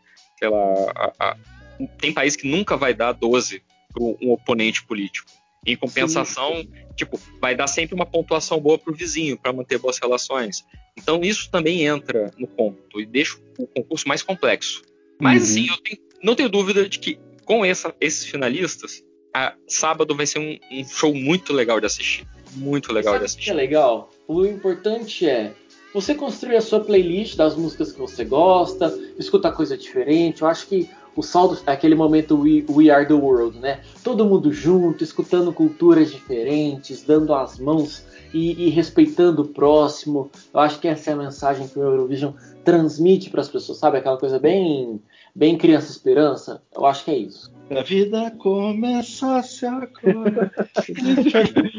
aí, aí, aí no sábado nós quatro aqui chegando de mãos dadas no Twitter, batendo palmas juntos. Uhul, é isso mesmo, pessoal. é o maior exemplo de. de... O problema é de vocês. É, exato. É o maior exemplo de globalização da música. Tipo, estou eu aqui num podcast falando sobre música pop. É, não é nada mais que. O pessoal não espera que um metaleiro vá é, comentar isso, mas é o que eu espero. O Eurovision é isso. É a sua licença poética. Exato. Então é isso, gente. Então, com isso, acho que a gente encerra o podcast de hoje. Foram três horas e meia, mas que passaram muito rápido na companhia uhum. de vocês. Foi muito divertido. Eu queria agradecer a presença vocês três estão super bem-vindos para retornar ao MD Metal, inclusive se a gente falar de metal porventura, tá? Mesmo? É, então eu queria vocês aí, é, as despedidas de vocês, o Jabá, quer divulgar arroba no Twitter, quer divulgar trabalho, quer é, falar do anúncio do LX vendendo carro usado. O momento é de vocês. Eu vou começar pelo Rafael. Rafael, muito obrigado. E os próximos 30 segundos são só seus. Manda ver. Meu Deus, eu fico lisonjeado com a oportunidade de vir falar um pouquinho sobre o Eurovision. É, falei groselha, falei muitas verdades, mas eu acho que é legal quando a gente sabe que, que o, o, festival é legal quando a gente tem esse conflito de ideias, sabe? E isso deixa tudo mais divertido, porque um questiona, um defende um país, outro defende outro. Eu acho que é, é, é, o, é o lado saudável da coisa, sabe? E no final das contas, no sábado a gente vai estar com a cerveja na mão, amendoim do lado, rindo, falando besteira, e, e, e é isso que, que é legal. Quem quiser falar groselha comigo, vai lá no Twitter, arroba Rafael de Almeida. Também pode procurar o meu podcast no Spotify, só digitar lá por Radioatividade, vai ter a minha fotinha laranja. E é isso, estou aberto para trocar ideias, pode me chamar para poder falar sobre Matahari. E é isso, vamos planejar nossa viagem para o Azerbaijão em 2022. E vai todo mundo junto. Já vamos fechar o bonde aqui, o pacote. Caraca, que delícia, é Azerbaijão. É, Lucas, vai lá, manda ah, vamos lá, né, gente? Eu, eu, né, podem procurar como Sor Lucas Lima, né, no, no Twitter. Tô lá falando, falando mal de jogadores do Corinthians, como sempre, falando bem ou não de, de metal, principalmente mal de Edu Falaschi. Então, se vocês querem um pouquinho de, de power metal, metal espadinha, falem comigo. Né? Eu também tô lá no, no Goldcast, né, pela glória do Senhor, né? E ai Brasil! ok, ok. Lucas do Vigor. Foi esse foi o Lucas do Vigor.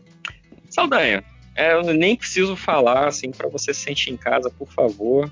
Dê seu recado. Ó, é contigo. Eu estou, na, eu estou numa, num, num processo ferrenho de perder seguidor. Eu quero que a, tirar os meus seguidores do meu perfil e colocar todos eles no perfil que eu falo de música, que é o arroba Radiola Torresmo. E se você, tipo, se você for defensor de Bitcoin, defensor de umas maluquices que, que. Você não precisa me seguir em nenhum dos dois, não. Mas se você quiser falar sobre alguma coisa sobre música, alguma coisa mais interessante, aí vai lá no Radiola Torresmo, a gente conversa. E é isso. Acabou. É isso, gente. Muito obrigado.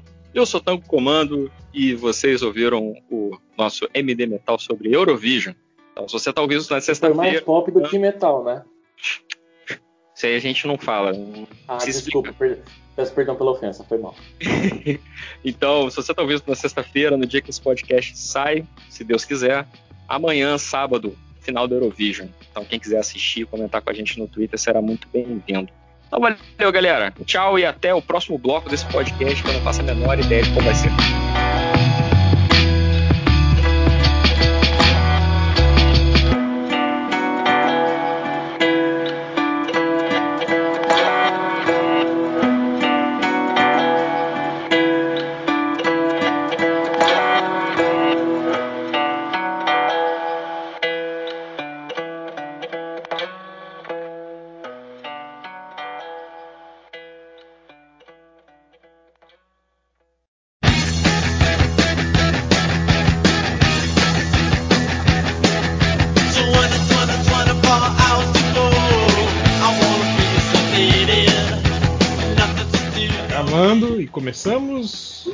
A discussão sobre a origem do termo boitatá. Muito difícil não é um boi. Pessoas descobrindo hoje, em 2021, que boitatá não é um boi. Galera, ela teve aula de folclore na escola, né? Não, mas, é, des, desculpa, hoje não tem mais. Sério? Caralho, velho. Esses folclores, boitatá, curupira. Ah, mas é, o, os caras comemoram Halloween agora, né? No, Halloween! Ainda entra. A gente comemorava Halloween. É, desculpa, ainda entra outra questão, principalmente para quem trabalha em escolas de periferia, gente. Pro pessoal do neopentecostal, o que, que é isso? Ah, ai, ai, ai, é verdade. Já entendi, já entendi. Tá bom? É tipo, se não veio de cultura europeia, é coisa do demônio. Não, mas os da cultura europeia também. Ah, que bom. É tudo que não é, né? Dentro. Mas é isso eu fico, eu fico puto também com isso. Que tipo assim, porra, tem um monte de paga-pau aqui de cultura viking, cultura. Tipo, hum. Os caras sabem de tudo sobre essas porra aí. E não tem nada aqui sobre, sobre sobre cultura indígena. Tinha, pô, tinha uns povos indígenas aqui que era mais foda que viking, cara. E, então, é... e não se desenvolve estudo nenhum a respeito. Nem na, na academia é... se fala muito. Não, tem aumentado na, na academia. É mais foda que os Mas eles vão muito mais para a área de antropologia, né?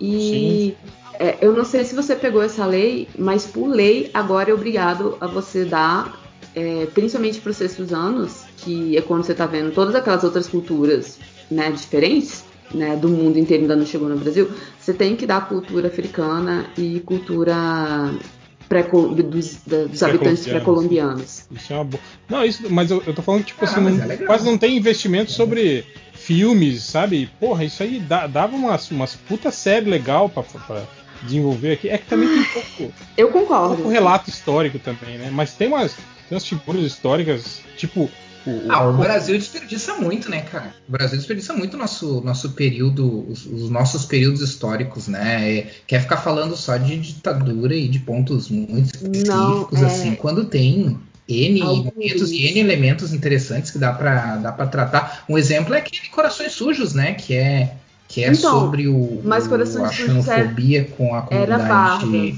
japonesa, né? É japonesa. E, é, e eu, mas... cara, eu nunca, eu nunca aprendi isso na escola. Posso? Nunca, sabe? Ai, po é que ele tá com delay, Júlia. Ai, posso? É porque esse é, esse é realmente meu lugar de fala. É meu momento. É, não, não que eu seja japonesa, tá? Mas é o meu lugar de fala porque é, o que, é a minha pesquisa. É, é sobre a, o preconceito contra. No caso do Brasil, a gente já tinha nipo brasileiro, nipo, né, de pessoas que estavam no Japão e de americanos durante esse período.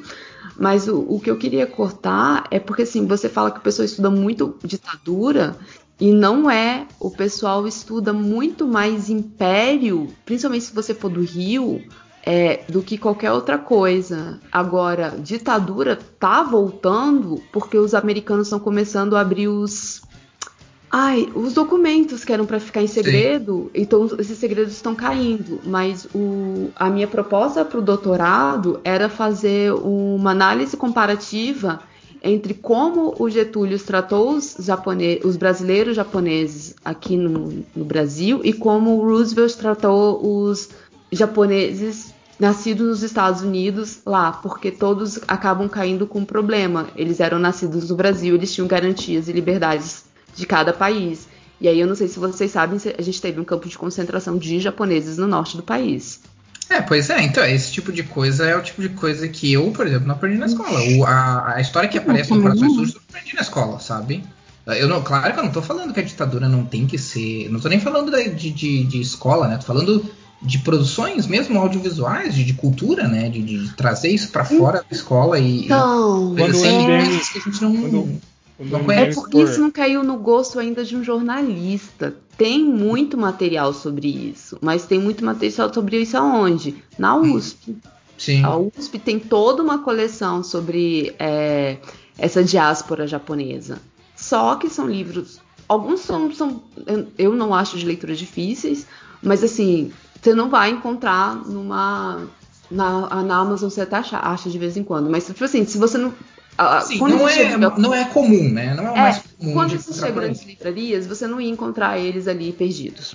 Uhum. Não, ia, não vai tropeçar num desses, né? Por exemplo. Uhum. Pô, é, até em livros de uma linguagem um pouco mais jornalística e menos técnica, eu, eu ia falar isso, eu sugeriria o livro. E, e, assim, eu tô me abrindo aqui para caso um professor de história diga, tipo, diga que é uma merda, mas 1499 O Brasil Antes de Cabral, que é um bom livro que eu achei sobre cultura indígena e a evolução da, dos povos indígenas. Lê o reinado da, da o reinado da rainha Dinga, eu não sei, eu sou rainha Dinga, que é o sobre Como os... você escreve? Ah, eu vou, já te procu... já procure e mando para você é, tá no meu coisa. É, fala sobre as, os povos que estavam no Rio de Janeiro e quando o Rio de Janeiro não era muita coisa.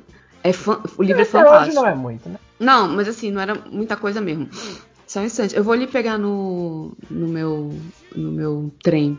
Eu, que eu lembro que eu, foi a época que eu tava catando um livro de história brasileira. Foi esse, 1499 e 1942 2, o Brasil e a Guerra Quase Desconhecida, acho que é esse. Do... Tem o, o, os livros aí do. que todo mundo paga pau aí, os livros, tudo igual lá do, do, do Cornwell lá do. É, tudo igual, né? Do. Porra, Crônicas como é é? Isso! Não, o que virou série aí que o Léo, que o Léo gostava. Ah, é, série é, bosta pra ganhar. É, Crônicas Saxônicas, né? É, é isso. Crônica. Então, cara, tem uma história muito parecida aqui na América do Sul que ninguém fala, que era do. do... Inclusive, o meu personagem da RPG, o Lautaro, era, era uma homenagem a ele, né? Que era o, o Lautaro, o guerreiro dos Mapuches, né? Do, do Chile. Que ele foi também, mesma coisa. De, desde criança ele foi, ele foi tipo.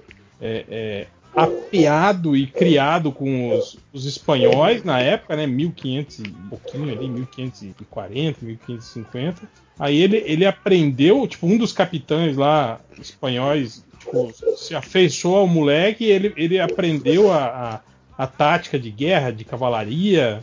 Tática militar, né, dos brancos, né, e aí, e, e tipo assim, estavam treinando ele para ele ser índio, aqueles índios que auxiliam nas batalhas, né, e aí quando ele viu, a, a, tipo, numa das batalhas lá, viu como, como os Mapuches foram derrotados e os, e os, os prisioneiros foram executados, ele ficou boladíssimo, ele fugiu, voltou para os Mapuches, ensinou a tática, né? Como ele sabia como a tática do, do, era funcionava a tática de cavalaria e tal, ele tipo assim preparou os Mapuches para lutar contra os espanhóis, tipo assim tem teve várias vitórias contra o exército espanhol, assim, né? Mas ele é tipo ele é uma, uma, uma figura lendária, assim, né? Ele não é não é historicamente correto, assim, né? Tem muita coisa, ele virou tipo um quase que folclore é, chileno, assim, né? Então exalto ele como, como um, quase que um, um Leônidas, assim, né? Um personagem que é histórico, mas tem muita. carrega também muita coisa que, que, você não sabe até que ponto é. Tem fidelidade, né? Mas tipo assim, porra, era uma puta história. Isso aí podia virar uma série tranquilamente pra cá, sabe? É, Ou é. fazer que nem o Cornel. Essa história fica mais maneira se tiver viking, cara! É, se levar pra Europa, né? Falar em Vic, vocês viram aquela parada do, do, cara do Twitter lá que, que tava enganando todo mundo, falando que ele era no, no, no Instagram. Ele postou fotos dizendo que ele era ator, que tava participando da novela da Record, né? Da Record. Gênesis. Ele falou que tava em Gênesis, que ele tava interpretando o Rakan, um guerreiro viking, em Gênesis. Ah, eu vi não, isso não não. E aí, tipo, ele, ele, né, engambelou um monte de gente, deu entrevista em jornais, assim, né? Ele era o ator. Aí a galera do Twitter. Cara, e o cara inventou isso tudo, assim. Postou fotos no Instagram dele paramentado como se fosse o um personagem da novela, não sei o quê. Aí a galera do Twitter falou: peraí, mas Viking? Em Gênesis? Não, né? Tem alguma coisa errada. Não foi isso, não, real. Foi a parada que, tipo assim, a novela começou, aí já estavam, tipo, do meio pro final da novela e o ator não aparecia de jeito de maneira. Ah. aí que o pessoal foi questionar ele e descobriram. Tipo, então, tipo assim, não, não foi nem por esse. Ah, não, não faz sentido o Gênesis ter um Viking, né? ah, mas isso é clássico aqui no Brasil, né, cara? A galera não fazer o mínimo, o, o mínimo pesquisa, assim. É muito clássico. Aparece umas grávidas de tal plateia e o pessoal não sabe por quê, né? Cara, não, mas pior que é a novela bíblica, né, da Record, né? Que em teoria é crente que gosta e que assiste, né? E, tipo, os crentes não lêem a Bíblia, né? Essa história da grávida de Taubaté. É. Eu, eu os únicos que ela... não leem Bíblia são os cristãos, né? É, exatamente. Esse assunto aí da grávida de Taubaté, eu, eu perdi quando aconteceu, né? Eu só fui saber posteriormente. E, tipo, eu demorei para acreditar que, eu, que, as pessoas acreditaram nessa história. Cara, eu vi ela, eu acho que em programa. Eu não lembro se foi no programa do Google. Não, eu lembro. Assim, não, não era não. Era aqueles programas de matinais meio recorde. Não, não, não. Ela foi num programa desse. Eu, eu acho que, não sei se era Gugu ou Gilberto Barros na época, que fizeram, tipo assim, um é, é, tipo, co é, compraram, sabe? Fizeram doações, assim, aí compraram. Rico, compraram o quarto e não sei o que, e blá blá blá, e presente pra ela. Aqui. Cara, é, essa história é um bom dia, porque assim, pra mim isso até hoje é meio inacreditável, assim, que isso acontecido. É muito Cara, era sempre que você olhava e você via que aquela porra daquela barriga não tinha peso nenhum, era uma coisa.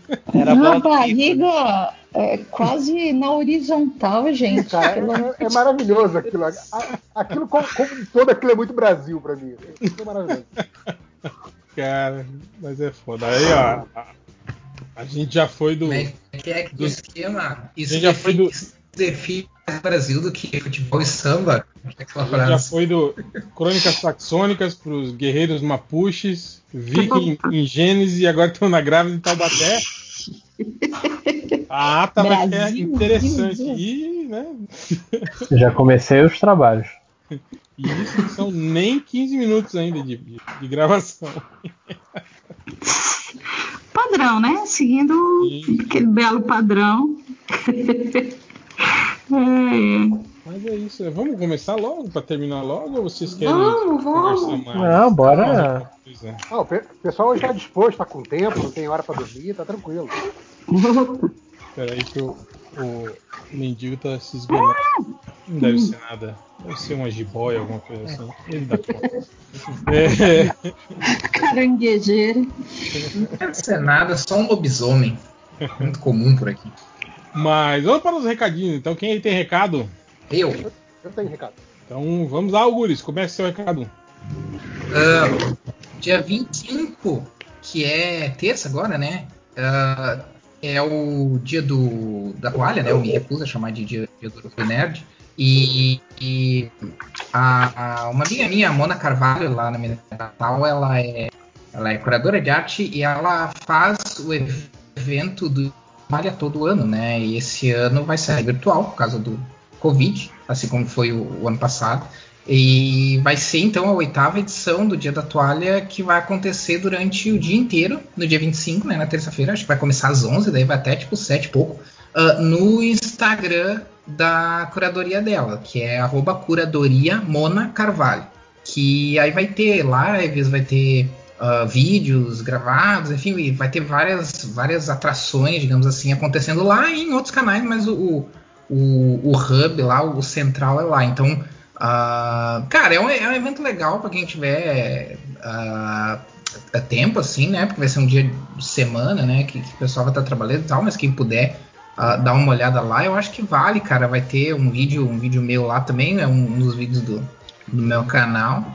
E, e vai ter sobre várias coisas, tá? Não é tipo assim específico de quadrinho. Vai ter sobre uh, um amigo meu que é artista plástico uh, vai falar sobre paleoarte, tráfico de fósseis, porque ele também Uh, é bem interessado na área de paleontologia, então tipo, tem, vai ter várias coisas malucas. Assim. Então, uh, dê uma olhada lá, ou então qualquer coisa, dê uma olhada lá no meu canal. No meu canal, olha, eu tô no modo divulgação. No meu, no meu Instagram, que é o, que é o Guris Oficial também, que lá eu tenho, lá tem o postzinho com que tá marcado lá o, o Instagram da, da, da, curadoria da Mona, que daí para vocês entrarem e seguirem lá, que eu acho que é bem bacana, cara. Eu acho que vale a pena. E é isso aí. Se vocês quiserem também se inscrever lá no meu canal, né? Aproveitando os, os recadinhos, Algures Oficial lá no YouTube.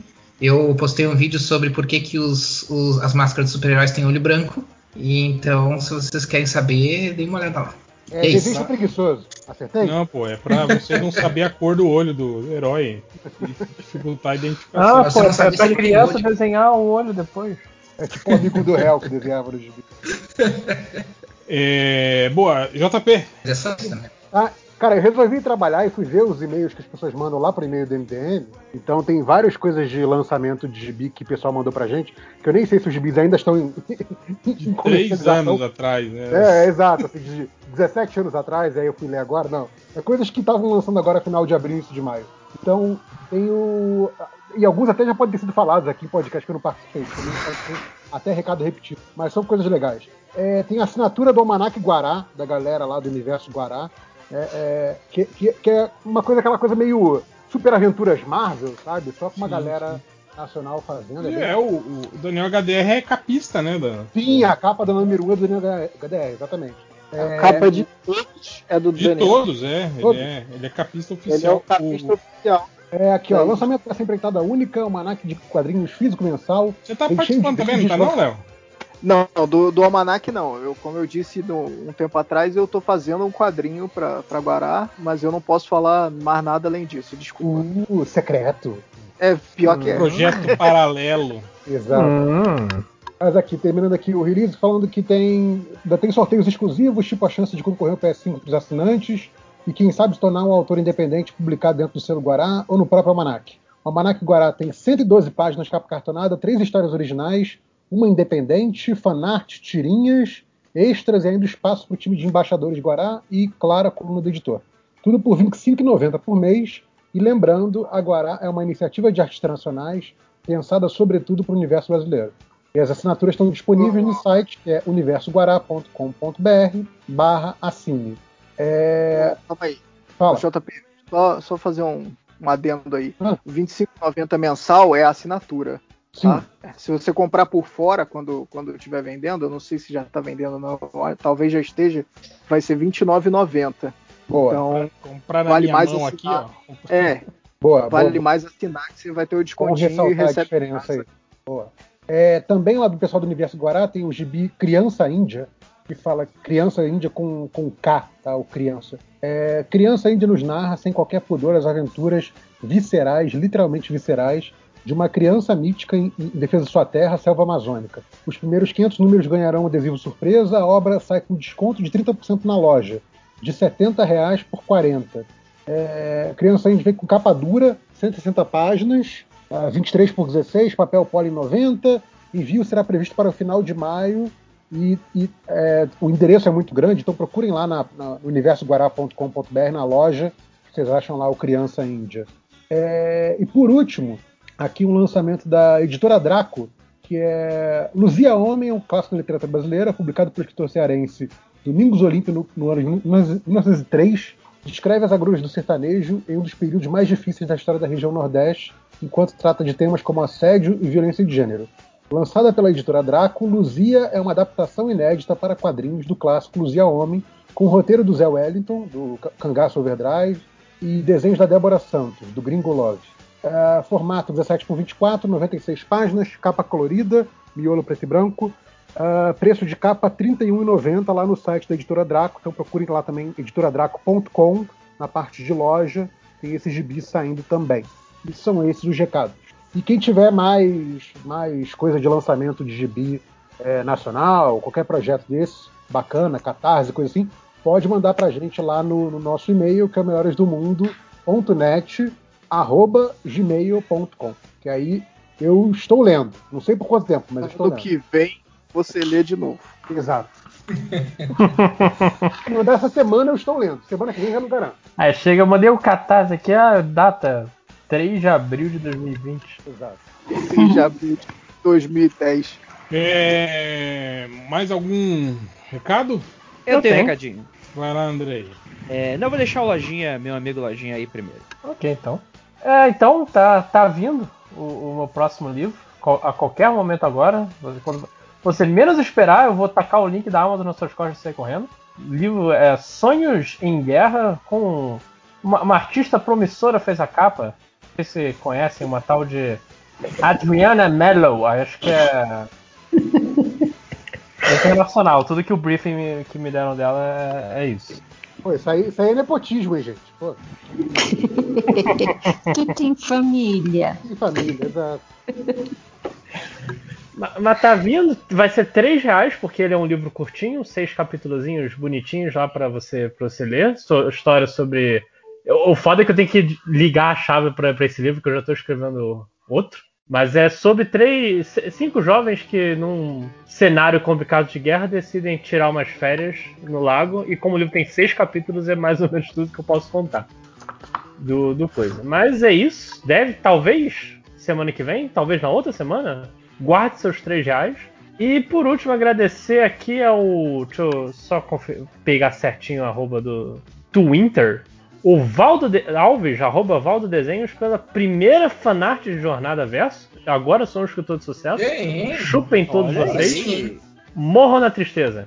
Boa, agora, agora já posso, posso parar fazer, fazer cartaz dele no, no, no Hell Universe, porque já, agora sim já, já tá reconhecido. Esse era o crivo. Eu acho vacilo até você falar isso, porque eu fiz todo um quadrinho que foi baseado no RPG, que foi baseado no Jornada. Ah, Mas aí eu já falei. Ah. Já falei. Mesma coisa que eu falei pra gente. Nesse caso, não é uma fanart sua. Eu que sou seu fã. É uma, é uma ídolo arte. Exatamente. Não, aí é uma quebra de direito autoral que você vai com certeza conversar com seus advogados, né, Lojinha? Não, no dia que, que isso bater um milhão de dólares, meus advogados já estão com, com aviso aqui. Entendi, tá certinho. Aí, mais alguém, Ricardo? Andrei? Isso agora do meu amigo Andrei. Eu vou dar aqui meu recadinho que é o seguinte: Mundo Free Confidencial dessa semana tem a participação do queridíssimo Hell, esse que vos fala, é, para falar de Boitatá, olha aí. para falar de um caso que, enfim, né, tem muita gente que liga para ufologia, né, uns folclores falam de Boitatá, mas que é de um homem que viveu aqui no Brasil, a gente chamou parente do cara para falar sobre, sobre essa história maluca, né, de um cara que durante a noite, e é bom salientar que estava sozinho em casa. Entra uma luz pela janela e o cara torra dentro de casa, vai procurar ajuda e acaba morrendo no hospital algumas horas depois.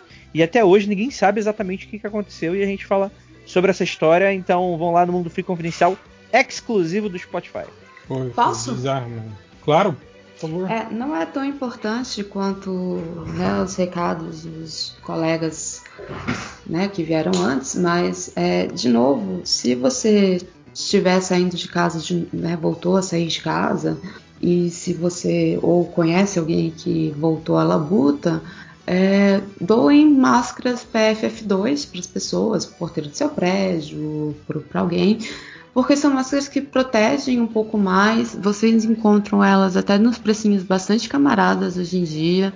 A grande questão é porque, como ela, a maioria delas tem um clipperzinho aqui no nariz, então ela evita que saia ar por todos né, por todos os lados, como as máscaras de, de pano, a maioria das vezes. E aí, como você tem governador, prefeito querendo voltar às aulas, em casos de professores de segurança de. de professores de escola pública que vão ter que tirar da grana para comprar, seria legal ajudar eles. É esse meu recadinho. Boa. É, eu só queria avisar aqui o pessoal que o perfil lá do Lombadeiro Safado lá no Instagram tá, tá impossível. O cara tá continua produzindo caixas lá para você continuar suas coleções, organizar suas coleções. Que eu já falei que isso é muito útil para quem, assim como eu, não tem o hábito de guardar as suas revistas em plástico. Então tem lá caixas lá. Ó, você que reclama aí da, da, sua coleção de Preacher, que tem a. Ai, a lombada mudou, a Panini mudou a lombada, ficou diferente. Aí, ó, compra uma caixa lá no Lombadeiro Safado, põe sua coleção nas caixinhas, que ninguém mais vai ver a, a lombada cagada na sua, na sua prateleira. Então procurem lá no Instagram Lombadeiro Safado e confiram lá o trabalho dele. Também temos o, o, perfil do Cortes do MDM no Twitter. Nós também ganhamos aí ó, um canal de cortes do podcast.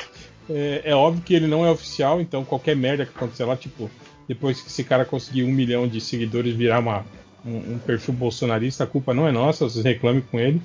Mas tá lá, o, o canal de cortes é cortesmdm vocês podem, vocês que têm preguiça de ouvir 8 horas de podcast, podem ouvir só pequenos drops é, eu, com eu histórias inusitadas e momentos. Ele, ele, faz aquilo de, de, dar o contexto das piadas, né? É. Por isso que eu falo, é óbvio que não é oficial, gente. Olha o trabalho que o cara tá fazendo. Sim. E eu acho que é isso, né? Mais alguém? Mas quer falar alguma coisa? Não, né? Então, não, não, estatísticas, vai, estatísticas. Então, é, vamos para os. Para a leitura de comentários. O, o Andy, do Bota para Dois Podcast, ele fala que reclamação. Minha esposa viu no Instagram uma dica de presente que era uma cesta de livros, onde era um livro para cada ano de vida da pessoa. Me mandou como quem não quer nada e tô vendo que agora vou ser obrigado a comprar 26 livros de uma vez só. Pô, só, só acho que sua esposa é nova, então. Né? É, então. Não, e outra, é, você pode roubar, né? Vai dar, dá, dá livro, livro virtual para ela. Tem os livros de lojinha aí, ó, baratinho. Eu ia falar, eu ia falar para dar o história sem fim, pronto. então compra, dá, dá a carteirinha um, da biblioteca para ela e GG. É compra um, um ônibus da Panini e fala, ó, seus 26 livros num só. Exato. Pelo preço de 26 livros, inclusive. Também. Mas então aí, se, se puder roubar aí, ó, você dá. Aliás, pode fazer isso, né? Compra um Kindle, pra, dá um Kindle pra, pra ela com 2 mil livros. Kindle Limited. Pô, gratuito. Kindle Limited pronto. Aí você fala, ó, pô, tá aí, ó, tô, seus aniversários agora até o fim da sua vida estão aí, ó. Desse... Não tenho mais que te dar presente de aniversário pro resto da vida. Todos os livros tinha que se tiver mais de 2 mil anos de idade, compra o próximo. Exato. Cara de pau. O, o CDG Léo, ele fala que é do Clube, Clube do Game On. Ele fala que mandaram um e-mail pro chefe. Ah, não, aqui é, é. Peraí, deixa eu ler a pergunta primeiro. A gente fez a pergunta que era relacionada ao hacker? Eu acho que sim. Qual cagada sua você justificaria com foi hackeada em homenagem ao Pazuzu com o aplicativo Transform. É, a, a pergunta que eu me lembro foi: dúvidas, reclamações, recados, perguntas do garotinho, xingamentos? Que cagada você justificaria com fui hackeado? Fingiria um mal súbito para escapar de que situação? E se você voasse, cagaria no ar?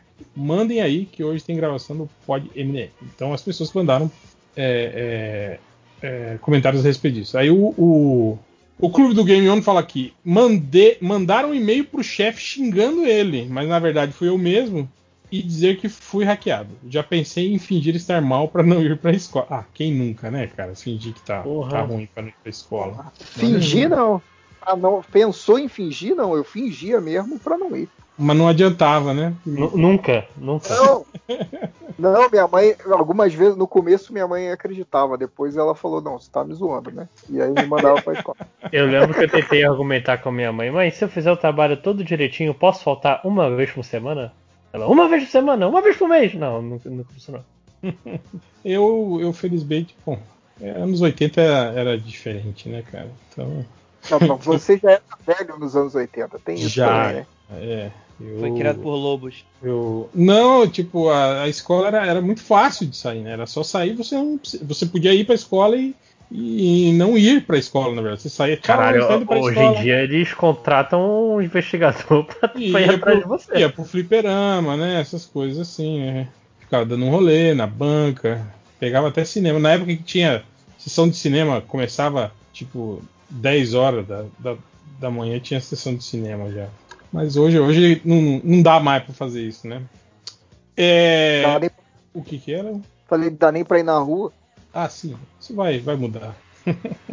vai. O Kadelovski, ele, fala, ele falou aqui, ó. A Belly representou os leitores do MDM no último podcast, com o réu dizendo que não achou invencível aquilo tudo. E ela insistindo em perguntar por que ele odiou.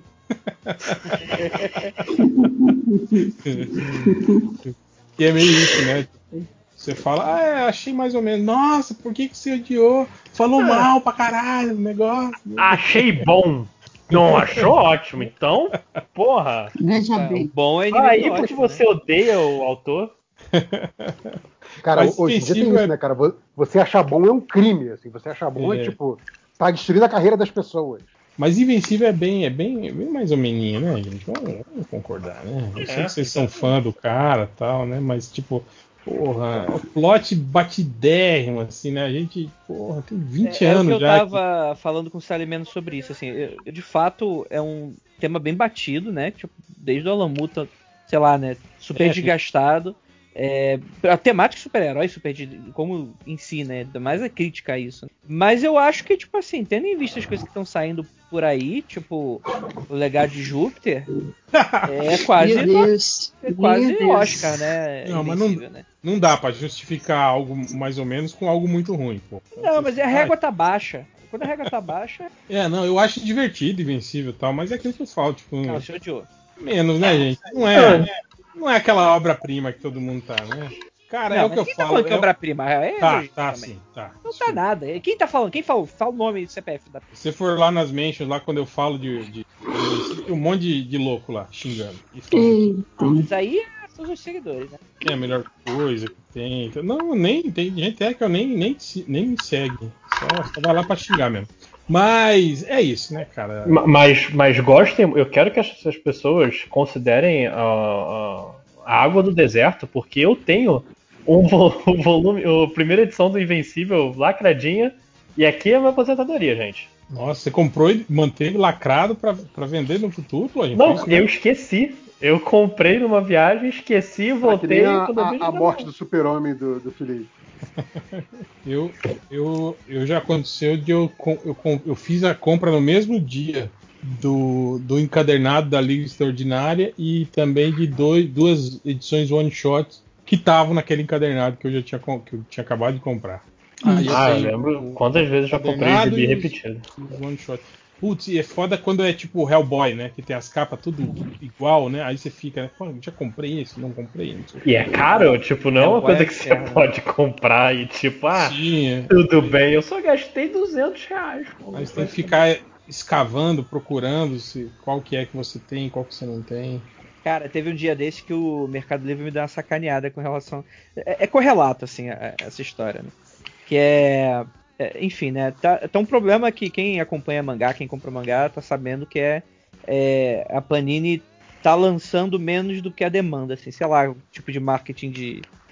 Oi, tem, tem, tem uns, uns bizarros negros que tem, tem, assinatura e não recebe, cara. Não recebe, não, tipo, esgota, esgota, tipo assim, na, na pré-venda.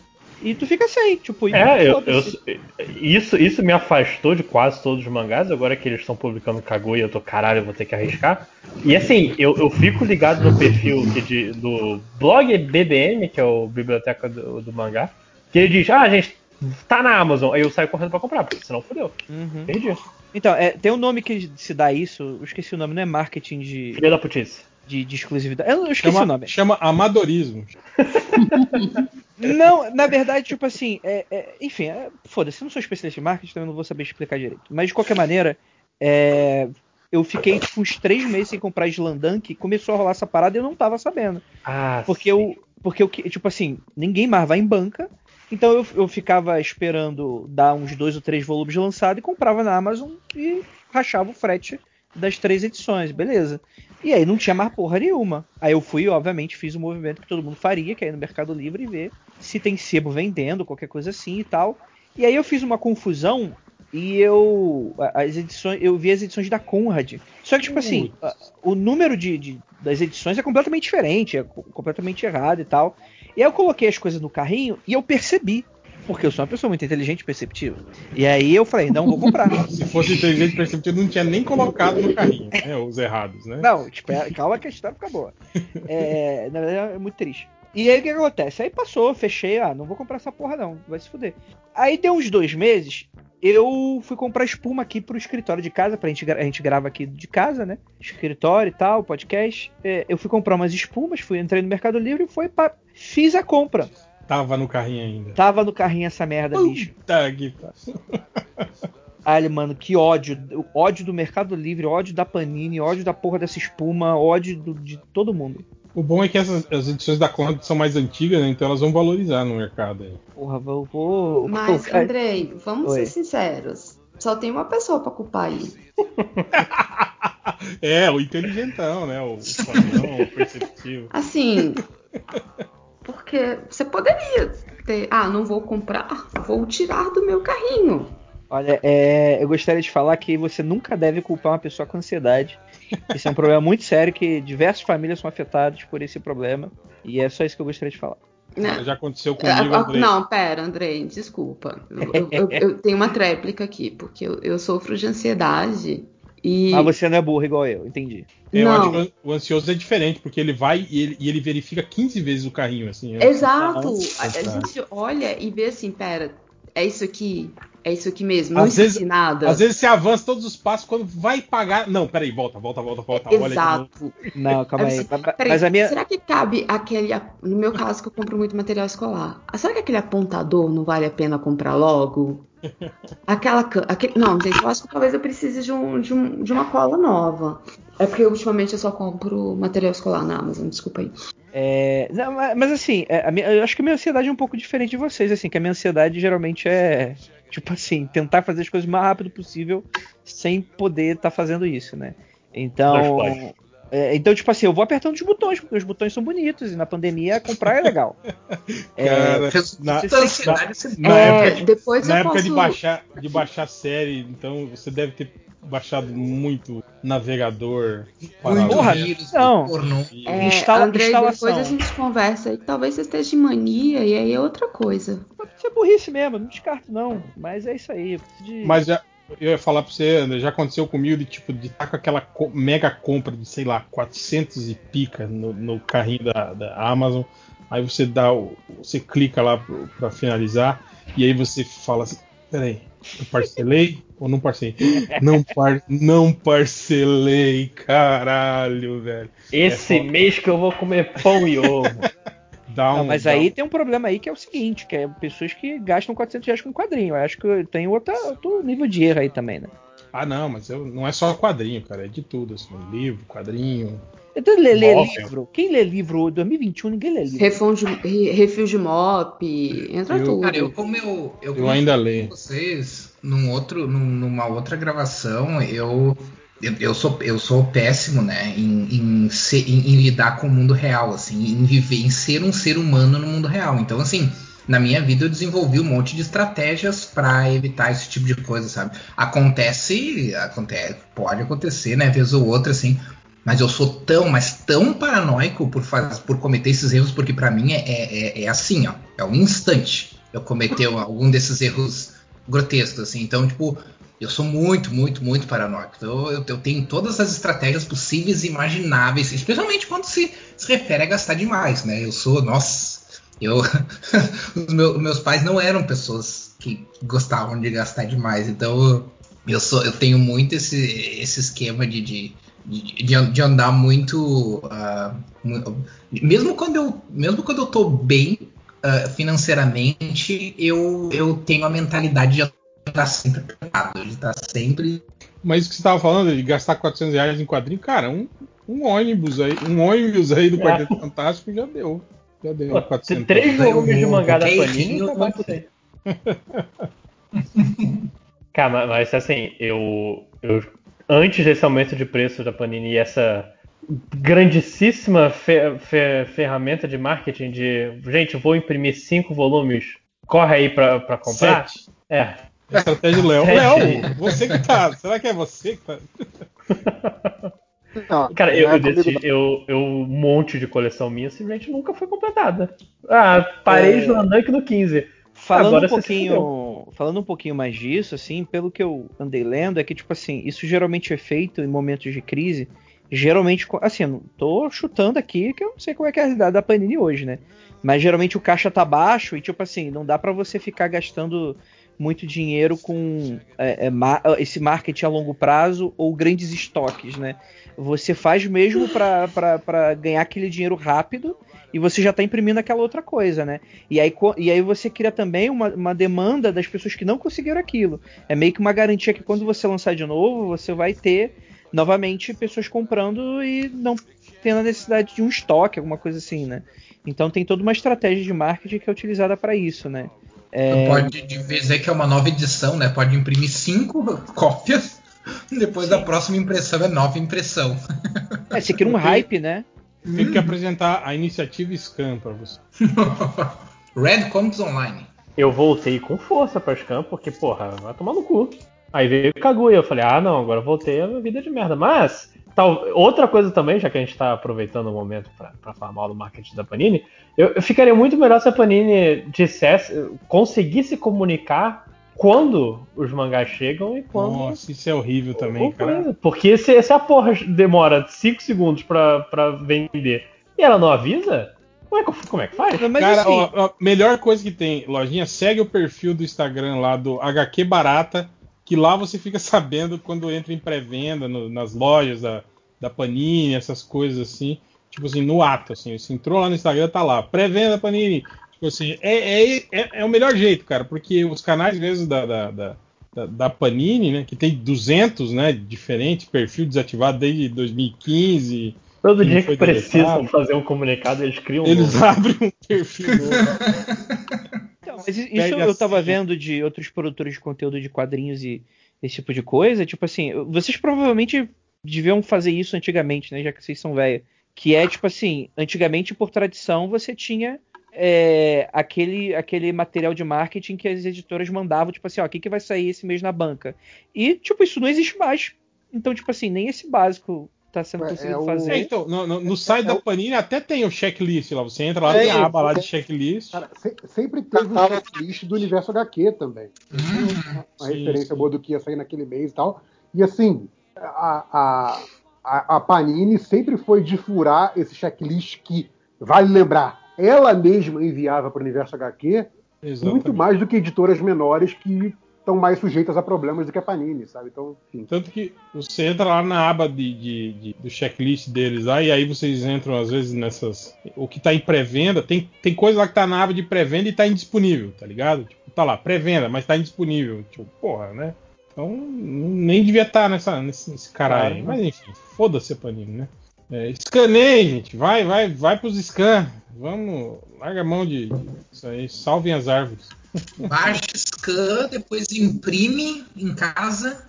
Não, imprime no trabalho. Pega o lombadeiro, imprime, lá, o, imprime no trabalho. lá do lombadeiro lá e cria, bota a sua capa e era isso. É, mas é meio triste, né? Brincando, Porque, tipo gente. Assim, é, tipo, é, é quer, é, tu quer dar o dinheiro pra parada, saca? Sim, é, é, meio sim, complicado. E muito dinheiro, porque não se esqueça, Nossa, é muito, muito caras. cada vez mais caro essa porra, né?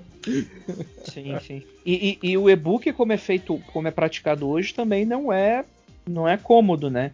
Tipo, é, ele, você... é, ele, é, quase o mesmo preço da edição física, né? Aqui no, no, no Brasil, né? Gente... Eu, eu, entendo, eu entendo o porquê, eu já vi milhares de discussões sobre isso, eu entendo a lógica, mas ao mesmo tempo, por exemplo, eu tava querendo ler One Piece, assim. Eu juro pra vocês que eu pensei em, em pegar, tipo, é, as edições e tal, mas porra, já são Pô, 400 A primeira edições. edição você tem que ser milionário. Por exemplo, eu, eu, tive, eu não queria, eu não tenho espaço aqui em casa, eu queria o e-book disso. Só que, por exemplo, eu não vou pagar 200 vezes 12 conto. Tipo, podia muito ter um pacote do tipo, cara, pega aqui esses 200 primeiros volumes do One Piece, a gente faz um mega descontão para você e beleza, tu paga, sei lá, é, é, 400 reais, vamos dizer, 400 reais. É, e vai, vai baixar tudo no seu Kindle e beleza, aí tu lê. Não, tu tem que ficar fazendo comprinha e, ter, de comprar, que é caro também, né? É, tipo, aí tu vai lá, gasta 12 reais e lê, tipo, e é, é um volume pequeno, aí tu vai gastar mais 12. Aí, tipo, não, não vale a pena, saca? Tipo, o trabalho o trabalho versus o quanto tu, tu gasta e tal, e tantas coisas competindo. Mais fácil entrar lá, lá no, no, site de scan, baixar o pack. Manga das, Cacalote. Das 200 edições e, e foda-se, né? E, e, assim, ó, o, eu vi o, a, esses dias aí o, o Sidão fez live no Instagram dele. E ele já falou que vai aumentar de novo, porque, né? O preço do papel, no caso dos impressos, né? Uh, porque o preço do papel vai aumentar de novo, né? Ué, os donos da editora não quiseram votar no Bolsonaro? Agora é pau cu também, né? Mas agora com, com, ah. o Salles, com o Salles liberando madeira roubada aí, vai, vai, vai baixar o preço. Né?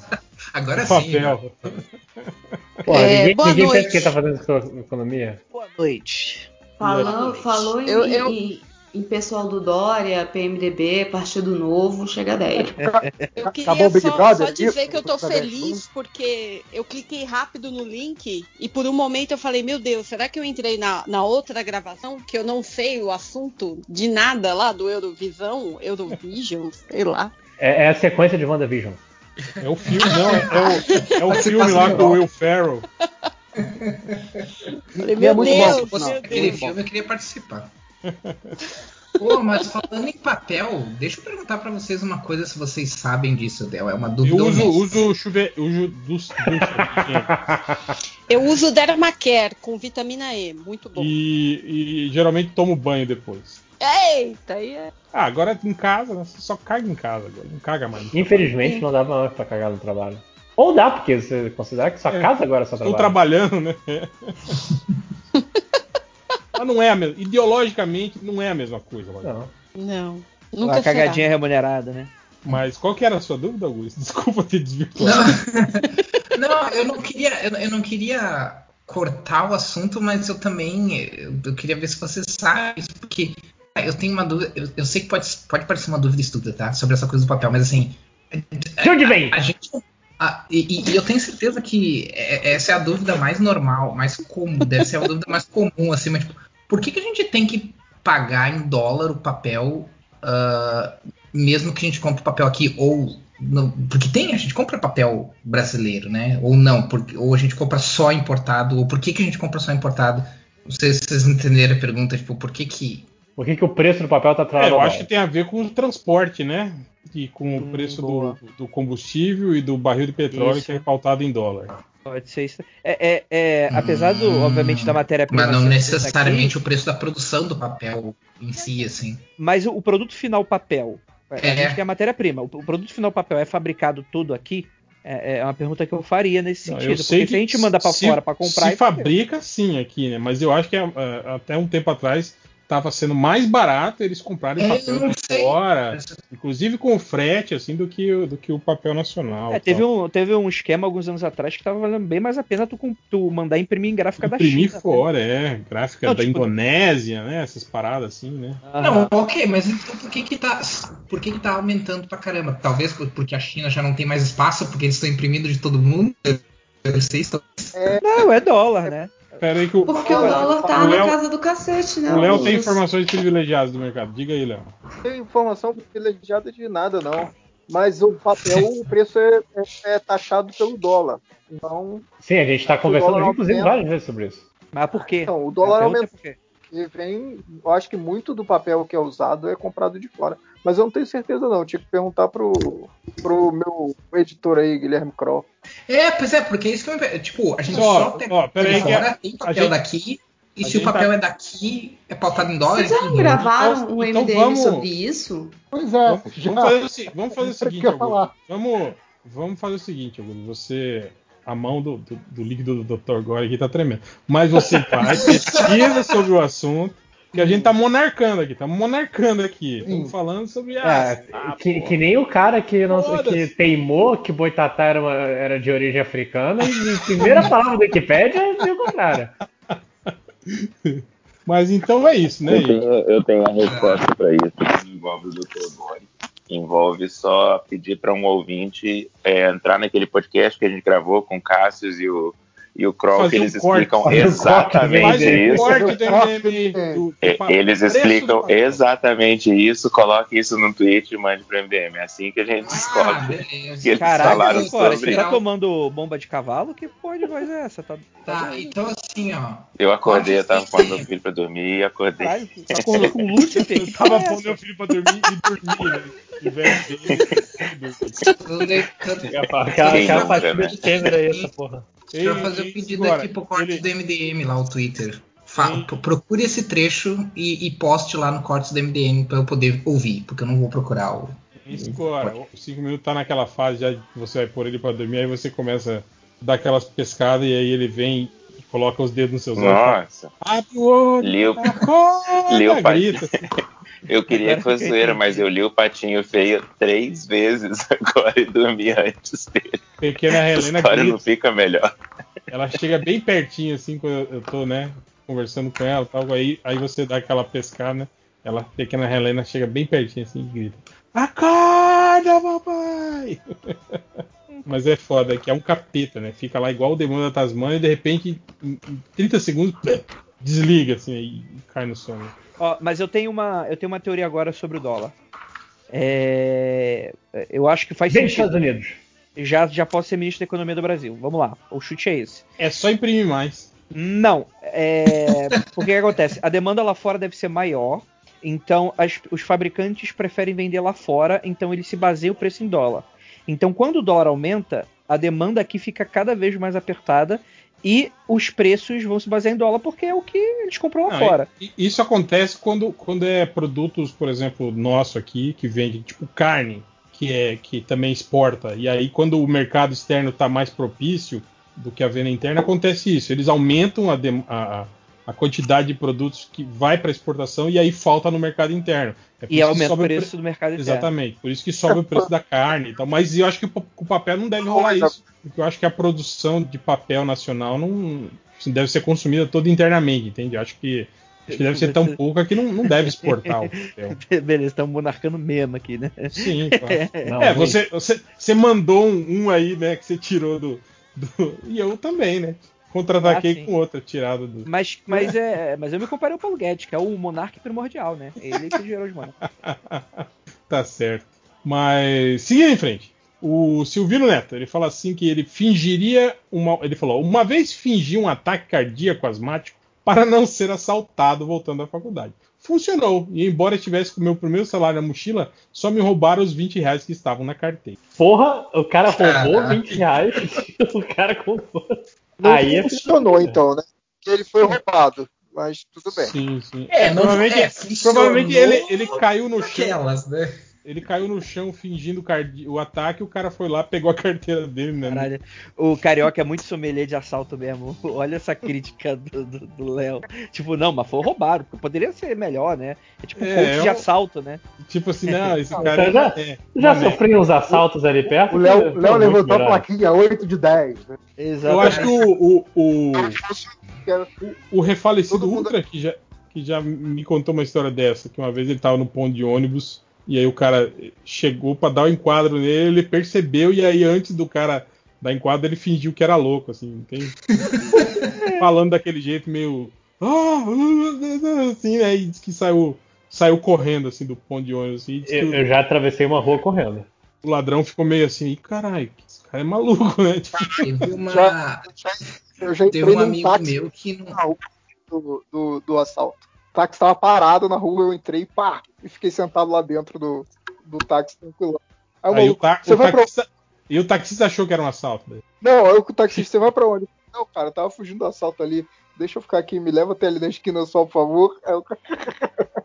Você também contou aquela que uma vez você ficou, sei lá, duas horas dentro do mercado esperando o, o cara que tava te perseguindo se, se mancar e ir embora. Não, não, teve um dia que eu entrei na farmácia e aí o cara entrou atrás, maluco. Eu falei, que isso, o cara tá muito abusado. Aí. Aí quando ele tava chegando perto, eu dei a volta na prateleira e voei para fora, saí voado correndo. Já entrei no prédio dos outros pela porta da garagem que tava casa. Pô, já volto os birutices pra fugir de assalto, mano. É que tu tem cara de rico, Léo. Tem cara de rico. E quando, porra, quando eu andava em Copacabana, a galera achava que eu era gringo. Aí vinha a molecada aí. Money, money, money. Eu falei, money é o cacete, meu irmão. Você adianta. Carioca, porra.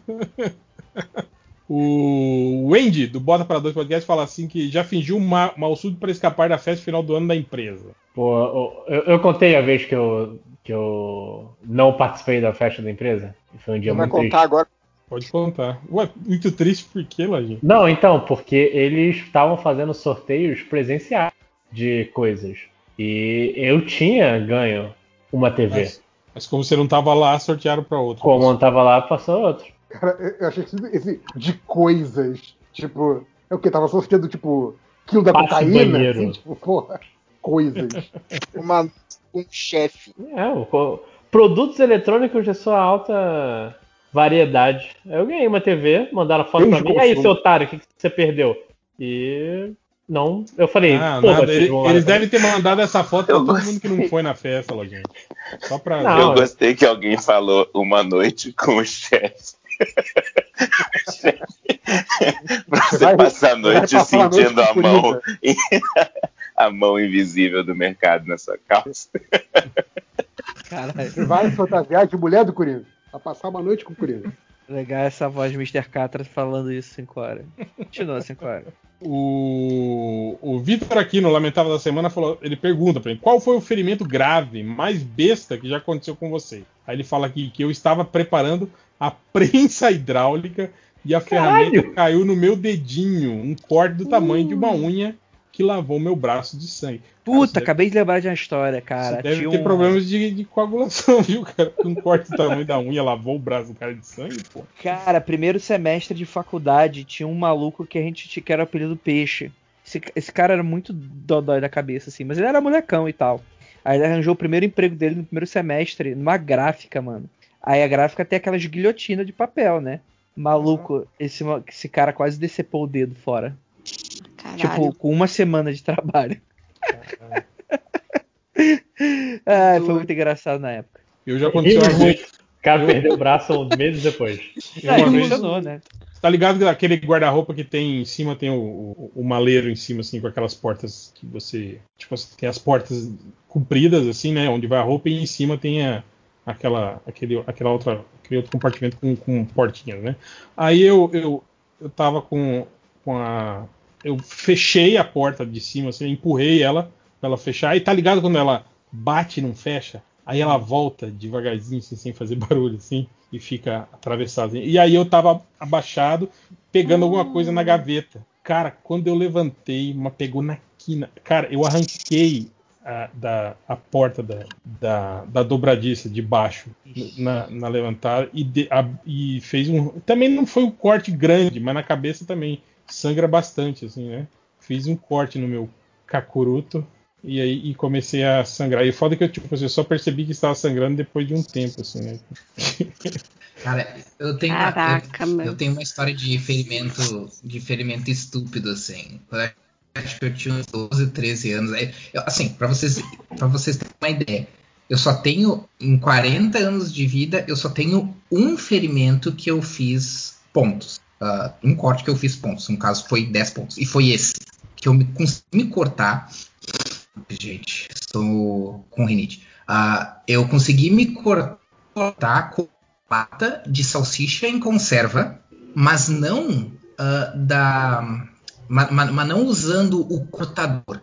Eu consegui me cortar com aquelas latas de conserva que são feitas para você, que é tipo latinha abrir, de, abrir de refrigerante. automaticamente, né? Que é para abrir automaticamente. Eu consegui fazer um rasgo na minha mão que chegou a saltar, saltou carne para fora, um pedaço da carne da, da ficou um, uma bola assim, um inchaço para fora.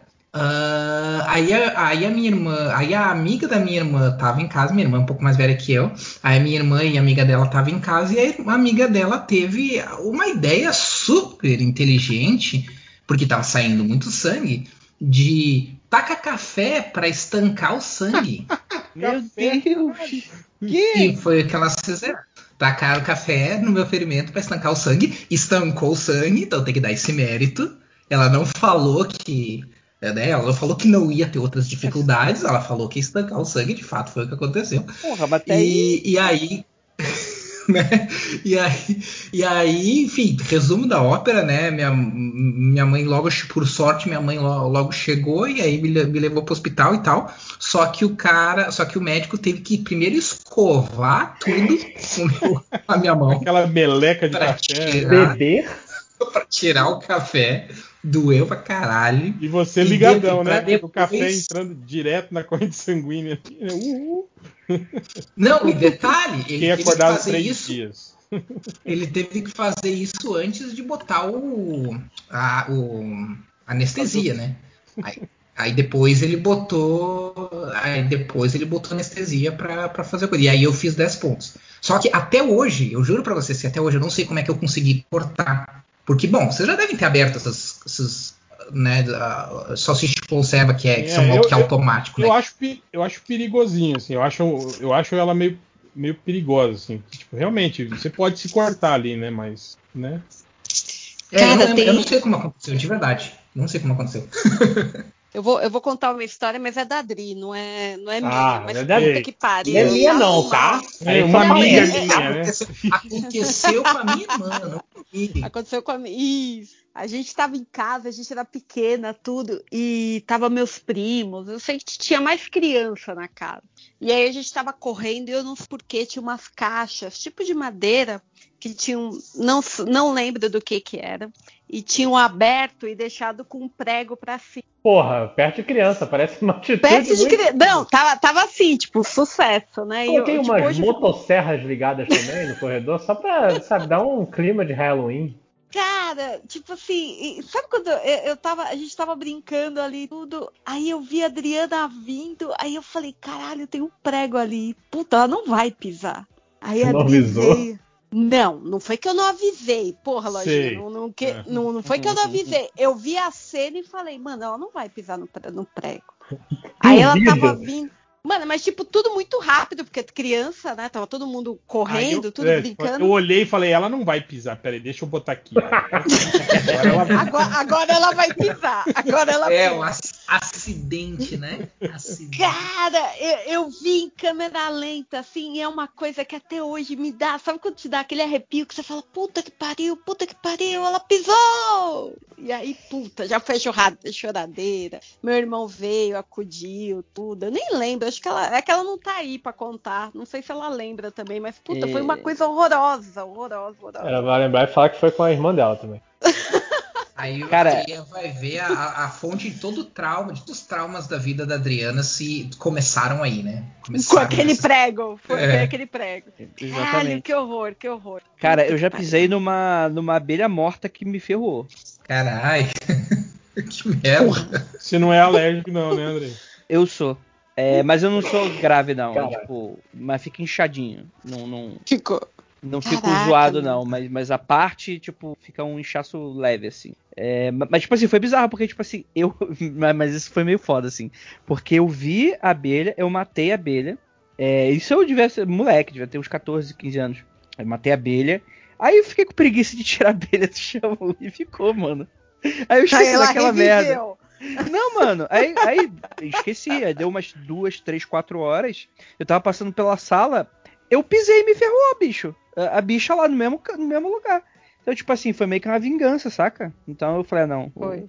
Deus é muito é justo. É possível, é possível que abelhas reconheçam rostos, tá? É porque é existe tipo, essa possibilidade. É tipo então, elefante, né? Ele vai te caçar para é, sempre, né? Então não duvide. Tipo a orca, a baleia assassina do filme. Né? Essa mesma história aconteceu comigo, Andrei, só que na praia uma vez. Eu tava, sabe, tava eu e os meus irmãos, a gente tava se revezando entre um ia pra praia, pra água, e os outros um ficava sozinho cuidando das coisas. Aí uma hora alguém chegou para comprar alguma coisa que meu irmão, não, alguém a gente comprou alguma coisa que meu irmão pequeno queria. Eu fui me apoiar assim para esticar a mão pro cara, sabe quando você apoia uma mão na areia pra você esticar? Eu, nossa, doeu pra caramba essa areia, o que, que aconteceu? E aí eu reclamando pô de dor, aí veio meu outro irmão da falou, oh, só cuidado ali que tem uma, matei uma abelha e escondi embaixo do tapete. Pra pegar o cabo. Velou a abelha, né? Valeu. Na armadilha. Obrigadão. Esses irmãos, viu? Esses é... irmãos, ó, sucesso. Maluco, a mão direita ficou tão grande, parecia. Sabe videogame quando você põe cheat do, GoldenEye? Pra ficar com aquelas mãos gigantes. É, Nossa, que horror. Legal, teve uma vez que eu esfaquei meu irmão. Tá, não, a gente Cara, não tá falando de tentativa de assassinato, tá? A gente tá falando de acidentes. De acidentes, é. é eu, eu, lembro uma vez. Mas se eu falasse que foi sem querer, vocês acreditam? Ah, eu queria falar aquela vez que eu invadi uma casa para assaltar. Nossa, ai, que acidente. eu já tive, já tive um amigo que já roubou uma geladeira por acidente, mas depois eu. É. É... Não, mas o que, que, acontece? Eu tava fazendo pipoca, tá, moleque também, de 15, 16 anos, eu sou mais velho, né? Mas, tipo, de pouco, assim. Meus irmãos têm uns dois anos de diferença cada, cada um, né? Aí eu tava com o irmão do meio e tal, eu tava fazendo pipoca, eu tava cortando bacon. Meu avô tinha uns facões, assim, mega afiados, porque é muito seguro você deixar isso com, com criança. Queria né? um serial killer. E meu irmão era muito medroso com faca. Essa história fica pior. É, meu, meu irmão era muito medroso com faca, né? Aí eu percebi que ele tava chegando, que minha casa tinha um corredor longo até a cozinha. Eu percebi, eu escutei ele chegando. Aí o que, que eu fiz? Eu vou dar um susto desse filho da puta. Eu, eu, eu fiquei ali esperando, escondido. E aí, quando eu vi que ele tava próximo, eu apareci no corredor com a faca na mão. É, tipo assim, gritando. Ah, e tipo, e, só que eu calculei mal e ele tava tão perto que ele tomou um susto de, tipo, de, de, de dar um tapa assim, automático de tipo, que isso? E, e, jogar a mão pra frente, assim, para se proteger de qualquer coisa. Aí ele deu um tapa na faca. E foi o. Talvez tenha sido um dos momentos mais desesperadores e engraçados da minha vida, porque a, a, a reação do meu irmão foi muito engraçada. Ele não sabia se ele ria, se ele chorava de desespero, mas foi tranquilo, assim, não precisou nem levar ponto. Foi, deu, deu pra. Mas, mas foi profundo e traumatizante. Mas é isso aí. Traumatizando irmãos desde sempre. É, mais alguém? Eu tenho uma história, sobre. Só não é tão engraçada, mas. Matar irmãos e tal. Não, não pareceu muito engraçado que ninguém riu, mas pode, pode vai, Lojinha, pode tentar aí. O público hoje tá difícil. É. o, eu, eu acho que o acidente doméstico que eu mais me fudi foi. Além de eu ter. Meu, meu, meu pai jogava aquelas bolinhas de meia e eu bati a cabeça na quina do armário fazendo isso. Eu sou um, um, um ás da proeza física. É, eu fechei a porta da varanda. Não sei se você sabe, porta de varanda tem aquele, aquela chavinha, né, para controlar se está trancado ou não. Ela arrebentou o meu dedo médio. Uhum. E eu só percebi que estava muito ruim quando eu fui lavar o sangue e caiu um pedaço da unha. Eu falei, é, Ai, eu acho. Eu, eu, lembro perfeitamente do meu Um pedaço da unha, cara. Que é, loucura. Eu, eu lembro perfeitamente do pensamento. Ok, eu acho que eu vou chorar agora. acho que aqui tá liberado chorar. Eu, eu tô vendo que o, o, o André e eu, a gente provavelmente é parente, porque eu tinha um avô que tinha essa mesma história com facão e canivete. Você também esfaqueou seu irmão mais novo? então, não, porque minha mãe interviu, mas foi quase. A gente não, tava. Eu queria. É, Será que. Eu tentei não é... e não deixar. Não é você? Será o irmão mais novo do Andrei que foi abandonado depois? Se você não esfaqueou seu irmão, mais novo, é porque você é o irmão mais novo. então, meu avô, ele tava mandando a gente capinar alguma coisa. A gente tava arrancando com a mão, sabe? Capim do, do, dos cantos, assim, da casa. E aí a gente brigando que não conseguia tirar. Sabe quando nasce no cimento, assim, e fica ruim de tirar um tufo de, de, de, de mato? Sim, sabe, sim. sabe o que eu tô falando? Sai na, nas festinhas assim. Sim, e meu avô ia analisar. sabe o que é um mato que nasce no chão, né? Então, aí meu avô vinha analisava o tempo inteiro. Ele falou, mas vai lá e limpa aquele negócio. E a gente já tava chorando de raiva, tipo, não sai esse daqui, não consegue. Ele pega um canivete aí, arranca esse negócio. E aí a gente, que canivete? Pô, pega um canivete, vocês não têm canivete? É uma coisa muito comum, né? Aí a gente se olhando, não. Como que vocês são um menino e não tem canivete? Você não tem bolso? Quem tem bolso tem canivete. Aí pega um canivete do bolso dele, dá na minha mão. Aí fala, peraí que eu vou pegar um outro pra você. Pega um outro canivete maior ainda e dá pro meu irmão menor. Falou, vai lá e arranca. Aí a gente arrancou, cara, ficou show aquele quintal, assim, sem capim nenhum, sabe? E aí a gente voltou todo feliz com o canivete. Minha mãe, de onde vocês acharam o canivete? Vocês são loucos. O avô deu, ele falou que é importante, né? Todo homem tem um canivete no bolso. Nossa, ela ralhou tanto com meu avô. Foi, foi, foi feio aquele dia. Mas então a gente acabou. Os únicos ferimentos nossos foi a gente mesmo que fez, porque primeira vez que você pega um canivete vai tentar cortar, sabe? Mata do chão. Às vezes você se machuca um pouco. Mas foi. Acho que não deu ponto nem nada, não. Foi sucesso. Caraca, gente. O Silvino Neto, ele falou que em homenagem ao autor de Berserk, diga uma série em quadrinho, mangá, livro, filme, etc, que deveria ter terminado, mas continua, e um que deveria ter continuado, mas terminou.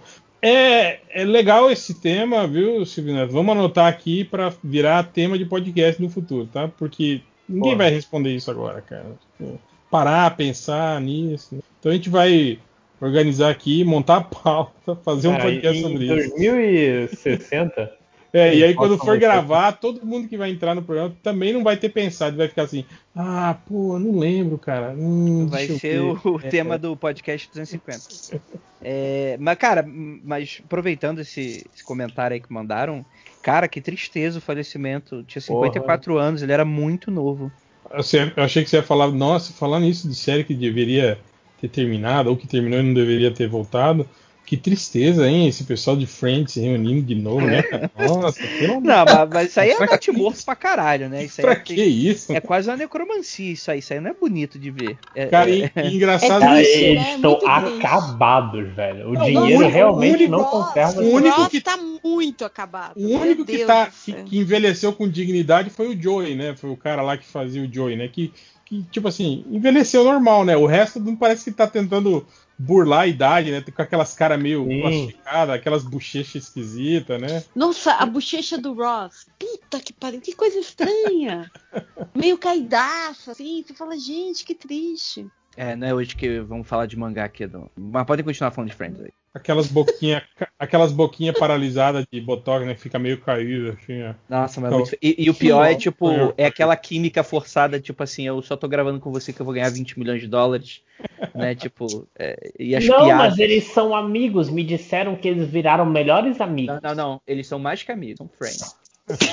Eles não são friends, são FR e é NDS.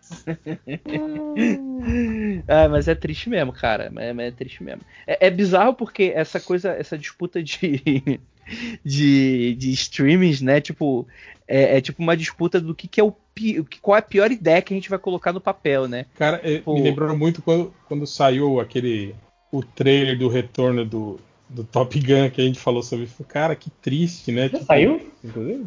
Não, quando saiu o primeiro trailer do, do, novo Top Gun, sei lá, tem um ano e meio, dois anos atrás, a gente comentou no podcast, tipo, cara, tipo, Tom Cruise lá com 60 anos, né, e jaqueta com gole, golinha de pele, andando de moto e, e pagando, né, de, de, de piloto Revolts ainda. Eu falei, não, né, Tom Cruise, aí não, né, velho, porra, cara.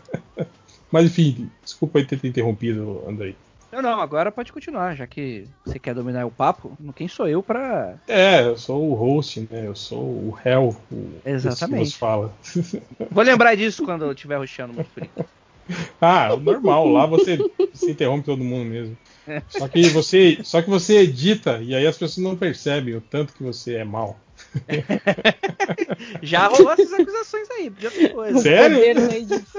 Já rolou, tipo assim, tipo assim, de quando eu faço uma. O Rafael já falou diversas vezes, quando eu faço uma piada é, muito ruim, que isso misteriosamente some do podcast depois publicado, né? É, eu não sei. Já, eu não sei. já as dele não, você deixa tudo, né? Tipo, ah, piada merda, olha aí. Já... Exatamente, os ouvintes acham que ele é o idiota, mas gente, ele é o idiota. Mas eu talvez Dele possa ser. e das piadas boas, né?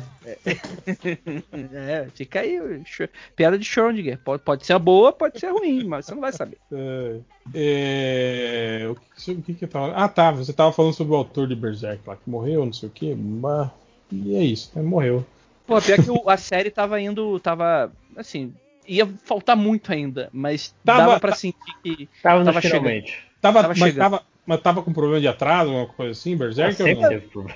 Não, não, o que que acontece? É, o, o, o Miura, ele, é, ele, ele trabalha nessa série desde 1989, né? E ele é um cara que ele tem tanto prestígio que ele tem o direito de lançar quando ele quer, né? O que fazia com que as obras dele fossem, é, é, tipo assim, teve ano que teve um, não nenhum volume, não, foi tipo uma edição, tipo daquelas de 15, 20 páginas, que geralmente o pessoal shonen faz por semana, ele entregava uma no ano, assim. E era uma série que, porra, tá desde 89, então, tipo assim, não, não, não era o tipo de coisa que tava faltando cinco edições pra terminar, né? Ainda tava indo se encaminhando, né? E tipo, e, e, e- e- o Miura, ele tem uma coisa, tipo assim, é uma era uma epopeia muito grande, assim. Era um universo muito extenso. Mas vocês que- acham mesmo que desde 89 ele pensou, ah, essa história vai terminar assim. E aí ele tá fazendo desde 89 até hoje. Eu acho que não, cara. Eu acho que ele não, não fazia ideia de como iria terminar aquilo. Cara. Não, mas tava, tipo, tava, tava se direcionando sim. Ele já tinha, ele já tinha criado um setup pra história do universo, assim, dos exércitos, assim, do, do universo, que dali eles iam. Eles estavam se encaminhando para um confronto final. É claro que, tipo assim, seria um confronto de putz, centenas de edições, provavelmente. Mas não tinha muito mais coisa de, do que ele introduzir no universo, saca? Era uma Sim. coisa muito. Ele não fez um. Porra, 30 Ele não anos. fez um flashback estavam de. Calma aí, Ele não fez um flashback de, de vários anos, assim? É, porque Do- assim, a história do- parou e do- teve um do flashback. Berserk Não, mas isso foi o início com do mangá. Prólogo. É, foi começa com um 90. prólogo que. foi dos anos 90. Você tá falando de Berserk, né? Olá. Então, olá. Sim, olha lá. É. Como é que é a história do 97 isso flashback? eu- Ah, assim, é, tem três volumes que ele tá vindo no rumo Dark Fantasy meio normal. Só que quando ele começou um flashback pra explicar por que, que o personagem dele era. vamos dizer assim, esse cara escroto, complicado, ele se empolgou e acabou fazendo a melhor parte do. Tipo assim, ele criou um personagem, passou. Que são, que são sete, oito volumes, numa revista mensal, né? Que isso daí dá, dá- dá muitos anos. E, e acabou sendo a melhor parte do mangá inteiro, o flashback, na verdade. Uhum. É, ele é, muito, ele é muito lembrado até hoje, né? Tem gente que inclusive desconsidera o pós, pós-flashback, assim, a era de ouro. Caraca. Tanto que. Não, não, o, o que, o que é Para errado é porque, porque que é errado. melhor. A, a- o arco do personagem Gats é, é lindo, é maravilhoso. É, tipo assim, é um personagem que ele, ele fala, não, chega de negócio de vingança. É, de- e, e o pessoal tem muito essa ideia de que Berserk é. E os próprios fãs idiotas que sempre tem, sempre acham que Berserk é uma parada. Não, porque o Guts, ele mata pessoas com essas espadas gigantes, ele é muito foda, ele não gosta de coisas de amizade. Como na verdade Berserk é uma obra sobre você é trauma e você superar o E trauma vida você pessoas. superar o trauma matando pessoas com espada gigante. Ah, também. Você não vai deixar de matar pessoas com sua espada gigante porque você teve um trauma. Isso, isso tudo que vocês estão falando aí, eu tô ficando meio bolado, porque assim, então Berserk é igual o Trigun. É a mesma história do Trigun. Tem um verdade, flashback depois que você descobre que. Não, Não. não, não, não, não. Não, Não. aí você pegou do- dois conceitos e então É, é, não, é tão, não é tão complexo assim, mano. Porque, tipo assim, é uma história que, tipo assim, é qualquer filme do Steven Seagal ou daquele bigodudo lá do, do- do- que, que dá tiro nos outros. É, é, Ou, ou- ou o documentário do Slav Zizek. É De isso, tipo- com 5 horas. É, é uma dessas coisas aí. Né? me zoaram, zoaram minha namorada, zoaram minha família, zoaram meus amigos, agora eu busco vingança. E no meio dessa história tem é, o autor decide fazer um flashback explicando e mostrando o que, que de fato aconteceu. Meu Deus, quem, quem é que tá rosnando aí? Ah, Tá Não sou eu. É, já ia falar que 5 horas, tá bem aí, tomando esse de Tô. cavalo? Tô quietinho. É, mas, mas é engraçado porque é, é tão verdade que esse flashback fez bastante sucesso que as adaptações do Berserk para animação, todas elas São sobre é, flashback. São sobre não. flashback. Não, assim, tirando não, essa última. Você tá ignorando não, mas, mas 2016. Mas eu tô ignorando com um motivo muito específico. Aquilo ali é ruim, é pior que Máquina tá, tá, tá, tá ignorando pelo bem do, do seu. do seu. Sua sanidade. Né? Não, mas e, e aquela história? É, foi meio que. Berserk era mais. Era, era genérico, meio Dark Fantasy misturado com Hellraiser. Era. Sim. Aí ele, ele mudou completamente, ele tirou. É, tanto que no flashback quase demora para ter o, o Fantástico, né? Sim. Era um universo meio Game of, Game of Thrones, né? Era uma é. parada meio Guerra das Rosas e tal. Aí do nada começa a introduzir uns demônios, né? E, e aí o, o começa a, a, um mundo mágico todo desabrochar. Inclusive, é, era uma coisa que eu ficava muito encantado com o Miura. Que, tipo assim, apesar de ser um universo muito próprio, ele é um universo muito que, que ele investigou muito é, é, o esoterismo ocidental século XV, sei lá. E, ele colocava elementos na história que é, é, era o que as pessoas acreditavam na época e tem, tinha elementos que, tipo assim, é, quem estuda essas coisas, esses rolês esotéricos hoje em dia, tu acaba batendo assim. Acabou sendo uma parte que o pessoal não gostava muito, né? Porque era essa parte mais recente, né? Que envolve bastante magia, né? E, e esse universo mágico. Mas eu achava muito bacana, assim, a maneira como o universo foi se expandindo e, e abarcando esse tipo de elemento fantástico de uma maneira que poucos autores, ainda mais tipo, nem ocidental costuma ir tão a fundo em certos conceitos. E o, Berserk, e o Miura conseguia fazer no Berserk de uma maneira que ficava interessante, assim, era uma salada muito interessante. Não, e tem uma coisa importante também a bem perspectiva, que ele, ele gostava muito dos shoujo mangás, que são mangás Sim, pra... Rosas Versalhes. Então, é, pois é, os tradicionais dos anos 80 e tal. E ele acabou botando muito disso em Berserk também. Que, tipo, é até engraçado, para esse tipo, que é um, vamos dizer assim, é um mangá para jovens adultos edgy, assim, sangue, violência, não sei o que.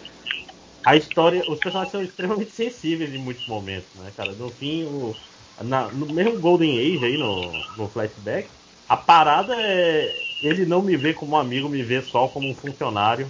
E, e isso é um, é um motor de um pedaço importante da. Ele não me vê como igual, né, na prática. É um, uhum. é um uhum. motor de um pedaço importante da, da série. E isso não é dito assim com todas as palavras, sabe? Ele, ele, ele tem muito cuidado para fazer o psicológico dos personagens. É, Mas é isso vocês vão ficar sabendo no, no, no MD Mangá sobre Berserk. Já, que vai ter. Já estamos combinando. Então é isso. Montando não, vamos, vamos falar sobre alguma coisa, alguma coisa mais interessante que é ca cagar no ar. O Skywalker fala assim: se eu voasse, cagaria no ar só para me vingar dos pombos. Voaria por cima da Cinelândia todo dia e só iria embora depois de acertar um daqueles ratos voadores. É, eu, fiquei, eu, fiquei, pensando que esse cara aí deve ser o, o fake do Léo, que o Léo que tem esse ódio não, e, e, a famosa vingança que não é plena mesmo, porque ele vai errar mais pássaro do que acertar, né? Na prática, ele vai ser um super pássaro. E alguém vai ter que cagar na cabeça dele. A, a, a roda da vingança é foda. Quem, quem, quem caga no, nos cagadores? Mas é. tomar, tomar cagada de, de, passarinho é de lei. Todo mundo, né, cara? Já, já tomou uma, uma cagada. Você, você já esteve conversando foda... com a pessoa que foi cagada? O foda da, da, do pombo é que a do pombo é, é servidona, assim, né? Aquela cagada. É, pombo, pombo é bem nojento, é. é. Quando é aquele, ca... aquele, aquela cagadinha de pardal, assim, tudo bem, né, cara? Você só bate a mão e sai, né? Agora, porra, o do, o do, o do pombo é sacanagem mesmo. É que o pombo, pombo, de, pombo com diarreia é bem normal, né? Isso é foda. E urubu, Porra. Aí esse. Mas Pra levar uma cagada de urubu, você tem que estar num lugar muito específico, né? Alguém Pô, deve te odiar muito, né, cara? Deus. Ah, ah. Eu te falo o local. Mas você conhece alguém, Léo, que já foi cagado de urubu? Conheço. Experiência própria? Caralho, velho. E, você consegue falar que Deus não odeia essa pessoa? Caraca, eu tô, eu tô, falando no mudo aqui igual idiota, faz 10 minutos. É. Então, então fale sem ser no mudo que nem um idiota. As pessoas estão especialmente desrespeitosas hoje. Nossa, tô me ignorando, né? Então, é, mas então tem um seriado que chamava Ugly Americans, que era muito maneiro. Quer dizer, eu achava muito maneiro. E tinha uns bichos lá que era tipo uns pombos que ficavam voando e gritando suck my balls, umas coisas meio revoltantes, assim. E, e aí a gente aprende que a história é um cara que acho que dormiu com a pomba, alguma coisa do tipo, e pariram milhões de, de. Eu não lembro da história inteira, mas eles, no fim das contas, era isso: era tipo uns pombos em forma meio humana, e quando eles cagavam, acabava com o dia inteiro da pessoa, né? Porque eles eram grandes pra caramba. Fiquei pensando, deve parecer o, o urubu cagando aí do Léo. O Fabão Lombadeira, ele fala assim, sobre coisas que ele gostaria de ter, né, dito que foi que foi feito por hacker, ele fala assim, quando eu supostamente participei dos protestos do não são 20 centavos. Quem ah. era aquela pessoa? Que merda eu estava pensando? Cara, esse dia eu tava lembrando dos podcasts que a gente gravou naquela época e que, e que eu alertei vocês de que aquele movimento ia ser o início de uma onda de merda, assim, né? De que era um próximo meio. Justo, justo. Eu não fala que nem ia ser nada? Eu preferiria eu que nem ia ser nada. E todo, é, a eu cada lembro nova que um... CPI da Covid, a cada nova coisa, eu sempre lembro do réu naquele podcast. E tinha gente falando, não, isso é legal, cara, é o povo indo pras ruas reclamando, não sei o quê. Eu falei, hum, Brasileiro está se interessando por política finalmente? É. O gigante despertou? Então, eu deveria ter percebido naquela época que algo terrível estava errado quando os meus chefes me liberaram para ir na É. manifestação. Ele vai abonar a falta. Aí fodeu. Eu tinha cinco anos, já tava trabalhando, trabalho infantil é crime, mano. Não em São Paulo, né? São Paulo. Cara, eu lembro quando aí eu é- fui no. São Paulo é empreendimento. é, é. Porra, o cara, cara lança Eu cinco, lembro cinco quando livros eu por ano, no- né? O cara é chefe dele mesmo. É o único emprego dele. Eu lembro quando eu fui no, no, no protesto. ah, protesto. Bem entre aspas. que é na, na, cida- na, na minha cidade natal, né? Que tinha itinerário no jornal, no principal jornal da cidade. De itinerário do protesto. Não foi em São Paulo que liberaram a catraca do metrô pro protesto? Pois é. Não, mas esse foi outro. Eu acho que esse aí já, já Acho tinha era, era outro. 2015, né? Já era o. É, é, é. já era o é. Seja Patriota, né? Era, era o protesto. Já era o organi- organizado pelo Vem Pra Rua. Exato, MBL. que foi com que a MBL cresceu pra caramba, né? Tipo, o Mas, 2013. teve uma coisa, teve uma coisa nesse protesto que eu participei que eu achei interessante, que quando todo mundo passou pelo pelo hospital, ah, que era uma das, uma das partes que, que a gente tava passando, ah, a- o- todo mundo to- to- todo mundo parou de fazer barulho até passar pelo hospital. Eu sei que isso pode não parecer muita coisa, mas eu começo a olhar hoje em dia assim a galera indo fazer protesto na frente dos hospitais assim, e eu fico apavorado assim, que até os reaças da minha cidade, que são muito reaças, pensa que a minha cidade natal, 70% votaram no Aécio. Algures, essa galera fez isso em 2013, agora eles estão gritando à frente do hospital. Eles estão É. invadindo o hospital agora, né? É, não, eu não, não, não duvido nada, eu não vou nem defender porque eu sei que é, eu sei que é isso aí mesmo. Você ia defender. Aí é tu- que É, não deixou. só que é, é pegar no contrapé, mas isso começou com Cansei. Lembra do Cansei, gente? Aquele Ah, sim, que culparam o Lula por o avião ter caído. É, saudade. Nossa, morreram 200 pessoas. Acabou o Brasil. Né? saudade É. disso. Só isso, né, gente? Não 2.400 como hoje. Saudade que é quando a gente chamava de massacre menos de, né, menos de mil pessoas morrendo por um, por um evento, um único evento específico, né? Hum. O Andy do Bota pra Dois Podcast fala assim: cagada justifi- justificada por hacker. Procurar e agendar entrevista de emprego no computador da, da firma. ah, quem nunca, né, porra? Ficava lá. Porra, o meu. Classificados. O, o meu primeiro, meu primeiro tra- trabalho aqui em São Paulo, tipo, foi onde eu escrevi provavelmente 75% do meu primeiro livro. e eu, e eu, eu- depois, quando eu fui demitido, eu senti muita falta de de estar trabalhando. Porque eu conseguia ter tempo livre de fingir que estava fazendo coisa, enquanto que em casa eu fazia coisas mais legais, tipo assistir coisas, jogar e essas Sim, coisas. sim. Então, não era poxa. falta de estar trabalhando, era falta de estar num lugar chamado Não, é que trabalho tipo assim, você tá no seu trabalho e você escrever o seu livro é mais divertido do que você trabalhar, né? Agora, você estando em casa, podendo, tipo, jogar videogame, assistir série, é mais divertido do que você ter que escrever seu livro. Né? Exatamente. Se levasse o videogame pro trabalho, eu escrevia o livro. A verdade é essa. É, eu, eu, eu, me sinto até meio culpado aqui. O, o André falou: Nossa, 75% do livro. Muita coisa. Eu escrevi 100% de todos os meus livros no trabalho. muito bom, muito bom. O Rafael Almeida, ele fala assim: Meu irmão Lucas não tem Twitter, mas pediu para perguntar: Vocês repararam que WandaVision é uma cópia do final da quinta temporada de Legends of Tomorrow? Que susto, eu não... você queria falar cópia. Viu que é cópia de Modern Family aquele episódio? Eu não. eu não assisti a quinta temporada de Legends of Tomorrow. Alguém, alguém além do Nazi que ainda uh, assiste? Eu, eu, eu ainda assisto. E aí, tem, não, tem tá similaridade? Falando, ele tá falando de ele tá falando de um episódio que é uma homenagem a, a Friends, que o, o, o, episódio se chama Aquele em que a gente ficou preso na TV. Que é assim, tem a, as vilãs, elas são as. Como é que é o nome? Me esqueci. Uh, aquela, aquelas. Um, aquelas personagens gregas que. Do, do, dos fios da, da, da dos, dos, fios da vida. Ah, as parcas. Isso.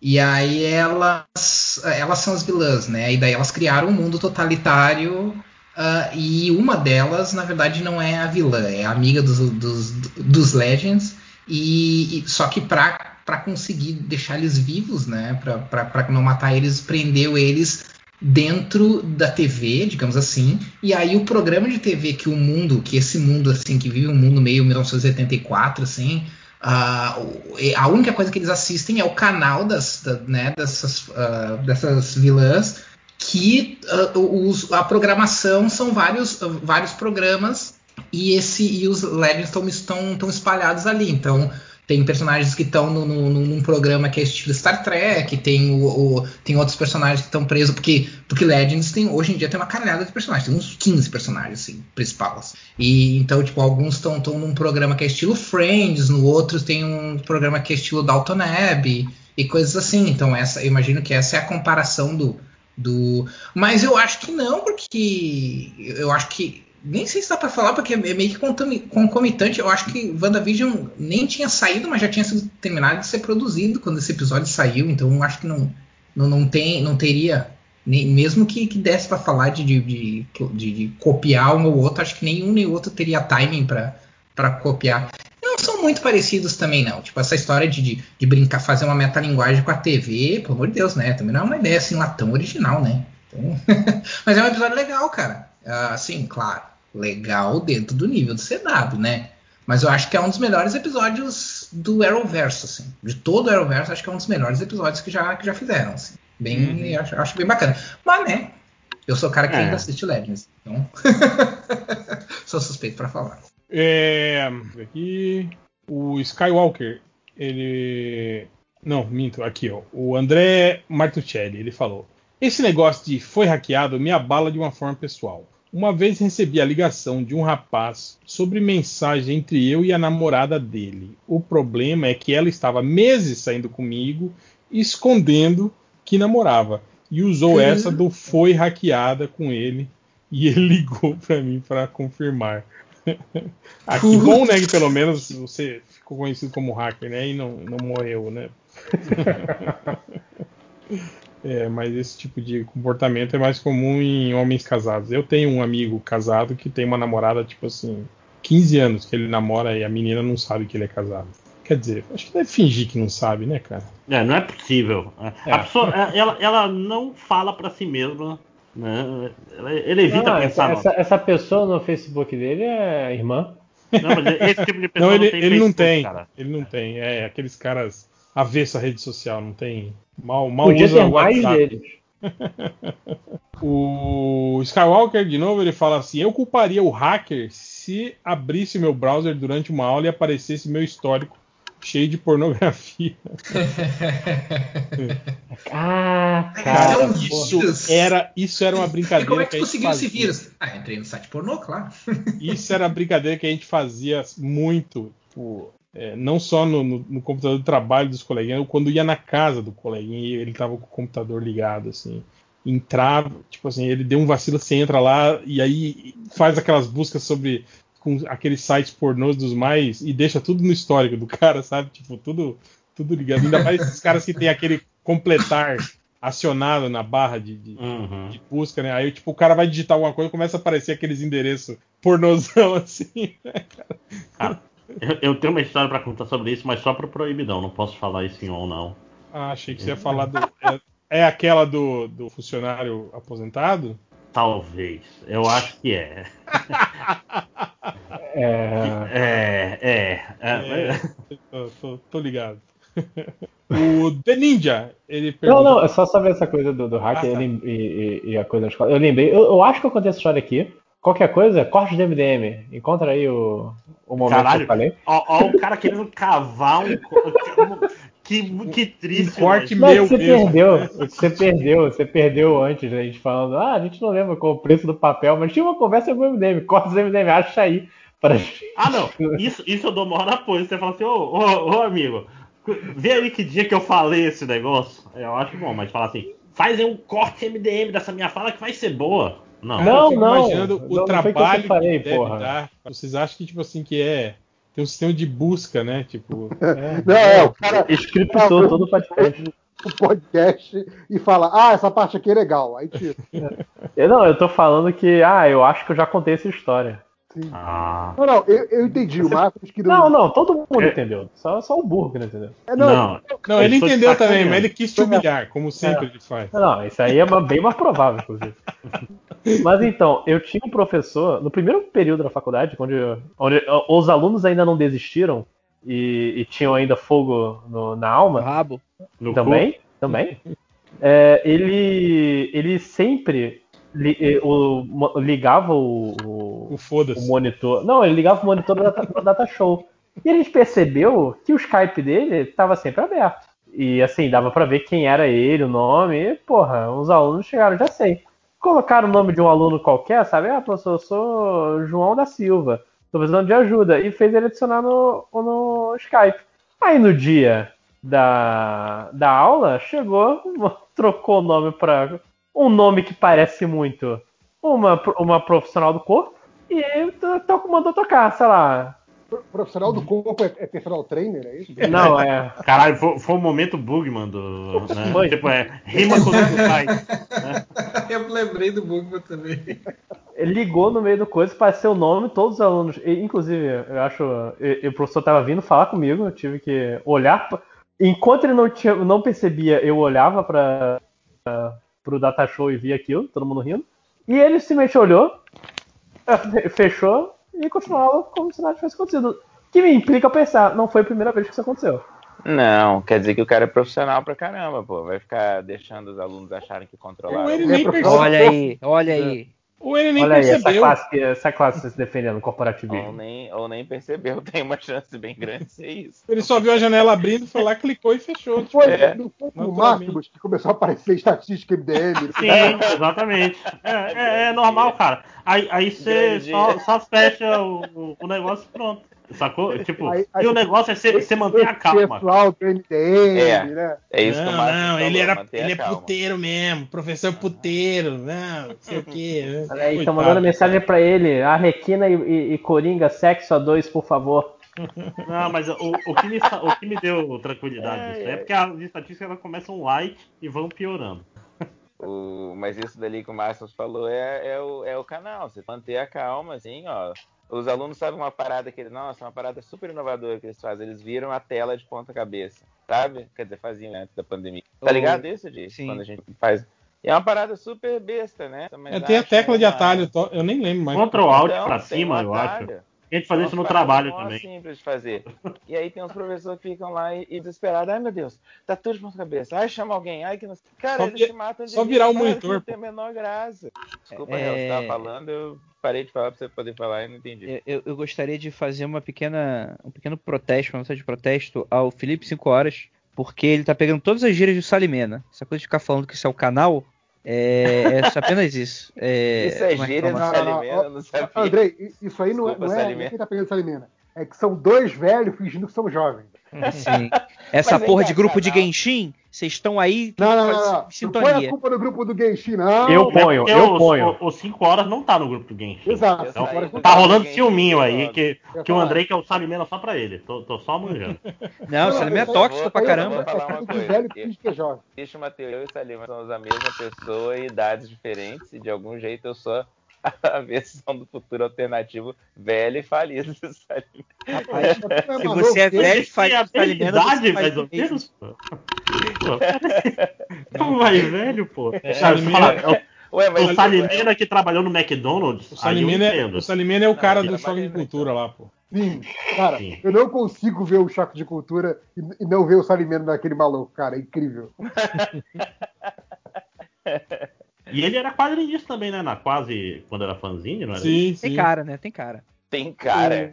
Peraí, o que, que isso quer dizer? É parece com o Salimena, assim. O que, que você Fala igual o Salimena também, né, cara? Até o, ah, o jeito de falar é igual também. Inclusive desenham uns quadrinhos bem parecidos. Será que ele não é o 5 horas do futuro alternativo? Que é o Salimena de um passado alternativo também? metrô.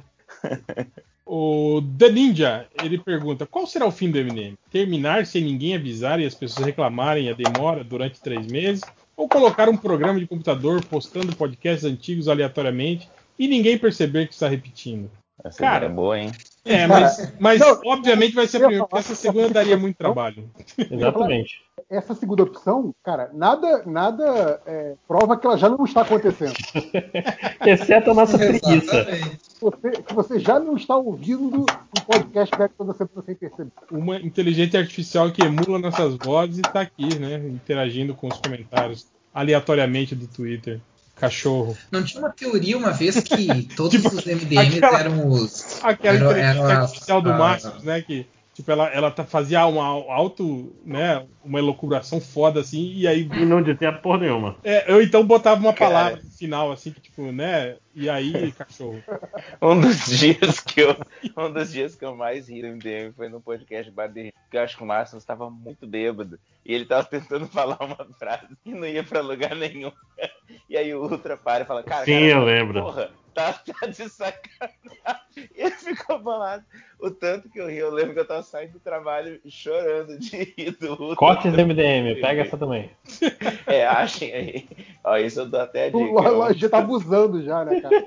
É. Começou hoje, o Lojinha cara, tá... É, é o proativo com o trabalho dos outros. É o nome. Não, se tem uma coisa que eu não sou, se tem uma coisa que você é, é proativo o trabalho dos outros. É porque eu sou um orientador, cara. Eu não trabalho, eu faço as pessoas trabalharem.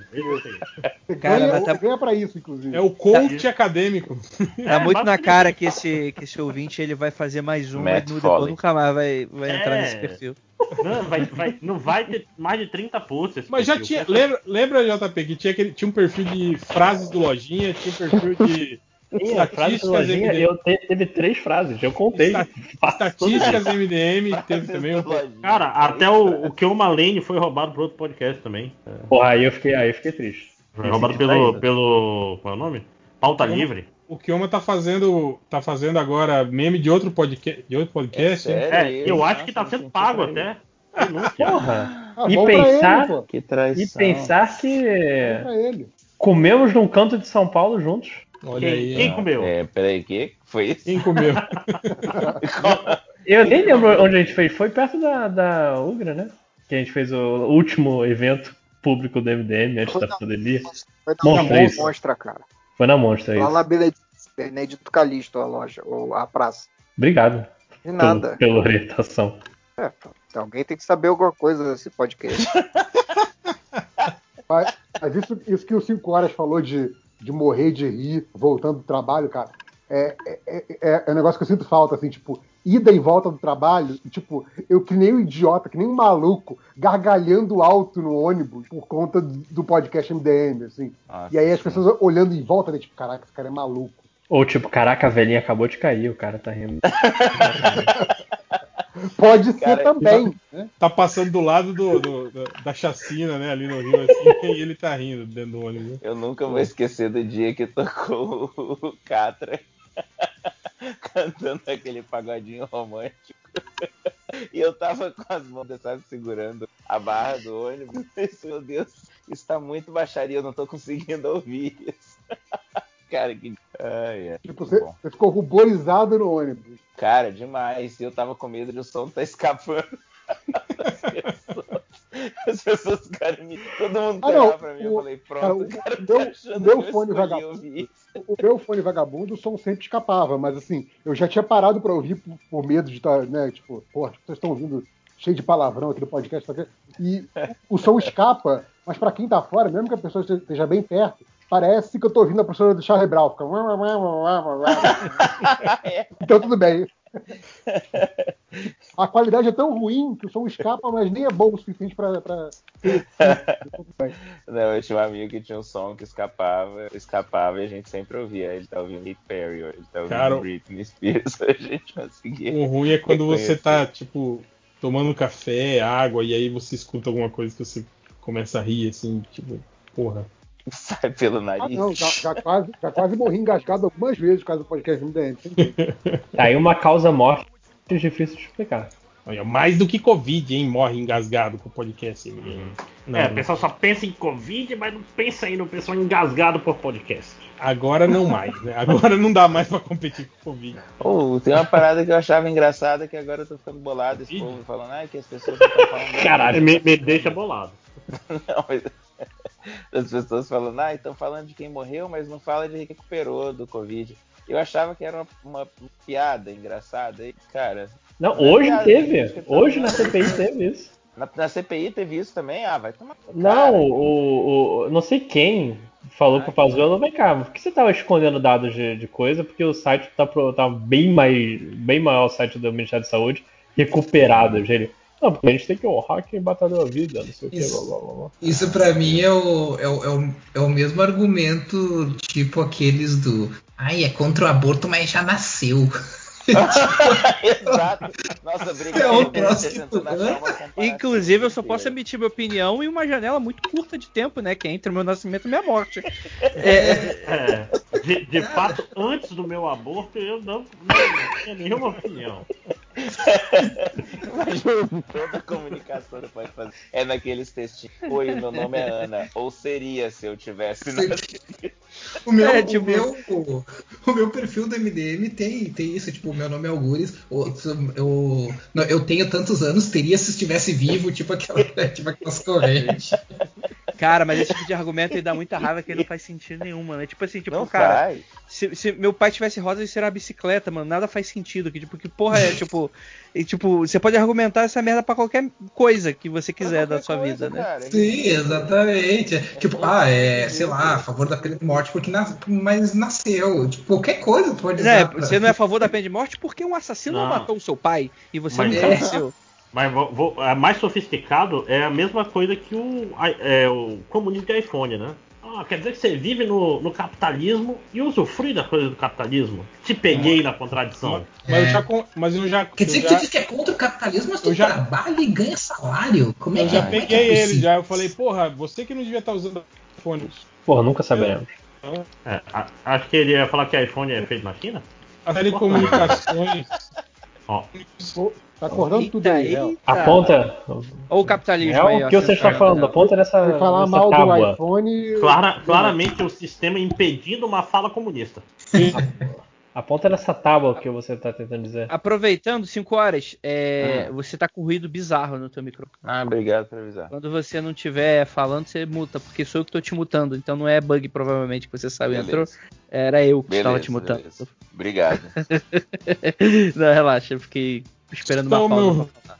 É, é, real. Você ficou esperando uma pausa como se isso fosse editado, né, André? Ah, pois Achando é. que tá no, tá no mundo freak. é, eu tenho esperança. Tipo, esperança é mal do homem. Não dá pra ouvir. Continuamos não te ouvindo direito, Will. É, o, o, o Real, eu vou fazer aqui um exorcismo para ajudar você nesse momento. É...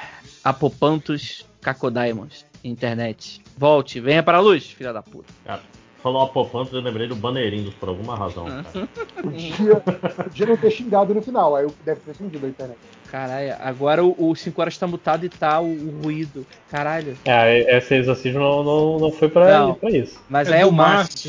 Sou eu? É que assim, ó, se tu usa uma palavrinha errada, já muda completamente ah. o feitiço, né? Então. Exatamente. É, mas o réu voltou aí, ó. Tá vendo?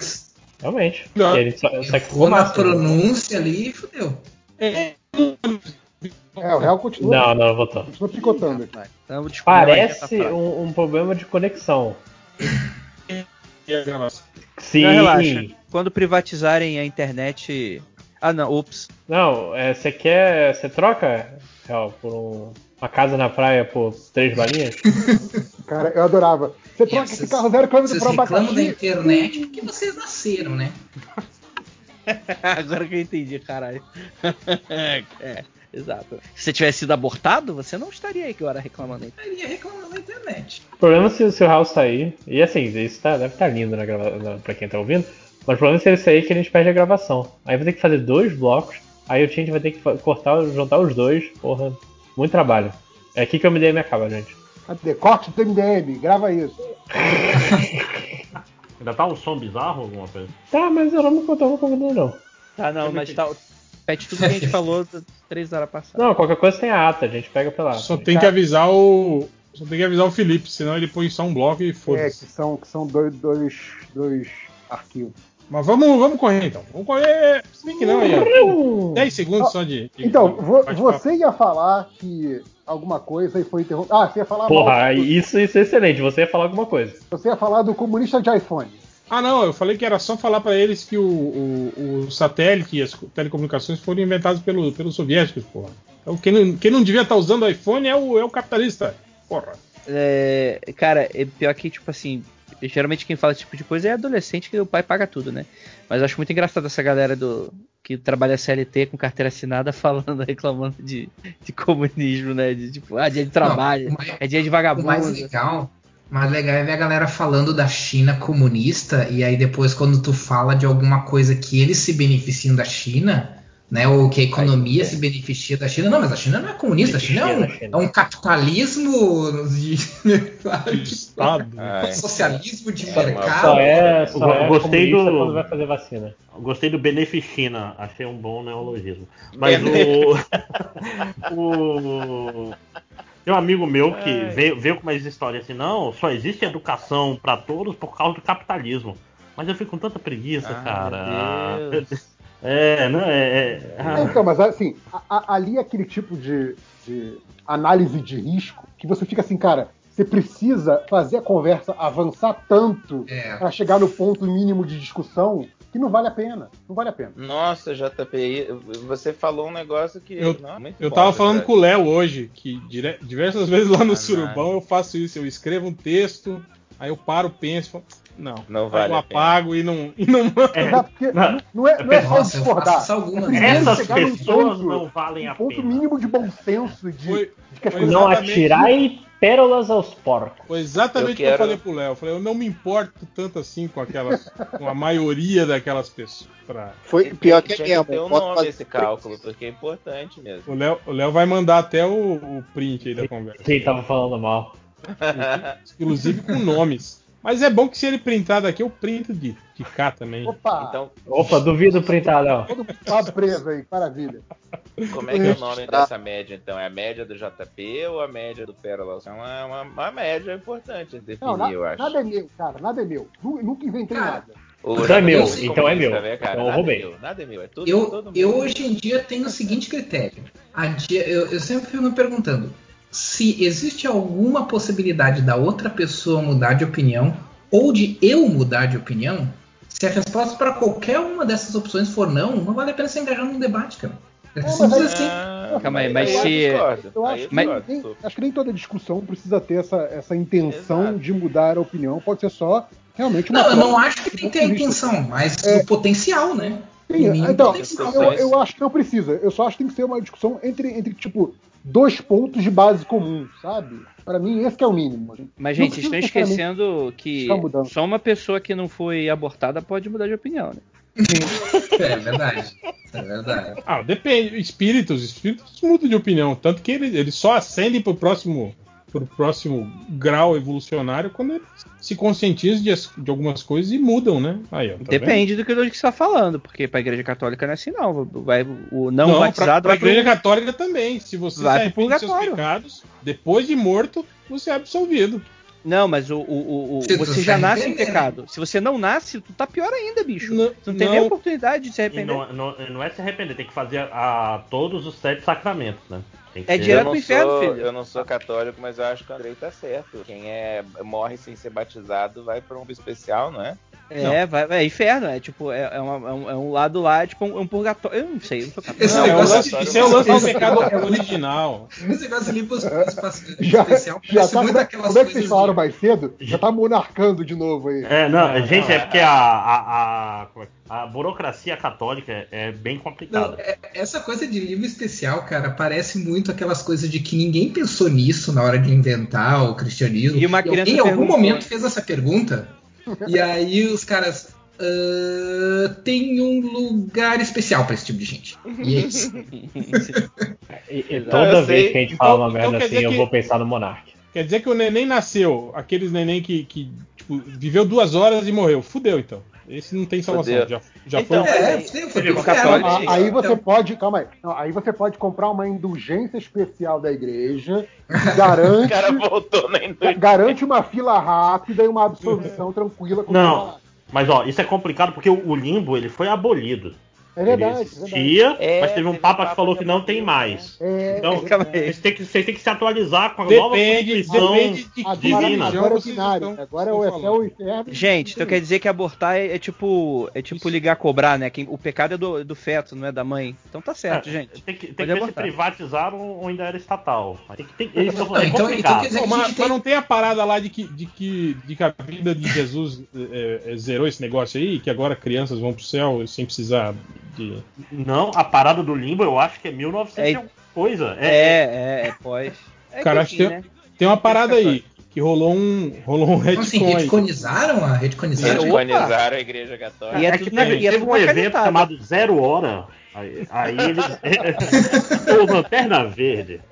Ó, aí, um cara de vermelho. Fala, né, tipo, tem, tem a, o, o, o, AC, que é o antes da crise, e o DC, que é depois da crise. mas, oh, mas, mas se você for kardecista, é diferente. Sim, sim. Se for Universo de Desencanto também. É mais diferente ainda. Ah, bom, mas daí até aí, né? Se a gente for citar todo. Não, mas o Hindu é diferente. Um pouco, um pouco. Mas e aí? Quem que tá certo, será, na hora? Na Bola hora? de neve é diferente. Pergunta, pergunta para quem foi abortado, que ele, ele vai saber. Fala, falar em, em, bola de neve, esses dias eu vi uma nova igreja que eu tava passando até, até Dona Hela que ficou rindo, que tava assim, é Igreja Church. Eu falei, ah, para, Ai, o nome é, é, cara, é Igreja eu vi uma dessas. É a cidade Você já viu também, Augusto? Aqui no. Não aqui na cidade, mas numa cidade que eu passei. Não aqui na minha cidade, Siri.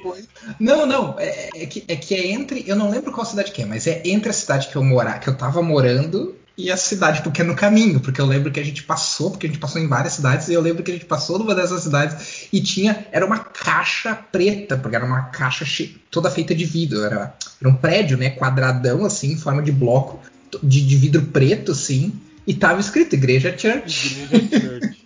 É, eu mandei... Igreja Church de Deus God. Né? Cara, eu, eu, é. mandei uma foto. Será que não tem um nome pequeno, gente? Desculpa, eu vou, vou, vou tentar salvar aí. Será que não é tipo. Aí, ó, é o corporativo. É, o religioso. Agente de Church, né? Com C, H, U, R. Então, tipo assim, igreja brother, sei lá. E aí o Church tá muito maior. E o problema é o design, não é o. Ah, é possível. se fosse, fosse igreja Church, aí sim, né? E se fosse a igreja igreja do Churchill lá da Inglaterra. olha aí, ah, olha aí. Aí é, é um jeito, olha, olha. de chamar. Aí eu, eu conheço, eu conheço um bando de, de, de, de liberazoide que dessa tem isso.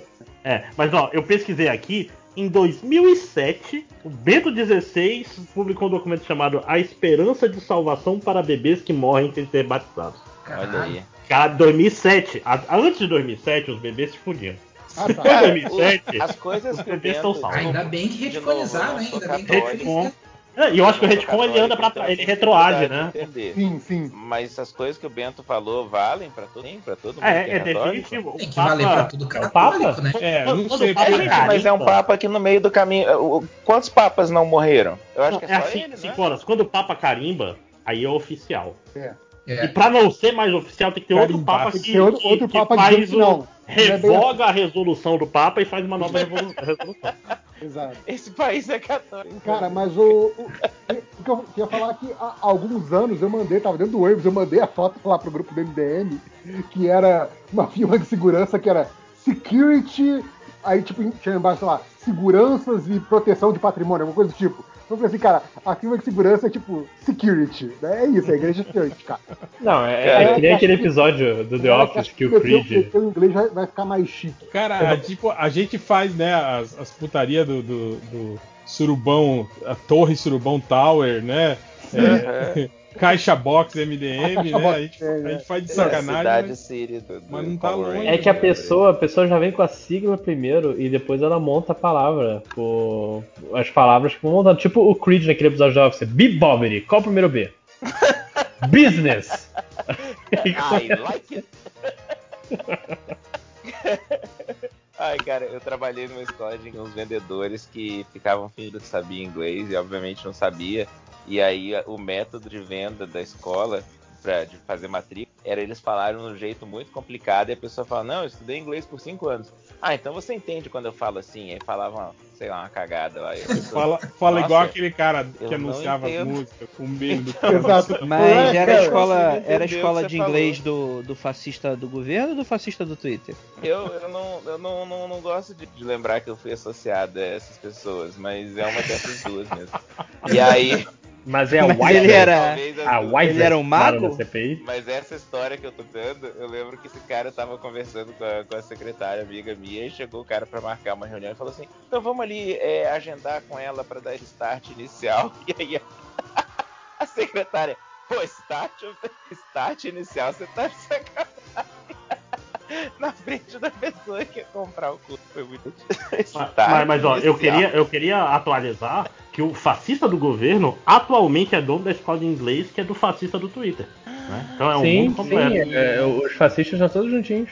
É, é real. Ou seja, se você, se você estuda inglês, você é bolsonarista. Sim. Você dá dinheiro para bolsonarista. Você alimenta a máquina dos bolsonaristas. Todo mundo sabe que se você não é fascista, você tem que estudar espanhol e, e russo. E o russo. Tem que estudar chinês, russo. Chinês, pô. Mandarim, mandarim. Bom, vamos voltar para os comentários do João Ricardo. Ele falou assim: Eu até ia fazer uma pergunta, mas eu já estou Van Damme. Aí, esse foi. Pô, pô. foi... Esse mandou tem bem. Esse foi excelente. Tem, tem, que, tem que fazer parte do, do léxico. É, não, estamos tentando resgatar, né? O Já Estou Van Damme também, que, que foi um, um meme que durou só um programa, né? Sim. Não, não pegou, não pegou, não como. Vamos fazer uma hashtag, né? Vamos, É, vamos não, criar não pegou porque a gente já tava Van Damme na hora também. Cara, isso aí já foi, sei lá, na quarta, quinta hora do podcast. Foi foda o Van Damme. Eu O ouvi Vinícius, de novo outro dia, bom. o Vinícius Menezes pergunta: alguma obra ultimamente deixou vocês com aquele gostinho existencial de vazio? Eu tava comentando com a galera o Nomadland, né? Eu acho que eu Brasil? comentei com vocês. Brasil me deixou assim. Cara, que crítica. Críticas sociais foda. Social foda. É. O, Cara. o mundo. Mas o, o. Nomadland foi um filme que, que, porra, ainda mais nesse momento, assim, cara, ele, ele meio que dá uma. Você para e fala, porra, velho. É sobre filme? Por isso que eu não assisti, cara. Eu não assisti esse filme porque eu não sei se eu tô com saúde mental pra assistir esse tipo de filme. Não, não é sobre isso, 5 horas, mas se aplica, Aham. sabe? Entendi. É, vocês viram que aparentemente ela foi expulsa da China, né? Ela quem? A, a- a diretora. Já, mas é que ela criticou, né? ela falou mal da China.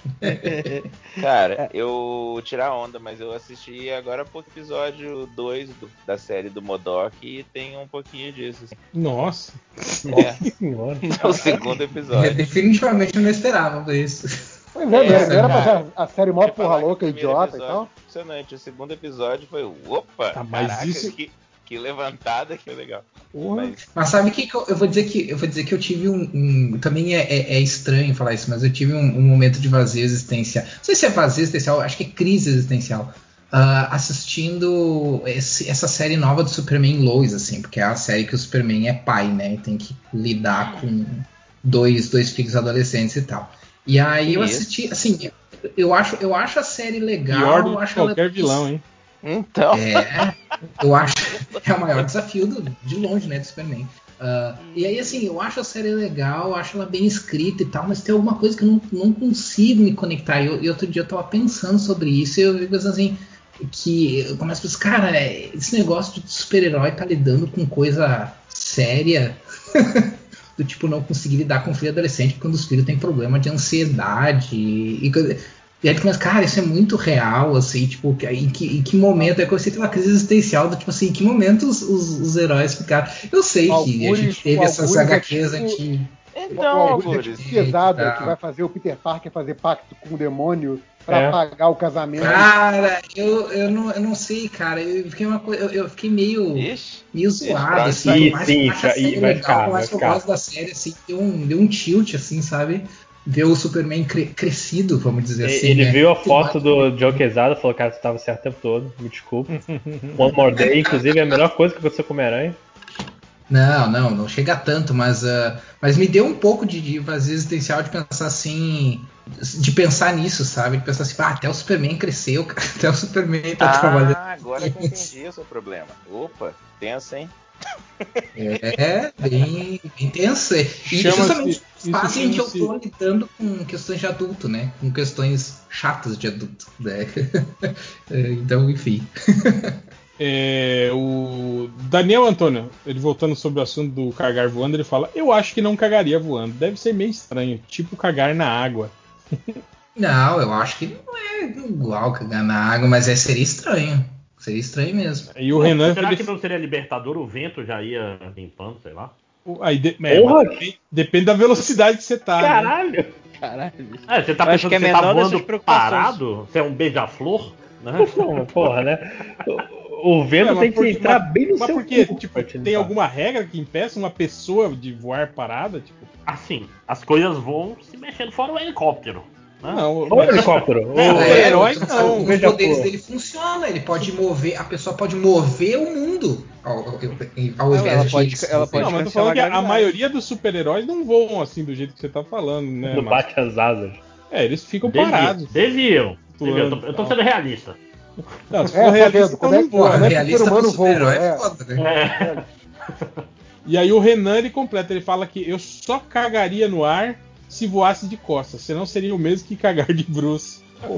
e aí ele fala, imagino que voar de cócoras pra cagar deva ser esquisito. Mas é aquilo que a gente fala sobre a posição de voar, né? Que, tipo, que teoricamente se você voa independente, né? da- você não precisa ficar naquela posição aerodinâmica, né? Pra voar. Você pode voar na pose que você quiser. Em pé, né? Sim, Não, tá, pode, é- é- no- Pode voar histórias na do frente, se você quiser, em vez da na cabeça. história do, do estigma, né? Ele, ele voava em pé, lembra? Com a mão no bolso, né? Assim, é, eu, eu acho que eu tô sendo meio redundante, mas essa dúvida é meio idiota, porque se você for parar pra pensar, tipo assim, você não fica se perguntando disso quando você tá andando, porque você não pensa em cagar andando. Porque você não pensa em cagar quando você tá se locomovendo. Não faz muito sentido isso pra mim. Tipo, você vai voar para encontrar um lugar pra cagar. Você vai cair, descer. É, pois E é, é mas, isso. mas, mas Não, não. tem- não, tem que- Disso, mas os passarinhos. direção É, do voando. né? Caga voando. Ou não? Sim, Não sim. qualquer Então, maneira, Sim, animais cagam andando, mas a gente. animais, o ser humano Andrei, fosse aceita. biologicamente capaz de voar, também teria uma cloaca pra, pra cagar enquanto voa. Pera aí, eu, eu não entendo muito de, de cagar, de, de aves cagando, mas eles usam a cloaca pra cagar? Não sei realmente. É, não Sim, cara. É, É é isso. só, é, só, é só esse buraco que eles têm, mas. É.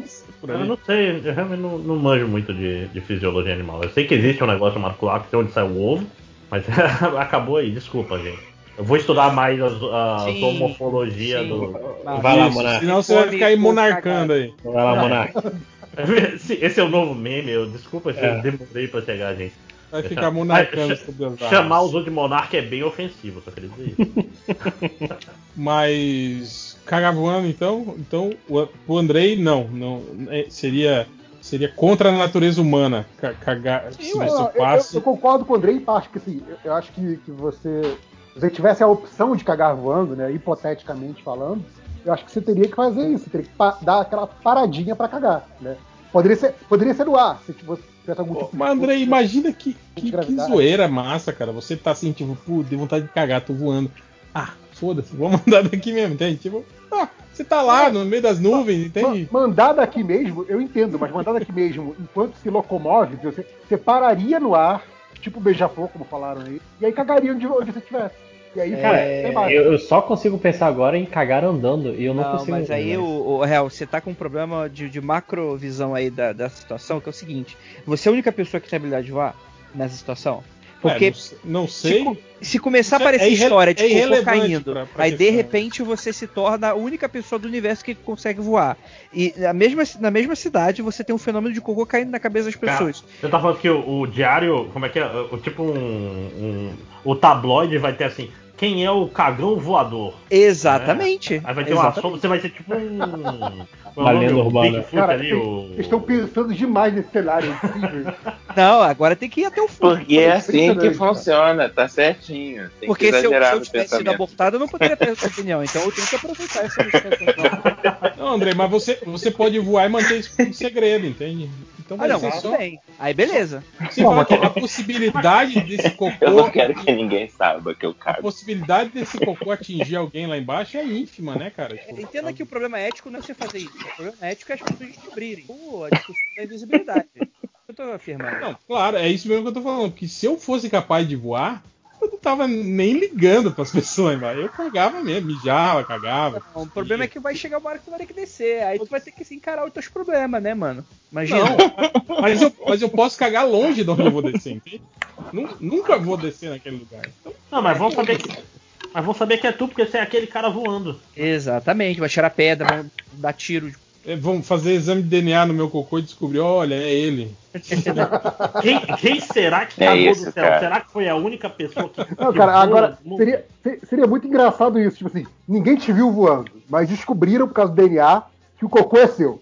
Aí, tipo, como é que vocês vêm me acusar de jogar cocô do céu em alguém? Eu não tenho um avião, como é que eu vou fazer isso? E, tipo assim, é, tipo assim, tá, tá, eu tava eu moro numa cidade e esse cocô foi encontrado, sei lá, em outro estado. Assim, né? Exato, exato.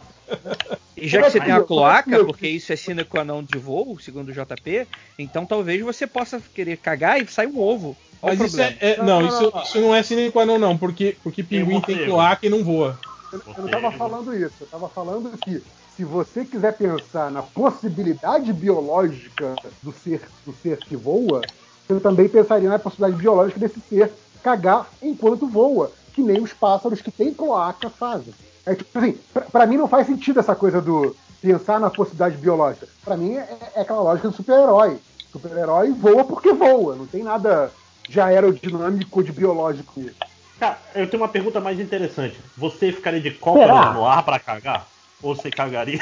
Não, claro. não, não vai lambrecar tudo, né? Não, não, você ficar de cabeça para baixo para escorrer pelo seu rosto.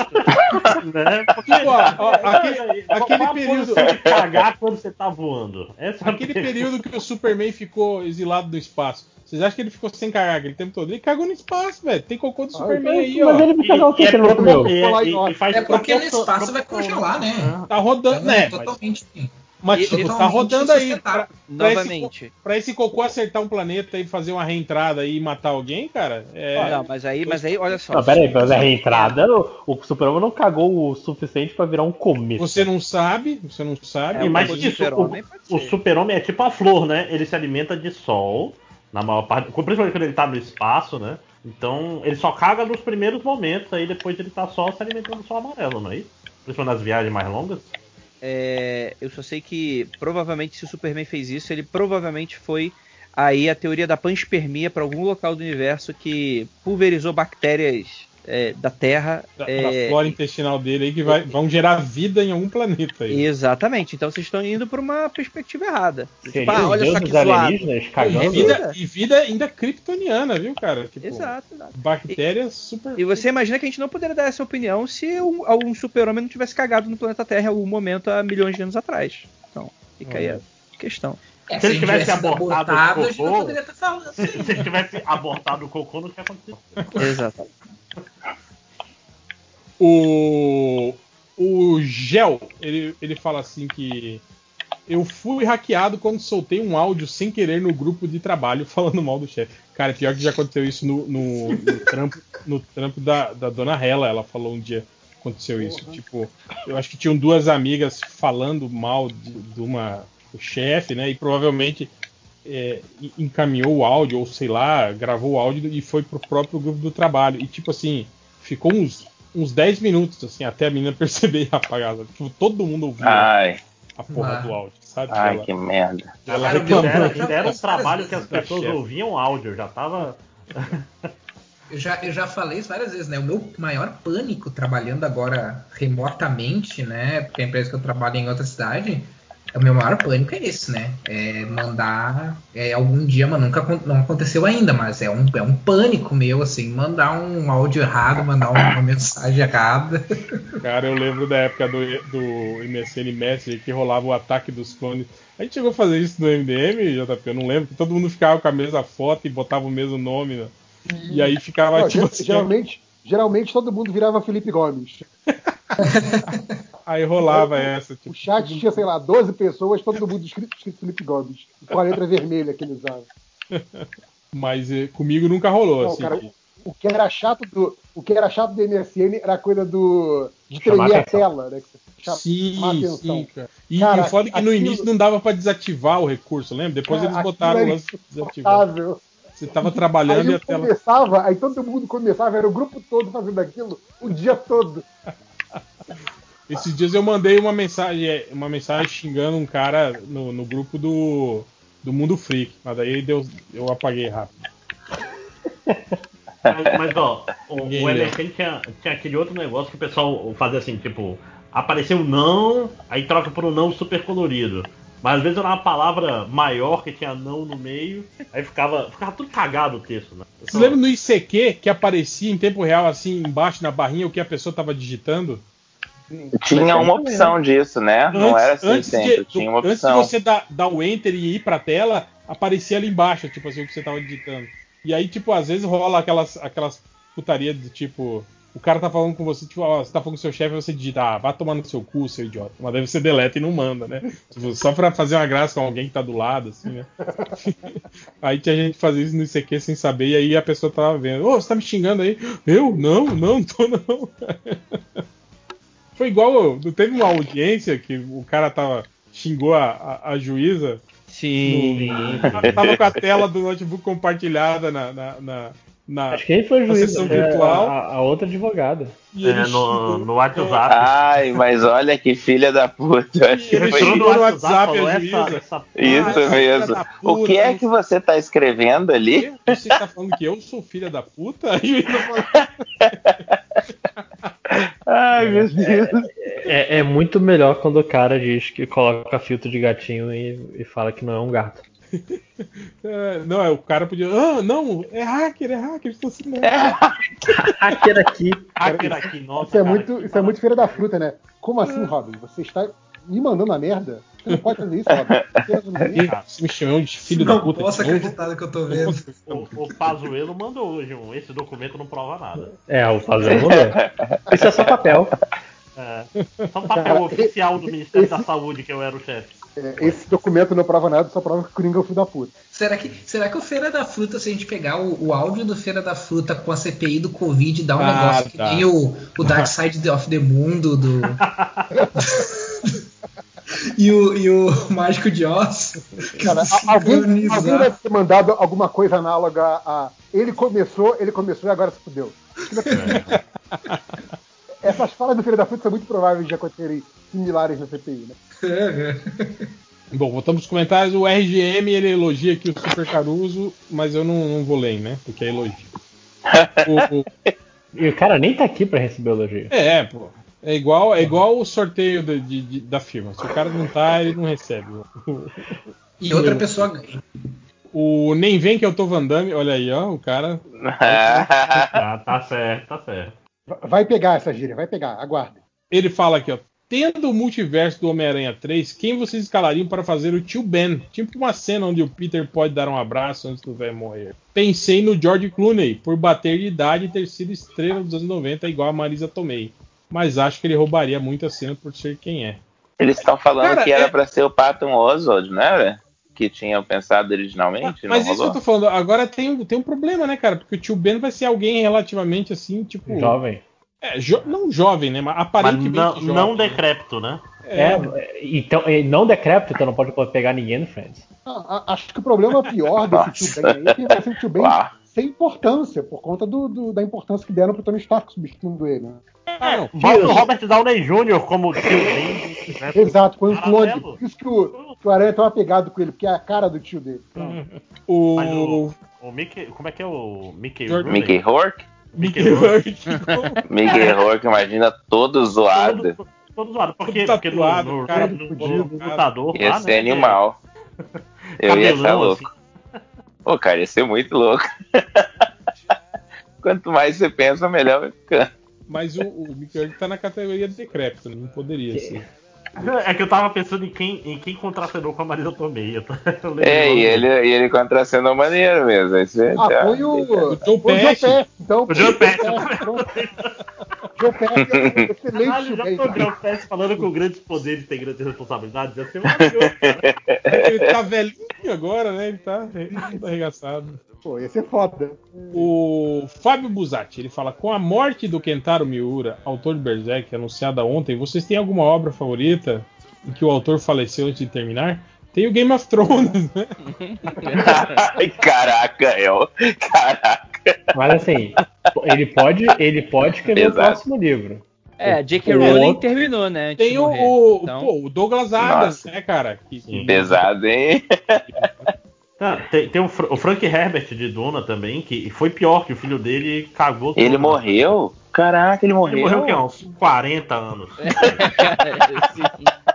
É, é, o Guia do Mochileiro também, né? O Douglas Adams, né? Caralho, é. o Shakespeare morreu? O Shakespeare morreu. Xixi? Um amigo do, da infância? Virou, virou. Escolinha do Raimundo, né? Virou, virou, virou escolinha, virou Rolando Lero. Morreu? Machado já morreu. Ai, ai. É pior Mas quando, eu, eu lembro do, do... horas falando esse, esse morreu, a surpresa parece tão genuína que eu acredito que ele, que ele não sabia. Não. Dessa lembro, vez eu sabia, tava zoando. Eu lembro do Neil Young Kant, né? Que era o, que era o, o quadrinista, né? Que ele fazia as histórias lá do, do, do Guts e Vulcão, que saía na Aventura e Ficção. E ele morreu, no, cara, no meio do arco, assim, que, que era. Termina num puta cliffhanger, assim, a série. E ele morreu e nunca, nunca terminou, assim. Foi, foi meio, meio, meio traumatizante, assim. É, se ele tivesse sido abortado, ele não teria nem começado, né? Mas aí eu fico pensando do tipo, tipo. Ai, meu Deus. Quando você é editor, aí você tem esse material, essa saga. Aí, tipo assim, você tem aquele problema da, da, da, da cronologia brasileira não tá acompanhando a americana. Então o cara morreu e você já sabe aquelas histórias não vão. Não vai chegar para lugar nenhum. Você publicaria ou não publicaria? Ah, eu, eu publicaria e colocaria uma, uma, nota explicando. Galera, Merrell. Faz igual aquela novela que a autora morreu, aí coloca aí. uma chuva de meteoro no final da história e fala que. Caraca, que novela foi essa? Que massa. Novela? Eu lembro dessa história aí. A, a novela é o nome. É.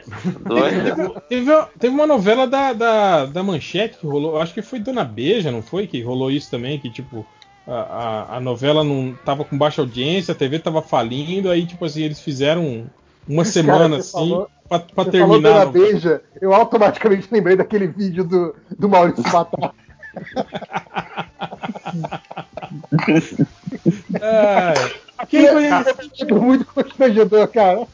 Mas tem o. Agora, querendo pagar de intelectual, né, o processo do Kafka também, ele, ele morreu antes de terminar o capítulo mais importante do livro, inclusive. Kafta?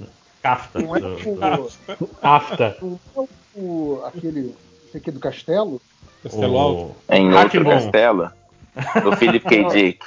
É, é o Philip K. Dick. Que ficou, que ficou completo? Cara. Você tá falando do Philip K. Dick ou não? Não, falando do Kafka mesmo. Ah, então assim, sei não. É que várias coisas devem ficar incompletas, mas é porque o. o sei não, só li ficção. O, o processo é foda porque, tipo, falta o capítulo mais, o final do capítulo mais importante. É o, é o discurso final lá do, do vilão. mas, mas vem cá, você, nesse caso, eu imagino que o editor tenha os. O, o que iria acontecer. Vocês não, acham, não, não. Ele, tem, ele tem um dis... Não, lá tem um disclaimer falando. Tá bom. Não, não, não, não, não é isso que eu tô falando. Tô falando que, tipo, o, o, o, usando o exemplo do George Martin. Se ele morrer, eu imagino que o editor dele tenha o, o tudo que. todo o planejamento que ele tinha hoje feito do, da, do continuar da história.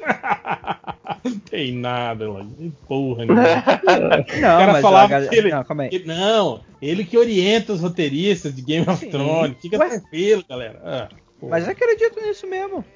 Eu tenho certeza que vai ser igual da série, bicho. E, e vai então, ser pior ainda. Você... a menina vai morrer porque você sentou na cadeira. Vocês pre prefeririam, tipo, ah, me conta qual é o final mesmo? Ou, tipo, segura, foda-se, se a história morreu com o cara, eu não quero saber. Cara, a expectativa é foda, às vezes é, é ruim mesmo, final, e, e tu, o mistério é bom. É. Como é que é aquele mim, cachorro que acabou. o Homer dublava? Tipo, imagina, imagina se Lost tivesse terminado, tipo assim, tivesse sido cancelado três temporadas antes de terminar. Logo depois da greve dos roteiristas, né? Logo duas temporadas, aí teve a greve dos roteiristas falando, não tem mais Lost. Porra, ia ser bom.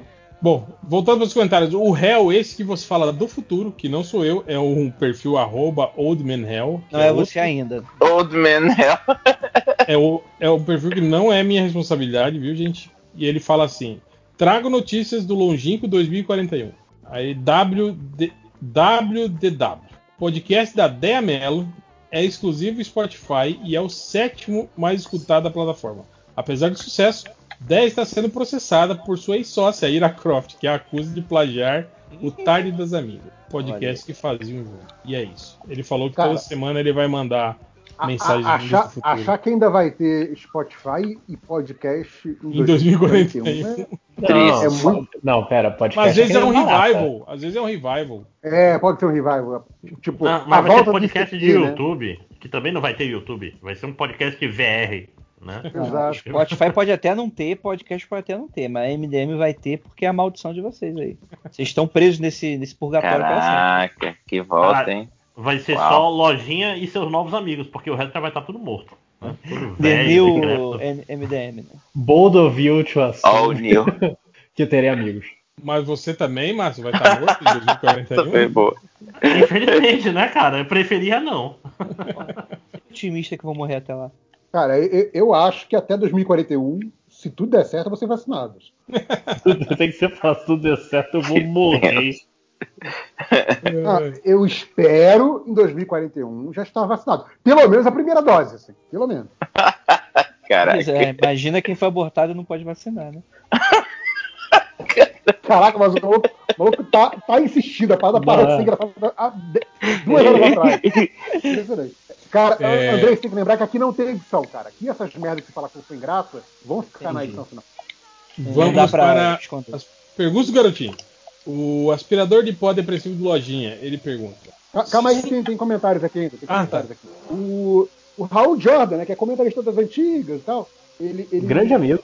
Ele essa pergunta do qual cagada você justificaria com fui hackeado? E ele fala, tudo em caps lock. Quando eu criei um fake para comentar no MDM, exato, tá aí até hoje. O Raul Jordan, um dos melhores né, nomes de fake do, do MDM, com certeza. Com aquele, com aquele logotipo que é o. o Raul Gil. Raul Gil. Com, a fantasia da Lanterna Verde, que é maravilhoso. Tá aí né, a cagada dele. É, a Raposa Carmesim pergunta: algum dos MDMs acompanha Eurovision? Ah, tá tendo podcast agora. Disso, tá, tá a, galera, a galera que acompanha tá gravando outro podcast. É, deve estar deve tá rolando aí um, um, bloco que. Mas tá gravando pro MDM ou tá gravando pros seus projetos paralelos? Eu acho que é pro MDM. Pro MDM, pro MDM. É o, é o MD Metal. É, é um é, deve ter um bloco aí em breve, ou, ou antes desse que você tá ouvindo agora, sobre Eurovision. Mas assim, cara, pra mim não dá, cara, porque pra mim seria mais um, um lore pra acompanhar. Eu vi o filme do, do Will Ferrell, achei o filme bacana e tal, mas assim, não é, é, é muita coisa para acompanhar. A, a, o, meu, o, meu, o meu interesse por Eurovision, logo depois do filme, eu peguei um vídeo do YouTube que mostrava o vencedor do Eurovision em todas as edições. Era um vídeo de 50 minutos, mostrando tipo Caraca. Um, minutinho de cada, um minutinho de cada música. da música vencedora daquele ano. E pronto, aí tinha lá desde o 60 Ivral, 50 Ivral, sei lá quanto começa a porra, até o último. Foi isso, tá bom. Entendi qual é da parada, tá bom pra mim. Foi, foi o máximo que eu mergulhei em Eurovision. Acompanhar... Obrigado, Will Ferrell, né? Com Exato. grande. Mas assim, eu digo, cara, apesar do Will Ferrell, isso não é legal. Will Ferrell é o incompreendido, coitado. Eu acho o Ferrell muito ruim. Ele é ruim, cara. É... O Lucas Cometa, ele pergunta: se pudessem usar o teletransporte apenas uma vez ao dia, usariam na saída ou na volta para casa? Pô, mas aí é pergunta do garotinho. Não, ele não fala que é pergunta do garotinho. Ah, mas. Ah, não é, categorizou? Desce. Não colocou a tagzinha. Pô, voltar, né, cara? Voltar você tá sempre mais destruído, né, cara? exato, exato. Porra, imagina que situação merda. Você pensa, porra, vou, vou. Cheguei, mas, teleportei mas, pra ir.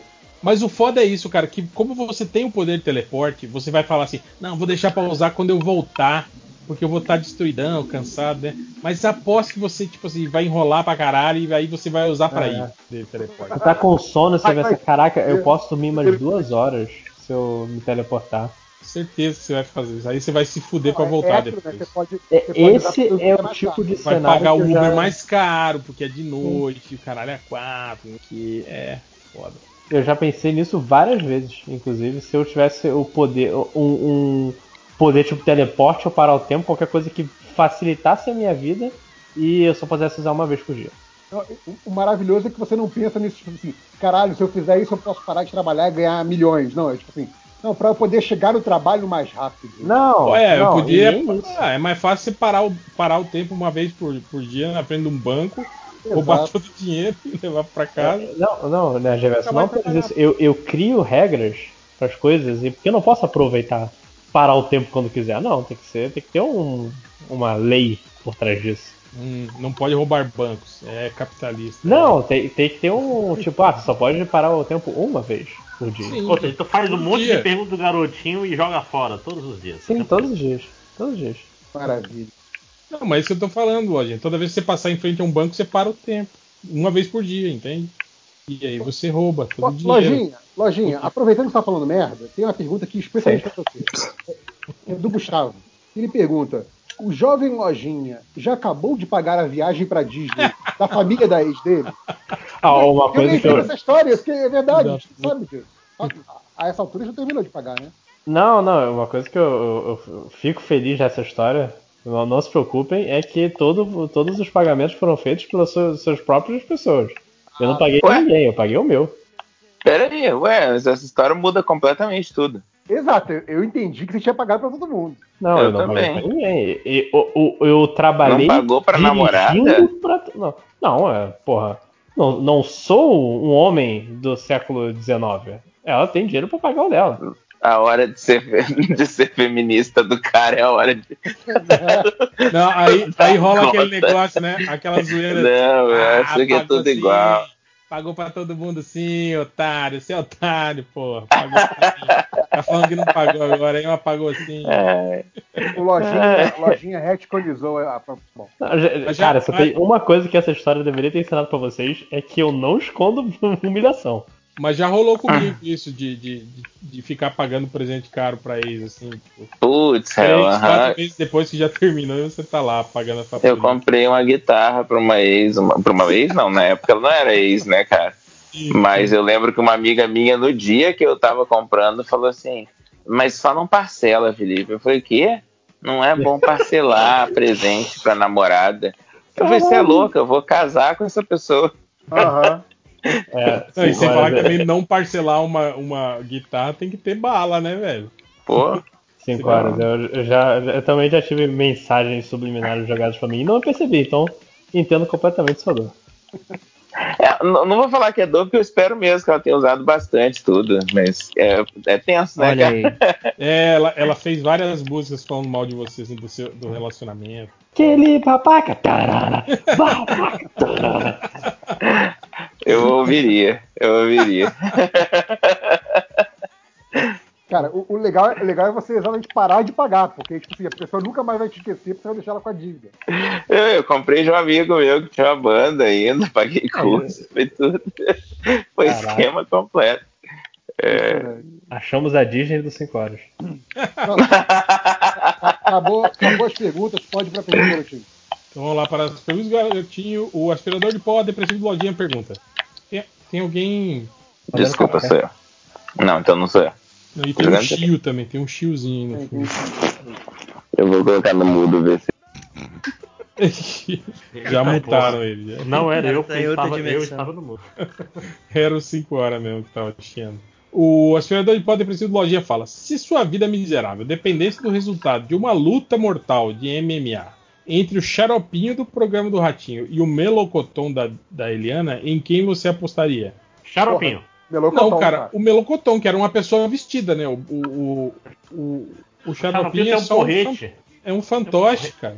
Cara, Ele tem um porrete. E, ó, e depois do, do galerito. Parece não, completamente o galerito bateu no homem é, real, ser humano, com raiva Gil da dele. esfirra. Gil da esfirra. Que é uma ótima esfirra. Gente, deixa eu falar uma coisa. Toda hora que falavam do. Como é que é o nome do carinha que tá no Big Brother? Gil do Vigor, era esse o nome? Isso. Eu achava que tava falando do Gil da Espira, do, do Máximos, e eu falava como é que esse cara ganhou tanta popularidade. que tá o Brasil inteiro falando. Eu demorei a Esse descobrir que eram outras realmente pessoas. É, é- é muito boa a esfirra. E, e é barato. Pô, e o cara é legal, as esfirras que sobravam ele dava pro, pro, pros moradores de rua todo dia. e tal. E, e brigava Mas com o fantoche. claramente, claramente tinha coliformes fecais. Não, não, re- respe- mais respeito, cara. Mais respeito. Das melhores esfirras que eu já fiz na minha vida. Você sabe que eu tô falando isso, né, Márcio? Não, respe- res- não, não aguentarei xingamento a Gil da Esfirra. O grande, grande inimigo dos fantoches do Brasil. O... Pergunta aqui do Dr. Consono. Ele pergunta do garotinho: Qual o valor mínimo pelo qual você venderia um parente? E você se importaria com o que iria acontecer com De ele? graça. Ah, o que aconteceu? cara, é pior que outro dia eu tava falando com, com a minha avó que tá em Portugal. Ei, vó, fulana de tal, como é que tá? O pessoal aí já tomou toda a vacina? Ah, não, fulano de tal disse que não vai tomar. Só se for obrigado. Aí eu penso, porra, essa pessoa no mínimo merece ser deportada. No mínimo. Esse negócio do vender parentes, tem um meme que era tipo assim, quantos parentes você venderia por. Você venderia um parente por 5 milhões? E tem a resposta do brother aí, o, o Lionel lá do, do suco de umbilis, que era. Ah, com certeza, mas eu não tenho 5 milhões aí pra trocar por um parente, né? A- até daria um parente aí por 5 milhões, mas eu não tenho 5 milhões pra, pra você levar o parente. Ai, boa. É, o Andy do Bota pra Dois Podcast pergunta garotinho: Toda vez que falar usar algum jargão dos anos 80 ou toda vez que se vestir usar uma roupa escandalosa dos anos 80? É, mais ou menos a Eu- gente eu já acho- é assim, né? Exato, isso que eu falei. Então, esse, esse navio já zarpou. É, mas o. Mas o, eu tô pensando que, que tem gente que. Eu tenho um amigo que ele fala usando jargões que eu demorei muito tempo pra ter coragem de perguntar do que que era. Aí ele falou, pô, cara, é o desfile da escola de samba do Rio de Janeiro, vencedor da, da categoria. E eu fiquei, cara, faz tanto tempo que a gente se conhece, só hoje que eu tive Aqui- coragem de perguntar as, as referências Só que eu hoje não entendi. Aqui em casa, Tango, aqui em que- casa rola. Aqui em casa, aqui em casa rola uma, uma, uma gíria interna que sempre, quando acontece alguma coisa boa assim, eu e Dona Helen tem tipo, nossa, se- se- esse feijão aqui hoje ficou, ó, nota 10.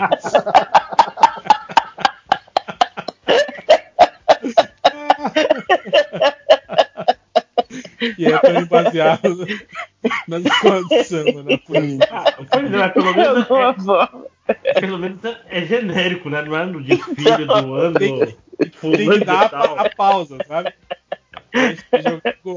Ai, Mas eu É. acho doido que ele fala assim, o Máximos, ele fala e olha pra gente, sabe quando a pessoa olha pra você e aponta assim? Com a cara de, olha aí, ó, ó, vou fazer uma referência aí. Ele fala assim, olha aí, mas esse cara não é um filho da mãe que a gente adora. Aí a gente fica olhando, total, ele pra caramba o que você tá falando. Total é uma, uma- Nossa. É, total. A- aliás, vocês estão falando aí de esco- é, votação de escola de samba. Eu acho muito ruim que agora eles repetem, né? Ele fala nota 10, nota 10. Aí perde toda a graça, cara. Não tem aquela rima gostosa. Ele fala duas ah. vezes em vez de só uma.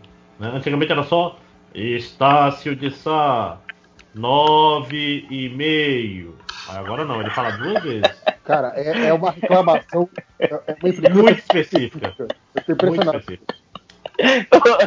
Eu tenho uma pergunta. É só quando a nota é 10 que vocês fazem essa piada não, ou é, as outras notas também? Não, é, é só quando é, é 10. porque aí a, a, nota 10 é sonora, né, cara? Tem alguma coisa é, muito pausa, boa. Assim. E a pausa dramática que é ótima. E você não ouve a torcida da escola de samba reclamando. Nota 9. Oh, ah, não, e o legal do desfile de escola de samba é tipo as notas do MDM, né? Tipo, porque 9,5 é todo mundo. Não, cara, 9.7 né, é, é, galera que sai, sai ameaçando o cara de morte. Assim, é só o 20 do MDM que curte carnaval, né, mano?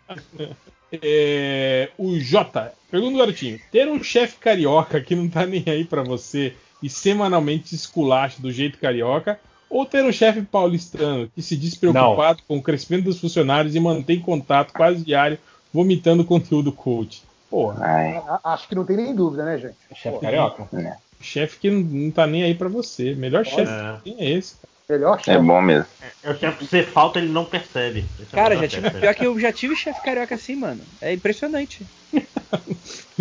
então é, tem. Tem, não, se você tiver tem um base empírica, então, esse comentário. Tem um lastro, é. O Lauliet.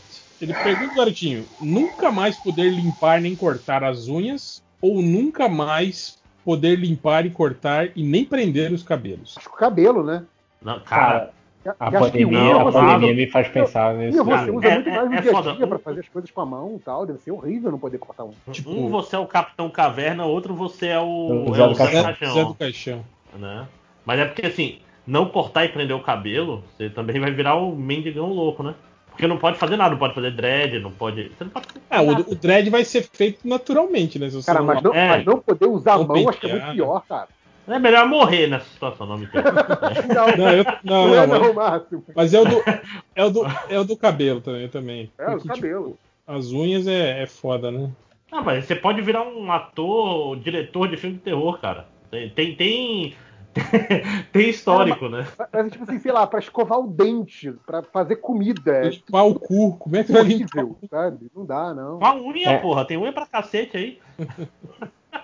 Eu não sei se vocês lembram uma época lá, no, no acho que ali no metade dos anos 90, que o, o, o, Zé do Caixão teve que cortar as unhas porque a mão dele tava atrofiando a movimentação hum. e uma parada assim. E beleza que o personagem nos filmes não tinha unha grande, né, cara? No, no, nos primeiros, no primeiro, principalmente. Tinha assim, o, grandinha, mas não era.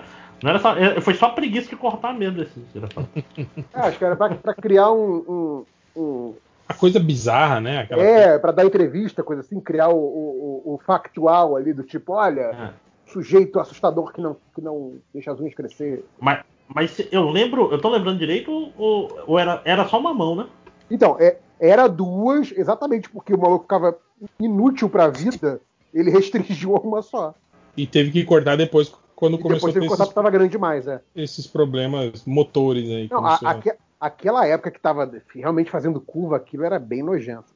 O aspirador de pó depressivo do Lodge, de novo ele pergunta: usar luvas brancas e calça vermelha e sapato amarelo por toda a vida, igual o Mickey, ou apenas camisa azul, gravata e boina de marinheiro, igual o Donald?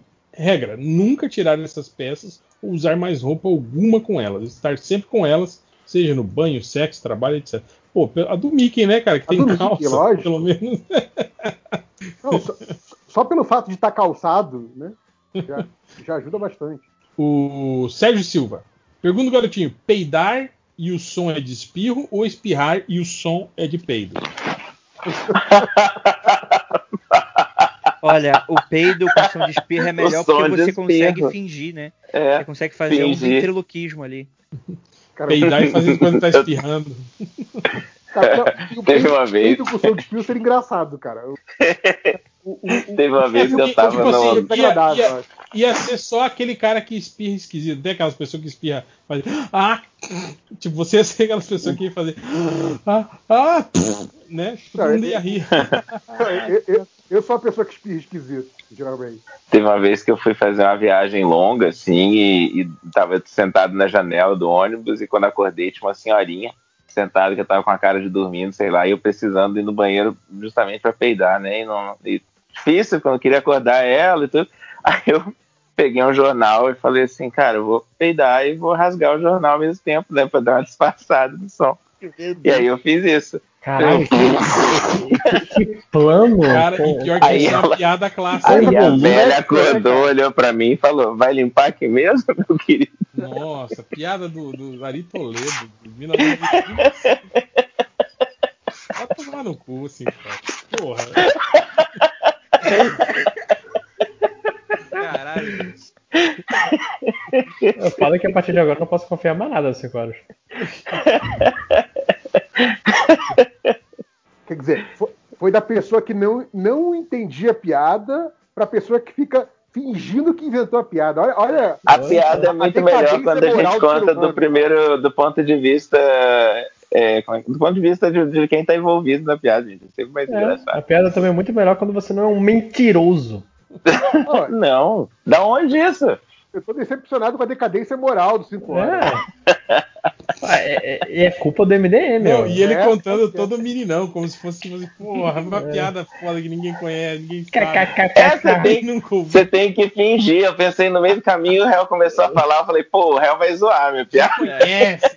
Droga, ele já conhece. Cara, isso me lembrou muito da situação quando nova. eu fui caçar na floresta de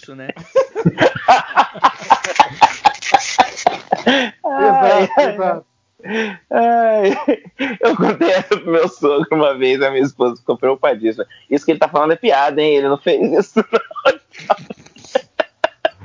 nem ele, nem o filho dele. Porque essa piada do urso, especialmente. Você né? contou a do veio aqui pra caçar? Você contou pro seu sogro? Não, eu, não, eu contei a do, do, do peido. Ah, tá. Ah, você tinha falado, eu sou já da terceira geração que tenta caçar o urso mágico. Aí, Sua mulher te, ficou falando, não, ele não foi estuprado pelo urso, não. Filho. não. Eu ainda não fui estuprado pelo urso, né? Eu, tipo, eu, eu ainda tenho que ir lá caçar, né? É. Agora que eu já é. tive um descendente, né? Já botei um descendente no mundo, já posso ir lá caçar. O Sérgio Silva, pergunta garotinho: sempre que você ver seu reflexo em qualquer lugar, água, espelho, qualquer superfície, vem a voz do Léo Finock na sua mente gritando: Qual é, otário? Ou sempre que você terminar qualquer tarefa, vem a voz do Máximo dizendo: Faça melhor. Porra, é, é, eu, já sou, eu, já, eu já sou assim, né? Eu, eu prefiro a do Léo também, porque eu adoro a voz do Léo. mas ó, eu, eu vou dar um, um, um, argumento a favor da minha própria voz, é porque as pessoas terminam muito poucas tarefas. Ah, você é um fracassado. Vai ouvir menos. Você vai ouvir bem pouco. Vai nem sentir diferença. Não, mas em se tratando de Léo Finoc, eu quero ouvir mais. Vez Sim, não, eu concordo. Eu concordo. Eu ia achar bem divertido. Qual é, Otávio? Ainda, mais, ainda mais que é um comentário curtinho, assim, não é? Uhum. Não é demais, né, cara? Só... Tem gente que paga pra ter isso no celular, né, cara? Pô. Boa. A, a vida o, é o Léo falando? OnlyFans do Léo. Mensagem de WhatsApp. OnlyFans do Léo. É, mensagem, mensagem de celular. Não, mas aí tem que ser, tem que ser o, o OnlyFans limitadíssimo para apenas sete assinantes. Mas vamos para as estatísticas do MDM? Vamos lá, né? Tem, tem, mais uma, tem mais uma pergunta do garotinho aqui. Opa, leia. Também do, do Sérgio Silva, que já fez outra. Pergunta do garotinho. É, ter a constante sensação de que esqueceu de fazer algo importante ou ter a constante sensação de que está sendo seguido ou vigiado? Porra. A, a, a, essa sensação. a primeira é normal. A primeira para mim, que, que eu, como eu não me importo de, com, com, com o trabalho. Você não se importa? Não. Nossa, eu, eu fico nervoso. Não, mas negócio? É, é, que se o trabalho não é importante, você não vai sentir sobre o trabalho. Você vai pensar assim, putz, será que tem cerveja em casa? Exato, é. Puta merda, o sal grosso acabou, não, é, tipo, não? Será que eu desliguei, que eu desliguei o fogão? Ah, é. mas isso, mas isso é, é, melhor do que você essa sensação noia de que alguém está te observando, que você ah, tá... Nossa, isso é muito ah, ruim, é. Que você está em constante perigo. Cara, pra mim, pra mim, a pior coisa é, é, achar que eu esqueci alguma coisa. Não, mas eu sempre acho que eu esqueci alguma coisa pra, né, Jebs? E eu sempre tô certo. Eu, eu, eu sou, eu sou, eu já sou ligeiramente paranoico mesmo, então eu sempre tenho essa sensação esquisita. o tanto de vezes que eu volto, agora não mais, mas tanto de vezes que eu voltava para fechar de novo a porta do carro. Ai, cara, isso Porra, é uma eu faço, Cara, sem sacanagem, eu, eu, constantemente eu saio, dou pa, caminho um pouco, eu penso. Dando pra, pra, pra patroa. Aí, fechei a porta do carro? Ela, não sei, não reparei. E eu vou lá. Vocês sabem que, vocês sabem que vocês podem regular para a porta fechar automaticamente depois de um certo tempo. Mas o meu carro e não. A porta de casa? E, a porta de casa? Não, mas, mas, essa regulagem é a, é a receita para você trancar a chave dentro do carro. Nossa, não. é outro medo. E tipo, o, quando eu comecei a morar sozinho, eu, eu trabalhava perto do trabalho suficiente para ir andando. Várias vezes eu chegava perto do trabalho, assim, quase entrando no prédio, eu, caralho, será que fechei a porta? Aí eu voltava para casa, conferia e voltava.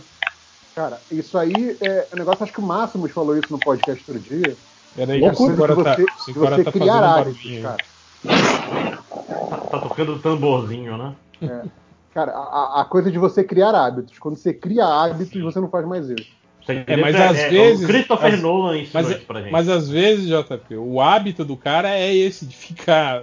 Sabe? Ah, é, você não pode. O seu hábito é ser paranoico, né?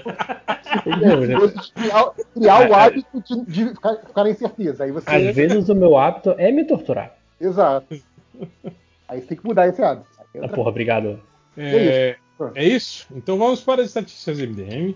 Mandando aqui no. no... Manda, manda no grupo que vale, por favor chegou no MDM procurando por Vulva Negra Vete, se já saio assistir ou lá, ne.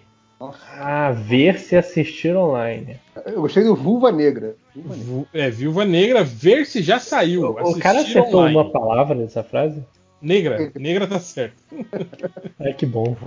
Vulva Negra parece muito uma personagem, personagem brasileira daquela. Do Marcate. Parece é. eu, gosto, eu gostei do Ola, Olanê. Olanê. Olane. Depois teve outro cara que chegou no MDM procurando por Rambo. É velho ou é novo? Boa pergunta. É, depende. Qual Rambo? tem vários.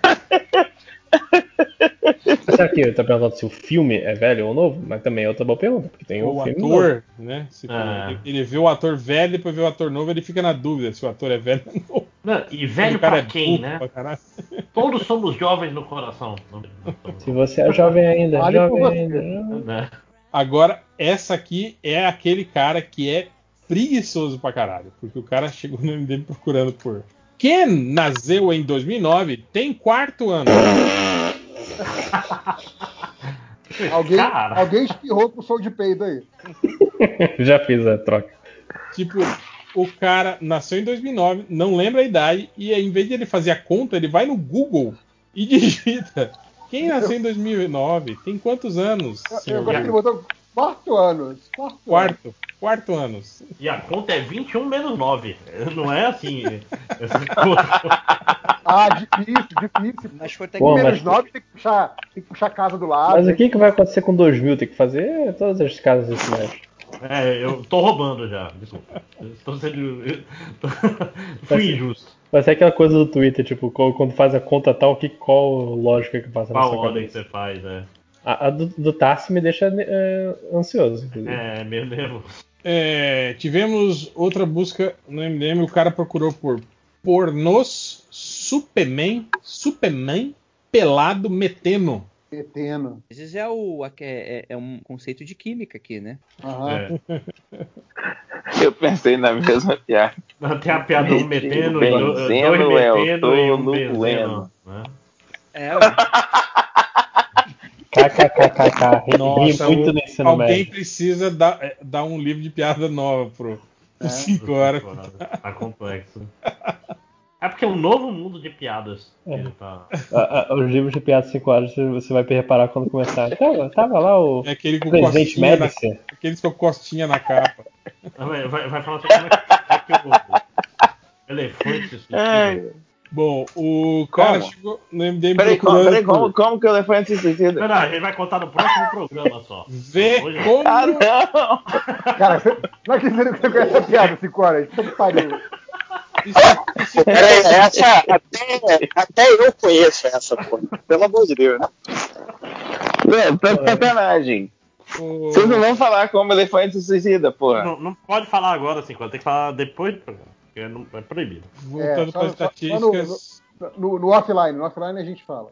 O cara procurou por ver como Mota, PC Gamer, com Super Mei. Ah, aquele vídeo do Cavil que fez montando. Tem imaginando super nome no final, né? Superman. Fica do lado da pessoa, não, agora você, você encaixa aqui, tá? O Superman é, é o cara que, fez o, que fez o MEI, né? Exatamente, tem CNPJ, o Superman. Superman. Não é qualquer MEI. E aí, provavelmente, o mesmo cara procurou por mamorada do Superman Emuto feia? Coitado da moça. Que sacanagem. Depois tivemos mais um cara, provavelmente. Passou o filme do Guardião da Galáxia? Algum próximo, assim? Porque tinha um monte de busca sobre o. Eu, eu o acho que passou na tela quente algum dia desses aí. Ah, então deve ser isso. Passou sim, faz semana, semana, duas semanas atrás. Aí tava aqui, o cara, o cara perguntou: o pai do Stallone era uma flor? É, não, é... O, o, o Star-Lord, ok. Stallone, Star-Lord, é, pô. Do Stallone. Okay. Stallone, eu achei que era alguma coisa do Load. Vou dar um beijo Ih, pro Load caralho, aí. bateu o sono, né? É, o cara do Michael Dudikoff também voltou, ele procurou por Michael Dudikoff, biografia em português. Caralho, biografia do Michael Dudikoff, né? Michael Dudikoff, um dançarino, um lutador. Alguma coisa Escreveu certo? Dudikoff? Sim, certo, certo. que pode. Não, não, tem uma, uma certeza que eu tenho é que o cara do Michael Dudikoff sabe escrever Michael Dudikoff. Certo. Pelo menos isso, né? É a única não, pessoa sim. que sabe escrever isso. Michael Dudikoff. Ele sempre escrevia certo, é verdade. Depois teve outro cara que chegou no MDM procurando por Javier e Magento se casaram na vinda real? Não sei por que, que é isso. Xavier e Magento. Muito bom. Vocês entenderam isso? Não Sim, Xavier e Magneto Xavier se e Magneto. casaram na vida real. Ah, é porque tem as saquei. fotos do, casa Sim, do casamento porque do. O Ian McKellen, ele celebrou o casamento do, do Patrick Stewart. Então, Aí tipo, estão estão juntos dos dois juntos, só que é o casamento do, do Patrick Stewart. Aí o cara deve estar achando que o Magneto casou com o Xavier. Sim, Aham, entendi. Eu maravilha. sempre soube que rolava uma tensão. Depois teve outro cara que procurou. Eu gostei dessa que é Gida Carano demitida. Pelada.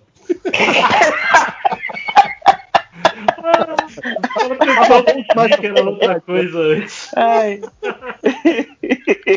Tipo assim, caralho, a Gina Carano foi demitida. Mas já, já, já busca ela pelada também. Aproveita. Aproveita. Essa foi boa. Já busca a notícia e as fotos, né? Depois teve outro cara que procurou por Homem de Grelo é gay. Homem de grelo. Provavelmente tá falando do Homem de Gelo, né? Ah, Sério que Eu que era- gente? Peraí, peraí, peraí. Eu achei que era homem de grelo mesmo. eu chegar nisso. Maravilha. Depois essa, essa, essa acho que eu vou deixar pra depois. Eu não vou ler essa agora, não. Vou deixar pra semana que vem. Tipo a piada do. do Eu Enes, sei que o né? Ara não estudou o livro. Foi, é, foi, foi, foi referência. O cara procurou por quantos vídeos de fodas cabe no celular? Excelente. Do vídeo, né? Não foi, né? Não apareceu aí pra você. Apareceu ainda. Vai, demônio. Ah, é o celular. Opa. Esse lá. Foi. Agora foi. Foi. Quantos vídeos de fodas cabe no celular? O celular. Depois teve outro cara que procurou por flaga em vídeo das melhores senhoras pelada. Senhora, Isso, cara. Ele foi respeitoso, né? Flaga. Pô, flaga. que isso? Peguei no flaga. Um vídeo. Melhores senhoras pelada. E aí tem aqui o cara procurou por mete manopla do Ifilito no seu cu e estaca os dedos. Estala os dedos, né? Eita porra. E filito. E filito também é muito bom. Ifilito. E filito. Deve ser um- uma figurinha do WhatsApp. E pra terminar, a busca mais bizarra é que o cara procurou por Cajuru pelado só de oclinho. Meu Deus! Caralho, bicho. Coitado dos desenhistas que já imaginaram a cena aí. Ah lá. Mas por que, cara? E é isso. Encerramos. Chega. Podemos ir embora. Depois dessa, né? Pra, pra encerrar dando pesadelos pra todo mundo. Gente, tô triste até.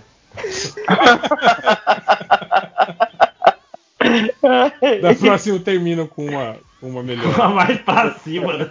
né? Termina, vamos terminar no pelado de óculos. da próxima vez. É, podia ter, né? O, per- a- o perfil lá, o olhinho de Cajuru, podia fazer o perfil Cajuru pelado só de óculos. Pra gente terminar na na nota positiva, conta uma piada aí, 5 horas, vai. Piada da sua autoria. Putz, eu não sou, eu não sou bom assim de piada, gente. Tem que Não, ter um. nós só percebemos já isso. Vocês acharam que eu era bom depois dessa? Conta piada da sua autoria. Eu não tenho piada na minha autoria, eu só sou, só sou bom de roubar as dos outros. Conta a do, a do elefante, Tida. É, essa eu quero saber. Você não sabe mesmo, é sério? Eu, eu acho que eu não conheço. Agora do jeito que vocês estão falando, eu tô até. Imagine o link do SBT Dr. Gore se não. formando na sua frente. Ai, que eu não acredito. Procura, no YouTube, cara. E é isso. Chega, né? Chega. Chega, vambora. Tchau, gente. Até semana que vem. Eu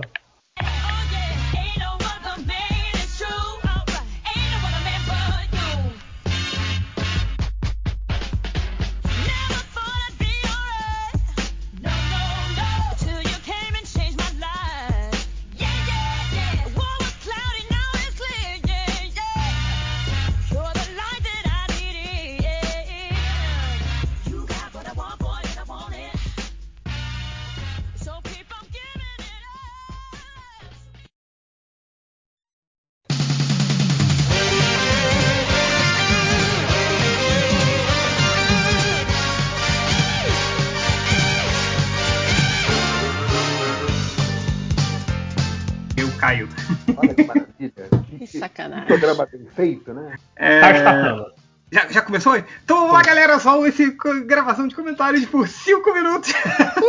pra gente. É, pra gente completar 9 horas de gravação. que Está acontecendo agora, nessa Eu- eu- sexta-feira. Eu tô jogando o final de Fall Guys enquanto gravo. Isso aí. Olha, olha só que, que, que maravilha. Eu, eu estou no meio do horário de trabalho, é, Nerd Eu Reverso jogando videogame, é, Lojinha almoçando, ideia escondida no trabalho e matando o trabalho para gravar aqui, No cantinho, no cantinho. no cantinho. Então vamos lá, rapidinho, ó. Ronivon, esquema Ronivon. Rapidinho, uma resposta só. É, pedir comentários lá, lá no, no Twitter. Vamos lá. É, vamos, pergunta número 1. Um, é, do Lord Full. Já descobriu qual o idioma que o Churumela late? Não, mas ele agora tá português. Ele, ele tá falando agora, entendendo português carioca. Quando eu Olha mando, só. "Bora, quando, bora, maluco, vambora! Aí ele já sabe qual é. Isso aí. É, vamos lá. Pergunta do garotinho. Só poder ler clássicos da Marvel pro resto da vida, mas vão ser todos de graça pra você? Ou a DC ser a empresa bem sucedida no cinema, mas não ter tido nenhum clássico na sua história? Que se Porra, foda descer. Quadrinho é mais importante, né, gente? Eu prefiro a primeira opção. Tá bom. mesmo. Então vambora. É... Do Lord Full também. Por que a burrice de outros podcasts é tão valorizada e divulgada na podosfera e, e a burrice de vocês é ignorada? Que é a burrice in natura. É a burrice... É o é o cristal da burrice. É, o, o Jonas Azevedo. Change, fala um pouco em inglês aí pra gente ver seu inglês nórdico. A gente vê não, né? Ouvir. Burrão o cara aí, ó. É, tão bom quando eu posso chamar alguém de burro, porque isso geralmente é o contrário. Ah, mas. Vai, mais pergunta. É, Ronivon, Ronivon, vambora. É, puta, olha isso, ó. Fábio Guimarães. Pergunta do garotinho: voar 14 horas é, de avião na poltrona do meio entre Bolsonaro e Roberto Jefferson, mas você chega ao seu destino. Ou entre a Gal Gadot e a Al- Alessandra Negrini, mas o avião cair durante o pouso. Meu Deus do céu, não! Não, não, presta atenção. Gente, não. Eu acho que cara. as pessoas, elas sempre perguntam, você prefere ir com, esse, com a sua pessoa insuportável? Ela subestima a sua capacidade de ser mais insuportável e fuder a vida deles. Ah, cara, sim, sim. Se tivesse entre os dois, eu ia dar aquele. ia derrubar As cotoveladas. Assim, é, Aeromoça, dá um suco de laranja aí, ia derrubar no colo dele, Café sabe? quente, assim. café Café quente. quente. Eu ia pedir aquela, aquela salada de repolho, soltar aquele peido bem fedido. É, é, então. Pô, pega aquele. Quando chegar a aeromoça falar chicken or pasta, aí você pega a pasta, abre e joga no colo do Roberto Jefferson. Que coisa maravilhosa. É, o Eduardo, ela, eu tô, tô no esquema suicida. Eu estou lendo perguntas na hora sem fazer um prévio filtro. Então, Parabéns, vai. parabéns. É, quais foram os cinco minutos mais longos das vossas vidas? Esse, agora. Essa gravação. Ah, não tem pergunta melhor, não, não tem resposta melhor. É, Fio Santos, quando vai ter mais lives de jogos de Phantom System? Quando você vai zerar Chrono Trigger? E quando temos mais lives de Fallout no Vegas de novo? Não sei. Ah, outra pergunta. Ah, Cara, rapidinho, a- a- aquela última que você fez, que você, sei lá, jogou uns 30 jogos em, em uma hora e meia, uma coisa assim, foi tipo. Você jogou muita coisa. Eu não vi ao vivo, eu vi depois no, no YouTube. Cara, que, que fantástico aquilo, cara. Como, como o jogo antigamente era era um negócio criativo, né, cara? É incrível, incrível. Ah, cara, mas é, é o que eu sempre falo, assim, a, a- a limitação técnica, ela, ela é superada com criatividade, sacou? Sim, incrível, incrível. Então, porra, peraí que o Churumela tá batendo aqui na porta que ele quer entrar, peraí. Limita- limitação mental também, por isso que a gente. Quer gravar também, quer gravar também. Caralho, maluco, esse cachorro tá muito gordo, cara. É que ele tem uma cara, ele fica- quer ficar no meu colo agora, cachorro chato. Vamos lá. É, O Marcos Dudley. Quando começa o pedido de abaixo assinado do Snyder Cut do Sucker Punch? Eu, Caralho, eu vi isso, Que cara. desgraçado, maluco. É, Marina L. Estão torcendo pra que país no Eurovision? Acompanhe três horas do bloco anterior. É, Eu, eu tô torcendo pra, pra Islândia por causa do filme. Sempre tá pra Islândia agora, né? É, o Frego Flowers. O que fazer depois que eu apresentar o último trabalho desse semestre da universidade e ficar de férias do EAD? Qualquer coisa menos escutar o podcast MDM. É, Pior que nem eu ia falar, vai pra praia, mas não pode. Chão, É, não dá, não tem o que fazer. é, faz qualquer coisa aí, maluco. Tá perguntando pra gente? É, Tá casa. errado, tá errado. Compra o meu livro então, babaca, porra. Caralho, Tá que perguntando escroto, pra mim, eu não digo. Vai, vambora, rápido, rápido. É... Guia Taíde Talk Show. Quais você acha que foram as maiores contribuições do MDM para a Podosfera e para cobertura de notícias nerd? Nenhuma, cara. O que o MDM contribuiu para porra? Além dos. Eu, eu acho que. Sabe aquela imagem? Tipo, se, se isso botões. tivesse acontecido, aí pega a imagem de um cidade futurista, é isso que tivesse acontecido com o Podosfera estaria se o MDM nunca tivesse existido. É... Deixa eu ver aqui. Ah, o Petit Gato. O petista gato. Falando aqui. É, que corte você gostaria que saísse no Cortes MDM para é, te lembrar de uma piada interna ou referência que até você já esqueceu a origem? Né? Tem, tem um perfil, não é nosso, né? Mas é um, um perfil de um fã que criou o Cortes MDM no Twitter. Eu não sei qual é o, o arroba. Se alguém que achar aí acha. Não sei se chegaram a comentar na lista dos comentários. Mas tem alguém que se quer leu. alguma coisa? Cara, eu queria muito que, que reouvir o momento que eu descobri que a HQ estava em quadrinho. Eu queria ouvir minha, minha surpresa e assombro. É, o. Deloque, Deloque. No fim das contas, eu só ouço a leitura de comentários e sua pergunta é: com a morte é, do aclamado autor do mangá, Berserk, e a história nunca sendo concluída, digam quais obras vocês têm o mesmo receio de não ter um final. É, Game- cara, Game of Thrones eu já admiti que não vai ter final. O É, daqui a final o cara morre aí, né? Então, O cara ainda tem outro livro, não é nem o último livro que ele tá fazendo, ele tem outro livro depois desse. No mínimo. É. Tô, algum aí? Mais alguém? Não, próxima. É, Fernando Nancran. Quem iria dedurar todo mundo na CPI do MDM? Ó, ó, tem gente aí que, que nem precisava de pergunta, já tava na consideração inicial, já tava colocando todo mundo surubão. Não vou dizer quem, mas Exato. vocês sabem quem é. Exato. É, Só deduro quem merece, tá certo? é, o- eu ia falar o Nerd Reverso, mas ele se entregou aí. É, Só deduro quem merece. ah, vamos lá, o Elton Giacchino. Fala aí os melhores companions do Fallout pra você. Todos do Fallout New Vegas, começando pelo Boone, indo pela Lily, que é um super mutante que acha que é a sua avó. Ah, é, o Samir Hollenberg. Contem um desastre na cozinha que vocês já tiveram. o meu aqui. Uma vez tentei fazer curry, errei a mão do curry em si, é, e meio que a panela que eu usei fedeu por curry uns dois meses. Vou falar um que uma vez eu fui é, pra noitada, pra night, voltei muito bêbado, fui tentar fazer batata frita às quatro da manhã, Boa. dormi abraçado num saco de lixo e a casa quase pegou fogo. É, qual foram outros desastres aí de vocês? Eu já pus fogo num pano de prato. Eu não lembro a situação, mas eu tive que jogar na pia e jogar água, porque eu. é só isso que eu podia fazer. Eu deixei uma chaleira no fogo, tipo, três horas, hum, assim. Caralho! A coisa mais triste do mundo. Eu amava aquela chaleira. Foi muito triste. Ah, pelo é. menos não deu incêndio nem nada. Né? Não, não, não. Foi antes. Putz, mas foi a, aquela corrida até a cozinha que eu nunca Sim. vou esquecer. Você falou foi antes, foi antes do incêndio de verdade. a chaleira foi só. Mas era o pior mesmo. Não, é acho um... que pra mim fez só essa coisa de, tipo, tá fazendo a comida e derrubar, derrubar o molho no meio e cagar a cozinha toda, essas coisas. Nada muito ah, já derru... Agora que eu tô. Tô mal que tô comendo. Tá mal não. É, agora que eu tô passando álcool gel em todas as coisas, eu já deixei cair um monte de coisa que vem meio escorregadia. Coca-Cola, arroz, aí é foda. É o. Cardoso falou aqui. Esse ano completa 10 anos que eu tô esperando o login pro MDM. Ainda dá tempo de escrever? Aí ele botou um, um print screen de um e-mail meu falando: Seus textos são muito bons, não quer escrever pro MDM? é. Cara, eu te garanto que o Change esqueceu desse e-mail dois minutos depois que ele enviou. Eu também garanto. É, o Deus é Mais falou aqui: Change, Léo e Nerd Reverso. De que canto do RJ vem o sotaque do Pazuelo? Vem da casa do caralho que vem o canto do Deve sotaque ser. dele. É... A puta que o pariu. O Central 42. A Underline vai herdar o MDM? É, não, o MDM vai acabar em. Coitada, né? Ela não merece. Que tipo de maldição, né, porra? É, não, o MDM vai acabar em três meses. Ah, Eita! Escuta aí o que eu tô falando. Ah, o Felipe Borges. Depois do legado de Júpiter, qual quadrinho médio você acha que a Netflix poderia estragar? Ela vai fazer agora o Super Crux, né? Do, do, do Mark Millar. E, que é outro quadrinho médio que vai estragar, mas não sei. Legado Eu ia é dizer merda, Invencível, mas Invencível já tá na Amazon Prime. É.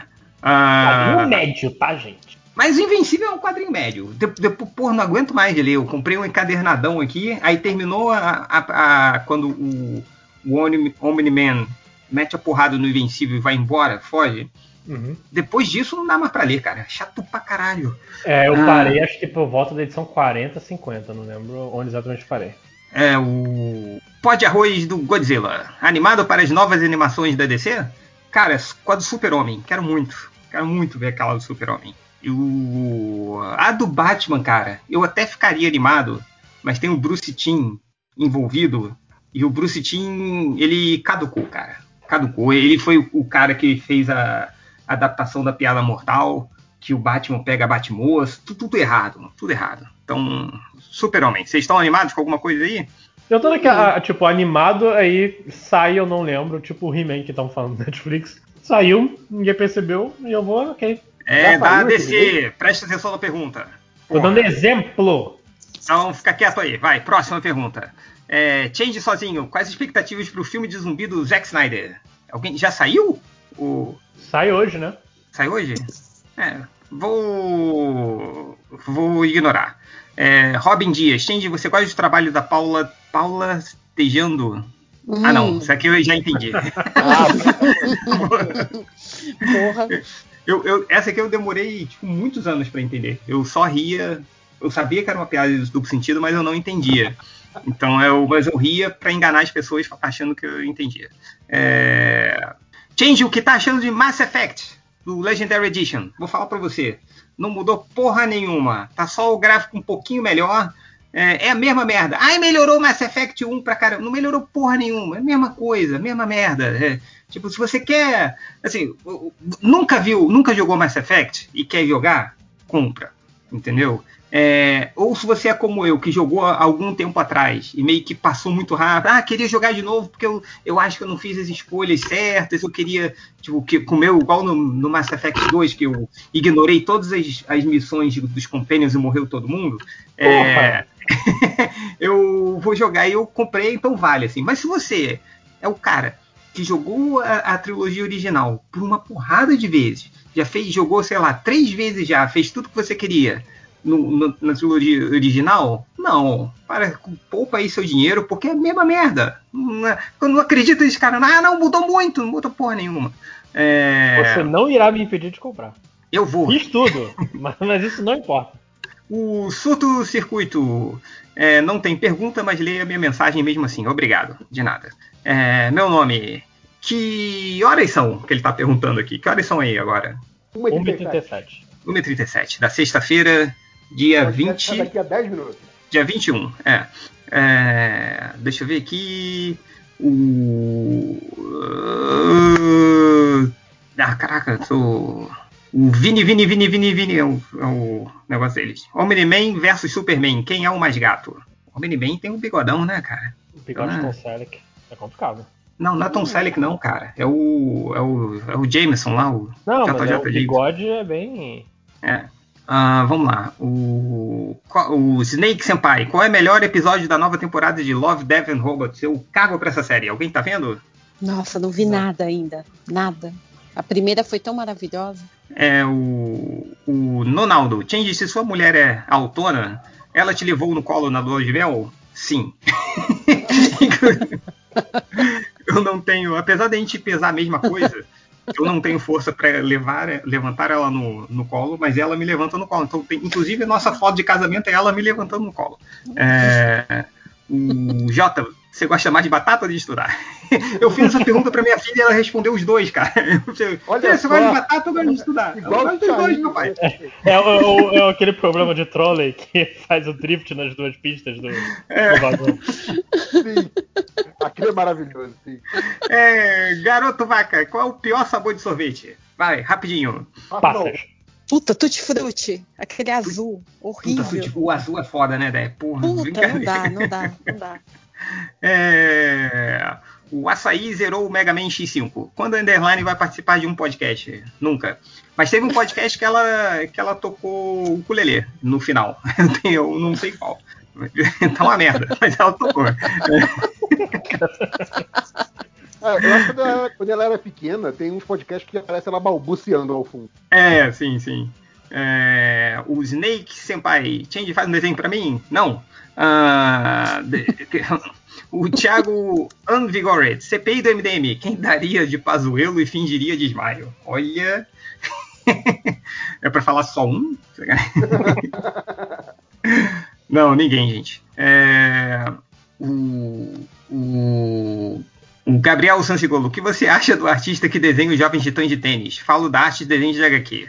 Sobre o financiamento dele, gente que apoia o HQ dele porque viu um monte de arte bonita, porém com o HQ viu com a história rasa. É, acho que isso é ruim para a comunidade das HQs independentes. Sobre o trabalho do cara, do, do Gabriel Piccolo lá, é, não, não. Cara, tem muita gente lançando material muito pior, assim. O negócio foi a safadeza, né? Que, porra, é, 3, 3 milhões, né? Que foi o, a grana dele? Foi. foi. Ah, não um fode, dinheiro. Porra, 3 milhões deu, deu um calote na galera aí. Não sei é, e nem é pela qualidade do material Não, si, qualidade, é, qualidade muita física. coisa pior, cara. É qualidade física. Ele pegou o desenho, tipo, tudo impresso em baixa resolução, de desenho já pronto que ele é. botava no Facebook.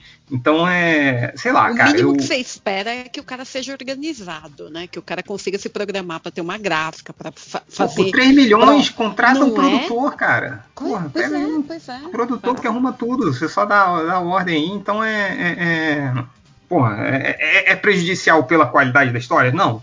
É prejudicial pelo amadorismo que levou o, o, a campanha de financiamento dele? Sim, não só pelo quadrinho nacional, como, por, como uma comunidade internacional, né, cara? Ele é um cara. Ele, ele não lançou no Catarse. Foi, não foi no Kickstarter ou alguma coisa assim? Ah, isso eu não lembro. Mas foi eu num. Foi. Foi, foi num, num, esquema internacional, assim. Então é. Sei lá, cara. É, é, é não um, pode. Não pode. Boa, muito obrigado. É, Flávia Yumi, é, o que achou do, da série do Modok? Vi que tem gente, teve mais gente do MDM além de você que assistiu? Eu não vi. Alguém viu? É, 5 horas vi o seu comentário. O que, que 5 horas achou?